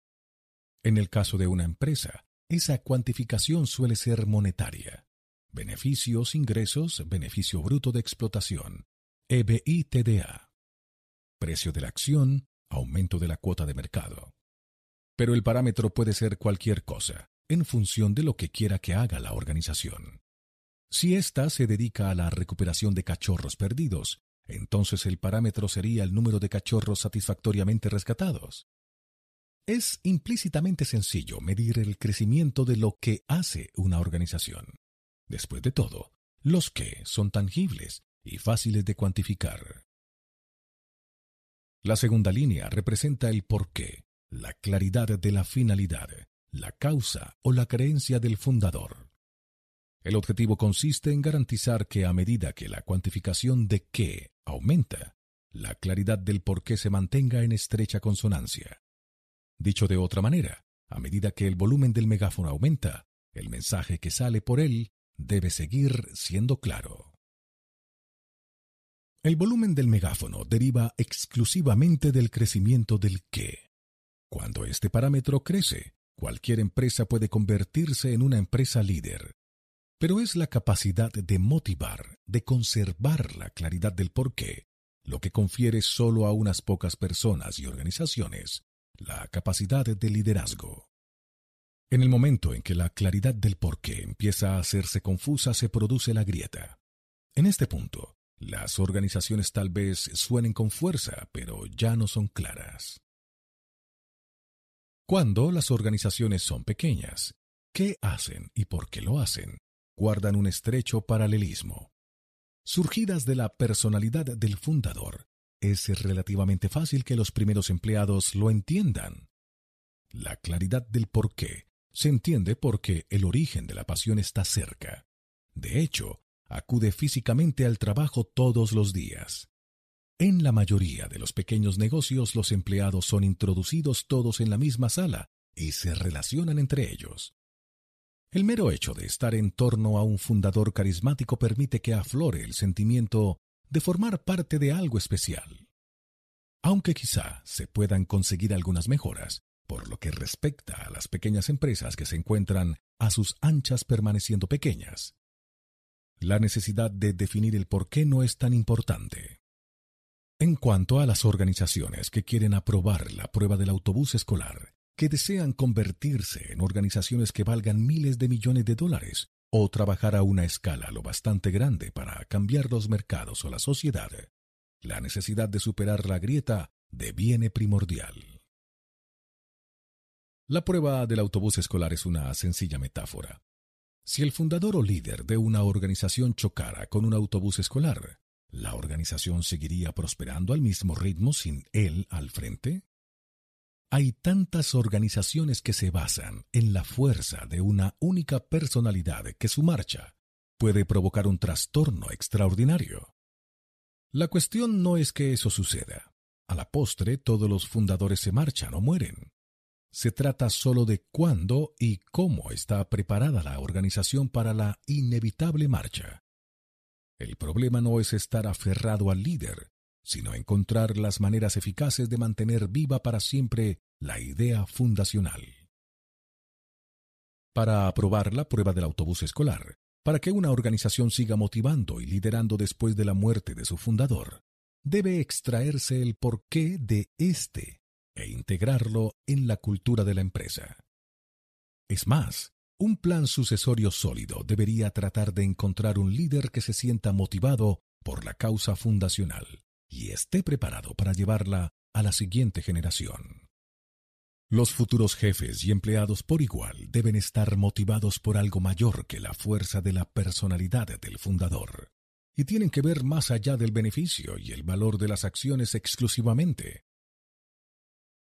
Microsoft ha sufrido una grieta, pero la cosa no ha llegado tan lejos para que la empresa no pueda volver a encarrilarse. Hubo un tiempo no tan lejano en que la gente de Microsoft iba a trabajar cada día para cambiar el mundo, y lo hicieron. Lo que Microsoft logró poniendo un ordenador personal encima de cada mesa cambió espectacularmente nuestra forma de vida. Pero entonces su porqué se volvió confuso. Hoy día, Pocas personas de la empresa reciben la orden de hacer todo lo que esté en sus manos para contribuir a que la gente sea más productiva y pueda sacar el máximo provecho a sus capacidades. En vez de eso, Microsoft se ha convertido en una simple empresa de software. Si visitas la sede central de Microsoft en Redmond, Washington, descubrirás que aunque su porqué se ha vuelto confuso, no se ha perdido del todo ese sentimiento de tener una causa, ese deseo de volver a cambiar el mundo sigue allí, pero se ha desenfocado, resumido en el cómo y el qué hacen. Microsoft tiene una oportunidad excepcional para aclarar su porqué y recuperar la motivación que la llevó al lugar que ocupa hoy día. Si no lo hace, si se limita a gestionar el qué y sigue ignorando el por qué, la empresa acabará pareciéndose a América Online, una compañía que ha sobrepasado tanto su grieta que en realidad ha perdido su porqué. Apenas le queda ya una pizca del porqué original. América Online motivaba. Al igual que Google en la actualidad, era la empresa de moda para la que había que trabajar. La gente pedía a gritos ser trasladada a Virginia para trabajar para esta impresionante empresa que estaba cambiando las reglas del negocio. Y no hay duda de que al igual que todas las empresas motivadoras, AOL puso en marcha unos cambios que alteraron de forma profunda la manera en que lo hacemos casi todo. Su causa era clara, y sus decisiones estaban regidas por su porqué. Su objetivo era que hubiera más gente en la red, aunque sus decisiones de perseguir dicha meta sembraran el caos en la propia empresa a corto plazo. Centrada en su porqué, AOL tomó la delantera a sus competidores al decidir cambiar la tarificación por horas para el acceso a Internet por una cuota mensual sin limitaciones, una decisión que generó semejante tráfico que desactivó sus servidores. Habida cuenta de los efectos, la decisión no fue ni práctica ni racional, pero era la decisión correcta para contribuir a hacer realidad su causa. Que sus sistemas se desactivaran por el aumento del tráfico no hizo más que impulsarla a esforzarse en hacer frente al problema y garantizar que en la práctica Estados Unidos se conectara a Internet y se mantuviera en la línea. En aquellos días, tener una dirección de correo electrónico de AOL era un motivo de orgullo, una muestra de ser uno de los que formaban parte de la revolución de Internet. En la actualidad, seguir teniendo una dirección de correo electrónico de AOL es símbolo de haberse quedado rezagado. Que el significado de algo tan simple como arroba haya cambiado de una manera tan espectacular es una prueba más de que la causa de la empresa hace tiempo que ha pasado a mejor vida. Ausente un porqué claro, el tamaño y la inercia es todo cuanto tiene AOL para seguir funcionando. La empresa ya no motiva ni a los que trabajan en ella ni a los de fuera. Ya no nos referimos a la empresa como antes, y sin duda, tampoco es lo mismo lo que sentimos por ella.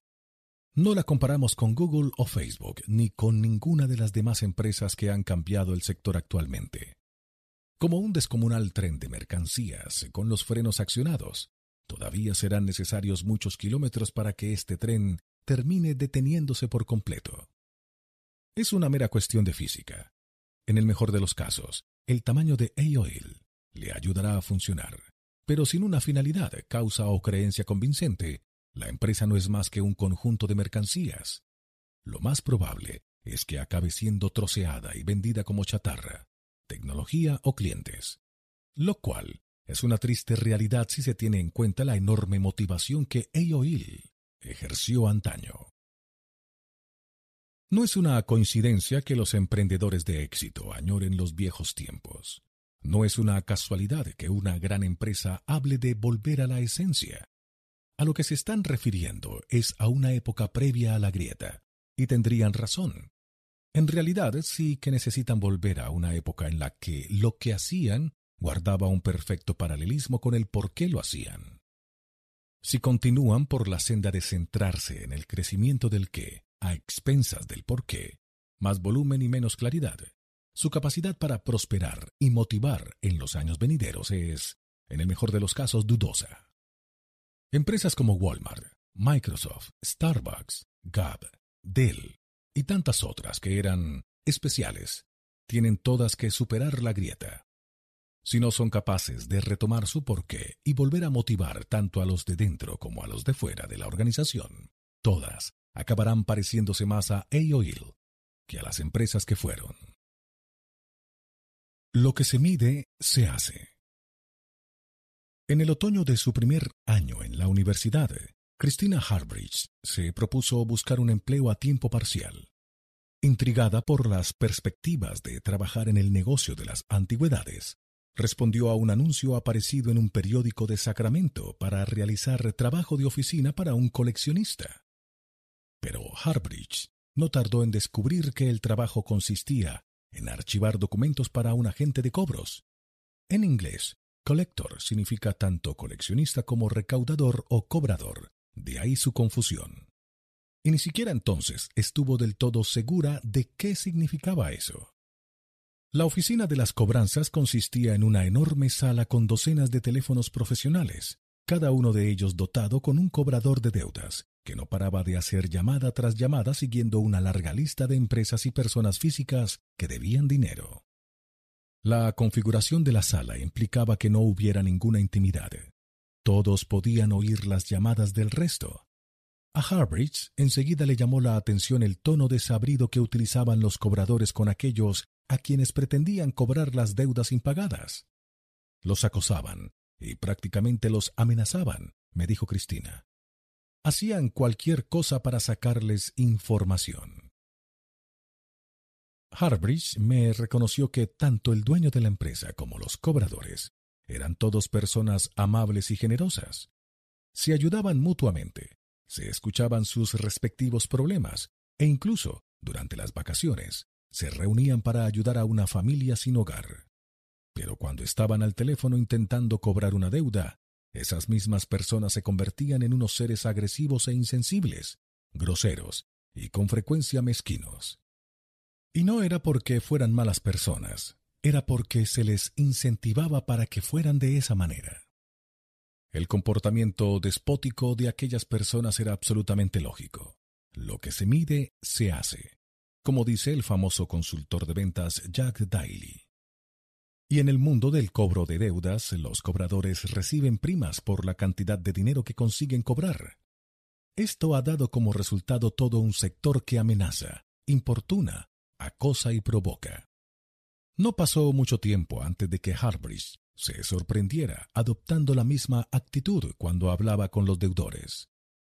Empecé a amenazar a la gente por teléfono de la misma manera que todos los demás de la oficina contaba. Sintiendo que lo que estaba haciendo no guardaba ningún equilibrio con su porqué, Harbridge decidió que tenía que haber otra manera. Se me metió en la cabeza que iba a poner en marcha una agencia que cobrara siendo agradable, me dijo. Las personas del sector de la cobranza pensaron que Harbridge era una ingenua, cuando no una loca, y puede que lo fuera. En 1993 se trasladó a San Francisco y abrió su propio negocio de cobros, Bridgeport Financial, comprometida con la creencia de que los cobradores tendrían más éxito tratando a las personas con respeto que acosándolas. Harbridge levantó su empresa sobre su porqué, a saber que cada persona tiene su historia y que todas merecen ser escuchadas. Su planteamiento consistía en hacer que sus cobradores trataran de establecer una relación con el deudor que estaba al otro extremo de la línea en el transcurso de una conversación de tres minutos. El objetivo era que se enterasen de todo lo que pudieran acerca de la circunstancia de esa persona. ¿Tenía medios para pagar la deuda? ¿Aceptarían un calendario de pagos? ¿La razón de que no hubiera pagado era consecuencia de una situación pasajera? Conseguíamos que la gente nos dijera la verdad, decía. Como es natural, contábamos con un servicio jurídico, pero tratábamos de no recurrir a él. Sin embargo, Harbridge Sabía que fueran cuales fueran sus intenciones, si medía los resultados de la misma manera que los demás, acabaría produciéndose el mismo comportamiento desagradable. Así que se le ocurrió una manera completamente nueva de incentivar a su gente. Encontró la manera de evaluar el porqué. En Bridgeport Financial, las primas no se daban en función de la cantidad de dinero que se cobrara se daban basándose en cuántas cartas de agradecimiento enviaban sus agentes. Esto es más difícil de lo que parece. Enviar una carta agradeciendo a alguien el tiempo que pasó hablando por teléfono requiere unas cuantas cosas. En primer lugar, Harbridge tenía que contratar a personas que creyeran en lo que ella creía. Tenía que contratar a las personas apropiadas. Si sus empleados no creían que todo el mundo merece ser escuchado, no daría resultado. Solo unos empleados que encajaran serían capaces de crear el ambiente al teléfono que en realidad mereciera enviar una carta de agradecimiento, aunque la finalidad de la llamada fuera pedir dinero. Harbridge evaluaba el porqué de que su empresa existiera, no lo que hacían, y el resultado fue una cultura en la que la solidaridad se valoraba por encima de todo. Pero, ¿qué hay de los demás resultados? ¿Qué pasó con sus resultados financieros? Lo primero que buscan la mayoría de las empresas. Bridgeport Financial logró cobrar un 300% más que la media del sector. Más aún, la mayoría de las personas y las empresas que empezaron siendo perseguidas acabaron haciendo más negocios con la primera empresa, la que en un principio les había enviado a la agencia de cobros para que las persiguieran. esto es algo casi sin precedentes en el sector de la recuperación de deudas. La empresa de Harbridge tuvo éxito no solo porque ella conocía por qué estaba haciendo lo que hacía, sino porque también encontró la manera de evaluar el por qué. El crecimiento de la empresa fue sonoro y la causa de Cristina clara. Empezó con el por qué y lo demás vino a continuación. La mayoría de las actuales organizaciones utilizan unos parámetros muy claros para hacer un seguimiento del progreso y crecimiento de lo que hacen, generalmente el dinero. Por desgracia, contamos con unas mediciones muy malas para garantizar que un porqué mantenga la claridad. Dwayne Honoré lleva 10 años dirigiendo su empresa de construcción industrial en Baton Rouge, Luisiana, un negocio que aprendió de su padre. Con un sentido profundo de su finalidad, hace algunos años ideó un brillante sistema para garantizar que sus valores se vean reforzados en la cultura de su empresa. Resolvió cómo medir algo de lo que la mayoría de las personas solo pueden hablar de boquilla, la conciliación de la vida laboral y la familiar. Honoré cree que las personas no deberían dedicar todo su tiempo a trabajar, sino más bien que deberían trabajar para pasar más tiempo con sus familias. A todos los empleados de Honoré Construction se les exige que sean puntuales en fichar por la mañana y puntuales en fichar por la tarde. Pero hay una trampa. Deben fichar a la entrada entre las 8 horas y las 8.30 horas y salir entre las 17 horas y las 17.30 horas. Si salen más tarde, se quedan fuera del conjunto de primas y dado que los empleados saben que tienen que marcharse a las 17.30, la pérdida de tiempo ha caído al mínimo. La productividad es alta y apenas hay movimientos de personal. Piensa en la cantidad de cosas que tienes que hacer la víspera de irte de vacaciones, pues ahora imagina que todos los días son así.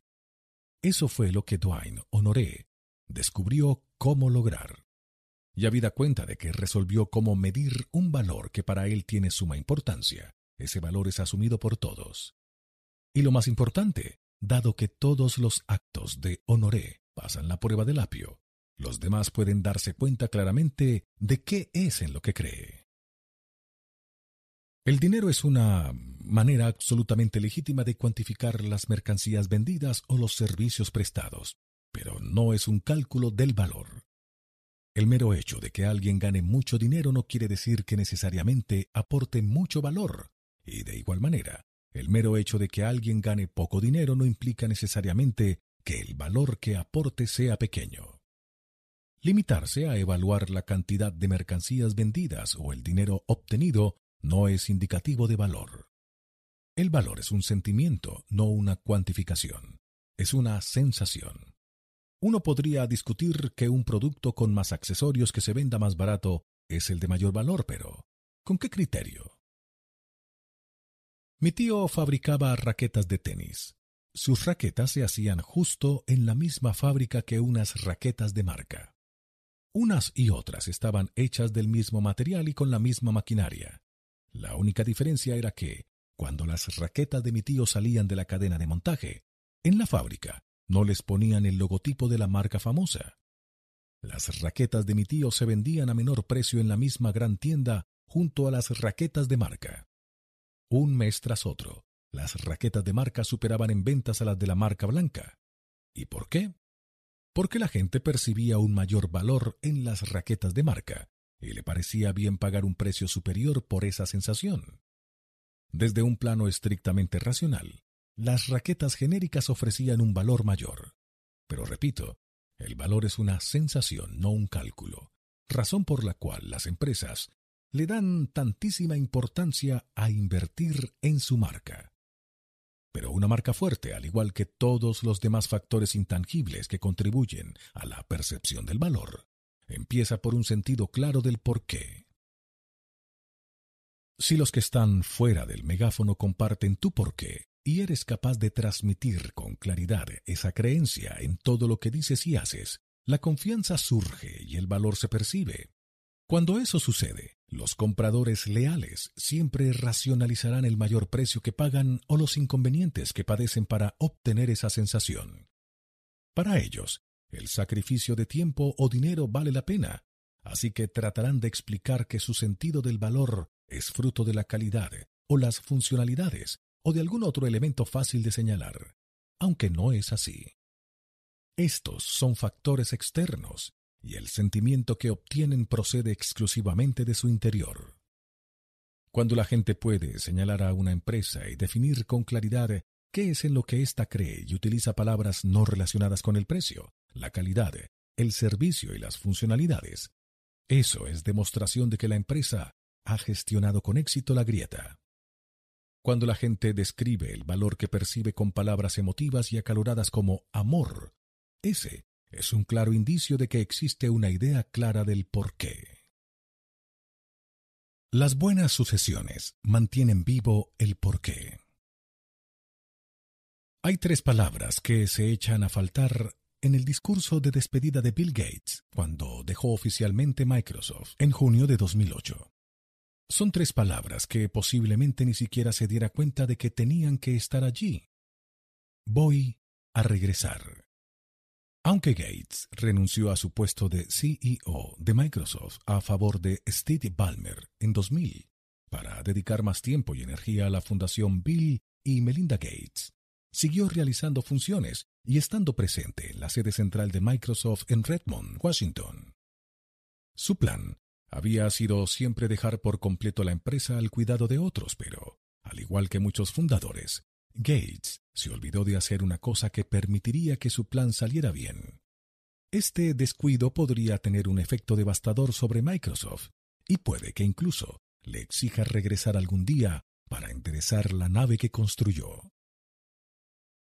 Bill Gates es especial, no solo por su cerebro o estilo de gerencia, aunque importantes por sí solas estas dos cosas, no constituyen la fórmula para crear de la nada una corporación de 60 mil millones de dólares. Al igual que todos los líderes visionarios, Bill Gates es especial porque representa aquello en lo que cree. Él es la personificación del porqué de Microsoft, y por esa razón sirve de faro físico, de recordatorio de por qué van todos a trabajar. Cuando fundó Microsoft con Paul Allen en 1975, lo hizo para promover una causa mayor. Si le das a la gente las herramientas adecuadas y la haces más productiva, entonces todos, con independencia de su suerte en la vida, tendrán una oportunidad para alcanzar su verdadero potencial. Un ordenador personal en cada casa y sobre cada mesa era lo que imaginaba. Algo extraordinario viniendo de una empresa que ni siquiera fabricaba ordenadores personales. Gates veía a estos como los grandes igualadores. El software de más éxito de Microsoft, Windows, permitía que cualquiera tuviera acceso a una tecnología potente. Las herramientas como Word, Excel y PowerPoint otorgaban a todo el mundo la capacidad para realizar la promesa de la nueva tecnología, hacerse más eficaz y productivo. Las empresas pequeñas, por ejemplo, podían parecer y actuar como las grandes. Los programas informáticos de Microsoft ayudaron a Gates a promocionar su causa de potenciar al hombre corriente. No te equivoques. Microsoft ha hecho más para cambiar el mundo que Apple. Aunque nos sintamos atraídos por la fama bien merecida de Apple en lo que se refiere a la innovación y al desafío de los modelos empresariales de más de un sector, fue Microsoft la responsable del fomento del ordenador personal. Gates puso uno sobre cada mesa y al hacerlo cambió el mundo. Como encarnación física del porqué de la empresa, el hombre corriente, que satisfizo un potencial increíble. ¿Qué pasa ahora que se ha ido? El propio Gates ha sostenido siempre que es objeto de una atención desproporcionada por su labor en Microsoft, gran parte de ella, claro está, debida a su excepcional riqueza. Como todos los líderes motivados, reconoce que su función consiste en guiar la causa, pero que son otros los que serán físicamente responsables de dar vida a esa causa.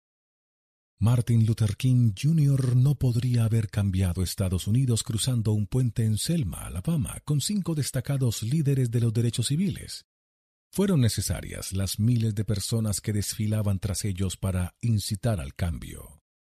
Gates reconoce la necesidad de la gente para producir el cambio real, aunque se olvidó de recordar que cualquier movimiento eficaz, social o empresarial, necesita un líder que marche en cabeza, predicando el ideal y recordando a las personas por qué aparecieron en un principio. Aunque King necesitó cruzar el puente de Selma en su marcha hacia Montgomery, fue lo que significaba cruzar el puente lo que importaba.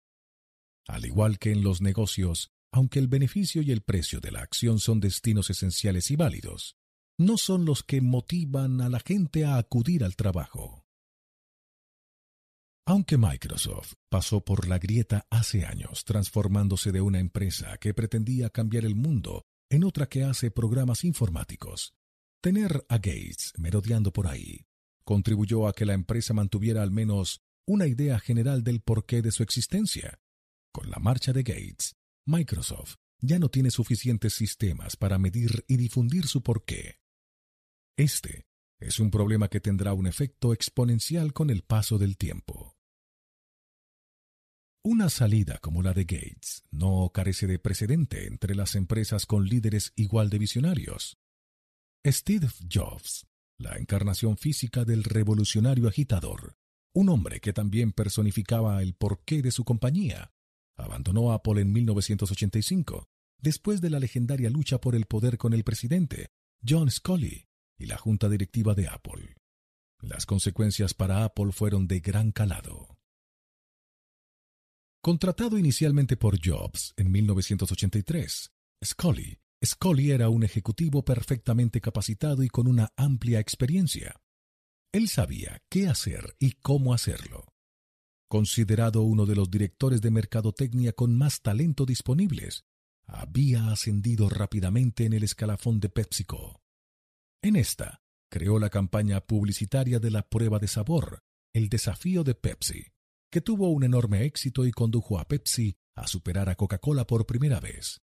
Pero el problema estaba en que Scully no era la persona adecuada para Apple. Dirigía la empresa como si fuera un negocio y no estaba allí para liderar la causa. De entrada, conviene tener en cuenta cómo una persona tan poco idónea como Scully consiguió el empleo. Sencillo fue manipulado. Scully no se puso en contacto con Jobs y le pidió formar parte de la causa de Apple. Tal como se desarrolló la verdadera historia, las repercusiones eran casi previsibles. Jobs sabía que necesitaba ayuda y sabía que necesitaba a alguien del tipo como que le ayudara a adaptar su visión. Se puso en contacto con Scully, un hombre con un sólido currículo, y le dijo, ¿Quieres vender agua azucarada toda tu vida o quieres cambiar el mundo? Jugando con el ego, las aspiraciones y los miedos de Scully, Jobs llevó a cabo una manipulación perfectamente ejecutada, y con ella, Jobs fue depuesto de su propia empresa al cabo de unos pocos años. Apple siguió viviendo sin el combustible de Steve Jobs durante unos cuantos años porque las empresas empezaron a comprar Macintosh y los creadores de software siguieron creando nuevos programas informáticos. Pero no pasaría mucho tiempo antes de que la empresa empezara a tambalearse. Apple ya no era lo que había sido. Había sufrido la grieta y la había ignorado. El por qué se estaba haciendo cada vez más confuso con el paso de los años. Literalmente la inspiración había desaparecido. Con un ejecutivo capacitado como Scully dirigiendo la empresa, no había nadie que guiara la causa. Los nuevos productos serían menos revolucionarios y más evolutivos, informaba por entonces la revista Fortune. Incluso, algunos podrían calificarlos de insulsos.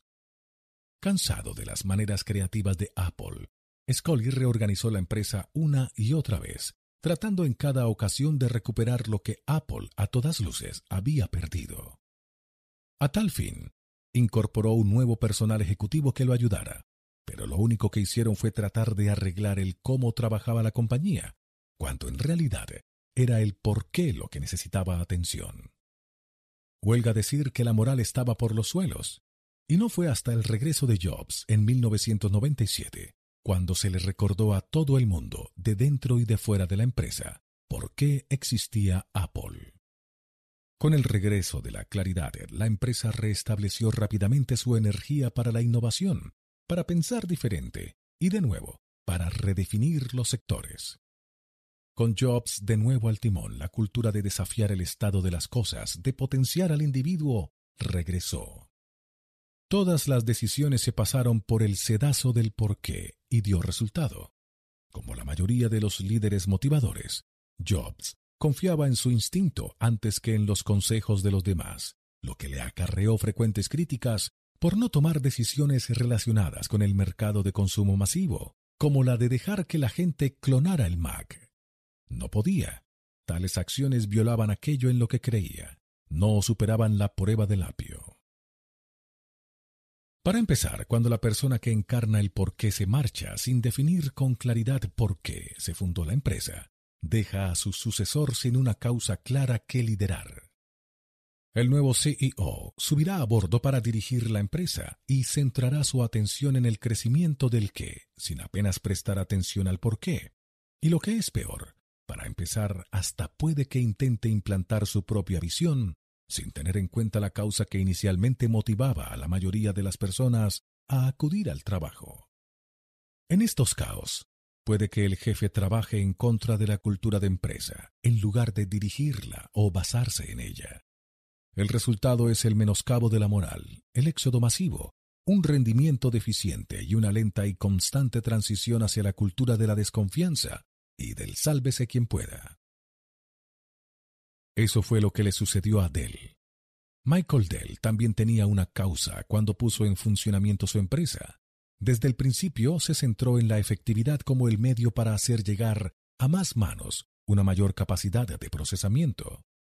Por desgracia, esa fue una causa que él también olvidó y que más tarde no transmitió lo bastante bien antes de renunciar al puesto de presidente ejecutivo de Dell Corp en julio de 2004. Después de que la empresa empezara a debilitarse, por ejemplo, la atención al cliente cayó en picado, regresó al cabo de menos de tres años. Michael Dell reconoció que sin su presencia para mantener la energía centrada en la razón por la que Dell Corp había sido fundada, la empresa había acabado obsesionándose más con el qué a expensas del por qué. La empresa estaba demasiado atenta al corto plazo y la balanza de las prioridades se estaba inclinando hacia las cosas que proporcionaban resultados inmediatos.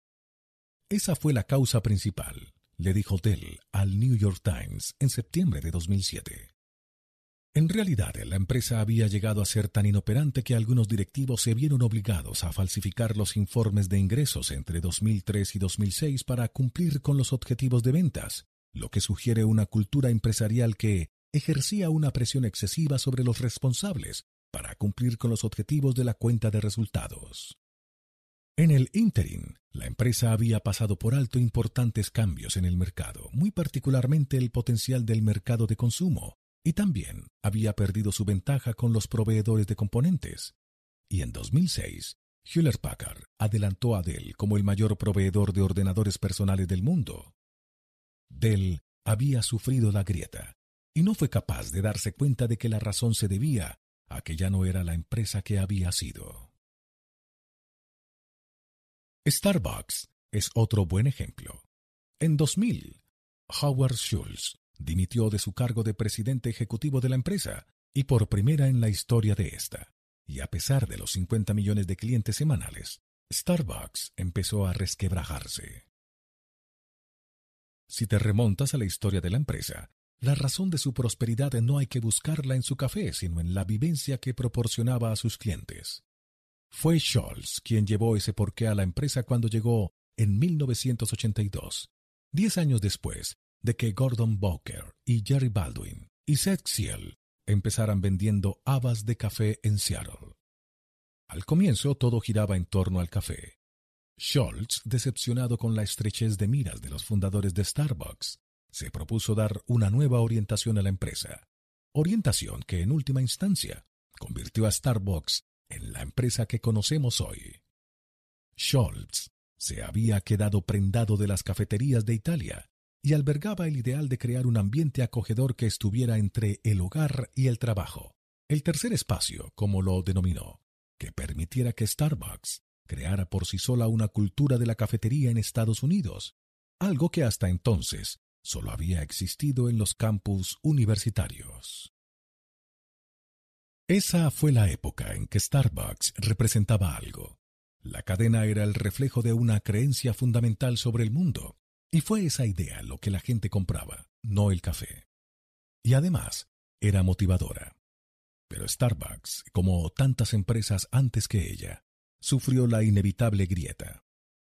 También ella se olvidó de por qué fue fundada y empezó a centrarse en los resultados y los productos.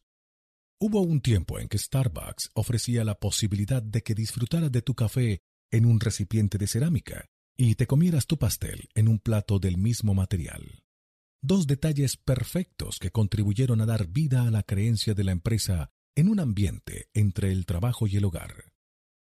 Pero la vajilla de cerámica es cara de mantener, y Starbucks se deshizo de ella a favor de los mucho más eficientes vasos de papel. Aunque esto ahorraba dinero, no lo hizo sin un coste, el deterioro de la confianza. Nada como un vaso de papel le dice a un cliente, te queremos, ahora lárgate. Los locales dejaron de ser el tercer espacio, ahora se trataba del café. El por qué se estaba haciendo confuso. Afortunadamente Scholz, la encarnación física del porqué, estaba allí para recordarle a la gente la causa principal, pero en 2000 se marchó, y las cosas fueron a peor. La empresa había crecido desde poco más de mil locales a trece mil en solo diez años. Ocho años y dos directores generales más tarde, la empresa estaba peligrosamente sobredimensionada justo cuando se estaba enfrentando a una embestida de la competitividad por parte de McDonald's, Dunkin' Donuts, y otros lugares inesperados.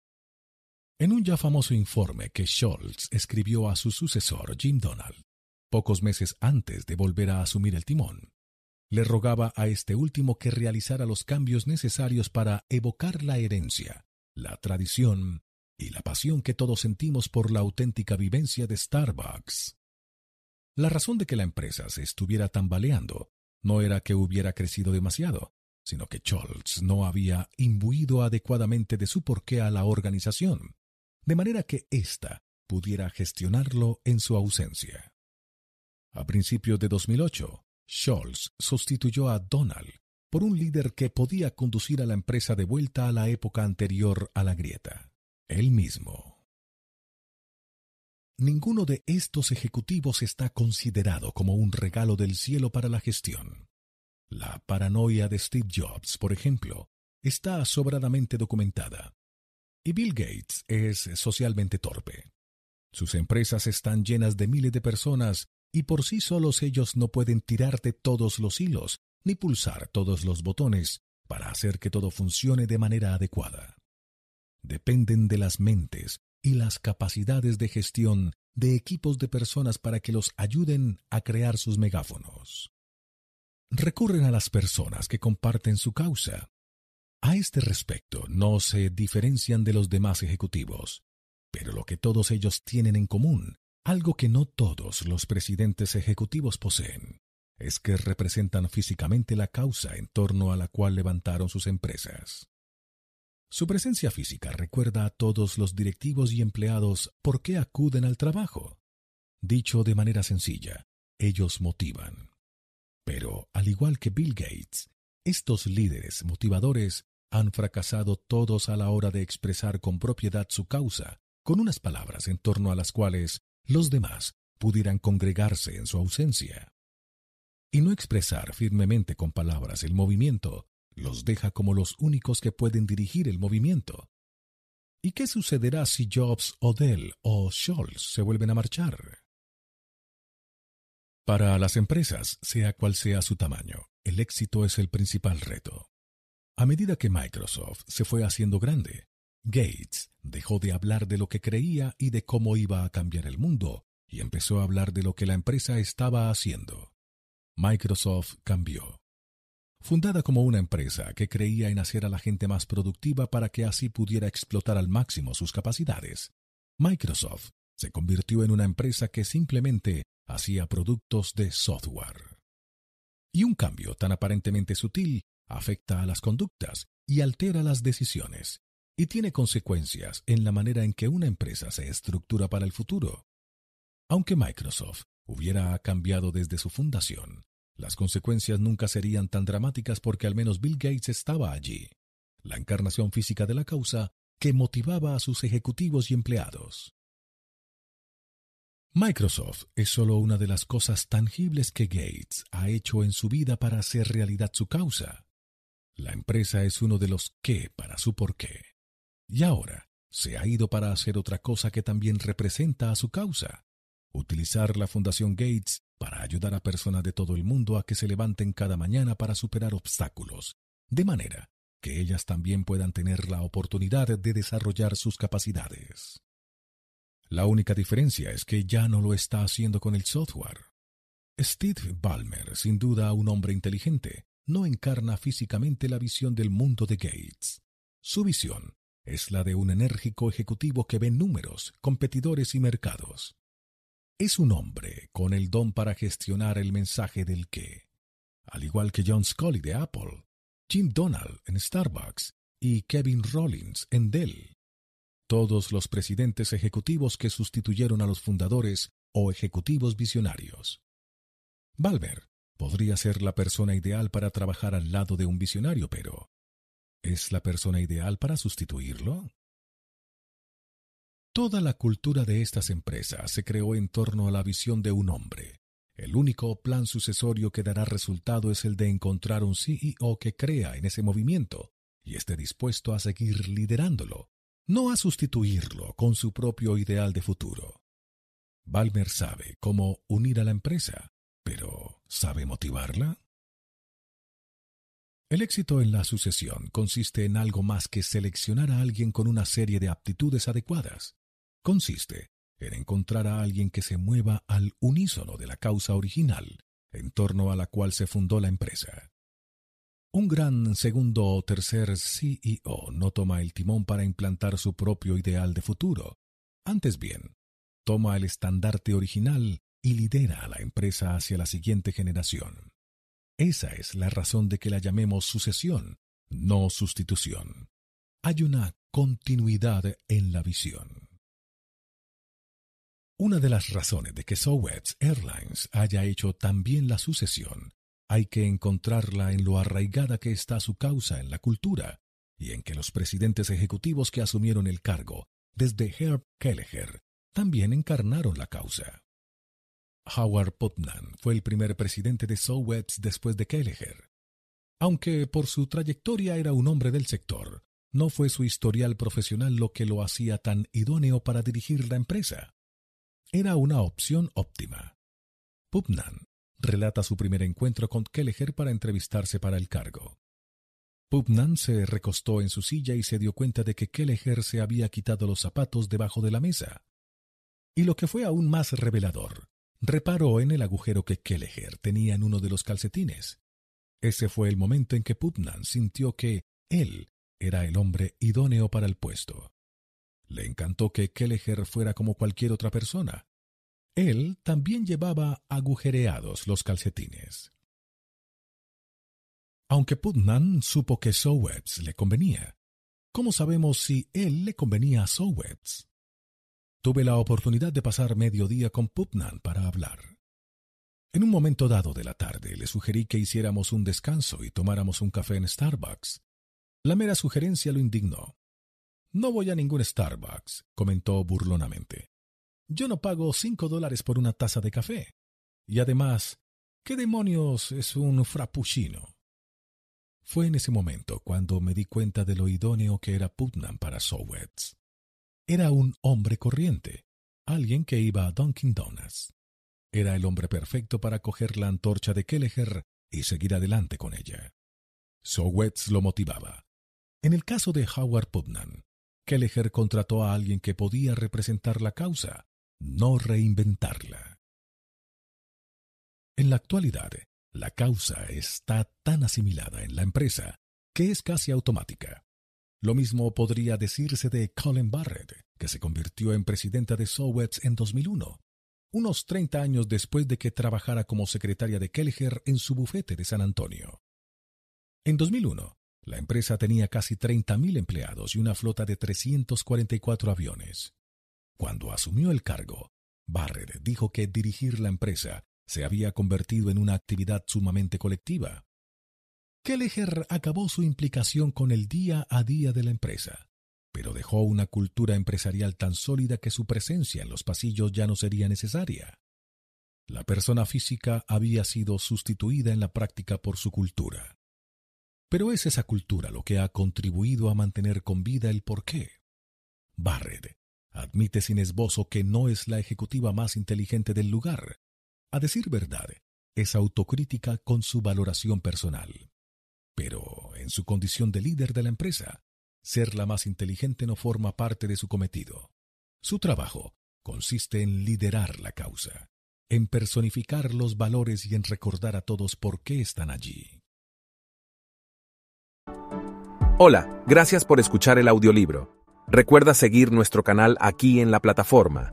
Hemos preparado un gráfico del libro, con los puntos clave y las ideas principales del autor. Haz clic en el enlace gráfico del libro, en la descripción ahora, y accede a un material ilustrado con pasos simples y fáciles, para que sepas todo sobre el libro en minutos.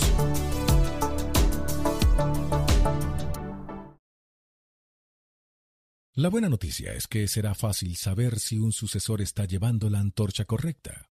Basta con aplicar la prueba del apio y comprobar si lo que la empresa dice ya se tiene lógica. Basta con comprobar si lo que está haciendo revela por qué fue fundada. Si no podemos determinar con facilidad el porqué de una empresa limitándonos a analizar sus productos, sus servicios, su publicidad y sus declaraciones públicas, entonces hay muchas posibilidades de que ella tampoco sepa cuál es. Si una empresa lo supiera, nosotros también lo sabríamos. Cuando el por qué desaparezca, lo único que te quedará es el qué. El 5 de abril de 1992, aproximadamente a las 8 de la mañana, Walmart perdió su porqué. Ese día, Sam Walton, el líder motivador de Walmart, el hombre que encarnaba la causa en torno a la cual creó el mayor minorista del mundo, moría de un cáncer de médula ósea en el Medical Science Hospital de la Universidad de Arkansas, en Little Rock.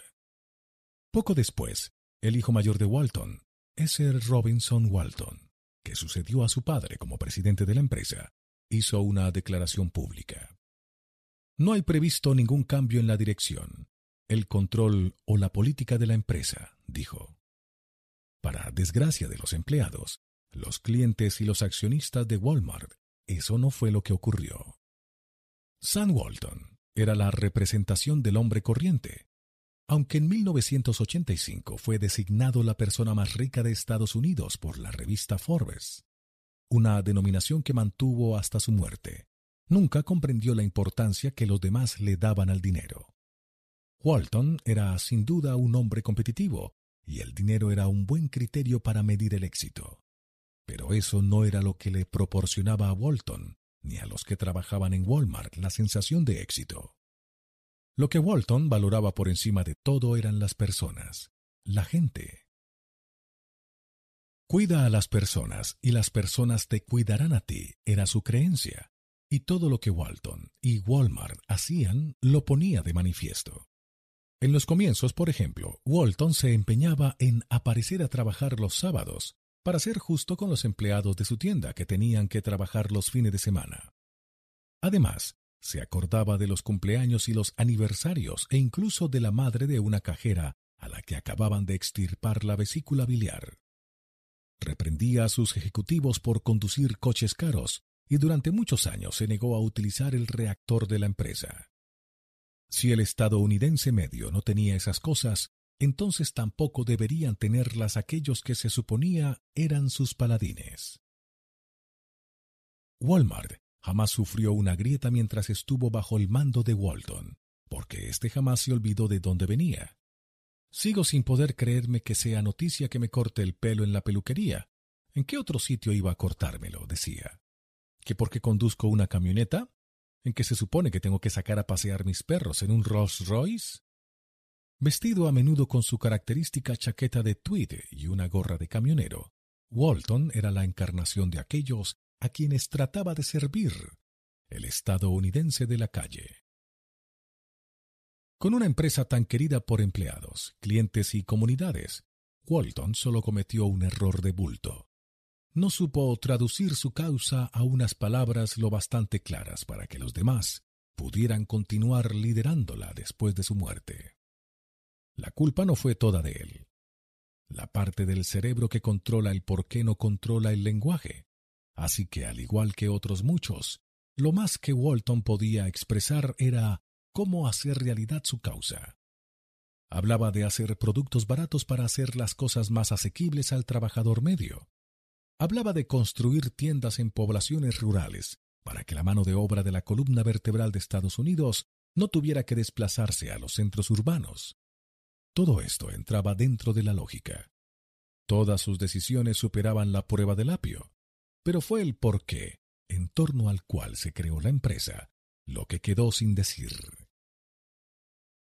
Walton mantuvo su implicación en la empresa hasta poco antes de su muerte, cuando su frágil salud le impidió seguir participando. Al igual que todas las organizaciones con líderes fundadores cuya presencia física ayuda a mantener vivo el porqué, su permanente implicación en la compañía había recordado a todos por qué acudían a trabajar cada día. Motivaba a todos los que lo rodeaban.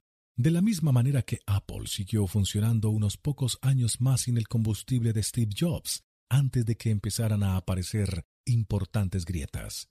Así Walmart no tardó en olvidar a Sam Walton y su porqué tras su fallecimiento. Pero a medida que el porqué se fue haciendo cada vez más confuso, la compañía cambió de rumbo. A partir de ese momento, habría una nueva motivación en la empresa, un sobre cuyo peligro el propio Walton ya había advertido. Ir tras el dinero. Copsco fue cofundada en 1983 por Gene Sinegal, una persona del tipo ¿por qué? y Jeffrey Broadman, que era del tipo ¿cómo? Sinegal aprendió el negocio del comercio de descuento de Sol Price, la misma persona de quien Sam Walton había admitido haber tomado prestado gran parte de lo que sabía sobre el negocio. Y al igual que Walton, Sinegal creía en las personas ante todo. Vamos a ser una empresa que va a dirigirse a todo el mundo por su nombre de pila, declaró en una entrevista concedida en el programa de Noticias 2020 de la ABC. Siguiendo la misma fórmula que otros líderes motivadores, Copsco cree en cuidar a sus empleados antes que nada. Históricamente ha pagado a sus empleados alrededor de un 40% más que lo que cobran los que trabajan en Sam's Club, el almacén de descuentos propiedad de Walmart. Y Costco ofrece beneficios que están por encima de la media, entre ellos la cobertura médica a más del 90% de sus empleados.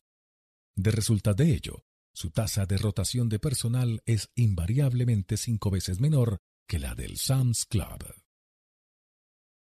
Como todas las empresas creadas en torno a una causa, Copsco ha confiado en su megáfono para que la ayude a crecer.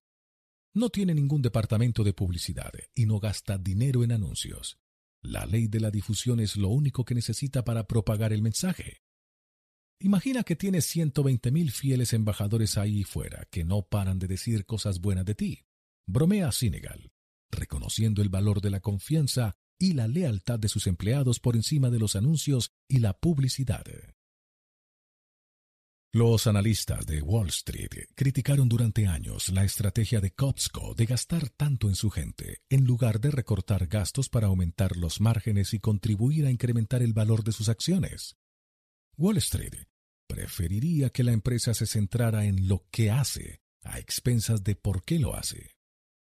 Un analista del Deutsche Bahn le dijo a la revista Fortune, Costco sigue siendo una empresa a la que se le da mejor servir a un miembro del club y a un empleado que a un accionista.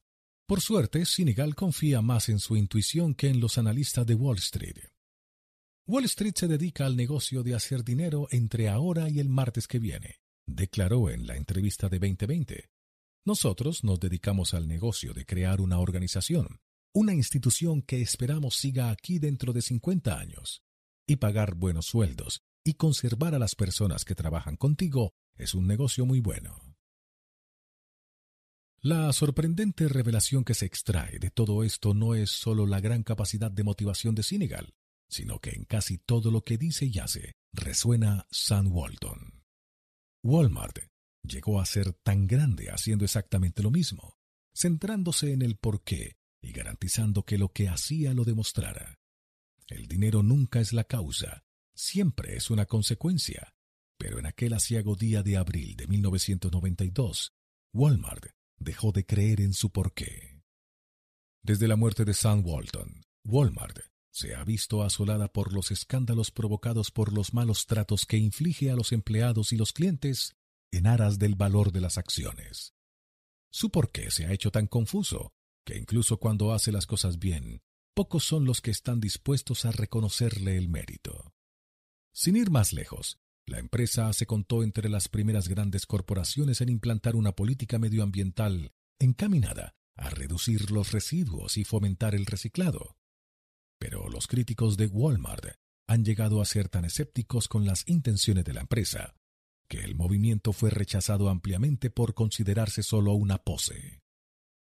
Walmart lleva años trabajando para mejorar su imagen y aligerar su impacto medioambiental, informaba un artículo publicado en el sitio web del New York Times el 28 de octubre de 2008. Walmart sigue vendiendo consumismo hasta cuando se compromete a recortar los costes sociales y medioambientales de reciclar la basura en sus tiendas. Por su parte, Costco, que tardó más que Walmart en anunciar una política medioambiental, recibió no obstante una atención desproporcionada. La diferencia es que la gente se lo cree cuando es Costco quien lo hace. Cuando los demás conocen por qué haces lo que haces, están dispuestos a reconocerte el mérito de todo lo que podría servir de prueba del por qué. Cuando no tienen nada claro tu por qué, lo que haces carece de sentido.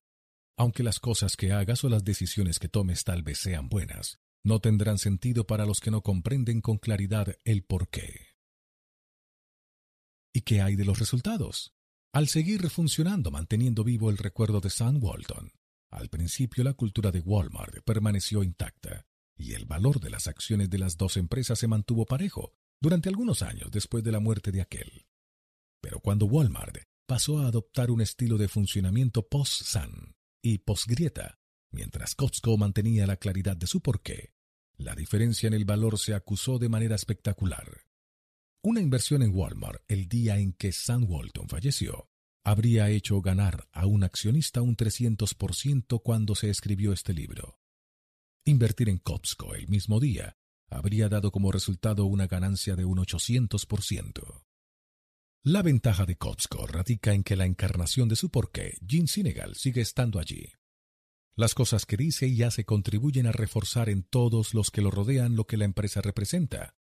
Por mantenerse fiel a ese porqué, Senegal recibe un sueldo de 430 mil dólares, una cantidad relativamente pequeña, habida cuenta del tamaño y el éxito de la empresa. En el apogeo de Walmart, Sam Walton nunca recibió un sueldo superior a los 350 mil dólares anuales, algo coherente con lo que creía. David Glass, la primera persona en asumir el puesto de CEO después de Sam Walton, un hombre que había pasado un tiempo considerable cerca de Walton, afirmó.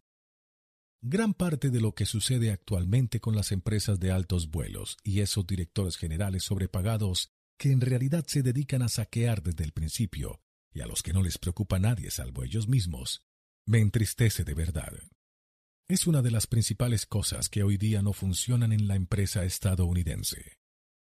Otros tres presidentes ejecutivos han intentado llevar la antorcha que Walton encendió, y con cada sucesión esa antorcha, esa idea clara de finalidad, causa y creencia, ha ido perdiendo intensidad.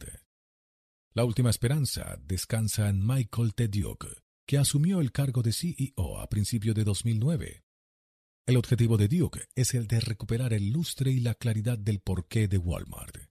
Y para conseguirlo, empezó poniéndose un salario anual de 5.430.000 dólares. Sexta parte. Descubrir el porqué. Décimo tercero. Los orígenes de un porqué.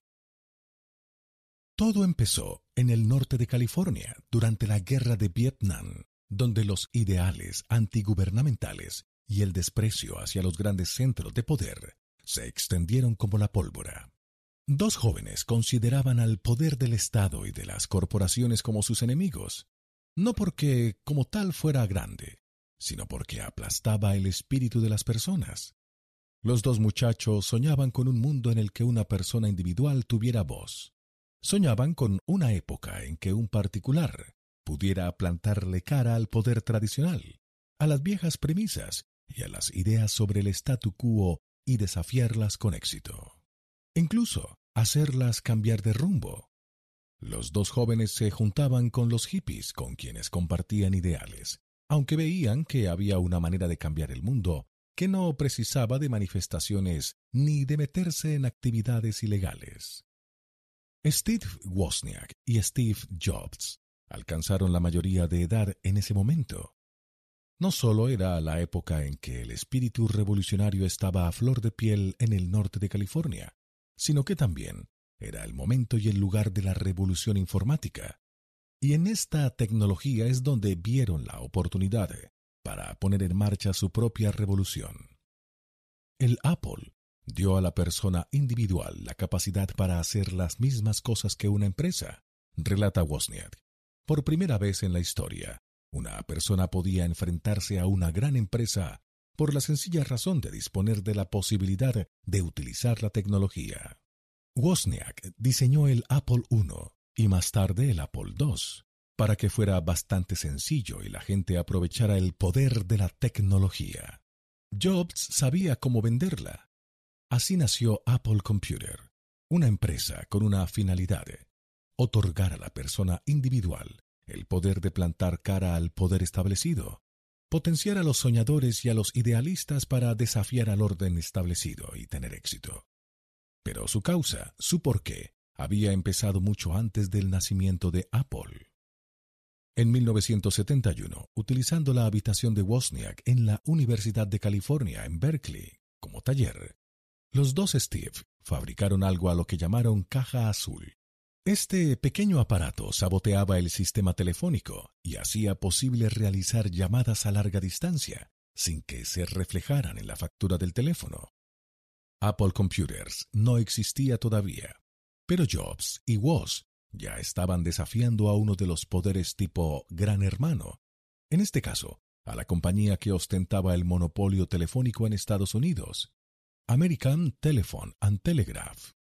Técnicamente, lo que la caja azul hacía era ilegal, y, no deseando desafiar al poder infringiendo la ley, Jobs y Woz nunca utilizaron realmente el artefacto en su propio beneficio pero les gustó la idea de dar a las personas la posibilidad de que pudieran evitar tener que jugar de acuerdo con las normas de las fuerzas monopolísticas. Un leitmotiv que se repetiría muchas más veces en el futuro de Apple. El primero de abril de 1976 volvieron a repetir su modelo, enfrentándose en esta ocasión a los gigantes del sector informático y sobre todo al conocido como Big Blue, IMB. Antes de Apple, la computación seguía implicando la utilización de una tarjeta perforada para dar instrucciones a una descomunal unidad central escondida en un centro de computación situado en algún lugar. IBM dirigía su tecnología a las grandes empresas y no como Apple se propuso, a convertirla en una herramienta para que las personas atacaran a las corporaciones. Con una finalidad clara y una disciplina asombrosa, el éxito de Apple Computer parecía seguir la ley de la difusión casi a propósito. Durante su primer año de actividad, la empresa vendió ordenadores por valor de un millón de dólares a aquellos que creían en lo mismo que ella. Al segundo año, las ventas alcanzaron los 10 millones de dólares. Al tercer año de actividad ya era una empresa con unos ingresos de 100 millones de dólares y alcanzó el nivel de empresa multimillonaria en solo seis años. Convertida ya en un nombre familiar, en 1984, Apple lanzó el Macintosh con su célebre anuncio 1984, que se difundió por primera vez durante la Super Bowl. Dirigido por Ridley Scott, el famoso director de clásicos de culto como Blade Runner, El anuncio también cambió el rumbo de la industria publicitaria. El primer anuncio de la Super Bowl marcó el comienzo de la tradición anual de la publicidad cinematográfica de gran presupuesto durante la gran final del fútbol americano.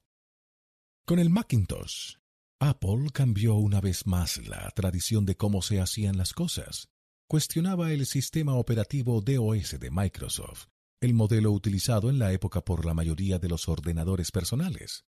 El Macintosh fue la primera computadora para el mercado de consumo masivo en utilizar una interfaz gráfica de usuario y un ratón, lo que permitía que la gente simplemente señalara y clicara, en lugar de tener que utilizar un código de entrada. Curiosamente, fue Microsoft la que llevó el concepto de Apple al público general con Windows. La versión de Gates de la interfaz gráfica de usuario la capacidad de Apple para provocar revoluciones y la de Microsoft para llevar las ideas al mercado de consumo masivo ilustran a la perfección el porqué de cada una de las empresas, y de hecho, de sus respectivos fundadores. Jobs siempre trató de desafiar y Gates de llegar a la mayoría de las personas. Apple siguió desafiando con otros productos que aplicaban el mismo modelo, entre los ejemplos más recientes se encuentran el iPod y, sobre todo, iTunes. Con estas tecnologías, Apple se enfrentó a los modelos empresariales establecidos del sector musical. Una industria tan enfrascada en tratar de proteger su propiedad intelectual y su desfasado modelo de negocio, que solo se ocupaba de demandar a los adolescentes de 13 años que pirateaban canciones, mientras Apple se dedicaba a redefinir el mercado de la música en la red. El modelo se repitió de nuevo cuando Apple lanzó el iPhone. El orden establecido dictaba que los proveedores de telefonía móvil, y no los fabricantes de móviles, decidían las funciones y las capacidades de los teléfonos reales. T-Mobile, Verizon Wireless y Sprint, por ejemplo, les decían a Motorola, LG y Nokia lo que tenían que hacer. Apple cambió todo eso cuando anunció que con el iPhone sería ella la que le diría al proveedor lo que debía hacer el teléfono. Resulta paradójico que la empresa a la que Apple desafió, lustros antes con su caja azul, en esta ocasión mostrara el comportamiento clásico del adoptante inicial. ATT fue la única que aceptó este nuevo modelo y de esta manera se inició una nueva revolución. La gran capacidad de Apple para la innovación surge de su porqué y a excepción de los años en que Jobs estuvo ausente, jamás ha cambiado desde que se fundara la empresa. Vosotros, sectores que os aferráis a los modelos empresariales heredados, deberíais ser precavidos. Podéis ser el siguiente. Si Apple se mantiene fiel a su porqué, es muy probable que la industria cinematográfica y la televisiva tengan todas las papeletas para hacerlo. La capacidad de Apple para hacer lo que hace no tiene nada que ver con la experiencia de los sectores industriales. Todas las empresas informáticas y tecnológicas tienen libre acceso al talento y los recursos, y están igual de calificadas para producir todos los productos que fabrica Apple. Tiene que ver con la finalidad, la causa o la creencia que pusieron en marcha hace muchos años un par de idealistas en Cupertino, California. Quiero hacer mella en el universo, como dijo Steve Jobs. Y eso es exactamente lo que hace Apple en los sectores en los que compite. La empresa nace del porqué de sus fundadores. No hay ninguna diferencia entre una y el otro. Apple es solo uno de los qué del porqué de Jobs y Woz. Las personalidades de Jobs y de Apple son exactamente iguales. En realidad, las personalidades de todos los que se sienten atraídos de manera visceral por Apple son iguales. No existe ninguna diferencia entre un cliente de Apple y un empleado de Apple. Uno cree en el porqué de la empresa y decide trabajar para ella, y el otro cree en ese mismo porqué y decide comprar sus productos. Solo hay una diferencia de conducta. Los accionistas fieles tampoco son diferentes. Lo que compran es diferente, pero la razón para que lo compren y se mantengan fieles es la misma. Los productos de la empresa se convierten así en símbolos de sus identidades. A los acérrimos de fuera de la empresa se les acusa de formar parte del culto de Apple. A los acérrimos de dentro se les señala por formar parte del culto a Steve. Sus símbolos son distintos, pero su devoción a la causa es igual. Que utilicemos la palabra culto implica que podemos reconocer la existencia de una fe profunda de algo irracional, que comparten todos aquellos que creen. Y estaríamos en lo cierto. Jobs, su empresa, sus fieles empleados y sus leales clientes existen todos ellos para traspasar los límites. Todos tienen ganas de una buena revolución. Que el porqué de Apple sea tan claro no significa que todo el mundo se sienta atraído por ella. A algunas personas les gusta y a otras no. Algunas personas la aceptan y otras sienten repulsión por ella. Pero hay algo que no se puede negar. La empresa representa algo. La ley de la difusión dice que solo el 2.5% de la población tiene una mentalidad innovadora. Este porcentaje está compuesto por un grupo de personas dispuestas a confiar en su intuición y a asumir mayores riesgos que los demás. Tal vez no sea una casualidad que el Windows de Microsoft forme parte del 96% de los ordenadores del mundo mientras que Apple se mantiene en torno al 2.5%. La mayoría de las personas no desean cuestionar el estado de las cosas. Aunque los empleados de Apple te dirán que el éxito de su empresa reside en sus productos, el hecho es que son muchas las empresas que fabrican productos de calidad, y aunque los empleados de Apple quizás sigan insistiendo en que sus productos son los mejores, todo depende de los criterios por los que los juzgues. Los productos de Apple son en realidad los mejores para aquellos que se relacionan con el porqué de Apple. Es la creencia de Apple que se manifiesta en todo lo que piensa, dice y hace, la que la hace ser lo que es. Es tan eficaz en eso que es capaz de identificar con claridad sus productos, limitándose a anteponer al nombre de estos la letra I. Pero no solo es dueña de la letra, es dueña de la palabra I es la empresa que lucha por el espíritu creativo de la persona individual, y sus productos, servicios y publicidad sencillamente lo ponen de manifiesto. El porqué proviene de echar la vista atrás. Los cálculos más prudentes hablan de una proporción de 3 a 1, pero algunos historiadores afirman que el ejército inglés era superado en una proporción de 6 a 1. Sea cual sea el cálculo que decidas creerte, el panorama del rey inglés Enrique V no parecía halagüeño. El mes de octubre de 1415 tocaba a su fin, y el ejército inglés estaba preparado para enfrentarse a las mucho más numerosas fuerzas francesas en Agincourt, en el norte de Francia. Pero el número de los combatientes era solo uno de los problemas de Enrique. El ejército inglés había marchado a través de más de 400 kilómetros, en lo que había invertido cerca de tres semanas y casi perdido el 40% de sus tropas a causa de las enfermedades. Los franceses en marcado contraste estaban más descansados y de mucho mejor ánimo. En el mucho mejor preparado y experimentado ejército francés, también estaban entusiasmados ante la perspectiva de vengarse de los ingleses y compensar así la humillación de las derrotas anteriores. Y por si fuera poco todo esto, estaban muchísimo mejor pertrechados. Los ingleses contaban con una armadura ligera, pero fuera cual fuese la protección que tuvieran, no igualaba al mayor peso de la armadura francesa.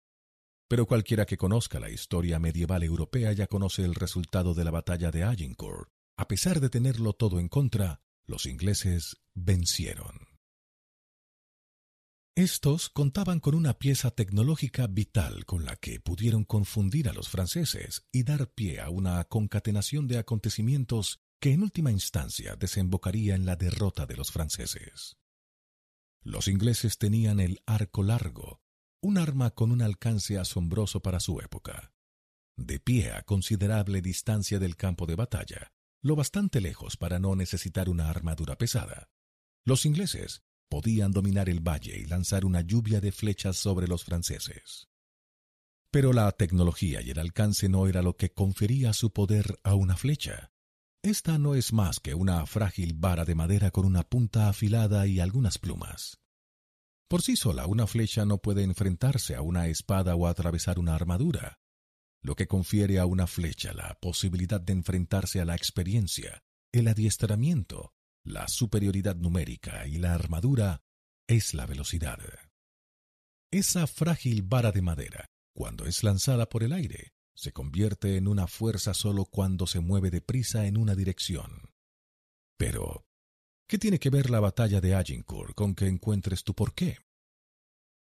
Antes de que pueda adquirir alguna energía o lograr un impacto, una flecha ha de ser tensada hacia atrás, con una inclinación de 180 grados lejos del blanco. Y de ahí es también de donde un porqué obtiene su fuerza. El porqué no proviene de mirar adelante hacia lo que quieres lograr y decidir una estrategia adecuada para llegar allí. No nace de ningún estudio de mercado, ni deriva de exhaustivas entrevistas con los clientes o incluso con los empleados. El porqué es fruto de mirar en la dirección diametralmente opuesta de donde te encuentras ahora. Descubrir por qué es un proceso de exploración, no de invención. Igual que el porqué de Apple se desarrolló durante las rebeldes décadas de 1960 y 1970, así el porqué de cada persona u organización proviene del pasado. Es algo que nace de la educación y la experiencia vital de un individuo o un pequeño grupo. Cada persona tiene un porqué y cada organización también. Una organización, no lo olvides, es uno de los qué, una de las cosas tangibles que un fundador o grupo de fundadores han hecho en sus vidas para revelar su porqué. Toda empresa, organización o grupo con capacidad para motivar empieza con una persona o pequeño grupo de personas que fueron motivadas para hacer algo mayor que ellas. Curiosamente, intensificar la claridad del porqué no es la parte difícil. Lo es la disciplina para confiar en la propia intuición, para mantenerse fiel a la finalidad, causa o creencias de uno, Mantener un equilibrio y una autenticidad absolutas es la parte más difícil. Los pocos que pueden crear un megáfono en torno a su causa, y no únicamente una empresa, son los que adquieren la capacidad para motivar. Y de esta manera, aprovechan una fuerza para mover a la gente que pocos pueden siquiera imaginar. Descubrir el porqué de una empresa u organización o comprender el porqué de cualquier movimiento social siempre empieza por lo mismo, por ti. Soy un fracaso. Hay tres meses grabados de manera indeleble en mi memoria, de septiembre a diciembre de 2005. Fue entonces cuando toqué fondo. Puse en marcha mi empresa en febrero de 2002, una experiencia increíblemente emocionante. Destilaba fanfarronería, que diría mi abuelo. Desde una edad muy temprana mi objetivo había sido fundar mi propia empresa. Era el sueño americano y yo lo estaba viviendo. Toda mi sensación de lo mucho que valía se debía al hecho de que lo había hecho, de haberme arriesgado, y me parecía alucinante. Si alguien me preguntaba alguna vez qué hacía, adoptaba una pose como la de George Reeve en la vieja serie de televisión Las aventuras de Superman, me ponía las manos en las caderas, sacaba pecho, ladeaba ligeramente el cuerpo y con la cabeza bien alta declaraba Soy emprendedor. Lo que hacía era como me definía a mí mismo, y eso me hacía sentir bien. No era como Superman, era Superman. Como sabe cualquiera que emprende un negocio, se trata de una carrera fantástica. Hay una estadística que pende sobre tu cabeza.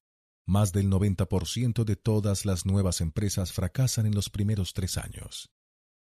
Para cualquiera que tenga siquiera una pizca de espíritu competitivo, sobre todo para alguien que se define a sí mismo como emprendedor, las manos en la cadera, pecho fuera, ligeramente ladeado el cuerpo, tales probabilidades abrumadoras de fracaso no resultan intimidatorias, solo sirven para echar más leña al fuego. La estupidez de pensar que formas parte de la reducida minoría de los que realmente conseguirán sobrevivir a los tres años y que resistirás a pesar de no tener ninguna probabilidad, forma parte de lo que hace que los emprendedores sean lo que son. Personas impulsadas por la pasión y por una irracionalidad absoluta. Transcurrido el primer año lo celebramos. No habíamos ido a la ruina, habíamos superado las adversidades, estábamos viviendo el sueño. Pasaron dos años y luego tres. Todavía no estoy seguro de cómo lo hicimos. Jamás habíamos implantado ningún sistema ni ningún proceso decentes, pero al cuerno con eso, habíamos destrozado las estadísticas. Yo había alcanzado mi meta, y eso era lo único importante. Ya era un orgulloso miembro de un muy reducido grupo de personas que podía decir, con las estadísticas en la mano, que era un pequeño empresario estadounidense. El cuarto año resultó ser muy diferente. La novedad de ser un emprendedor se había disipado. Ya no adoptaba la pose de George Reeves. Cuando me preguntaban qué hacía, ahora le decía a la gente que me dedicaba al asesoramiento de posicionamiento y estratégico. Ya no era tan emocionante y sin duda ya no se parecía a una gran carrera. Ya no era un objetivo apasionante, solo era un negocio. Y la realidad es que el negocio ya no parecía tan prometedor. Nunca tuvimos un éxito galopante. Nos ganábamos la vida, sí, pero poco más. Teníamos algunos clientes incluidos en la lista de Fortune 500 e hicimos un buen trabajo. Yo era meridianamente claro sobre lo que hacíamos y podía decirte en qué éramos diferentes, explicarte cómo lo hacíamos. Al igual que todos los demás participantes en el juego, Trataba de convencer a los posibles clientes de nuestra manera de actuar, de en qué éramos mejores, de que nuestra manera era única. Y eso era un trabajo difícil. Lo cierto es que vencimos a las estadísticas gracias a mi energía, no a mi agudeza empresarial. Pero no tenía la energía para mantener esa estrategia el resto de mi vida. Era lo bastante consciente para saber que si la empresa tenía que sostenerse a sí misma, necesitábamos unos sistemas y unos procesos mejores. Me sentía increíblemente desmoralizado. Desde un punto de vista intelectual podía decirte qué era lo que teníamos que hacer, solo que me veía incapaz de hacerlo. En septiembre de 2005 estaba más cerca de lo que había estado nunca, si es que no lo estaba ya, de sumirme en la depresión más absoluta. Toda mi vida había sido un tipo bastante alegre, Así que el mero hecho de sentirme infeliz ya era bastante malo en sí. Pero la cosa era mucho peor. La depresión me puso paranoico. Estaba convencido de que me iba a la ruina, convencido de que me iban a echar de mi piso. Estaba seguro de no gustarle a nadie de los que trabajaban para mí, y de que mis clientes sabían que era un fraude. Pensaba que todas las personas que conocía eran más inteligentes que yo, que todos con los que me cruzaba eran mejores que yo. Cualquier energía que me hubiera quedado para sostener la empresa estaba ahora dedicada a apuntalarme a mí mismo y a fingir que me iba bien. Sabía que para que todo cambiara tenía que aprender a organizar mejor las cosas antes de que todo se fuera al garete. Asistí a conferencias, leí libros y pedí asesoramiento sobre cómo conseguirlo a amigos que habían tenido éxito. Todos los que recibí eran buenos consejos, pero no podía oírlos. Me dijeran lo que me dijesen, lo único que era capaz de escuchar es que lo estaba haciendo todo mal. Tratar de arreglar el problema no me hizo sentir mejor, antes al contrario, me sentía desamparado. Se me empezaron a ocurrir cosas desesperadas, a tener pensamientos que para un empresario son casi peor que el suicidio. Pensé en buscar empleo. De lo que fuera, de cualquier cosa que me ayudara a detener la sensación de fracaso que me embargaba a diario. Ese año recuerdo ir a visitar a la familia de mi futuro cuñado por acción de gracias. Sentado en el sofá del salón de la casa de su madre, la gente me hablaba, aunque en ningún momento oí una palabra. Si me hacían alguna pregunta solo respondía con tópicos. En realidad no sentía ningún deseo, o ni siquiera tenía ya capacidad para entablar una conversación. Fue entonces cuando me di cuenta de la verdad. Pese a las estadísticas, era un fracasado. Como universitario especializado en antropología y estratega en el mundo de la mercadotecnia y la publicidad, siempre había sentido curiosidad acerca de las razones para que la gente hiciera las cosas que hacía. En los inicios de mi trayectoria profesional, empecé a sentir curiosidad por esos mismos asuntos en el mundo real. En mi caso, el de la mercadotecnia de las empresas. Circula una vieja creencia en el sector acerca de que el 50% de toda la publicidad da resultado. El problema estriba en saber qué 50% es el que funciona. Siempre me asombró que tantas empresas desarrollaran su actividad con tamaño o nivel de incertidumbre. ¿Por qué querría alguien dejar el éxito de algo que cuesta tanto y habiendo tanto en juego, a expensas de un lanzamiento de moneda? Estaba convencido de que, si había una parte de la publicidad que funcionaba, sería posible descifrar la causa. Todas las empresas con idénticos recursos tienen el mismo acceso a las mismas agencias, al mismo talento y a los mismos medios de comunicación. Entonces, ¿por qué una publicidad funciona y otra no? Era algo que había visto permanentemente cuando trabajaba en una agencia de publicidad. En condiciones relativamente iguales, el mismo equipo podía crear una campaña que tendría un éxito enorme un año, y luego, al año siguiente, crear algo que no daría ningún resultado. En lugar de centrarme en la parte que no funcionaba, decidí prestar atención a la que sí, a fin de descubrir qué es lo que tenían en común. La buena noticia para mí fue que no había gran cosa que estudiar. ¿Cómo ha podido Apple superar sistemáticamente a sus competidores una y otra vez? ¿Qué hizo también Harley Davidson, que pudo generar un seguimiento de personas tan fieles como para tatuarse un logotipo empresarial en el cuerpo? ¿Por qué a la gente le gusta tanto Sowebs cuando en realidad no es tan especial? ¿No? Al intentar codificar por qué funcionaban, creé un sencillo concepto que denominé el círculo dorado. Pero mi pequeña teoría quedó enterrada en los archivos de mi ordenador. Solo era un pequeño proyecto piloto, sin una aplicación real, solo algo que me pareció interesante. No fue sino meses más tarde cuando conocí en un acto a una mujer que se interesó por mis puntos de vista acerca de la comercialización. Victoria Duffy Hopper se crió en una familia de académicos y desde siempre también se había sentido fascinada por la conducta humana. Ella fue la primera que me habló del sistema límbico y de la neocorteza. Lo que me contó me picó la curiosidad y empecé a leer acerca de la biología del cerebro. Y fue entonces cuando hice el verdadero descubrimiento. La biología de la conducta humana y el círculo dorado coincidían a la perfección. Aunque lo que estaba tratando de comprender era por qué algunas campañas de comercialización funcionaban y otras no, había tropezado con algo inmensamente más profundo y descubrí por qué las personas hacen lo que hacen. Fue entonces cuando me di cuenta de cuál era la verdadera causa de mi estrés. El problema no era que no supiera qué hacer ni cómo hacerlo. El problema era que había olvidado el porqué. Había sufrido lo que ahora conozco como grieta y tenía que descubrir de nuevo mi porqué.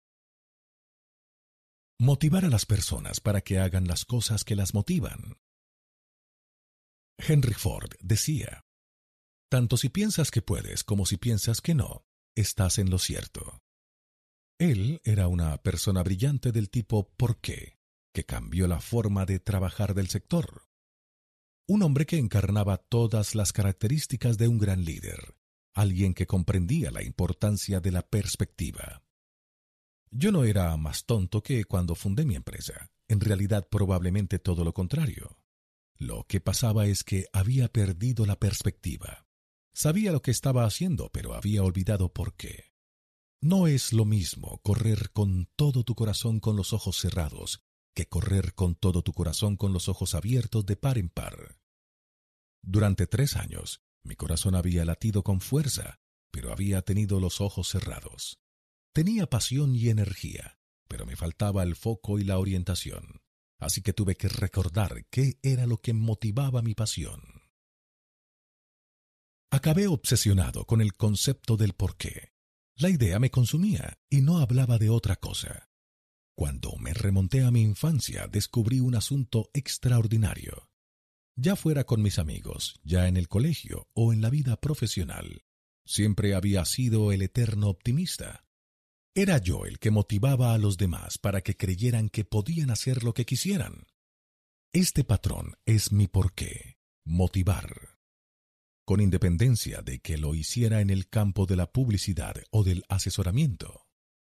Daba igual la clase de empresas con las que estuviera trabajando o los sectores en los que interviniera. Motivar a las personas a hacer las cosas que los motivan, para que juntos podamos cambiar el mundo.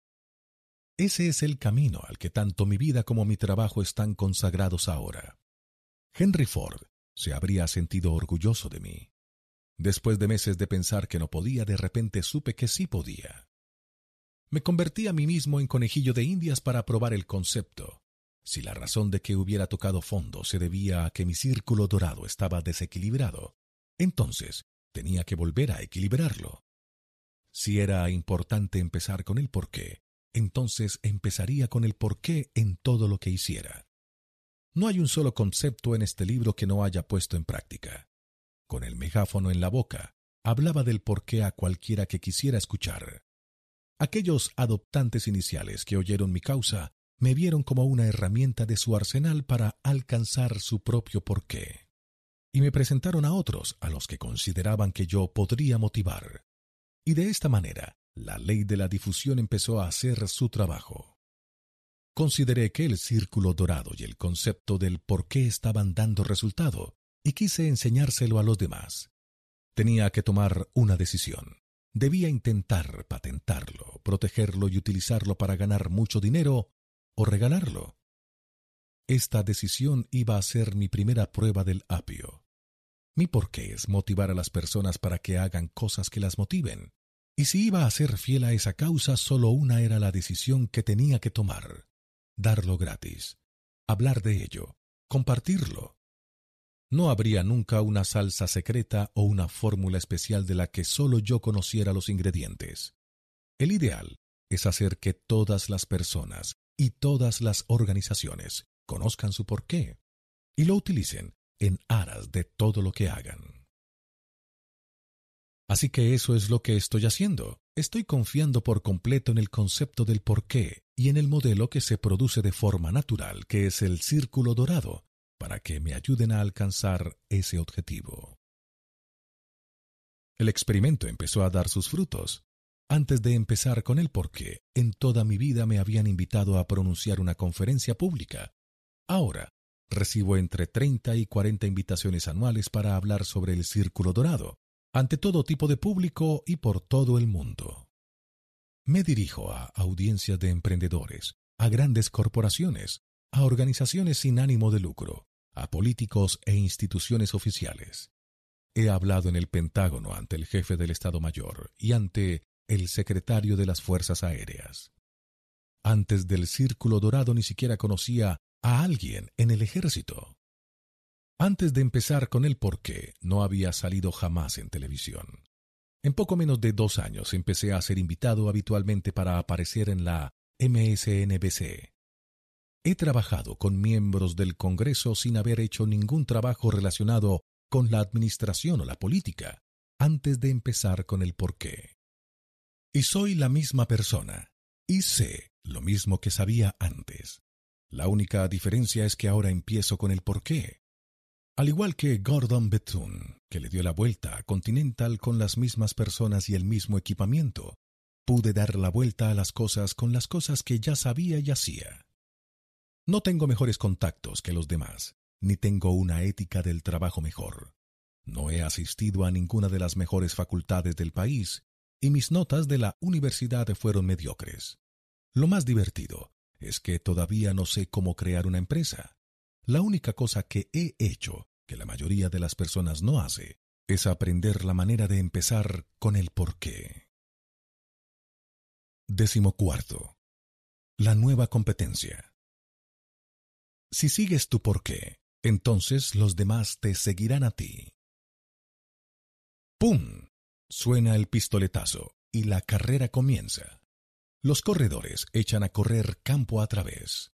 Llovió el día anterior y el suelo sigue empapado. Hace frío. Es un día perfecto para correr. La línea de corredores no tarda en formar un pelotón, y como si fuera un cardumen de peces, se hacen uno se mueven como un solo individuo. El pelotón establece un ritmo para maximizar su energía durante toda la carrera. Al igual que en cualquier carrera, al cabo de un breve periodo de tiempo los más fuertes empezarán a tomar la delantera y los más débiles a rezagarse. Pero no Ben Comen. Ben Comen se ha quedado atrás en cuanto sonó el pistoletazo de salida. No es el corredor más veloz del equipo. En realidad, es el más lento. Jamás ha ganado una sola carrera en todo el tiempo que lleva en el equipo de campo a través del Instituto de Hanna. Ben, para que lo entiendas, tiene parálisis cerebral. La parálisis cerebral, una enfermedad que suele estar provocada por complicaciones habidas durante el parto, afecta al movimiento y al equilibrio de las personas.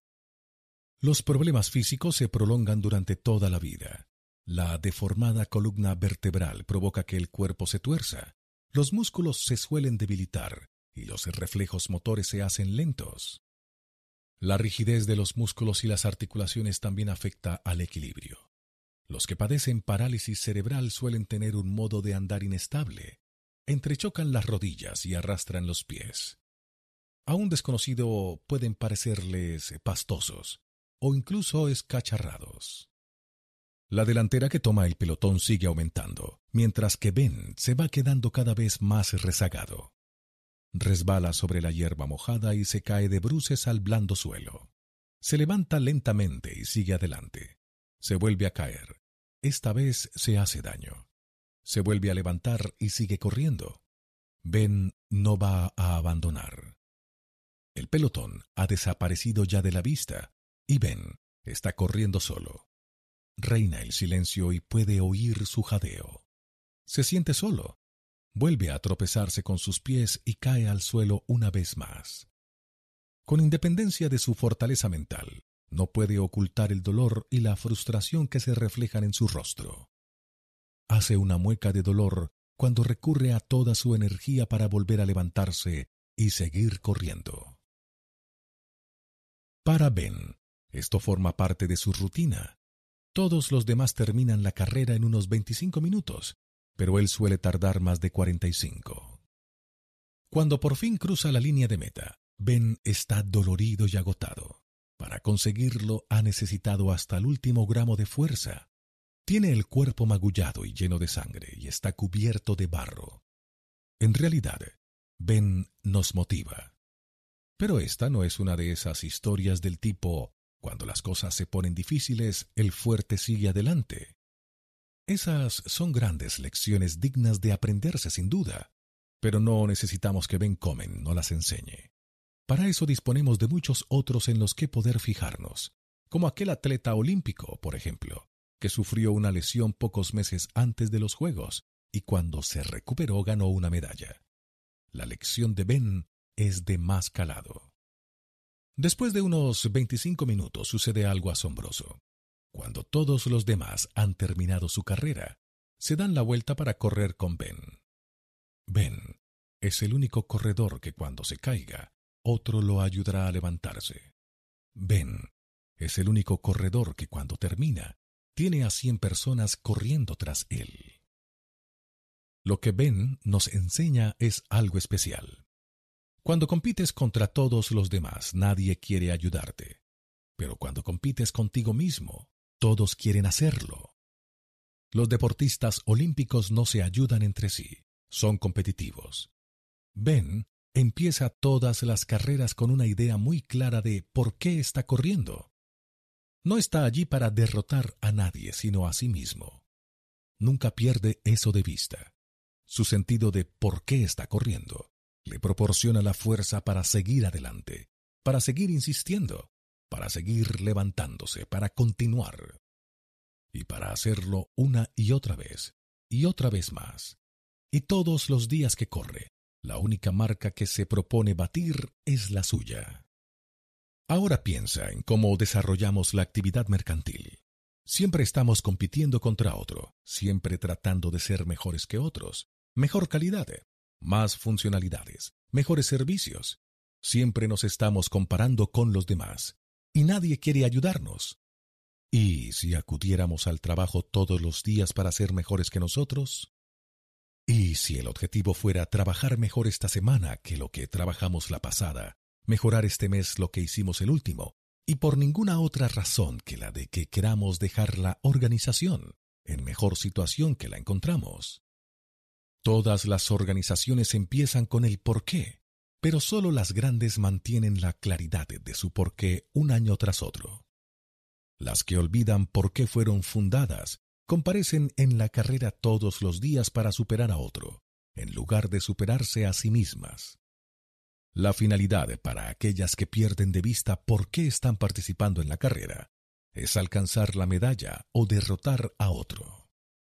Y si la próxima vez que alguien nos preguntara, ¿quién es vuestra competencia? respondiéramos, ni idea. Y si la próxima vez que alguien insistiera, bueno, ¿y qué es lo que hacéis mejor que la competencia?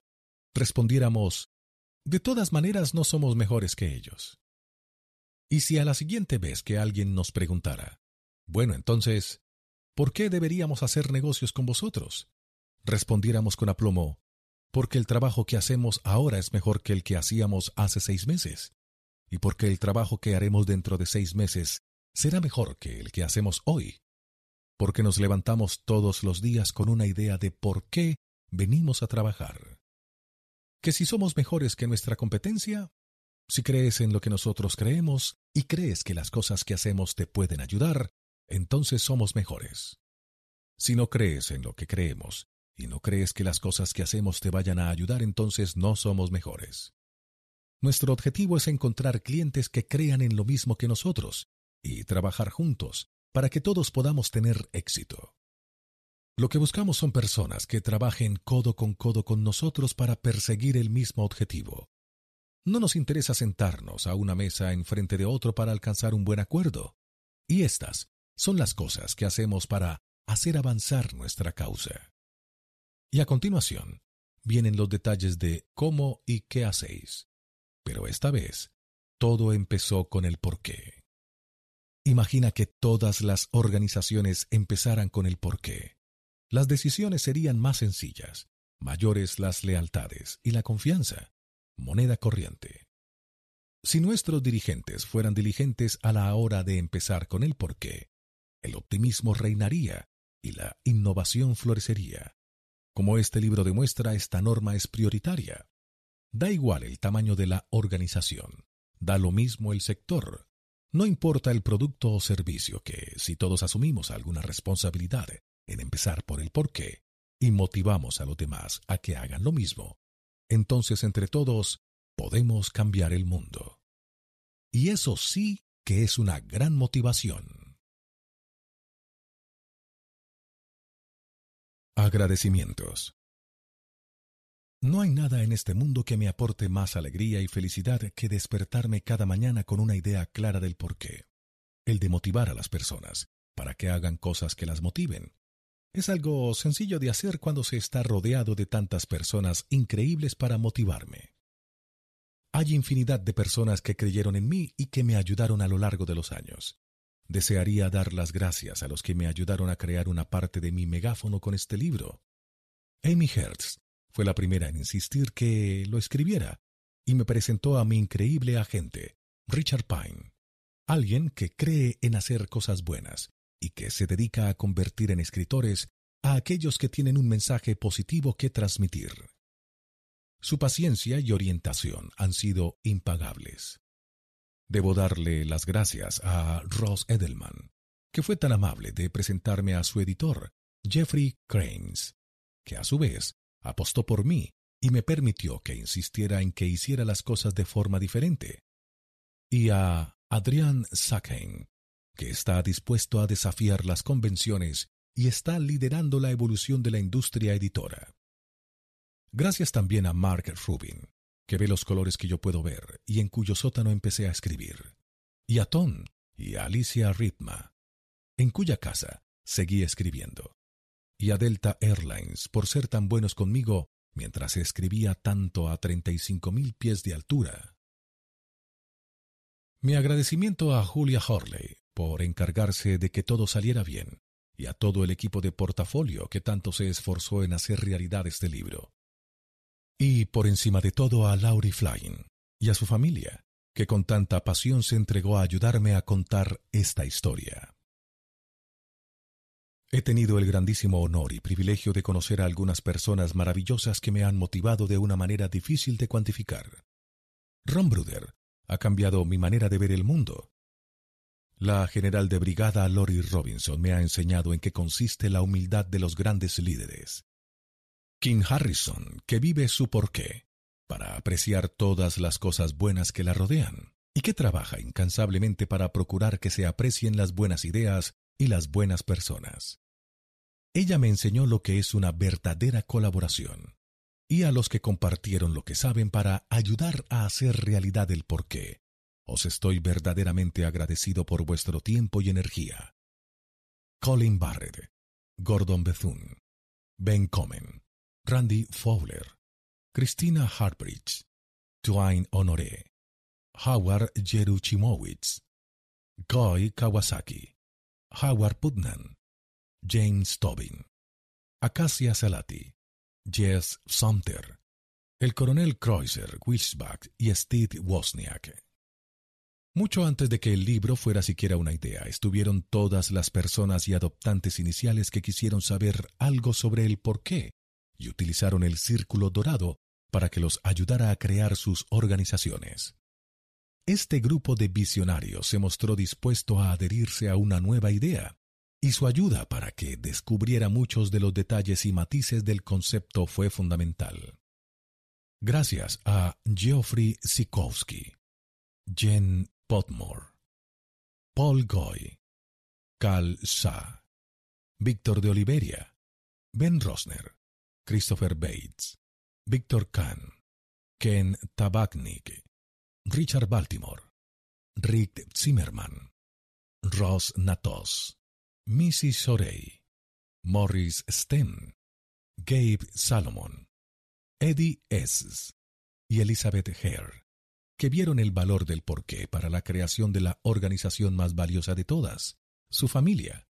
Gracias también a Fran Biederman Gross, que no solo es un adoptante inicial, sino que se tomó infinidad de molestias para adoptar su porqué en todos los aspectos de su vida, animando también a los demás a conocer el suyo gracias a la congresista Stephanie Herseth Sandlin, al congresista Paul Hollis y a la congresista Alison Swartz, por lo mucho que me aportaron y por seguir devolviendo a los demás con semejante pasión. A lo largo de los años ha habido personas que me dieron una oportunidad y me ayudaron a impulsar mi causa. Mi agradecimiento para Trody Baldwin, directora del programa de posgrado en Comunicaciones Estratégicas de la Universidad de Columbia, un programa fantástico. A Jim Berrien, que confió en mí.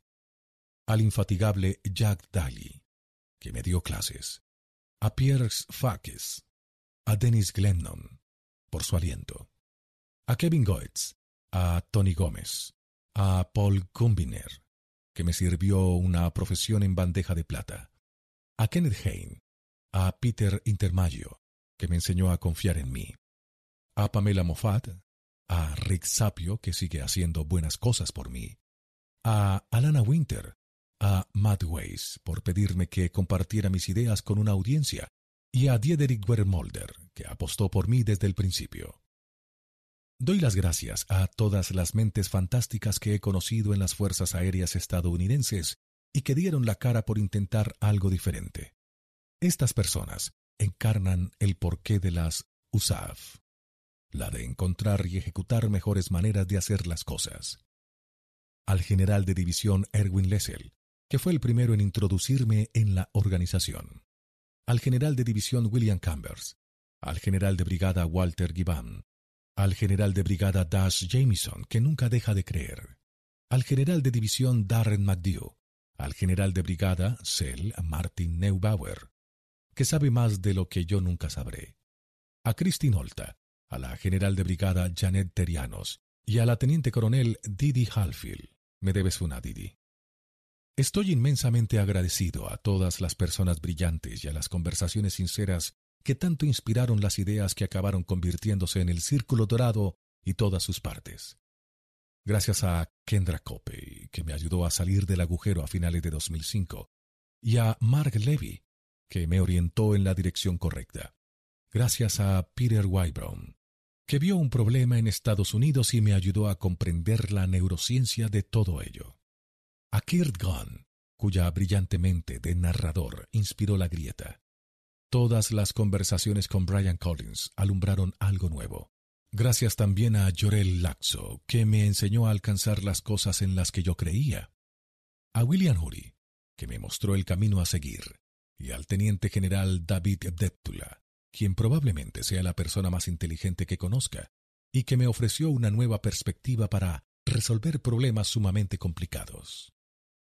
Mi comprensión del porqué sería incompleta sin las conversaciones, la ayuda y el apoyo de Nick Askew, Richard Baltimore, Christopher Bennett, Christine Betts, Ariane de Bomboisin, Scott Bornstein, Tony Comsa, Bimal Dugal, Douglas Fierstein, Nathan Frankel, Jinan Glasgow, Cameron Herold, John Hitler, Maurice Caspi, Peter Laurer, Kevin Langley, Nick Lemon, Seth Eliot, Bruce Lowe, Cory Looker, Carl y Eiji Mallory, Peter Martins, Brad Meltzer, Nell Merlino, Ali Miller, Jeff Morgan, Alan Remer, Pamela y Nick Rodity, Ellen Rohr, Lance Plade, Jeff Ronstein, Brian Scudamore, Andy Siegel, John Stempleton, Rudy Vidal, los cursos de la reunión de titanes de 2007 y 2008 y el inigualable Ball of Mystery. Gracias a mi difunto abuelo, Imre Claver, que me enseñó que es más divertido ser un poco excéntrico que ser completamente normal. A mis padres Steve y Susan Sineg, que siempre me animaron a seguir mi propio ritmo. Y a Sara, mi extraordinaria y excepcional hermana, aprecia que siga con la cabeza en las nubes, pero que me asegure de tener los pies en la tierra. Hay algunos libros y autores que con el paso del tiempo me han estimulado, dado ideas y ofrecido nuevas perspectivas. Las obras de Ken Blackchar, de Tom Friedman y de Seth Godin, The Starfish and the Spider, La araña y la estrella de mar, la fuerza imparable de las organizaciones sin mandos, de Ori Braffman y Rod Beckmstrom. First break all the rules. Primero rompa todas las reglas, las claves que distinguen a los mejores directivos. De Marcus Buckingham. Good to Great. Empresas que sobresalen. De Jim Collins. The Seven Habits of Highly Effective People. Los siete hábitos de la gente altamente efectiva. Lecciones magistrales sobre el cambio personal. De Stephen Covey. The Four Hour Work. De Tim Ferriss. Never Eat Alone. Nunca comas solo. Claves del networking para optimizar tus relaciones personales, de Kate Ferrazzi. Y Mid, la empresa Emid de Michael Gerber. The Tipping Point y Ouliers, fuera de serie, porque unas personas tienen éxito y otras no, de Malcolm Gladwell. Caos, la creación de una ciencia, de James Blake. Emotional Intelligence, la inteligencia emocional de Daniel Goleman. Made to Stick, Ideas que pegan, de Chip y Dan Head. Who Moved My Cheese? ¿Quién se ha llevado mi queso? ¿Cómo adaptarnos a un mundo en constante cambio? de Spencer Johnson, MD. The Monk and the Riddle, de Randy Commissar. The Five Dysfunctions of a Team. Las cinco disfunciones de un equipo. Un inteligente modelo para formar un equipo cohesionado y eficaz, de Patrick Lencioni. Freakonomics de Stephen D. Levitt y Stephen G. Dobner. Fish. La eficacia de un equipo radica en su capacidad de motivación de Stephen London, Harry Paul, John Christensen y Ken Blancard. The Naked Brain de Richard Restag. Authentic Happiness, la auténtica felicidad de Martin Seligman. The Wisdom of Crowds, cien mejor que uno, la sabiduría de la multitud o por qué la mayoría es más inteligente que la minoría, de James Surowiecki. The Black Swan, El Cisne Negro, El impacto de lo altamente improbable, de Nicolás Taleb. American Mania, de Peter Wybrow, MD. Y el principal libro que todo el mundo debería leer, el libro que nos enseña que no podemos controlar las circunstancias que nos rodean, y que lo único que podemos controlar es nuestra mentalidad. El hombre en busca de sentido, de Víctor Frank. Deseo dar las gracias especialmente a todas esas personas que se han unido a esta causa y trabajan para motivar a los que los rodean. Agradezco todos los correos electrónicos y notas que me enviáis. Las guardo todas como recordatorios de que se necesitan muchas, muchas personas trabajando unidas para conseguir tener un verdadero impacto. Y para terminar, a todos los que leáis este libro y se los paséis a alguien que creáis le va a motivar, gracias. Sé que, si somos muchos los que nos familiarizamos con la existencia del porqué y nos esforzamos en empezar todo lo que sabemos con el porqué, podremos cambiar y cambiaremos el mundo.